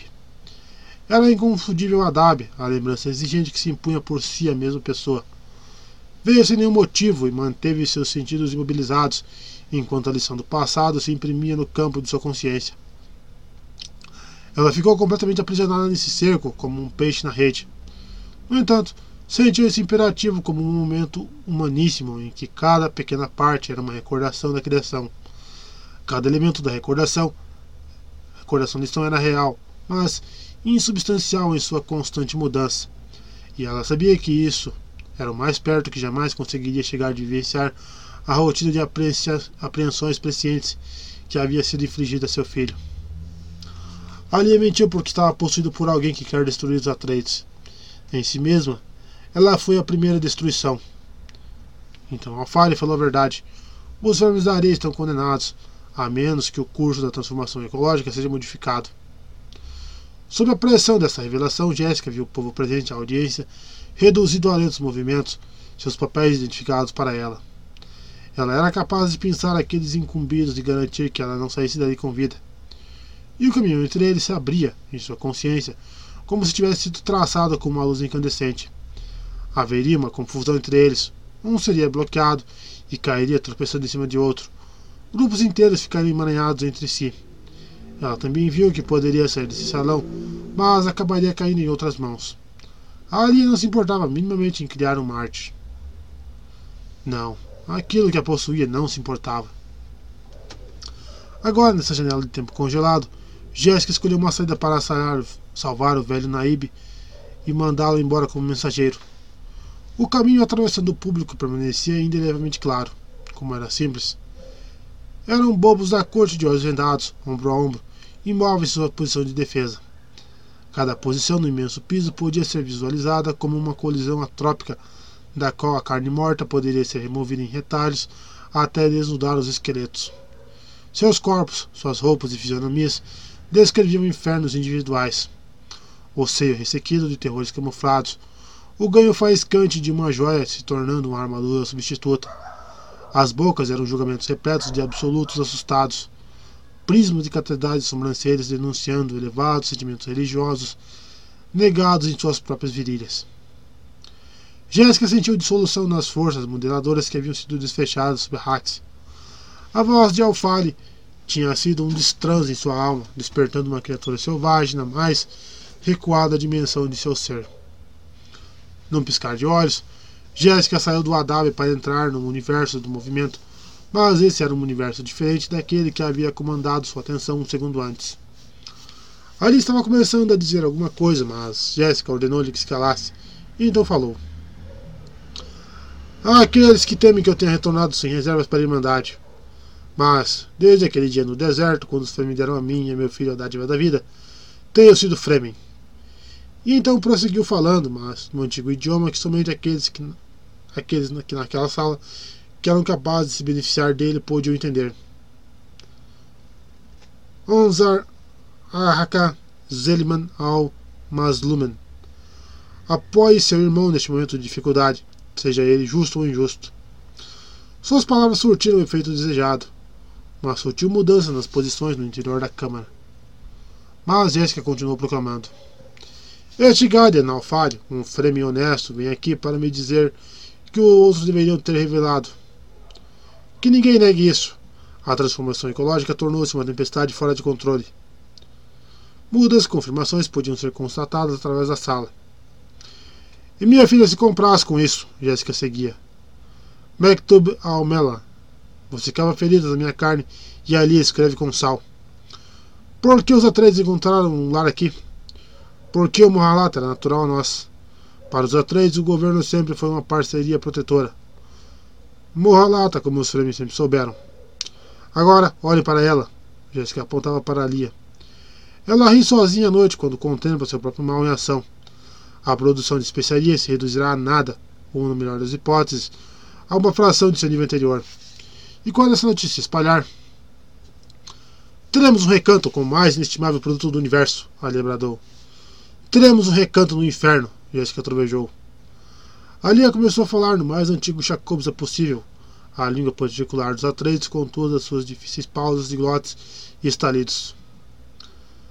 Agora você sabe, mãe. Você achou mesmo que uma neta do Barão Harkonnen não saberia valorizar todas as vidas que você esmagou e comprimiu no campo da minha consciência antes mesmo que eu tivesse nascido?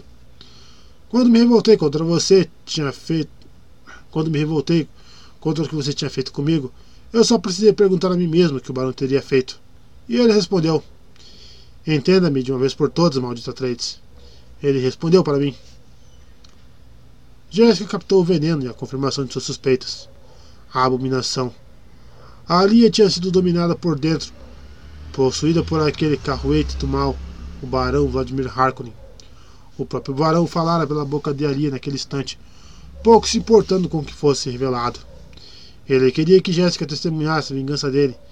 Queria que ela soubesse que ele não podia ser simplesmente descartado. Então devo ficar aqui, impotente com tudo que sei, Jéssica pensou. Assim que lhe ocorreu essa ideia, ela se lançou no caminho revelado pela Dabi, gritando: Fedaikin, siga-me! Ocorreu que havia seis Fedaikin na sala, e cinco deles se postaram atrás dela. Capítulo 24 Quando estou mais fraco do que você, peço que me conceda liberdade, porque isso está de acordo com seus princípios. Quando estou mais forte que você, eu tiro sua liberdade, porque isso está de acordo com os meus princípios. Palavras de um antigo filósofo, atribuídos por Hark al-Ada a Luiz Velot. Leto se inclinou para fora da saída camuflada do Siete e viu a curva do penhasco elevando sobre o seu limitado alcance de visão. Os raios do sol, quase poente, lançavam longas sombras a escorrer pelas estrias verticais da íngreme encosta, uma borboleta translúcida voejava, entrando e saindo das zonas de sombra, e a teia de suas asas projetava uma rede transparente contra a luz. Gileto pensou como era delicado que uma borboleta dessas pudesse existir ali. Em linha reta à sua frente, estendia-se o pomar de Damasco, onde as crianças se empenhavam em colher os frutos caídos. Depois do pomar estava o Canate. Ele e Ganima tinham escapulido à vigilância de sua guarda, infiltrando-se em um repentino ajuntamento de trabalhadores que tinham vindo para a lida diária. Tinha sido relativamente fácil se esgueirar rente ao chão pelo duto de ar até onde ele se ligava aos degraus que davam na seda camuflada. Agora, eles só precisavam de misturar as demais crianças, chegar ao canate e entrar no túnel. Ali poderiam se deslocar ao lado dos peixes predadores que impediam as trutas de areia de enquistar a água da irrigação da tribo. Nenhum Fremen tinha pensado ainda que um humano se arriscaria a uma imersão acidental na água. Ele deu alguns passos para fora da passagem protegida. O penhasco que se estendia dos dois lados tornara-se horizontal apenas com esse seu movimento. Ganimo seguia bem perto. Os dois levavam pequenas cestas de frutas feitas de fibra de especiaria, mas cada cesta abrigava um pacote fechado contendo Fencrit, uma pistola maula, daga Cris e os novos mantos que Falari tinha enviado. Ganima ia atrás do irmão pelo pomar, no meio das crianças trabalhadoras. As máscaras do traje tirador escondiam-lhe os rostos. Ali, eles dois eram apenas outros trabalhadores do grupo, mas ela sentia que aquela atitude colocava sua vida fora dos limites protestores e dos usos e costumes conhecidos. Que passo simples era aquele, e que passo de um perigo ao próximo. Nas cestas, os novos trajes enviados por Farad carregavam um propósito que ambos entendiam claramente qual era. Ganima tinha sentado esse conhecimento costurando seu lema pessoal. Nós compartilhamos, em Chacobza, na crista do gavião em cada peitilho. Logo cairia a noitinha, e além do canate que delimitava a área de cultivo do Siete, se instalaria uma qualidade especial de entardecer a que poucos lugares do universo conseguiria se equiparar. O local se transformava, transformaria num mundo desértico e suavemente lindo, com sua solidão persistente e uma sensação saturada de que cada criatura que existia estava só num universo novo. Fomos vistos, Ganima murmurou, curvando-se para prosseguir ao lado do irmão. Guardas? Não. Os outros. Bom. Devemos ir depressa, ela disse.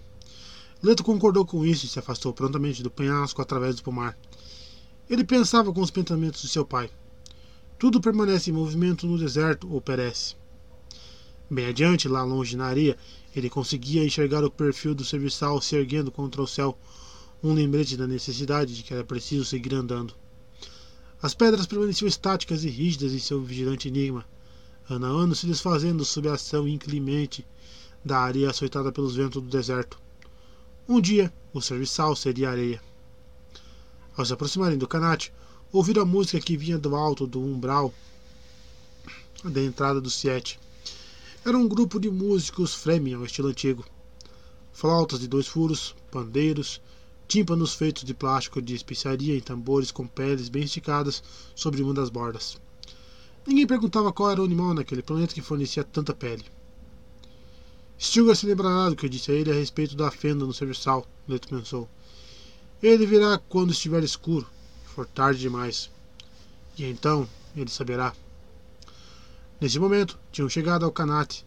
Deslizaram para dentro de um tubo aberto e desceram pela escada de inspeção até a plataforma de serviço. Ali no canate era sombrio, úmido e frio, e eles conseguiam ouvir os peixes predadores espadanando. Qualquer truta de areia que tentasse roubar aquela água teria sua superfície interna amolecida pela água lançada pelos peixes. Os humanos também deviam tomar cuidado com aqueles peixes. Cuidado, Neto cautelou, deslocando-se para baixo pela plataforma escorregadia. Ele então atrenou sua memória a tempos e lugares que nunca havia conhecido. Ganima o seguia. No final do canate, despiram os trajes tiradores e colocaram os novos mantos. Deixaram as antigas vestimentas Fremen para trás, para então subir por outro tubo de inspeção e escalaram agachados uma duna pela qual deslizaram pela face mais distante. Ali se sentaram, ocultos do Siete, afivelaram as pistolas maulas e as da Gacris e, em seguida, atravessaram os pacotes Fencrit pelo ombro. Ali não conseguiam mais ouvir a música. Leto se pôs em pé e começou a andar pelo vale entre as dunas. Ganima partiu atrás dele, deslocando-se com um silêncio de passos irregulares e sem ritmo sobre a areia aberta num movimento que era hábil. Abaixo da crista de cada duna, eles se agachavam rente ao chão e seguiam adiante até um ponto onde pudesse se esconder. Fazia ali uma breve pausa e olhava para trás tentando enxergar se alguém os perseguia. Até o momento em que alcançaram as primeiras pedras, nenhum caçador tinha aparecido no deserto. À sombra das rochas, eles contornaram o serviçal e escalaram uma parte que se projetava de onde eles poderiam divisar o deserto ao longe. As cores faiscavam bem distante no Bled, o ar, ia, o ar que ia escurecendo era da fragilidade do mais fino cristal. A paisagem que via ao encontro de seus olhares estava além da piedade e em ponto nenhum parava. Ali não havia a menor hesitação que fosse. Eles não fixavam o olhar em nenhum lugar específico enquanto escaneavam para aquela imensidão. É o horizonte da eternidade, Neto pensou. Ganima se acocorou ao lado do irmão pensando. O ataque virá logo. Ela abria os ouvidos à captura do mais leve som e seu corpo todo tinha se transformado num único órgão sensorial de refinada e impecável percepção. Ali sentado, o Leto também estava em alerta. Ele conhecia agora o ápice de todo o treinamento que tinha ocorrido nas vidas que ele compartilhava tão intimamente. Naqueles ermos, a pessoa desenvolvia uma firme confiança em seus sentidos, em todos os sentidos. A vida se tornara um acervo de percepções armazenadas, cada uma delas associada somente à sobrevivência momentânea. E nesse momento, Ganima subiu as pedras e espiou através de uma fenda para avaliar o caminho por onde tinham vindo. A segurança do Siete parecia uma vida de distância, um maciço de penhascos verticais que se projetavam alto contra o fundo castanho púrpura do horizonte. Suas bordas apresentavam-se indistintas pelas nuvens de poeira, quando os últimos raios de sol desferiam filamentos prateados. Ainda não se via nenhum sinal da perseguição, em toda a extensão que tinham vencido para chegar até ali. Ela voltou para ficar ao lado de Leto. Será um animal predador, Neto observou. Essa é minha computação terciária. Acho que você parou de computar cedo demais, Ganymede resmungou. Será mais de um animal. A casa corrina aprendeu a não depositar todas as suas esperanças numa única opção. Leto aqueceu com um movimento de cabeça. Em sua cabeça havia agora o peso da multidão de vidas que sua diferença fornecia a ele. Todas aquelas vidas e a dele mesmo antes do nascimento. Ele estava impregnado de vida e queria fugir do campo de sua própria consciência. O mundo interior era um animal corpulento, capaz de devorá-lo. Com movimentos desassossegados, ele se pôs em pé, escalou a fenda entre as rochas, por onde Ganima tinha olhado para trás, e ali conseguiu enxergar como o canate traçava uma linha entre a vida e a morte.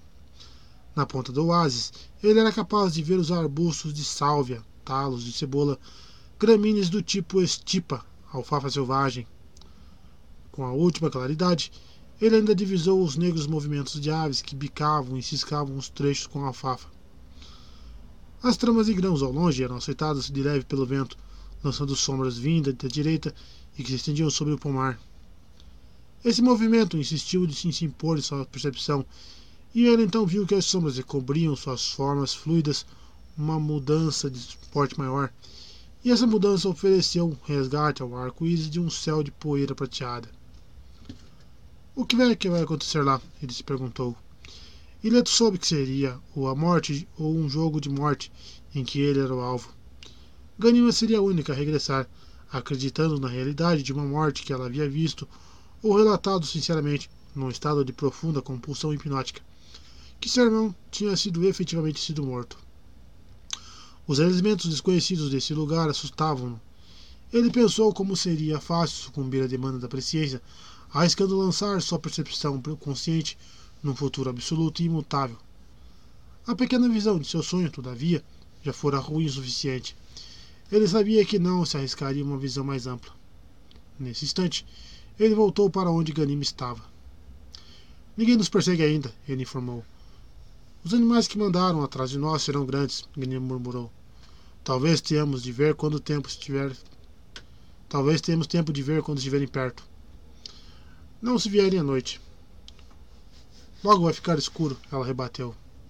Sim, está na hora de irmos para nosso lugar. Ele indicava as rochas à esquerda e abaixo de onde estavam, onde a areia soprada pelo vento tinha escavado uma pequena fenda no basalto. Era grande bastante para abrigar os dois, mas pequeno o suficiente para impedir o acesso a criaturas de porte avantajado. O próprio Leto relutou um pouco ao entrar, mas sabia que precisava fazer isso. Esse era o lugar em que ele tinha indicado a Stilgar. É possível que eles realmente nos matem, ele comentou. Esse é o risco que devemos correr, ela anuiu. Devemos isso ao nosso pai. Não estou discutindo. E ele pensou: esse é o caminho certo, fizemos a coisa certa. Mas ele sabia como era perigoso estar certo neste universo. A sobrevivência, a sobrevivência deles agora exigia vigor e preparo físico e a compreensão das limitações a cada segundo. As práticas Fremen eram seu melhor escudo, e o conhecimento Bene Gesserit era uma forma de reserva. Agora os dois estavam pensando como atletas veteranos de uma guerra, sem mais as defesas que não a resiliência Fremen. Algo que nem poderia ser insinuado pelo corpo infantil, que os identificava nem pelos trajes formais que estavam usando. Leto tocou com o dedo a bainha de sua adaga Cris de ponta envenenada, atada à sua cintura. Inconscientemente, Ganima repetiu o gesto do irmão. Descemos agora? Ganima perguntou. Ao falar, ela viu um movimento bem abaixo deles, movimentos que a distância tornava menos ameaçadores. A imobilidade da irmã alertou Leto antes que ela precisasse dar qualquer aviso. Tigres, ele observou. Tigres Laza, ela o corrigiu. Eles nos veem, ele, ele apontou. Melhor irmos logo, ela falou. Uma mala nunca conseguiria deter essas feras. Eles terão sido treinados para isso. Em algum lugar um humano está dirigindo esses animais, ele explicou. Indo à frente a um passo acelerado, descendo as rochas à esquerda. Ganima concordou, mas não disse nada, economizando suas forças. Haveria um humano em alguma parte, Aqueles tigres não podiam ter licença para correr em liberdade, senão no momento exato. Os tigres se deslocavam ligeiros aos últimos clarões de luz, saltando de rocha em rocha. Eram criaturas comandadas pela visão, e logo que caísse a noite, seria a vez de se tornarem comandados pela audição. O trinado metálico de uma ave noturna vindo do serviçal enfatizou essa mudança.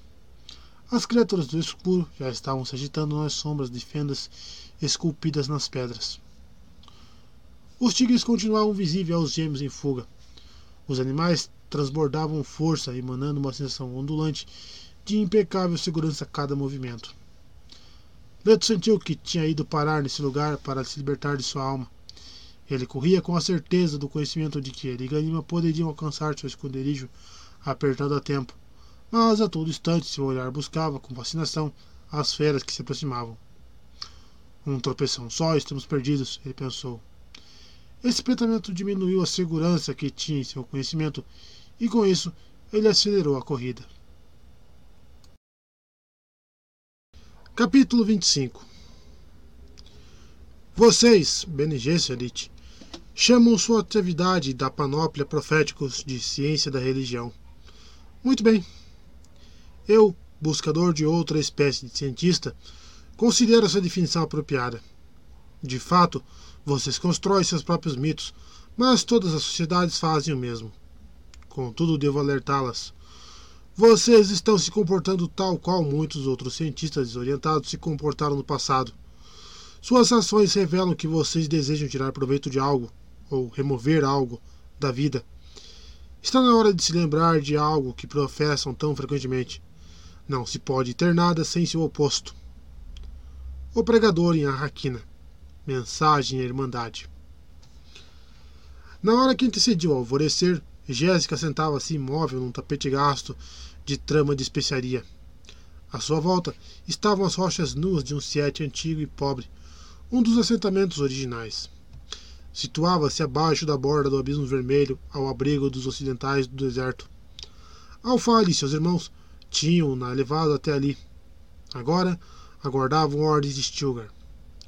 Os Fedaikin, porém, tinham agido com cautela quanto à comunicação. Stilgar não deveria estar a par da sua localização.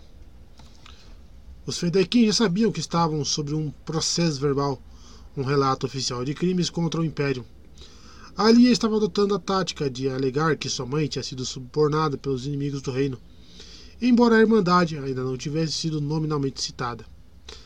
A natureza autoritária e tirânica do poder de Alia, no entanto, estava exposta para todos verem, e sua crença de que, porque controlava o sacerdócio, controlava os Fremen, estava a ponto de ser submetida a teste.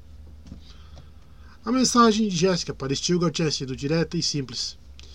Minha filha está possuída e deve ser submetida ao teste. Os medos destruíram os valores, e já era sabido que alguns Fremen iriam preferir não acreditar nessa acusação. A tentativa de usarem a acusação como passaporte tinha desencadeado duas batalhas durante a noite, mas os ornitópteros que o pessoal de Alfari tinha furtado trouxeram os fugitivos a esse local precariamente seguro, o Siete do Abismo Vermelho. A partir dali, outros Fedaikin estavam sendo avisados, mas menos de 200 deles permaneciam em Arrakis. Os demais sustentavam seus postos em locais espalhados no Império. Refletindo sobre esses fatos, Jéssica se perguntou se por acaso não teria vindo para o lugar de sua morte. Alguns Fedaikin achavam que sim, mas os comandos suicidas aceitavam esse fato com facilidade. Alfale tinha apenas arreganhado os dentes quando alguns de seus rapazes resolveram falar de seus receios. Quando Deus deseja que uma criatura morra num determinado lugar, ele faz a vontade dessa criatura levá-la diretamente para lá, tinha dito o velho Naíbe. As cortinas de retalhos que vedavam sua alcova fizeram barulho e Alfari entrou. O rosto miúdo e crestado pelo vento daquele velho parecia batido e seus olhos febris. Evidentemente, ele não tinha descansado nada. Bem-vindo alguém, ele informou. Amando de Stilgar? Talvez. Ele baixou os olhos e girou o olhar para a esquerda como faziam os antigos Fremen quando tinha uma notícia ruim para dar. O que é? Jéssica quis saber. Recebemos notícias de Tarb de que seus netos não estão lá. E ele falou sem olhar para ela. Alia. Ela ordenou que os gêmeos lhe fossem entregues em custódias. Mas se a Tarb afirma que as crianças não estão lá, é tudo que sabemos. Stilgar mandou os dois para o deserto, Jéssica supôs. Pode ser, mas sabemos que ele estava procurando por eles a noite toda. Talvez tenha sido um ardil da parte dele. Stilgar não age assim, ela murmurou e pensou. A menos que os gêmeos o tenham enganado. Mas isso também não dava a sensação de ser a verdade. Ela se avaliou com alguma surpresa. Não sentia a necessidade de suprimir nenhum pânico, e os receios que pudesse ter pelo bem-estar dos gêmeos eram amenizados pelo que Ganima havia revelado. Ela apertou um pouco os olhos para encarar Alfare e viu que ele estudava sua fisionomia com piedade no olhar. Então Jéssica continuou. Eles foram para o deserto por conta própria. Sozinhas? Essas duas crianças?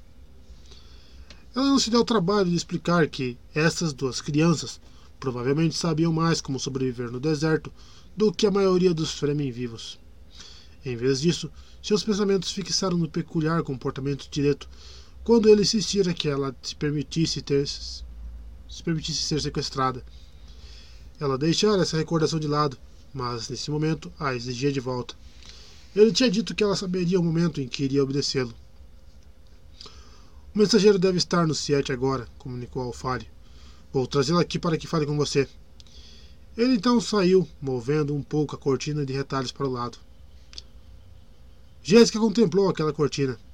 Era feita de pedaços de fibra vermelha da especiaria, mas os retalhos eram azuis. A história dizia que Sisiete tinha se recusado a lucrar com a religião de Muad'Dib, conquistando a inimizade do sacerdócio de Alia. As pessoas ali tinham sido famosas por investir em seu capital na criação de cães grandes como pôneis, cães que eram treinados para serem inteligentes guardiães de crianças. Todos os cães tinham morrido. Houve quem dissesse que tinham sido envenenados e que os sacerdotes eram responsáveis por isso. Ela balançou a cabeça para afastar essa reflexão, reconhecendo sua verdadeira natureza. Era Glafa, a distração dos moscardos. Mas para onde teria ido as crianças? Para Jacurutu? Elas tinham um plano. Elas tentaram me dizer o que estava acontecendo, até o ponto em que, não pensar, em que pensaram que eu, não, que eu aceitaria. Ela se lembrou então. E quando atingisse aquilo que lhes parecia o limite, Leto tinha decidido que ela obedeceria. Ele tinha ordenado que ela obedecesse. Leto tinha reconhecido o que ali estava fazendo, isso era óbvio. Os dois gêmeos tinham mencionado o transtorno da tia, ainda quando a defendiam. Ali estava apostando no direito de sua posição na regência. Ter exigido a custódia das crianças confirmava isso. Jéssica sentiu um solavanco de uma áspera risada sacudindo no seu peito. A reverenda madre Gaius L. Morrian tivera a satisfação de explicar esse erro específico à sua aluna, Jéssica. Se você só enfoca em sua consciência, o seu próprio direito a algo, então você convida as forças da oposição a derrubarem ali. Esse é um erro comum. Até mesmo eu, sua professora, o cometi. E até mesmo eu, sua aluna, o cometi, Jéssica sussurrou baixinho para si mesma. Ela ouviu o rumorejar de tecidos no corredor atrás da cortina. Entraram dois jovens Fremen que faziam parte do secto reunido durante a noite. Ambos estavam evidentemente assombrados de se verem na presença da mãe de Moadidib. Jéssica já os havia lido completamente. Eram do tipo que não pensava, apegados a qualquer poder que imaginassem para ter uma identidade. Sem reflexões da parte dela, eles eram vazios. Sendo assim, eram perigosos. Fomos enviados na frente por Alfari para prepará-la, sentenciou um dos jovens Fremen. Jéssica sentiu um aperto repentino no peito, mas sua voz permaneceu calma. Preparar-me para o quê? Stilgar enviou Duncan Idaho como mensageiro dele. Jéssica trouxe o capuz do manto para lhe cobrir o cabelo, num gesto inconsciente. Duncan? Mas ele era instrumento de Alia. O Fremen que tinha falado deu meio passo para frente. Idaho disse que ele veio para levá-la em segurança, mas Alfari não acha isso possível. De fato, parece algo estranho, Jéssica comentou. Mas há coisas mais estranhas no universo. Tragam-no aqui. Um olhou para o outro, mas obedeceram e saíram tão alvoroçados que abriram outra fenda na cortina gasta. Nesse instante, Idaho atravessou o limite da cortina, seguida pelos dois Fremen e por Alfari fechando o grupo, com a mão firme em sua adaga Cris. Idaho parecia controlado. Usava o traje informal da guarda da Casa 3, aquele uniforme que pouco tinha mudado ao longo de 14 séculos. A Hax tinha substituído a espada de açoplas de punho de couro pela adaga Cris, mas isso era mero detalhe. Disseram-me que você deseja me ajudar, Jéssica começou. Por mais estranho que isso possa parecer, ele rebateu. Mas não é verdade que Ali o mandou vir me sequestrar? Ela indagou.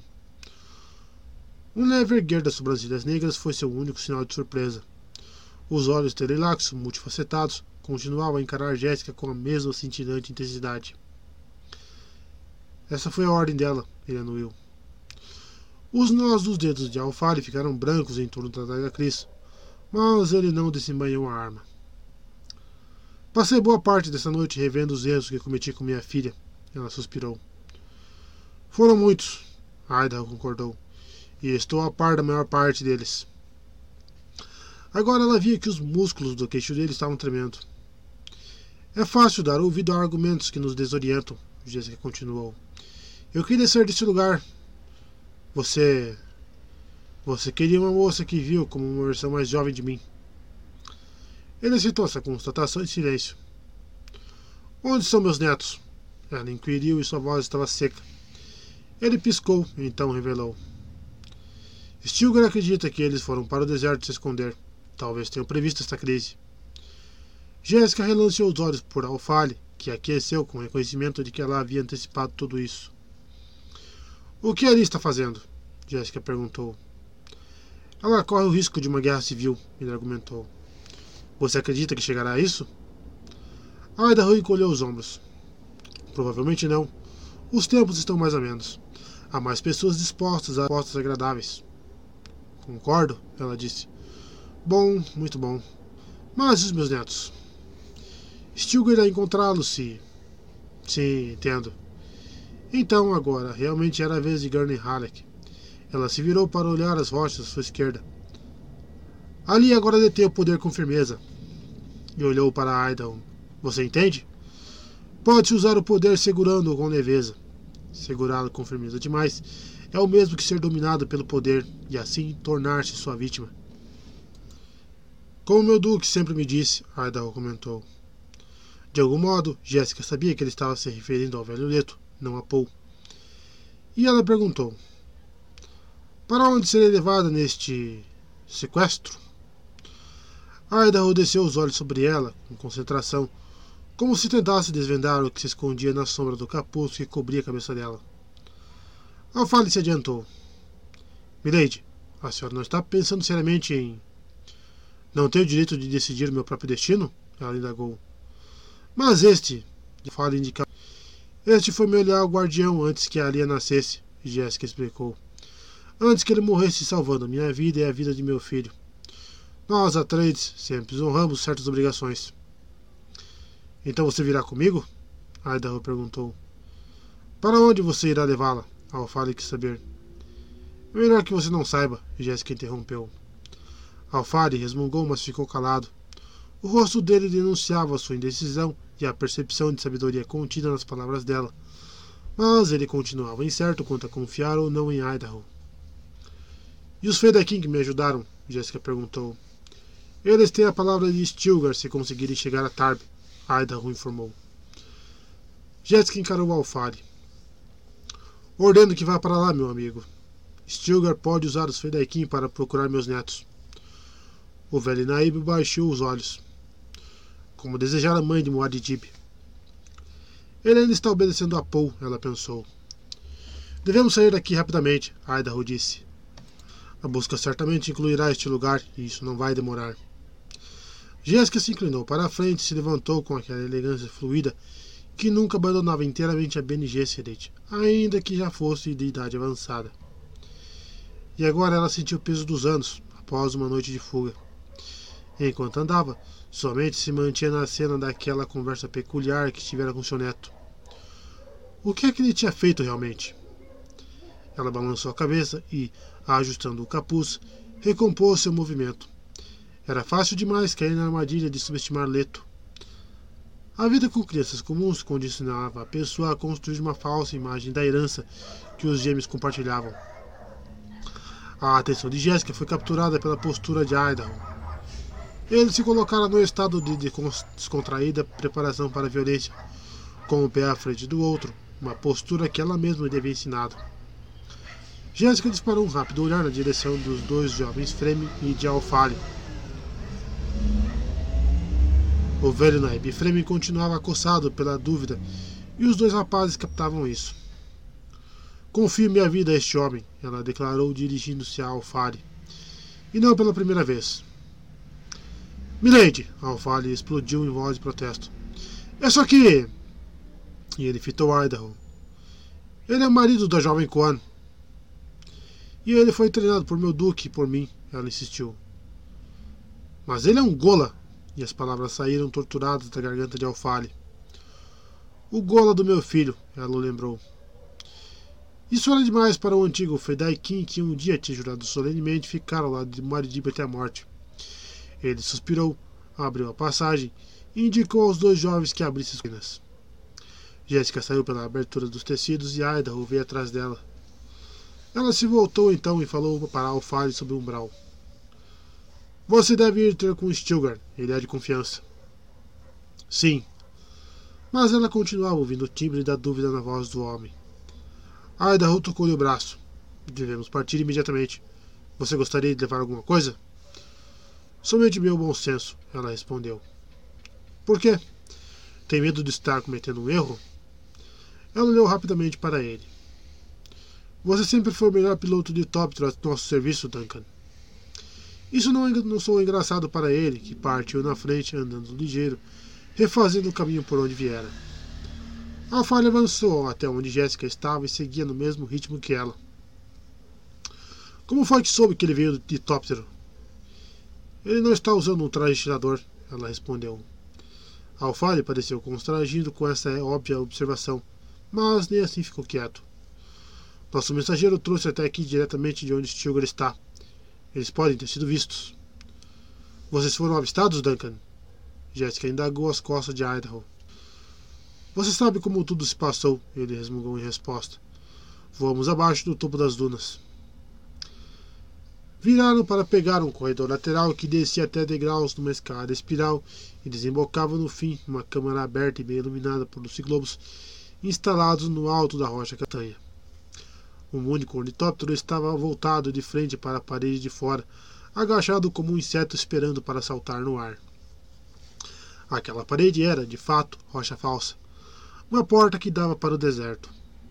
Por mais precário que fosse aquele siete, ainda mantinha os recursos do sigilo e da mobilidade. Idaho abriu a porta do ornitóptero para ela, ajudando a se acomodar no assento da direita. Quando ela passou à frente dele, Reparou no suor da testa, onde um cacho do cabelo negro prendia oleoso. Sem nenhum aviso, Jéssica se lembrando, se viu lembrando daquela cabeça vertendo sangue numa caverna ruidosa. Os globos gélidos dos olhos teleilaxos trouxeram-na de volta daquela recordação. Nada mais era o que parecia. Ela se apressou a afivelar o cinto de segurança. Faz muito tempo desde a última vez em que você me levou a bordo de uma nave, Duncan. Ela comentou. Muito mesmo, ele concordou. Ele já estava verificando os controles. Ao falho, os dois fremes mais moços estavam esperando ao lado dos controles que acionavam a porta falsa, preparando-se para abri-la. Você acha que tem alguma dúvida a seu respeito? Jessica perguntou, falando em voz baixa com Idaho. Idaho prestava total atenção no instrumento do motor, acionando os propulsores, observou uma agulha se mover. Um sorriso roçou-lhe os lábios, traço rápido endure sua fisionomia severa, desaparecendo em seguida com a mesma rapidez com que tinha surgido. Ainda sou Atreides, Jéssica declarou. A Lia não. Não tema, ele grunhiu. Eu ainda sirvo os Atreides. A Lia não é mais Atreides, Jéssica repetiu. Não precisa ficar me lembrando, ele rosnou. Agora cale a boca e me deixe pilotar esta coisa. O desespero na voz dele foi algo inesperado, totalmente fora do comum no Idaho que ela conhecia. Deixando de lado uma renovada onda de temor, Jéssica indagou. Para onde estamos indo, Duncan? Agora você pode me dizer. Mas ele indicou com a cabeça que a Alfale era a Alfale que era o momento de acionar a falsa rocha, e ela se abriu para fora para um espaço prateado e encharcado com a luz do sol. O ornitóptero saltou para a frente e para cima, e suas asas pululavam com esforço. Os jatos trovejavam e eles alçaram um voo pelo céu vazio. Idaho traçou um curso a sudoeste na direção da Serra da Serraia, que podia ser vista como uma linha escura desenhada sobre a areia. Então ele falou: Você faz mais ideia de mim, milady. Tenho feito uma ideia de você desde aquela noite em que você entrou no nosso salão em Arraquina bêbado, a não mais poder, fazendo arruaça depois de ter bebido mais cerveja de especiaria do que devia. Ela retrucou. Mas as palavras dele tinham despertado dúvidas nela de novo, e ela entrou na descontraída postura interior de preparo para usar uma completa defesa Pranabindo. Eu me lembro daquela noite muito bem, ele comentou. Eu era muito jovem, inexperiente, mas o melhor mestre espadachim do secto do meu duque. Nem tanto, milady. Gurney era capaz de me derrotar seis vezes em dez. Então ele olhou para ela de lado. Onde está Gurney? Fazendo o que mandei. Ele balançou a cabeça. Você sabe aonde estamos indo? Ela indagou. Sim, milady. Então me diga. Muito bem. Prometi que armaria um complô em que acreditassem contra a casa Trades. Na realidade, só há um modo de fazer isso. Ele apertou um botão no manche de controle e alças para amarrar saltaram do assento de Jéssica, envolvendo-a como um casulo em sua inviolável maciez tomando-lhe todo o corpo e deixando somente sua cabeça de fora. Vou levá-la para Salusa Secundus, ele revelou, para Farad. Num espasmo raro e descontrolado, Jéssica fez força para tentar se desvencilhar das tiras que a atavam e sentiu que elas a apertavam mais ainda. Então relaxou e as tiras também, mas não antes de sentir a presença letal do chigafo escondido no revestimento de proteção. A liberação do chigafo foi desligada ele explicou sem olhar para ela. Ah, sim, e não tente usar a voz comigo. Já vivi muito, já vivi muita coisa desde aquele tempo em que você podia me manobrar desse jeito. Ele olhou para ela. Os Terelax me protegeram de artifícios desse tipo. Você está obedecendo a Lia, ela acusou. E ela. A Lia não, ele disse. Nós seguimos a instrução do pregador. Ele quer que você treine Farad, como no passado você treinou Paul. Jéssica se recostou num silêncio gélido, lembrando-se das palavras de Leto, quando lhe disse que ela acharia um aluno interessante. Nesse momento ela questionou: Esse pregador é meu filho? A voz de Idaho parecia vir de muito, muito longe. Como eu queria saber. Capítulo 26 O universo está simplesmente lá. Essa é a única maneira de um Feidaikin poder considerá-lo e continuar no comando dos seus sentidos. O universo não ameaça nem promete. O universo mantém tudo além de nosso controle. A queda de um meteoro, o afloramento de especiaria, envelhecer, morrer. Essas são as realidades deste universo e devem ser encaradas. Não importa como se sinta a respeito. Você não pode repelir essas realidades com palavras. Elas alcançam você ao próprio modo, sem palavras. E então. Então você entenderá o que quer dizer vida e morte. Quando compreender isso, você se sentirá inundado de alegria. Muore Jimmy para seus Feidaikin. E essas foram coisas que pusemos em movimento, Vinícius concluiu. Essas coisas foram feitas por você. Farad permaneceu estático, sentado em frente à mãe, na sala de estar que era reservada a ela. A luz dourada do sol entrava por trás dele, desenhando sua sombra no chão, forrado com um tapete branco. A luz refletida pela parede atrás de sua mãe formava um halo em torno do cabelo dela. Como de hábito, ela usava um manto branco com bordas douradas, lembrete de seus dias de glória. Seu rosto, em formato de coração, parecia controlado, mas ele sabia que ela observava cada mínima reação da parte dele. O estômago dele dava a sensação de estar vazio, embora tivesse acabado de vir do café da manhã. Você não aprova? Vencísia perguntou. O que há para desaprovar? Ele rebateu. Bem, o fato de termos mantido o segredo disso para você até agora. Ah, é isso. Ele estudou a expressão da mãe, tentando refletir sobre sua própria complexa situação nessa questão. Ela só conseguia pensar numa coisa que tinha percebido recentemente: que Tikanik não chamava mais sua mãe de minha princesa. Como ela se diri... Como ele se dirigia a ela? Rainha mãe? Por que sinto essa, essa sensação de perda? Ele se perguntou. O que estou perdendo? E a resposta era óbvia. Ele estava perdendo seus dias de despreocupados, perdia o tempo que tinha para cultivar aqueles interesses mentais que tanto o atraíam. Se o complô arquitetado por sua mãe fosse bem sucedido, essas coisas ficariam perdidas para sempre. Novas responsabilidades iriam exigir sua atenção. Ele percebeu que se sentia disso profundamente. Como é que ousavam tomar tais liberdades com seu tempo? E se sem sequer consultá-lo. Fale o que está pensando, sua mãe pediu. Tem alguma coisa errada. E se esse plano fracassar? Ele indagou, falando a primeira coisa que lhe passou pela cabeça. E como pode fracassar? Não sei. Todo plano pode fracassar. Como você. Como você está usando Idaho em tudo isso? A Idaho? Que interesse é esse em. Ah, sim. Aquele camarada místico que Tiek trouxe até aqui sem me consultar. Isso foi errado da parte dele. O místico falou de Idaho, não foi? Foi uma mentira desajeitada da parte dela, e Farad percebeu-se encarando a mãe com uma expressão espantada. Ela estivera inteirada da presença do pregador todo esse tempo. É que eu nunca tinha visto um gola, ele confessou. Ela aceitou a explicação e disse: Estamos poupando Idaho para algo importante. Farad mordeu o lábio superior e não falou nada. Vencísia se percebeu lembrando do falecido, de seu, falecido pai de seu filho. Dalak tinha agido daquele jeito algumas vezes, muito introvertido e complexo, difícil de interpretar. Ela se lembrou de que Dalak tinha sido aparentado do conde Rasmir Feiring e que esses dois haviam sido um tanto dandes e tanto fanáticos. Será que Farad seguiria pelo mesmo caminho? Ela começou a lamentar ter feito Tchek introduzir o jovem na religião arraquina. Quem poderia saber o caminho que isso faria tomar? Como é que Tchek a chama agora? Farad perguntou. O que é isso? Ela se assustou com a mudança de assunto. Reparei que ele não a chama mais de minha princesa.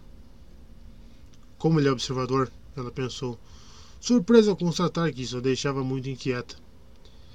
Será que acha que agora Tchek é meu amante? Isso é absurdo. Não faria nenhuma diferença de um jeito ou de outro. Então por que essa pergunta? Ele me chama Milady, ela revelou. Por quê? Porque esse é o costume em todas as grandes casas. Incluindo a Trades, ele pensou. É menos sugestivo se alguém ouve, ela explicou. Alguém poderá pensar que desistimos de nossas aspirações legítimas. Quem seria tão estúpido? ele perguntou. Ela franziu a boca, decidida a deixar passar esse comentário. Uma coisa pequena, mas as grandes campanhas eram constituídas por muitas pequenas coisas. Lady Jessica não deveria ter saído de Caladan, ela comentou. Ela sacudiu a cabeça com firmeza. Mas o que era isso? A cabeça dele estava disparando para todo lado como se estivesse enlouquecido. O que você quer dizer? Ela perguntou. Ela não deveria ter voltado para Hax, ele respondeu. Essa é uma estratégia. Faz as pessoas pensarem. Teria sido melhor fazer seus netos irem visitá-la em Caladan. Ele tem razão, ela pensou, descorçoado por perceber que essa ideia nunca lhe havia ocorrido. Jack teria de explorar isso imediatamente. Mais uma vez ela sacudiu a cabeça. Não. O que Farad estava fazendo? Ele deve saber que o sacerdócio jamais colocaria os dois gêmeos em risco no espaço. E ela se manifestou. O sacerdócio ou Lady Alia? Ele perguntou, reparando que os pensamentos dela tinham ido na direção que ele desejara. Sentia-se exultante com a sua nova importância, com os jogos mentais à disposição de conspirações políticas. Fazia muito tempo desde a última vez que somente de sua mãe despertara de seu interesse. Ela era fácil demais de ser manobrada. Você acha que a Alia quer o poder para si mesma? Vencis indagou. Ele desviou os olhos dela. Claro que a Alia, a Alia queria o poder para si mesma. Todos os relatos vinham daquele planeta amaldiçoado diziam isso. Os pensamentos dele seguiram por um novo curso. Li alguma coisa a respeito do planetólogo deles, ele falou. Tem de haver alguma pista para os vermes da areia e os haploides lá. Se pelo menos. Deixe isso para os outros, por hora, ela explodiu, começando a perder a paciência com ele. Isso é tudo que você tem a dizer sobre as coisas que fizemos por você? Vocês não fizeram nada por mim, ele pontuou. Como é? Vocês fizeram pela casa Corrino, ele argumentou. A ca... E a casa Corrino é você, neste momento. Eu não fui investido. Você tem responsabilidades, ela exclamou. E todas as pessoas que dependem de você. Como se as palavras de sua mãe o tivessem onerado, Farad sentiu o peso de todas as esperanças e de todos os sonhos que acompanhavam a casa Corrino. Sim, ele concordou. Entendo tudo isso, mas acho que algumas feitas em meu nome foram de muito mau gosto. Mal. Mas como você pode falar uma coisa assim? Fazemos o que qualquer outra grande casa faria para promover seu próprio destino e seu êxito. É mesmo? Acho que você foi um pouco grosseira. Não, não me interrompa. Se é para ser imperador, então é melhor que você aprenda a me ouvir. Você acha que não consigo ler nas entrelinhas? Como é que os tigres foram treinados? Ela ficou muda diante dessa cortante demonstração da habilidade perceptiva de seu filho. Entendo, ele murmurou. Bem, vou manter Jack porque sei que foi você que o obrigou a isso. Ele é um bom oficial na maior parte das circunstâncias. Mas lutará em defesa de seus próprios princípios num ambiente amistoso. Os princípios dele? A diferença entre um bom oficial e um mau oficial é a força de caráter. É mais ou menos cinco batidas do coração, ele pontificou. Ele deve se guiar por seus princípios aonde quer que esteja desafiado. Os tigres eram necessários, ela salientou. Vou acreditar nisso se eles tiverem sucesso, ele retrucou. Mas não concordarei com o que deve ser feito para que fossem treinados. Não proteste, é óbvio. Eles foram condicionados. Você mesma disse. E o que você vai fazer? Ela indagou. Vou esperar para ver, ele respondeu. Talvez eu me torne imperador. Ela pôs a mão no peito e suspirou. Por alguns momentos, ele a havia deixado aterrorizada. Ela quase acreditara que ele iria denunciá-la. A princípios. Mas agora ele estava comprometido. Ela podia constatar isso. Farad se levantou, foi até a porta e tocou a sineta chamando as damas de sua mãe. Então olhou para trás. A conversa terminou, certo? Sim, ela ergueu a mão quando ele se virou para sair. Aonde está indo? A biblioteca. Ultimamente fiquei fascinado pela história dos Corrino. Então ele a deixou sentindo como levava no íntimo seu novo compromisso. Maldita! Mas ele sabia que estava comprometido. E reconhecia que havia uma profunda diferença emocional entre a história registrada em Shigafio e lida por prazer. Uma profunda diferença entre essa espécie de história e aquela que se vivia. Essa nova história viva, que ele sentia se construindo à sua volta, possuía uma qualidade de imersão em um futuro irreversível. Farad podia se sentir arrastado agora pelos desejos de todos aqueles cuja sorte caminhava junto com a dele.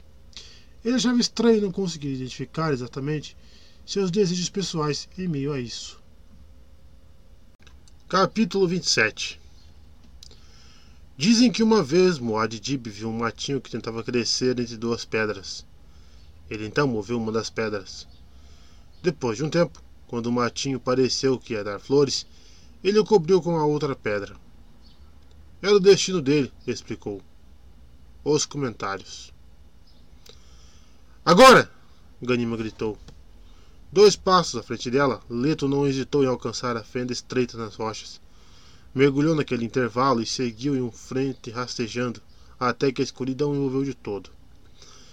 Ele viu quando Ganima caiu atrás dele, depois, uma repentina imobilidade. Então a voz dela sem medo nem pressa.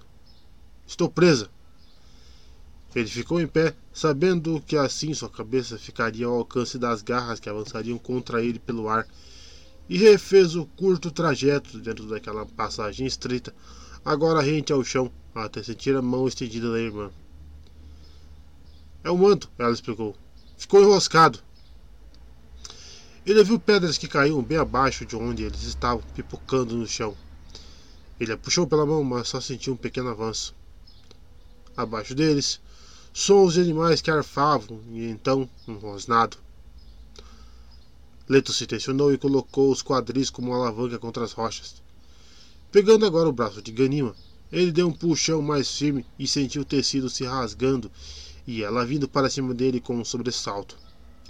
Ele soltou, ela soltou um som sibilante e ele sabia que era de dor, mas ainda assim puxou de novo e com mais força. Ela entrou mais no buraco e então caiu junto dele, ali dentro. Porém, os dois ainda estavam muito mais próximos, muito próximos da abertura daquela passagem. Ele se virou, caiu de quatro e começou a engatinhar para longe dali. Ganima se posicionou ao lado dele. A intensidade da respiração ofegante que acompanhava seus movimentos indicava que ela estava ferida. Ele alcançou o fim da cavidade, rolou de barriga para cima e então espreitou o que havia na estreita abertura de seu santuário. Ela estava a mais ou menos dois metros sobre sua cabeça e cheia de estrelas. Havia algo grande obscurecendo os astros. Um rosnado trovejante encheu o ar que envolvia os gêmeos. Era um som grave, intenso, ameaçador e antigo. O caçador estava conversando com a sua presa. Você está muito machucada? Leto perguntou, mantendo a voz calma. Ela respondeu do mesmo modo. Um deles me deu uma patada. Isso rasgou o traje de tirador na perna esquerda. Estou sangrando. Muito? Foi uma veia. Posso estancar. Faça pressão, ele ordenou. Não se mexa. Vou cuidar dos nossos amigos. Tome cuidado, ela disse. Eles são maiores do que eu esperava. Leto desembanhou sua adaga Cris e estendeu com firmeza o braço que a empunhava. Ele sabia que o tigre estava buscando suas presas ali embaixo, com suas garras que raspavam as laterais da prenda estreita, onde não cabia seu corpo. Lentamente, bem lentamente, ele estendeu a faca. De súbito, algo atingiu a ponta da lâmina. Ele sentiu o golpe vibrando ao longo de todo o seu braço, a ponto de quase deixar cair a arma cair. Sangue jorrava sobre sua mão e salpicava seu rosto.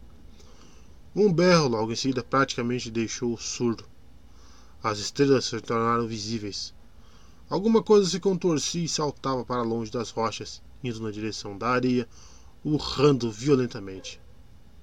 Mais uma vez, as estrelas foram toldadas e ele ouviu o rugido do predador. O segundo tigre tinha ocupado a posição do outro, desatento para o destino do companheiro. São persistentes, Leto murmurou. Um deles você liquidou com certeza, Ganima declarou. Ouça!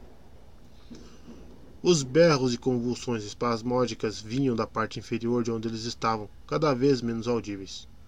Todavia, o segundo tigre era uma verdadeira cortina tampando as estrelas. Leto guardou a lâmina na bainha e tocou o braço de Ganima.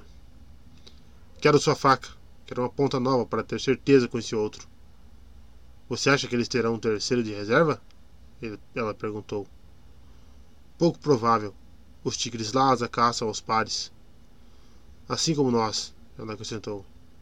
Assim como nós, ele concordou. Quando sentiu o cabo da daga Cris da irmã na palma da mão, ele o apertou com firmeza. Mais uma vez, começou a estender para cima com todo cuidado sua mão, buscando contato com a pata do animal. A lâmina só topou com o ar, mais nada. Ainda quando ergueu o corpo um pouco mais, numa altura inclusive perigosa. Então recuou e começou a pensar sobre isso. Você não conseguiu encontrar o tigre? Ele não está se comportando como outro, mas continua ali, o cheiro. Ele engoliu em seco, um hálito fétido, úmido e com odor almiscarado do felino tomou suas narinas de assalto. As estrelas continuavam encobertas, nada mais se ouvia vindo do primeiro tigre. O veneno da Daia Cris tinha concluído seu serviço. Acho que vou ter de ficar em pé, ele informou. Não! Ele precisa ser provocado para chegar ao alcance da adaga. Sim, mas concordamos que se um de nós pudesse evitar ser ferido. E você está ferida, de modo que você é quem vai recuar, ele insistiu. Mas se você ficar muito ferido e eu não conseguirei deixar você sozinho, ela rebateu. Você tem uma ideia melhor? Dê aqui minha faca de volta. Mas é sua perna. Eu posso ficar em pé em cima da outra que está boa. Essa criatura é capaz de arrancar sua cabeça com uma, uma só patada. Talvez a maula. Se houver alguém por perto escutando, saberão que viemos preparados para. Não gosto de você correndo esse risco, ele confessou. Quem quer que esteja lá não deve saber que temos maulas. Ainda não. Ela tocou o braço do irmão. Vou tomar cuidado, ficarei de cabeça baixada. Como ele permaneceu calado, ela acrescentou: Você sabe que sou eu quem tem que tenho de fazer isso. Me dê a faca de volta. Relutando, ele tateou o escuro com a mão desocupada, encontrou a da irmã e lhe devolveu a arma. Era coisa lógica ser feita, mas a lógica brigava com todas as emoções que inundavam. Ele sentiu Ganima se afastar, ouvindo o som arenoso do manto dela raspando nas pedras. Ela respirou mais pesado, arfando, e ele soube que ela devia estar em pé. Tome muito cuidado, ele pensou. E ele quase a puxou de volta para insistir que ela usasse a pistola maula. Mas, com isso, qualquer um que estivesse lá fora ficaria sabendo que eles estavam com essas armas. Pior ainda, poderia afugentar o tigre e ele se poria fora do alcance deles, deixando-os ali, deixando-os então ali dentro presos entre as pedras e com o tigre ferido esperando pelos dois em algum lugar desconhecido no meio das rochas. Ganymed expirou fundo e firmou as costas contra um paredão da fenda. Devo ser rápida, ela pensou. Com a ponta da faca voltada para cima, ela estendeu o braço. A perna esquerda latejava nos lugares em que as garras tinham cortado a carne. Ela sentia o sangue coagulando sobre a pele e também o calor de um novo sangramento muito rápida. Então nivelou os sentidos na calma preparação para enfrentar crises que o treinamento BNG te proporcionava, empurrando a dor e outros fatores de distração para fora de sua consciência. O felino tem de enfiar a pata ali dentro. Lentamente, ela deslizou a lâmina através da abertura. Onde está aquele desgraçado daquele animal? Mais uma vez, ela atiçou o ar com estocadas curtas. Nada. O tigre teria de ser atraído para que atacasse. Cuidadosamente, ela usou seu olfato para farejar. Um hálito quente veio da esquerda. Ela se posicionou, inspirou fundo gritou: Taqua! O antigo grito de guerra Fremen. Seu significado encontrado nas legendas mais antigas era o preço da liberdade. Com esse grito, ela apontou a extremidade da faca e atacou pelo lado esquerdo da fresta. As garras encontraram seu cotovelo antes que a faca achasse a carne, e ela teve tempo apenas de virar seu punho na direção da dor antes que a agonia cobrisse seu braço do cotovelo ao punho.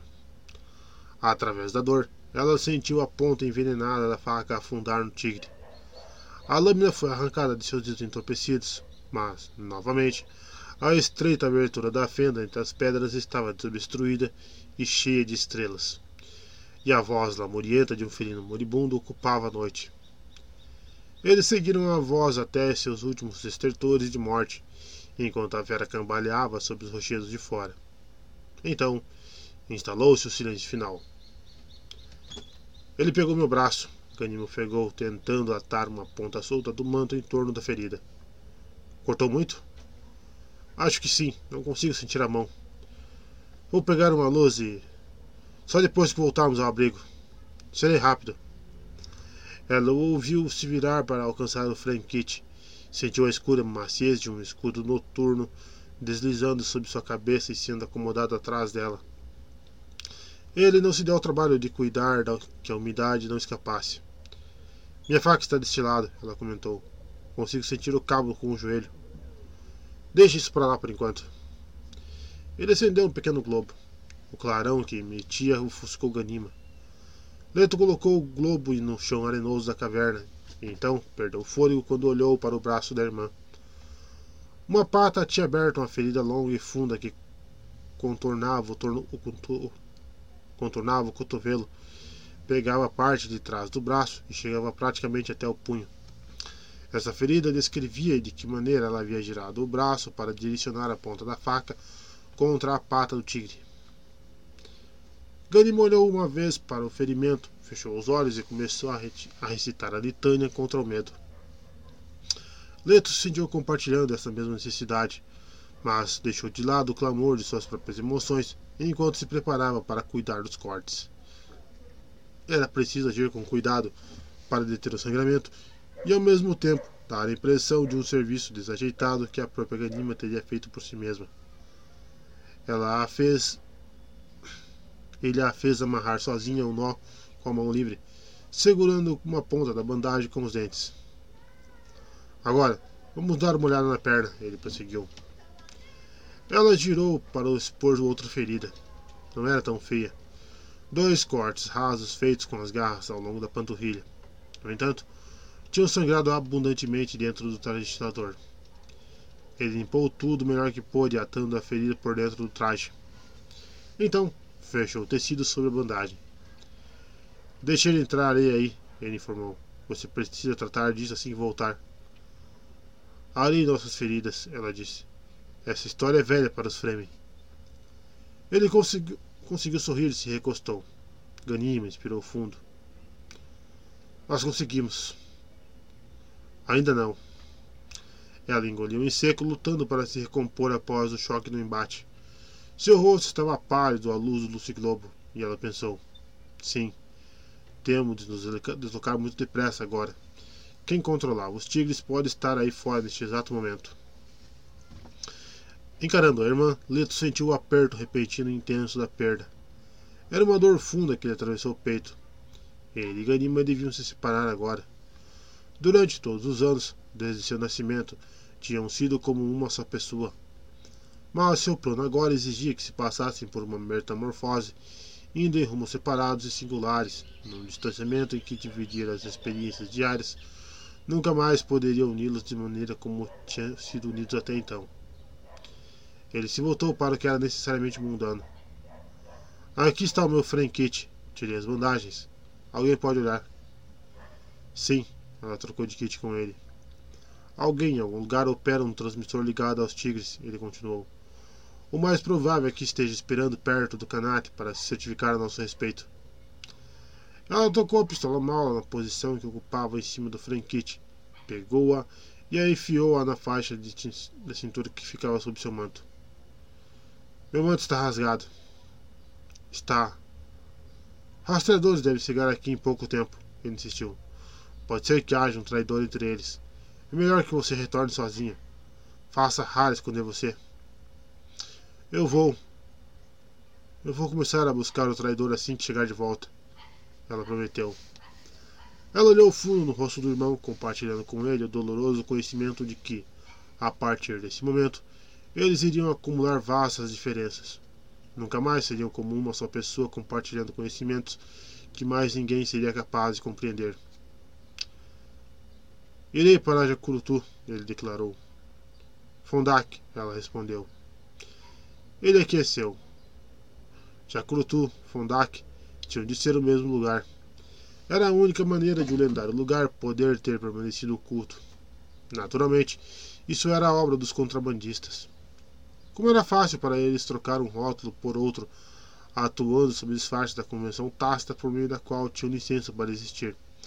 A família que governasse o planeta sempre deveria ter uma porta dos fundos para escapar em extremis.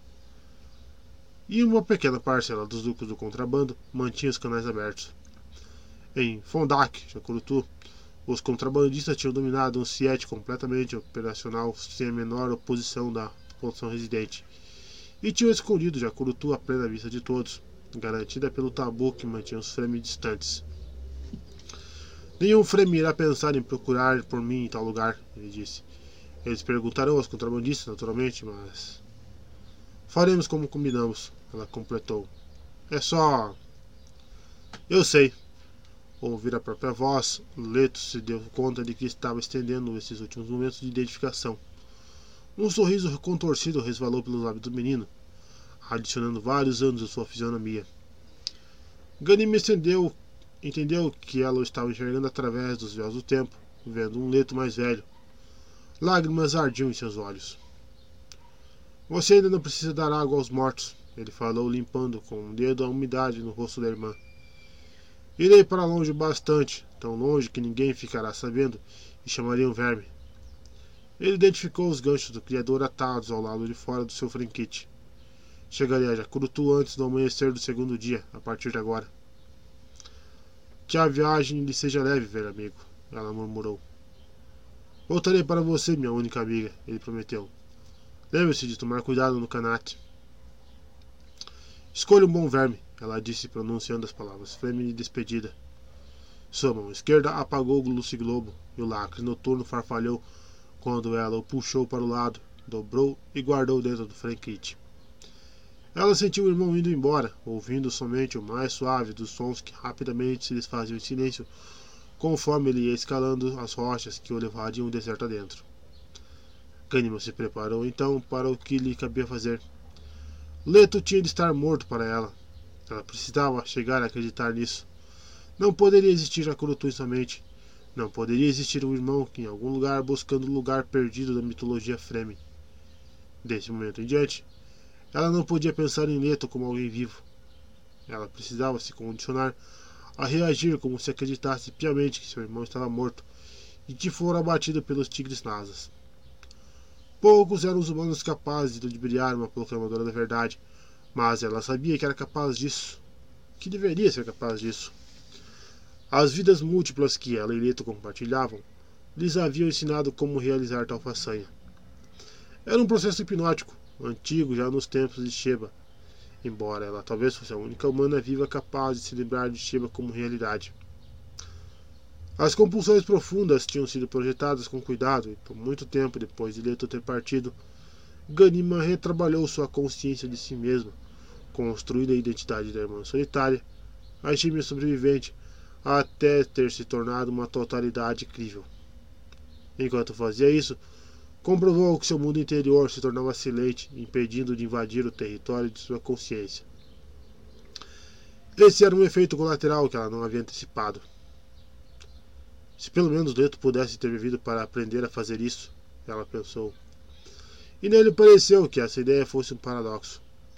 Colocando-se em pé, ela espreitou o deserto onde o tigre tinha acabado com a vida de Leto. Lá de longe, subia um som que vinha das areias e aumentava.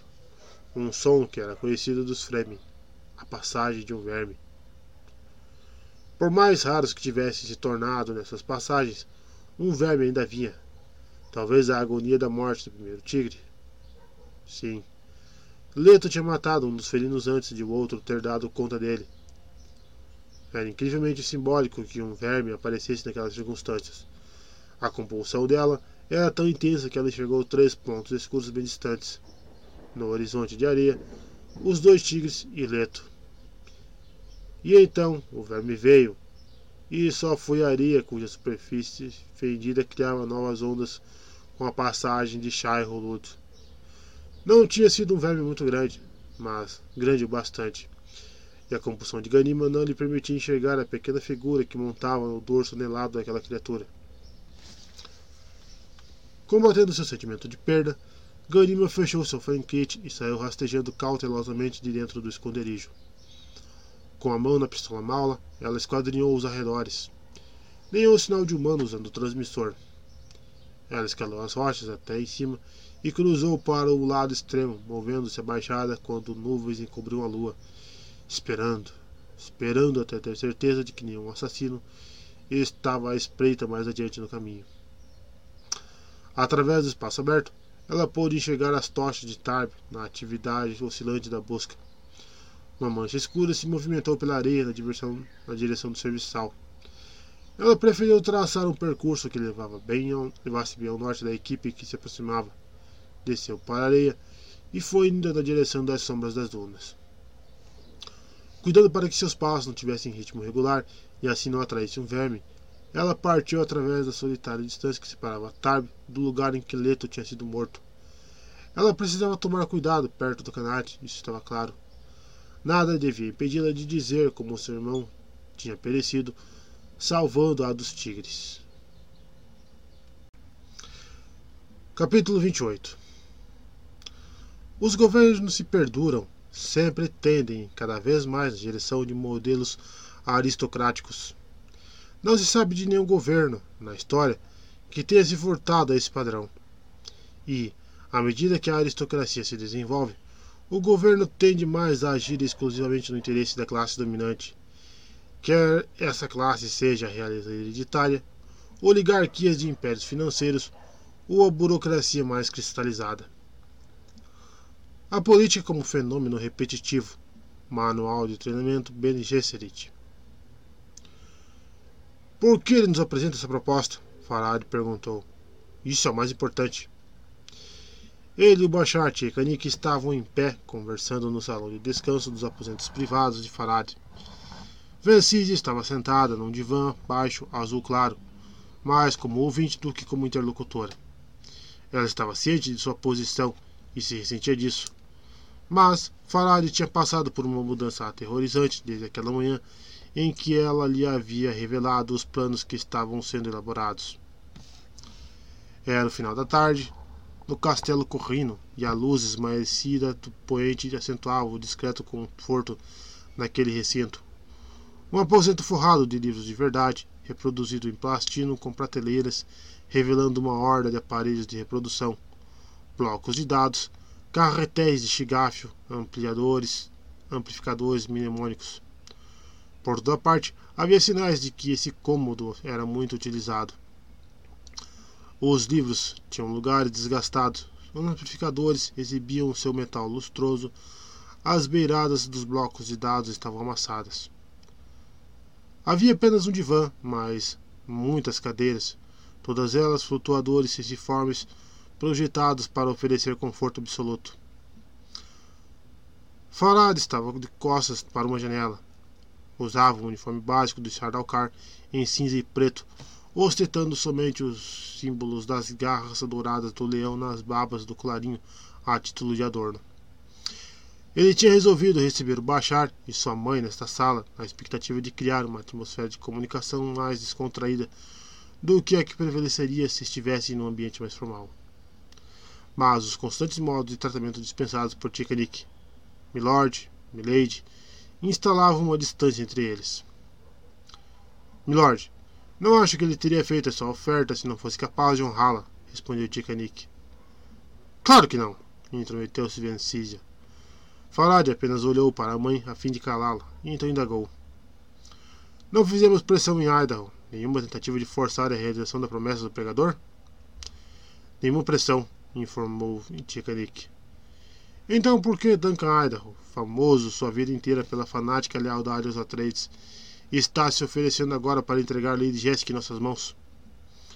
Há boatos de uma crise em Arrax, Vencis arriscou. Não confirmados, Farad rebateu. Seria possível que o pregador tivesse precipitado isso? É possível, Tikanik conjecturou. Mas não consigo perceber com que motivo.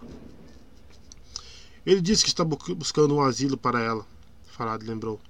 Isso poderia proceder se os boatos. Justamente, completou a mãe. Ou poderia ser algum tipo de armadilha, sugeriu Tikanik. Podemos fazer diversas conjecturas e examinar cada uma, Farad afirmou. E se Idaho caiu desgraça diante de Lady Alia? Isso explicaria a situação, a Vencísia. Mas ele. Nenhuma notícia dos contrabandistas ainda? Farad interrompeu. Por que não podemos? Nessa estação, as transmissões são sempre mais demoradas, Tikanik explicou. E os protocolos de segurança? Sei, naturalmente, mas mesmo assim. Farad balançou a cabeça. Não gosto das nossas suposições. Não se apresse a abandoná-las, recomendou Vencísia. Todas essas histórias sobre Ali aquele sacerdote, seja qual for seu nome. Javite, lembrou Farad. Mas, esse, mas esse homem, evidentemente. Ele tem sido uma fonte valiosa de informação para nós, apontou Vencísia. Eu dizer que ele, evidentemente, é um agente duplo, concluiu Farad. Como é que ele poderia se incriminar nisso tudo? Ele não merece confiança. Há sinais demais de que. que não consigo enxergar, interrompeu a mãe. Repentinamente ela perdeu a paciência com a, ele perdeu a paciência com a obtusidade dela. Acredite no que lhe digo, mãe. Os sinais estão aí. Mais tarde eu lhe explico. Quanto a mim, concordo, Tikanik admitiu. Vencídia se calou com ar magoado. Como é que eles ousavam expulsá-la do conselho dessa maneira? Como se ela fosse uma garotinha fútil sem não devemos esquecer de que Idaho já foi um gola, Farad considerou. Os Telelaxo. Ele olhou de lado para Tikanik. Essa possibilidade será investigada, ele argumentou. Tikanik sentiu-se admirado com o modo como funcionava a cabeça de Farad. Era uma mente alerta, inquisitiva, penetrante. Sim. Quando haviam devolvido a vida a Idaho, os Telelaxo podiam ter implantado uma poderosa farpa em seu organismo para usar em proveito próprio. Mas não consigo perceber o motivo dos Telelax para isso, Farad confessou. O investimento de nossas fortunas, Tia Kanik sugeriu. Uma pequena garantia por favores futuros? Eu diria um grande investimento, comentou Farad. Perigoso, murmurou Vencísia. Farad teve de concordar com ela.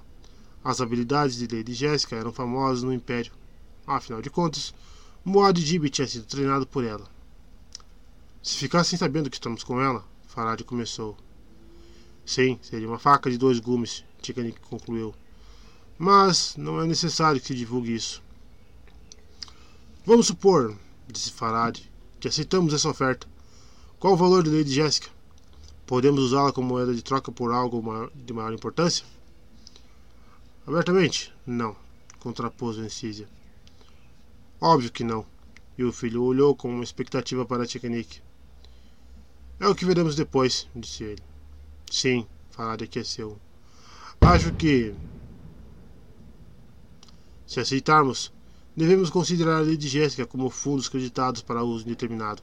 Afinal de contas, a fortuna não precisa obrigatoriamente ser gasta com algo específico. É só algo potencialmente útil. Ela seria uma cativa muito perigosa. Tchekanik lembrou. De fato, temos que levar isso em conta, Farad concordou. Disseram-me que seus conhecimentos Bene Gesserit lhe permitem manipular uma pessoa apenas com o uso sutil de sua voz. Ou de seu corpo, acrescentou Vencísia. Urudan certa vez me apresentou algumas coisas que ela havia aprendido. Nessa época, ela estava se exibindo e eu não me dispus a assistir essas demonstrações. Ainda assim, há evidências bem conclusivas de que as Bene Gesserit tem métodos próprios para alcançar seus objetivos. Você está sugerindo que ela possa me seduzir? Farad perguntou. Vencise apenas deu de ombros. Eu diria que ela é um pouco idosa para isso, não é mesmo? Farad perguntou. Quando se trata, quando se trata de uma BNG, Serete, nada é certo, afirmou Tikanik. Farad registrou um arrepio de excitação mesclado com medo. Jogar esse tipo de jogo para devolver a casa correndo ao nível mais alto do poder era algo que tanto o atraía como a repelia. Por mais que fosse sempre uma perspectiva atraente, ele sentia uma intensa necessidade de se retirar desse jogo e retomar seus interesses pessoais prediletos. A pesquisa histórica e se inteirar, e se dos deveres manifestos da regência ali, em Salusa Secundus. Restaurar as forças Sarducar à sua disposição já era uma tarefa e tanto. E para dar conta dessa incumbência, Tchek ainda era um bom recurso. Afinal de contas, Um planeta era uma responsabilidade enorme, mas um império era uma responsabilidade ainda maior e muito mais atraente como instrumento de poder. Quanto mais ele lia sobre Muad'Dib, Paul Atreides, mais fascinado Farad se tornava com os usos do poder. Como líder titular da Casa Corrino e herdeiro de Shadan IV, que, que grande realização seria devolver sua linhagem ao trono do leão. Ele queria isso. Farad tinha percebido que, repetindo essa litânia motivacional para si mesmo várias vezes seguidas, ele conseguiu superar suas dúvidas momentâneas. E, é claro, Tikanik estava falando, as Bene Gesserit ensinam que a paz promove agressões e, assim, deflagram guerras. O paradoxo da. Como foi que chegamos a esse assunto? Farad perguntou, retomando sua atenção e tirando-a da esfera das especulações. Ora, Mencídia respondeu suavemente, tendo notado que o rosto do filho tinha ficado anuviado. Eu apenas perguntei se Tchekanik estava a par da filosofia que norteia a Irmandade. A filosofia deve ser tratada com irreverência, pontificou Farad, virando para ficar de frente para Tchekanik. Quanto à oferta de Idaho, acho que devemos pesquisar melhor. Quando achamos que sabemos de alguma coisa, esse é exatamente o momento em que devemos olhar aquilo bem mais a fundo. Assim será feito, anuiu Tchekanik. Ele ele apreciava esse traço cauteloso do caráter de Farad, mas esperava que não chegasse a atingir a esfera das decisões militares que exigissem rapidez e precisão. Com aparente frivolidade, Farad perguntou: Sabe o que acho mais interessante na história de Arrax? O costume dos tempos primitivos em que os Fremen matavam a queima-roupa qualquer um que não estivesse usando um traje estilador com seu capuz característico e facilmente visível. E o que o fascina no transtilador? perguntou Tchekanik. Você reparou, foi? E como não reparar? indagou Vencísia. Falad desferiu um olhar irritado na direção da mãe. Por que ela interrompeu daquele jeito? Ele voltou sua atenção para Tchekanik. O traje era a chave do caráter daquele planeta, Tchek.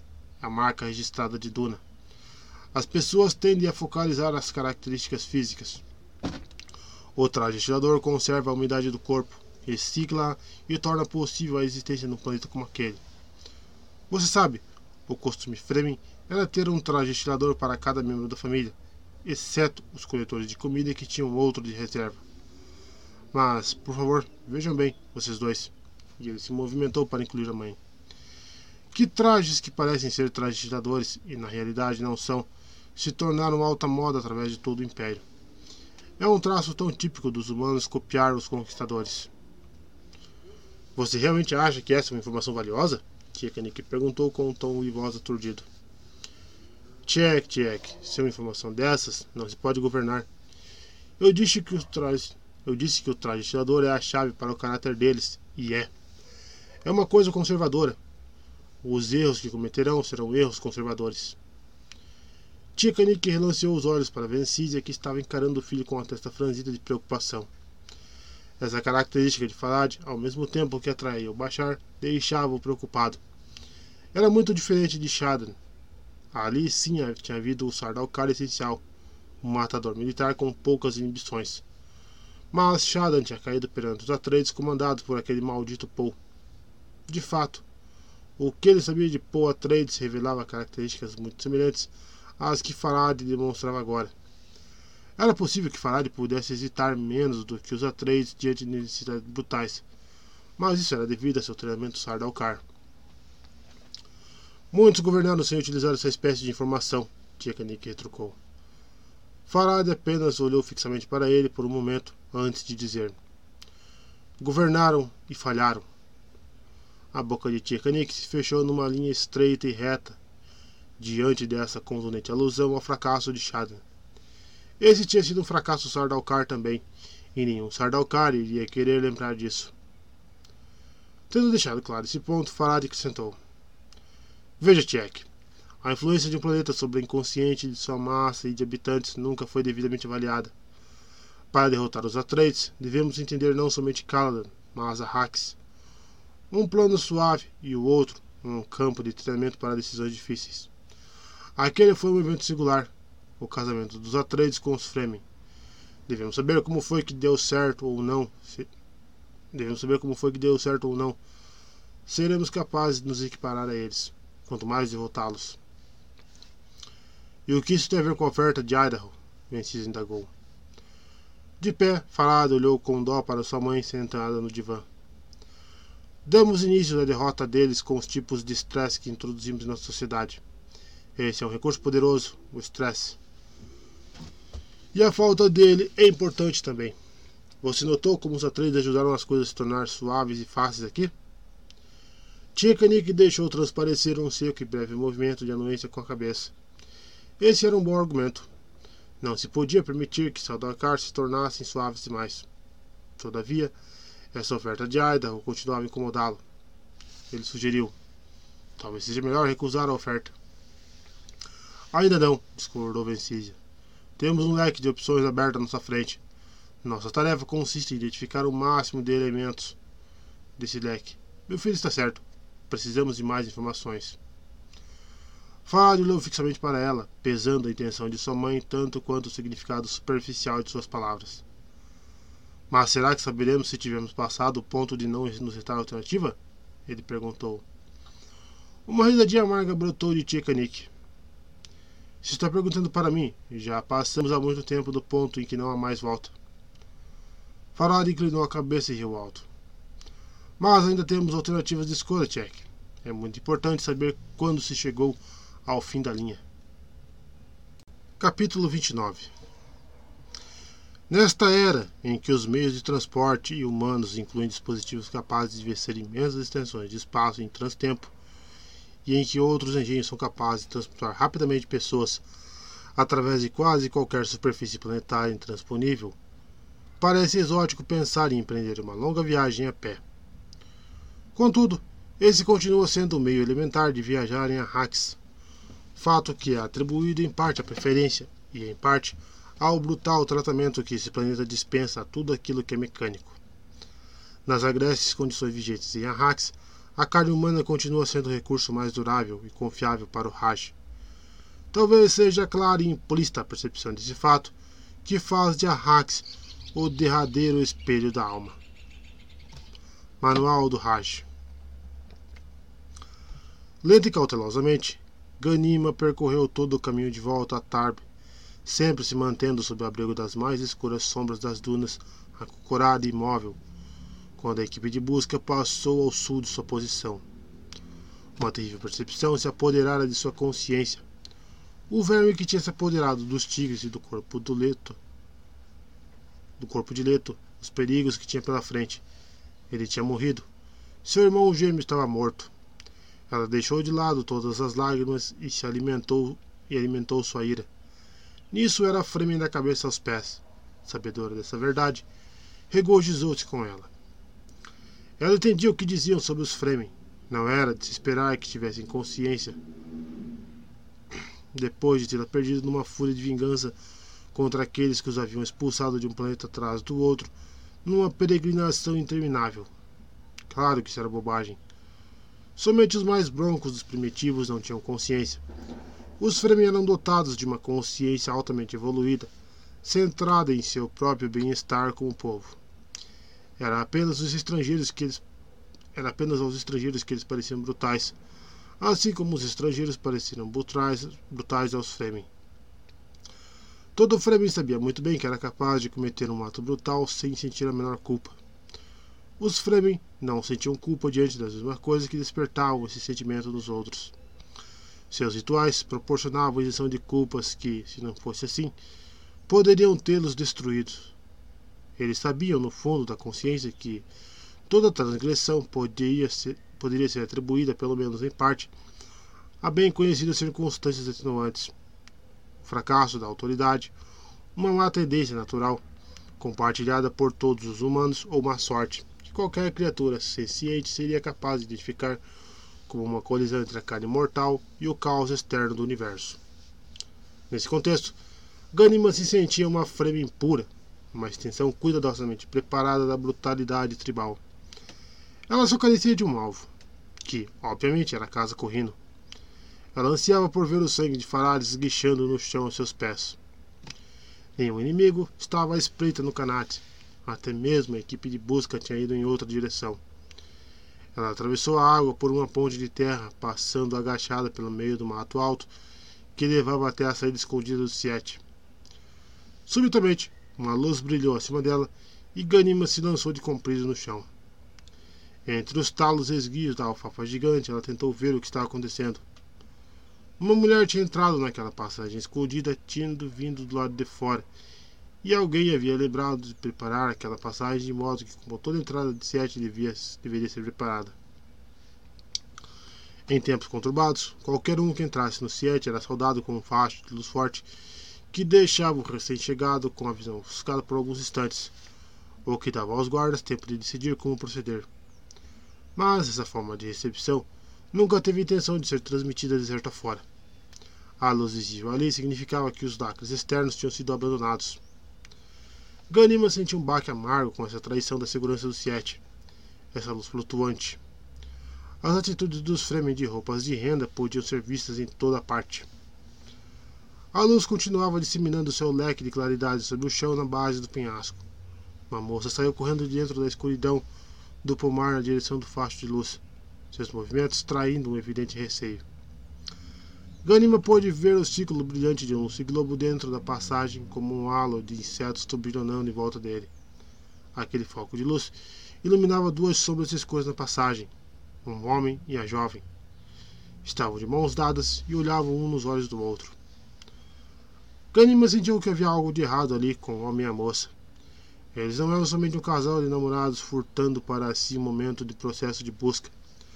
A luz estava suspensa sobre eles e à sua frente, na passagem. Os dois conversavam contra o pano de fundo de um arco iluminado, lançando suas sombras sobre a noite lá fora, onde ninguém poderia estar observando o que estivessem fazendo. De vez em quando, o homem soltava uma das mãos que aparecia gesticulando na luz ao realizar um movimento furtivo incisivo que, tão logo se completava, voltava para as sombras. Sons solitários de criaturas da noite enchiam as trevas em torno de Ganima, mas ela filtrou e ignorou essas distrações. O que aqueles dois estão fazendo? Os gestos do homem eram muito estáticos, muito cautelosos.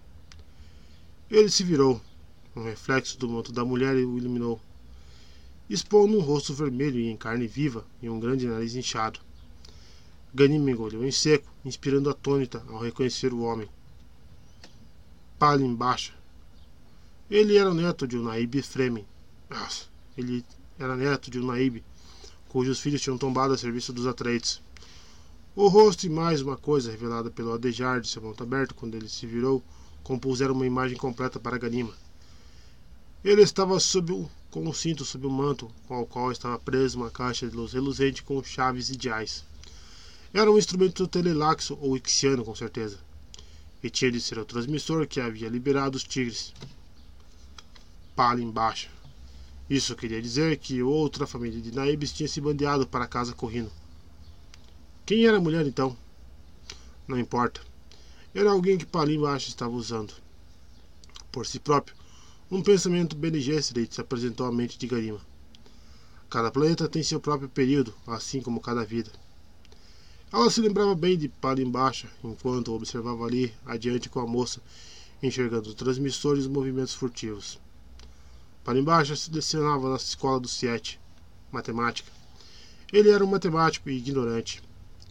Tinha inclusive tentado explicar a Muad'Dib por meio de matemática até ser explicitamente censurado pelo clero. Era um escravizador de mentes e seu processo de escravização podia ser entendido como uma extrema simplicidade ele transferia conhecimentos técnicos sem transferir valores. Eu devia ter suspeitado dele antes, ela pensou. Os sinais estavam todos bem ali. Então, com uma acre contração na boca do estômago, ela pensou: Ele matou meu irmão. Ela se obrigou a recuperar a calma. Para embaixo, mataria também se ela tentasse passar por ele ali, na passagem escondida. Agora ela entendia a razão dessa exibição nada frame de luz dessa traição da entrada secreta. Eles estavam vasculhando com aquela luz em busca de sinais de alguma das vítimas ter escapado. Devia ser um momento dificílimo de espera para eles, sem saber o que tinha acontecido. E agora que Ganima tinha visto o transmissor, Ela podia explicar alguns dos gestos de mão do homem. Para embaixo estava apertando várias vezes uma das teclas do transmissor com um gesto irritado. A presença deles dois dizia muito para Ganima. Provavelmente, cada via de acesso ao Siete estava com um vigia similar, vasculhando ao longe. Ela coçou o nariz, onde a poeira tinha se depositado e causava comichão. A perna ferida estava latejando, e o braço que empunhara a faca doía quando não ardia. Seus dedos continuavam dormentes. Se viesse a ser preciso usar a faca de novo, ela teria de fazê-lo com a mão esquerda. Ganima pensou em usar a pistola maula, mas seu som típico com certeza atrairia numa atenção indesejada. Teria de haver algum outro modo. Mais uma vez, para embaixo se afastou da, da entrada. Ele era uma massa escura contra a luz. A mulher tornou a prestar atenção à noite lá fora, enquanto seguia falando. Ela transmitia um nível de alerta resultante de treinamento, dando a sensação de que sabia como esquadrinhar as trevas usando a visão periférica. Ela não passava de um instrumento útil, portanto. Fazia parte de uma conspiração mais ampla. Ganima se lembrou então de que embaixo aspirava a ser um Kaima, um governador político do regime da regência. Ele certamente faria parte de um plano maior, não havia dúvida. Haveria mais pessoas envolvidas. Mesmo aqui em Tarb, Ganima examinou as bordas do problema que assim se manifestava e o sondou. Se conseguisse dominar um desses guardiões e mantê-lo vivo, muitos outros seriam igualmente depostos. O som sibilante, mas abafado de um animal de pequeno porte bebendo no canate, chamou a atenção de Ganima. Sons naturais, coisas naturais. Sua memória vasculhou através de uma estranha barreira de silêncio em sua mente e encontrou uma sacerdotisa de Jof capturada na Síria por Senaquerib. As recordações dessa sacerdotisa disseram a Garima o que teria de ser feito ali. Para embaixo, a mulher que ali estavam não passavam de crianças perigosas e rebeldes. Nada sabiam de Joff, nada sabiam sequer do nome do planeta em que Senaquerib e a sacerdotisa tinham desaparecido no pó. O que estava prestes a acontecer com aquele par de conspiradores, se lhes fosse explicado, só poderia ser nos termos de um início imediato e de seu término igualmente imediato. Rolando sobre um lado, Ganima soltou seu Fencrit e desvencilhou o respirador de suas tiras de fixação.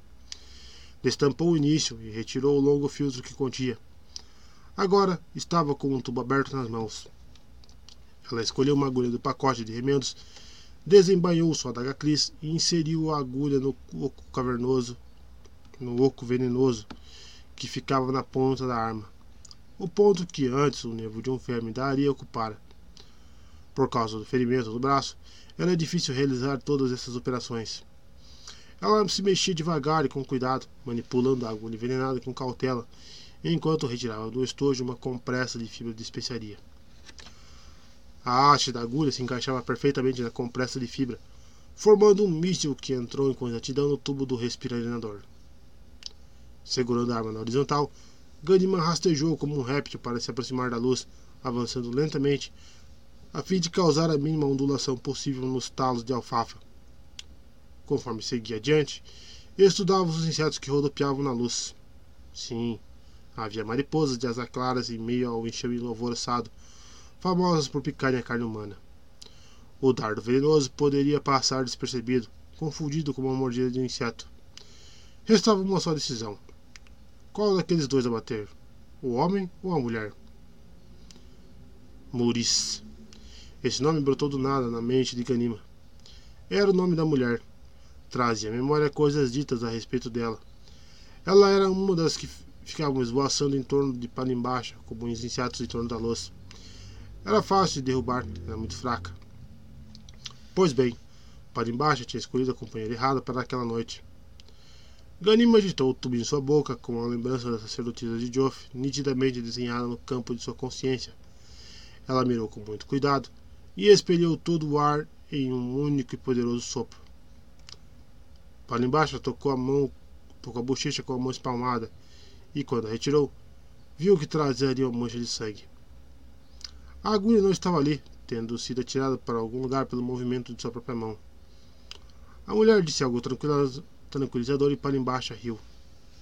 Enquanto ria, As pernas lhe faltaram e começaram a ceder sob seu peso. Ele despencou como um saco vazio sobre a mulher que tentou apoiá-lo. Ela ainda estava cambaleando sob o peso morto, quando Ganima surgiu ao lado dela e apertou a ponta de sua adaga crise desembainhada contra a cintura da moça. Tom normal de conversa, Ganima disse: Não faça nenhum movimento brusco, Maurice. Minha faca está envenenada. Você pode soltar para embaixo agora. Ele está morto. Capítulo 30 Em todas as principais forças de socialização, encontramos um movimento latente para ganhar e manter poder por meio do uso de palavras. Curandeiros, sacerdotes e burocratas, todos eles fazem a mesma coisa. A população governada deve ser condicionada a aceitar palavras de poder como coisas reais, confundindo o sistema simbolizado com o universo tangível. Na manutenção dessa estrutura de poder, alguns símbolos são mantidos fora do alcance do entendimento comum Símbolos como os que dizem respeito, por exemplo, à manipulação econômica ou aqueles que definem a interpretação local da sanidade.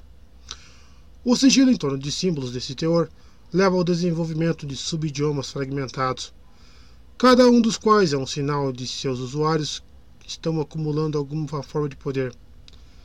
Tendo esse entendimento do processo de poder, nossas forças imperiais de segurança devem estar permanentemente em alerta para detectar a formação de subidiomas. Palestra para o Ministério da Guerra Arraquino pela Princesa Irulã. Talvez não seja necessário lhe dizer, começou Farad, mas, para evitar erros, vou anunciar que um mudo foi posicionado com ordens de matar vocês dois, caso demonstre indícios de ser vítima de alguma bruxaria. Ele não esperava que essas palavras surtissem qualquer efeito, e tanto Lady Jéssica como Idaho corresponderam às suas expectativas. Farad tinha escolhido com cuidado o ambiente para o primeiro exame daquele par, a antiga Câmara de Audiências de Estado de Chardon. O que lhe faltava em grandiosidade, o recinto compensava com as ocupações exóticas.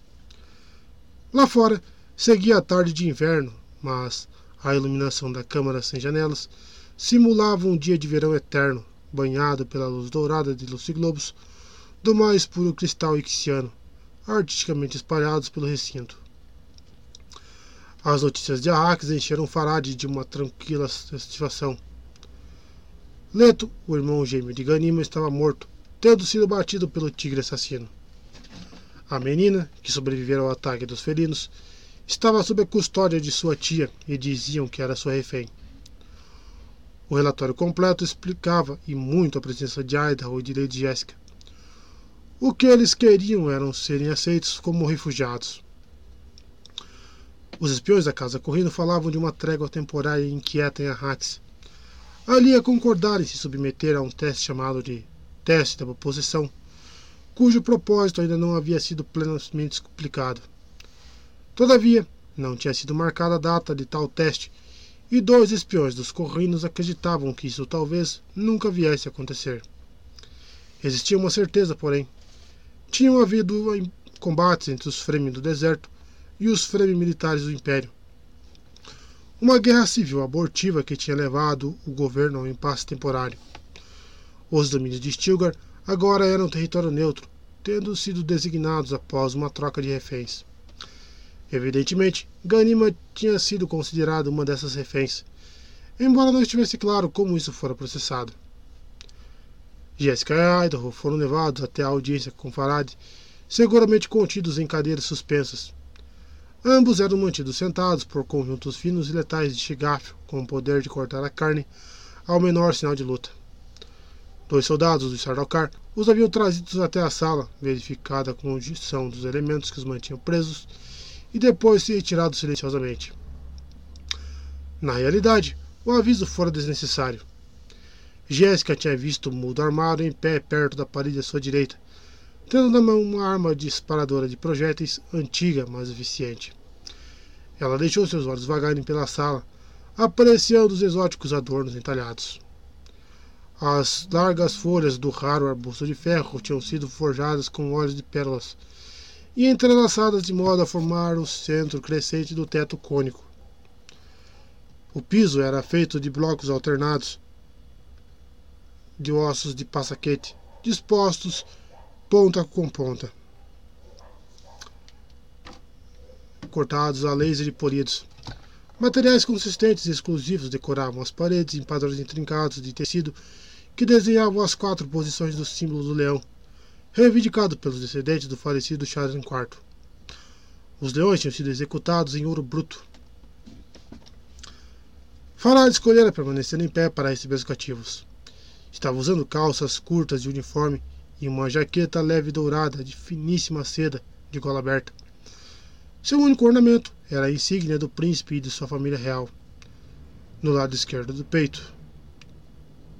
Fazia-se acompanhar pelo Bachar Ekanik, usando os trajes de tom castanho e as botas pesadas, com uma armalês decorada e presa num coldre pendendo na frente pela fivela do cinto. Tchekanik, cujo rosto de pesado Jéssica conhecia dos relatos Bene Gesserit, estava postado três passos à esquerda e ligeiramente atrás de Farad. O único trono esculpido em madeira escura destacava-se no piso, perto da parede bem atrás dos dois. Agora, prosseguiu Farad dirigindo-se a Jéssica, você tem algo a dizer? Gostaria de saber por que estamos amarrados desse jeito, Jéssica questionou, indicando Chigaf.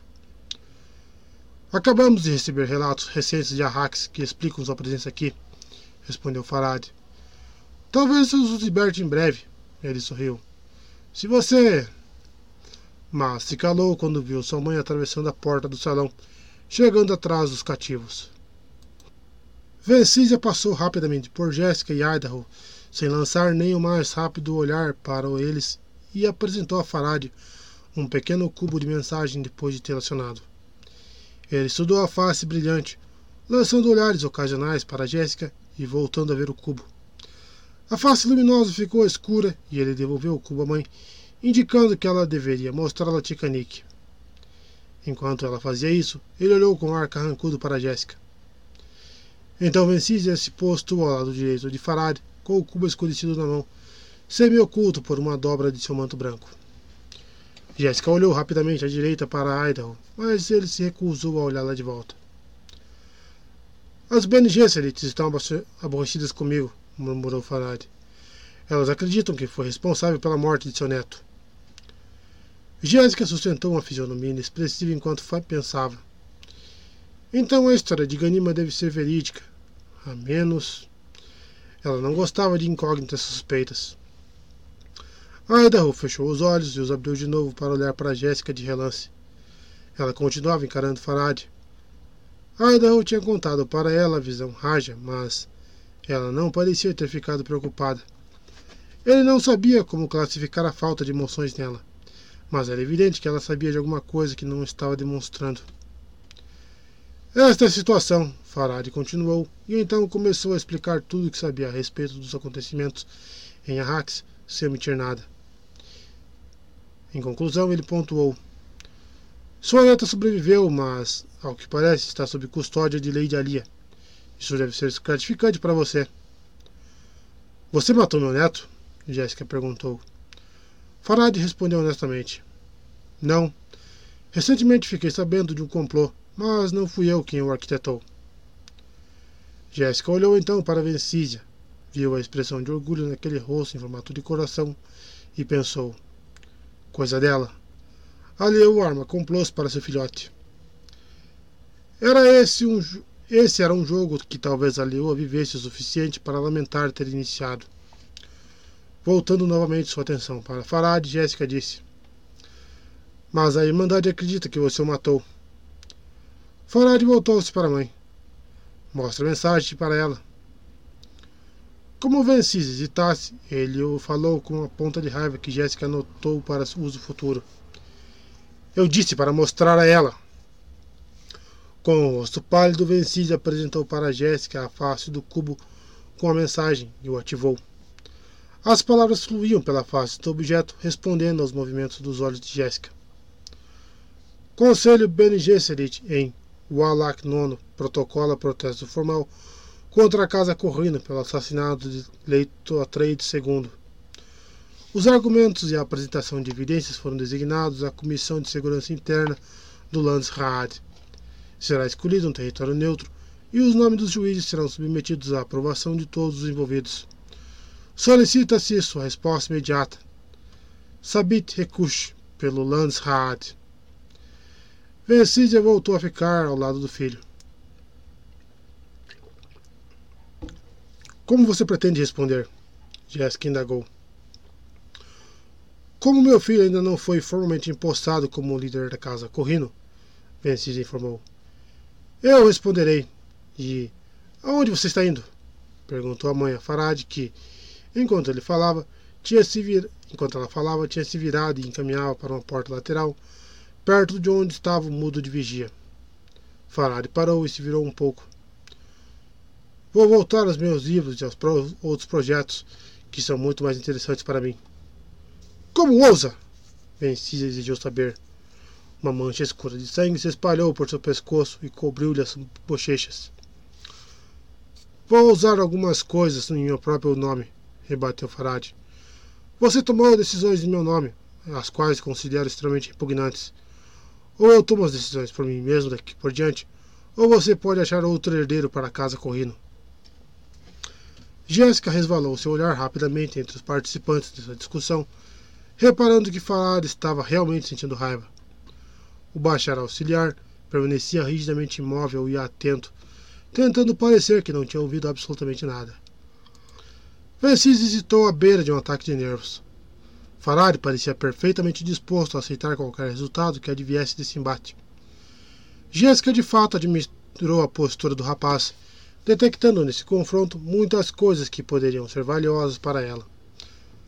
Parecia que a decisão de enviar os tigres assassinos contra seus netos tinha sido tomada sem o conhecimento de Farad. Praticamente não se podia duvidar de que ele fora informado do complô depois de ter sido arquitetado.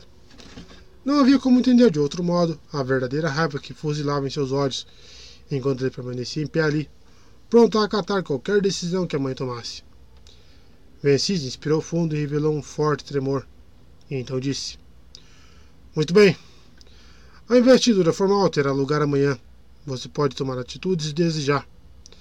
Ela olhou para Tchekanik, que se recusou a devolver-lhe o olhar. Vai haver uma briga com muita gritaria assim que a mãe e o filho saírem daqui, Jéssica pensou. Mas acredito que ele ganhou. Ela então permitiu que seus pensamentos se voltassem para a mensagem vinda do Lance Haad. A Irmandade tinha julgado seus mensageiros com um requinte que fazia jus ao planejamento Bene Gesserit. E miscuída na nota formal de protesto estava uma mensagem para Jéssica enxergar. O fato da mensagem dizia que as espiãs da Irmandade sabiam da situação em que Jéssica se encontrava e que tinham avaliado Farad com uma sutileza inexcedível, a ponto de saber que ele mostraria a mensagem à sua prisioneira. Gostaria de obter uma resposta à minha pergunta, insistiu Jéssica, dirigindo-se a Farad quando ele se voltou para olhá-la de frente. Direi ao Lanzhar que não tive nada a ver com o assassinato, afirmou Farad. Direi ainda que compartilho o desprazer que a Irmandade expressa pela maneira como isso se deu, embora não possa dizer que estou inteiramente descontente com o resultado do plano. Minhas desculpas pela dor que isso possa ter causado. O destino passa por todos os lugares. O destino passa por todos os lugares, Jéssica pensou. Esse tinha sido o ditado favorito de seu duque, e havia algo nos modos de Farad que indicava que ele sabia disso. Ela se forçou a ignorar a possibilidade de que eles realmente tivessem matado Leto. Ela precisava supor que os temores de Ganima por Leto tinham motivado a exposição completa do plano dos gêmeos. Os contrabandistas colocariam Gurney em condições de encontrar Leto. Então, os desígnios da Irmandade seriam levados a cabo. Leto deveria ser testado. Tinha de sê-lo. Sem o teste, ele estava tão condenado quanto Alia. E Ganima.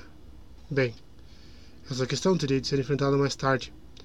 Não havia como enviar uma pré-nascida perante a reverenda madre Gaius Ellen Morria. Jéssica se permitiu um suspiro profundo. Cedo ou tarde, ela observou, Ocorrerá alguém que você e minha neta poderão unir nossas duas casas e sanar velhas feridas. Isso já me foi mencionado como possibilidade, Farad anuiu, olhando brevemente na direção da mãe. Minha resposta foi que eu preferia esperar o desfecho dos mais recentes acontecimentos em Arrax. Não há necessidade de decisões afobadas. Sempre existe a possibilidade de você já ter sido manipulado para desposar a minha neta. Jéssica apontou. Farad se impertigou. Explique-se. As coisas em Arrakis não são o que podem parecer a você, ela apontou. Ali é faz seu próprio jogo, o jogo da abominação. Minha neta está em perigo, a menos que ali possa arquitetar um modo de usá-la. E você espera que eu acredite que você e sua filha se opõem uma a outra? Que uma três combate a outra? Jéssica olhou para Vencísia e depois novamente para Farad. Um corrino briga, briga com outro. O sorriso astuto movimentou os lábios de Farad. Bem apontado. E como eu poderia ter sido empurrado para sua neta? Tornando-se participante da morte de meu neto, raptando-me. Raptando? Não acredito nessa bruxa, Vencis alertou. Eu escolho em quem confiar, mãe, Farad redarguiu. Perdoe-me, Lady Jéssica, mas não entendo essa história de rapto. Eu tinha entendido que você seu fiel escudeiro, que é marido de Alia, Jéssica completou. Farad endereçou um olhar de avaliação para Idaho e então para o Bachar. O que lhe parece, Jack? O Bachar aparentemente estava pensando de maneira parecida com a de Jéssica. Ele disse. Gosto de como ela raciocina. Cuidado. Ele é um golamentate, comentou Farad. Poderíamos tentá-lo, testá-lo até a morte, e ainda assim não encontraríamos uma resposta certa. Mas podemos trabalhar com a suposição segura de termos sido ludibriados. Tikanik terminou. Jéssica soube que tinha chegado o momento de fazer sua jogada. Bastava que o luto de Idaho mantivesse preso dentro do papel que ele tinha escolhido desempenhar. Ela não apreciava usá-lo dessa maneira, mas havia interesses maiores em jogo. Para início de conversa, Jéssica interrompeu. Eu poderia anunciar publicamente que vinha até aqui de minha livre e espontânea vontade. Interessante, murmurou Farad. Você teria de confiar em mim e me assegurar a completa liberdade em Salusa Secundus, prosseguiu Jéssica. Não se poderia dar a impressão de que falei movida por alguma compulsão. Não, protestou Vencísia. Farad ignorou. E que razão poderia alegar? Que sou a plenipotenciária da Irmandade enviada para cá a fim de me encobrir de sua educação. Mas a Irmandade me acusa. Isso exigiria uma ação decisiva de sua parte, respondeu Jéssica. Não confie nela, Vencísia insistiu. Polidez, Farad lançou o olhar para ela e falou: Se você me interromper mais uma vez, Farei Tchek retirá-la desse recinto. Ele a ouviu consentir com investidura formal. Isso o torna leal a mim agora. Diga você que era uma bruxa. Mencis estava olhando para o mudo plantado junto à parede lateral. Fala hesitou, então questionou. Jack, o que você acha? Foi enfeitiçado? No meu entender, não. Ela. Vocês dois foram enfeitiçados. Mãe, e o tom dele era final e desprovido de inflexão. Vencise fechou os punhos, tentando falar, girou sobre os próprios pés e saiu intempestivamente da sala. Novamente dirigindo-se a Jéssica, Farad perguntou: As Bene Gesserit concordariam com isso? Concordariam? Farad absorveu as implicações desse comentário, sorrindo de maneira contida. E o que a Irmandade quer com tudo isso? seu casamento com a minha neta. Idaho lançou um olhar indagador a Jéssica. Pareceu que ia falar alguma coisa, mas continuou calado. Você ia falar alguma coisa, Duncan? Jéssica indagou. Eu ia dizer que as Bene Gesserit querem o que elas querem, sempre quiseram. Um universo que não interfira na vida delas. Uma suposição óbvia, resmungou Farad. Mas não consigo ver por que você interferiria, interferiria nisso. As sobrancelhas de Idaho conseguiam se encolher do modo que Gaff não permitia que seu corpo fizesse. De modo desconcertante, ele sorriu. Farad viu esse sorriso e virou-se para ficar cara a cara com Idaho. Eu sou divertido para você? Toda esta situação me diverte. Alguém em sua família comprometeu a guia espacial usando-a para transportar até a Rax instrumentos para assassinar, instrumentos cujo propósito não poderiam ser ocultados. Vocês ofenderam as Bene Gesserit, matando um ser humano do sexo masculino que elas queriam para seu plano de procriação. Está me chamando de mentiroso, Gola? Não. Eu acredito que você não sabia da conspiração, mas pensei que essa situação precisaria ser enfocada com mais nitidez. Não se esqueça de que ele é um mentate, lembrou Jéssica. Justamente o que eu estava pensando, Farad concordou. Novamente ele olhou direto para Jéssica. Digamos que eu a liberte que você faça seu pronunciamento. Isso ainda deixa em aberto a questão da morte de seu neto. O Mentate tem razão.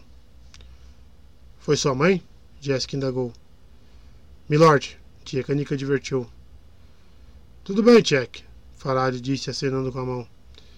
E se eu disser que foi minha mãe? Arriscando tudo no teste dessa ruptura interna entre os corrinos, Jessica afirmou. Você deve denunciá-la e bani-la. Milord, tia Canique protestou. Pode haver truques dentro de truques aqui. E Lady Jessica e eu somos os que foram logrados, murmurou Idaho. Farad endureceu o queixo, e Jessica pensou. Não interfira, Duncan. Agora não. Mas as palavras de Idaho tinham posto em movimento suas próprias habilidades lógicas de Bene Gesserit em ação. Ele a deixou chocada. Ela começou a ponderar se haveria a possibilidade de ela mesma estar sendo usada de uma maneira que não entendia. Ganima e Leto. Os pré-nascidos se valiam de incontáveis experiências interiores, um acervo de conselhos muito mais extenso do que o disponível às BNGs vivas. E ainda havia aquela outra questão. Será que a sua irmandade tinha sido mesmo inteiramente honesta com ela? Elas ainda talvez não confiassem nela. Afinal de contas, elas, elas havia traído uma vez com seu duque. Farad olhou para Idaho com uma expressão intrigada de testa franzida. Mentate, preciso saber o que esse pregador representa para você. Ele providenciou a passagem até aqui. Eu. Nós não trocamos nem dez palavras. Outros agiram por ele. Ele poderia ser. Ele poderia ser Paul Atreides, mas não tenho dados suficientes para garantir isso. Tudo o que sei ao certo é estava na hora de eu partir e ele tinha os meios para isso. Você fala de ter sido logrado, Farad lembrou. Ali espera que você nos mate sigilosamente e oculte as evidências disso, Idaho informou. Depois de tê-la livrado de Lady Jéssica, não tem mais utilidade para Lia. E Lady Jéssica, tendo servido aos propósitos de sua irmandade, não é mais útil a elas. A irá convocar as Bene Gesserit para que se expliquem, mas elas vencerão. Jéssica ficou, fechou os olhos para se concentrar melhor. Ele tinha razão. Ela era capaz de detectar a firmeza mental na voz dele, aquela profunda sinceridade de seu pronunciamento. O padrão se encaixou tão bem que nem fez barulho. Ela inspirou fundo duas vezes e desencadeou seu transe mnemônico, repassando os dados através de sua mente. Então saiu do transe e abriu os olhos. Tudo isso tinha acontecido enquanto Farari, na saía de sua frente para assumir a posição a meio passo de Idaho, uma distância de não mais de três passos. Não diga mais nada, Duncan, Jessica ordenou. E então ela pensou, pesarosa em como o Leto havia advertido contra o condicionamento Bene Gesserit. Precisa falar, Idaho fechou a boca. Eu mando aqui, Farad exclamou. Continue, Metate. Idaho permaneceu calado. Farad fez meia volta na direção de Jéssica a fim de estudá-la. Ele estava com o olhar fixo num ponto da parede mais distante, revisando o que Idaho e o transe tinham construído. As Bene Gesserit tinham abandonado a, linguagem, a linhagem Atreides, naturalmente, mas queriam controlar um Kizat Haderach e haviam feito um enorme investimento no prolongado programa de reprodução. Elas queriam um confronto explícito entre os Atreides e os Corrinos, uma situação em que, enfim, pudessem agir como árbitros. E Danka tinha razão. Elas acabariam, no fim, saindo com o controle tanto de Ganima como de Farad. Era o único consenso possível. O estranho era que a Alia não tivesse percebido isso. Jéssica engoliu, apesar da tensa secura em sua garganta. Alia, abominação. Ganima tinha razão em sentir pena dela. Mas quem sobraria para ter pena de Ganima? A Irmandade prometeu colocar você no trono com Ganima com sua consorte, Jéssica afirmou. Farad deu um passo para trás. Será que essa bruxa deve mentir das pessoas? Elas agiram em sigilo, não através de sua mãe. Jéssica prosseguiu. Elas lhe disseram que eu não estava informada do plano que tinham borado. Jéssica viu a revelação no rosto de Farad. Como ele era aberto. Mas era verdade, a estrutura inteira. Idaho tinha demonstrado uma habilidade excepcional como mentate ao perceber através do véu dos dados limitados que eles estavam disponíveis. Então elas fizeram um jogo duplo e disseram, Farad continuou. Elas não me disseram nada disso, Jéssica argumentou. Duncan estava certo, elas me enganaram. Ela balançou de leve a cabeça, confirmando para si mesmo o que havia dito. Tinha sido uma clássica manobra de adiamento dentro do padrão clássico da Irmandade. Uma história razoável, fácil de aceitar porque era compatível com o que alguém acreditaria acerca dos motivos que elas teriam. Mas elas queriam Jéssica fora do caminho, sendo ela irmã maculada que já lhes havia sido infiel uma vez. Tikanik se aproximou de Farad e ficou lá ao seu lado. Milord, esses dois são perigosos para. Espera um pouco, Tchek, Farad interrompeu. Temos coisas dentro de coisas aqui. Encarando Jéssica, ele prosseguiu. Tivemos motivos para crer que Alia poderia ela mesma se oferecer para ser minha noiva. Idaho teve um sobressalto involuntário, mas se controlou. Começou a gotejar sangue de seu punho esquerdo, onde o chigacho cortara sua carne. Jéssica se permitiu uma breve resposta, arregalando os olhos. Ela, que tinha conhecido o leto original como amante, pai de seus filhos, seu confidente amigo, enxergou esse traço do raciocínio frio filtrado agora entre os meandros da abominação. E você aceitará? Idaho indagou. Está sendo cogitado. Duncan, eu lhe disse que calasse a boca, Jessica ordenou. Ela então se dirigiu a Farad. O preço dela foram duas mortes sem consequência. Nós dois.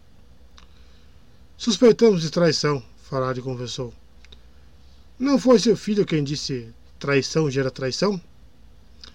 A Irmandade está decidida a controlar tanto os Atreides como os Corrinos, apontou Jéssica. Isso não está óbvio? Agora estamos brincando com a ideia de aceitar sua oferta, Lady Jéssica. Mas Duncan Idaho deve ser devolvido à sua adorada esposa. A dor é uma função dos nervos, Idaho lembrou a si mesmo. A dor vem como uma luz chega aos olhos. O esforço vem dos músculos, não dos nervos. Esse era o antigo exercício mentate, e ele o completou no intervalo de uma respiração. Fechou o punho direito e seccionou uma artéria contra o chigafio. Tchekanik deu um salto até a cadeira de Idaho, acionou um fecho que soltava as amarras e gritou pedindo ajuda. Foi revelador verificar o enxame de assistentes que imediatamente invadiu a sala pelas portas disfarçadas em painéis nas paredes. Sempre houve um pouco de tolice em Duncan, Jéssica pensou.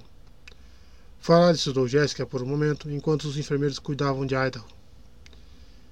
Eu não disse que ia aceitar a Lia. Não foi por isso que ele cortou o pulso, Jéssica explicou.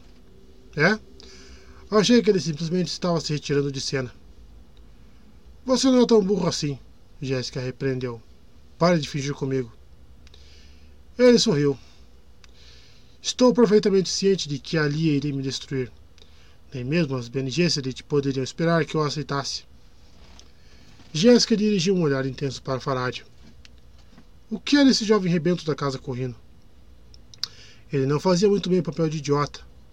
Mais uma vez, ela recordou as palavras de Leto que lhe haviam dito que ela conhecia um aluno, conheceria um aluno interessante. E o pregador queria isso também, dissera Idaho. Ela queria tanto ter conhecido o pregador. Você vai banir Vencísia? indagou Jéssica. Parece uma troca razoável, comentou Farad. Jéssica olhou rapidamente para Idaho. Os enfermeiros tinham concluído o atendimento e agora ele estava atado à cadeira por amarras menos perigosas. Os mentatos deveriam tomar cuidado com os absolutos, ela observou. Estou cansado, Idaho informou. Você não tem ideia do cansaço que estou sentindo. Quando explorada além da conta, até mesmo a lealdade finalmente se exaure, Faraldi pontificou. Mais uma vez, Jéssica olhou com intenção avaliativa. Vendo isso, Farad pensou.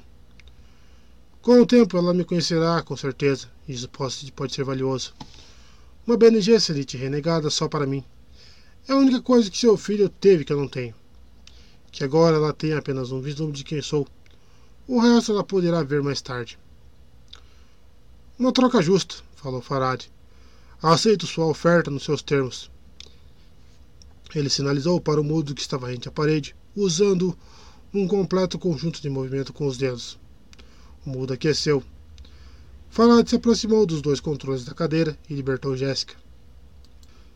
Tikanik perguntou então: Milord, tem certeza? Não foi isso que conversamos? Farad indagou. Sim, mas. Com uma risadinha contida, Farad se voltou para Jéssica. Jack desconfia de minhas fontes mas com os livros e os carretéis só se aprende que algumas coisas podem ser feitas. O aprendizado de verdade exige que você faça essas coisas. Jéssica ficou matutando sobre isso enquanto se punha em pé. Somente voltou aos sinais de mão usados por Farad. Ele tinha língua de batalha do mesmo estilo que os Atreides. Isso apontava uma análise cuidadosa. Alguém ali estava copiando conscientemente os Atreides. Naturalmente, Jéssica concluiu. Você vai querer que eu ensine você como as Gesserit são ensinadas. Farad mirou-a com olhos cintilantes. Essa é a única oferta a que não posso resistir, ele murmurou.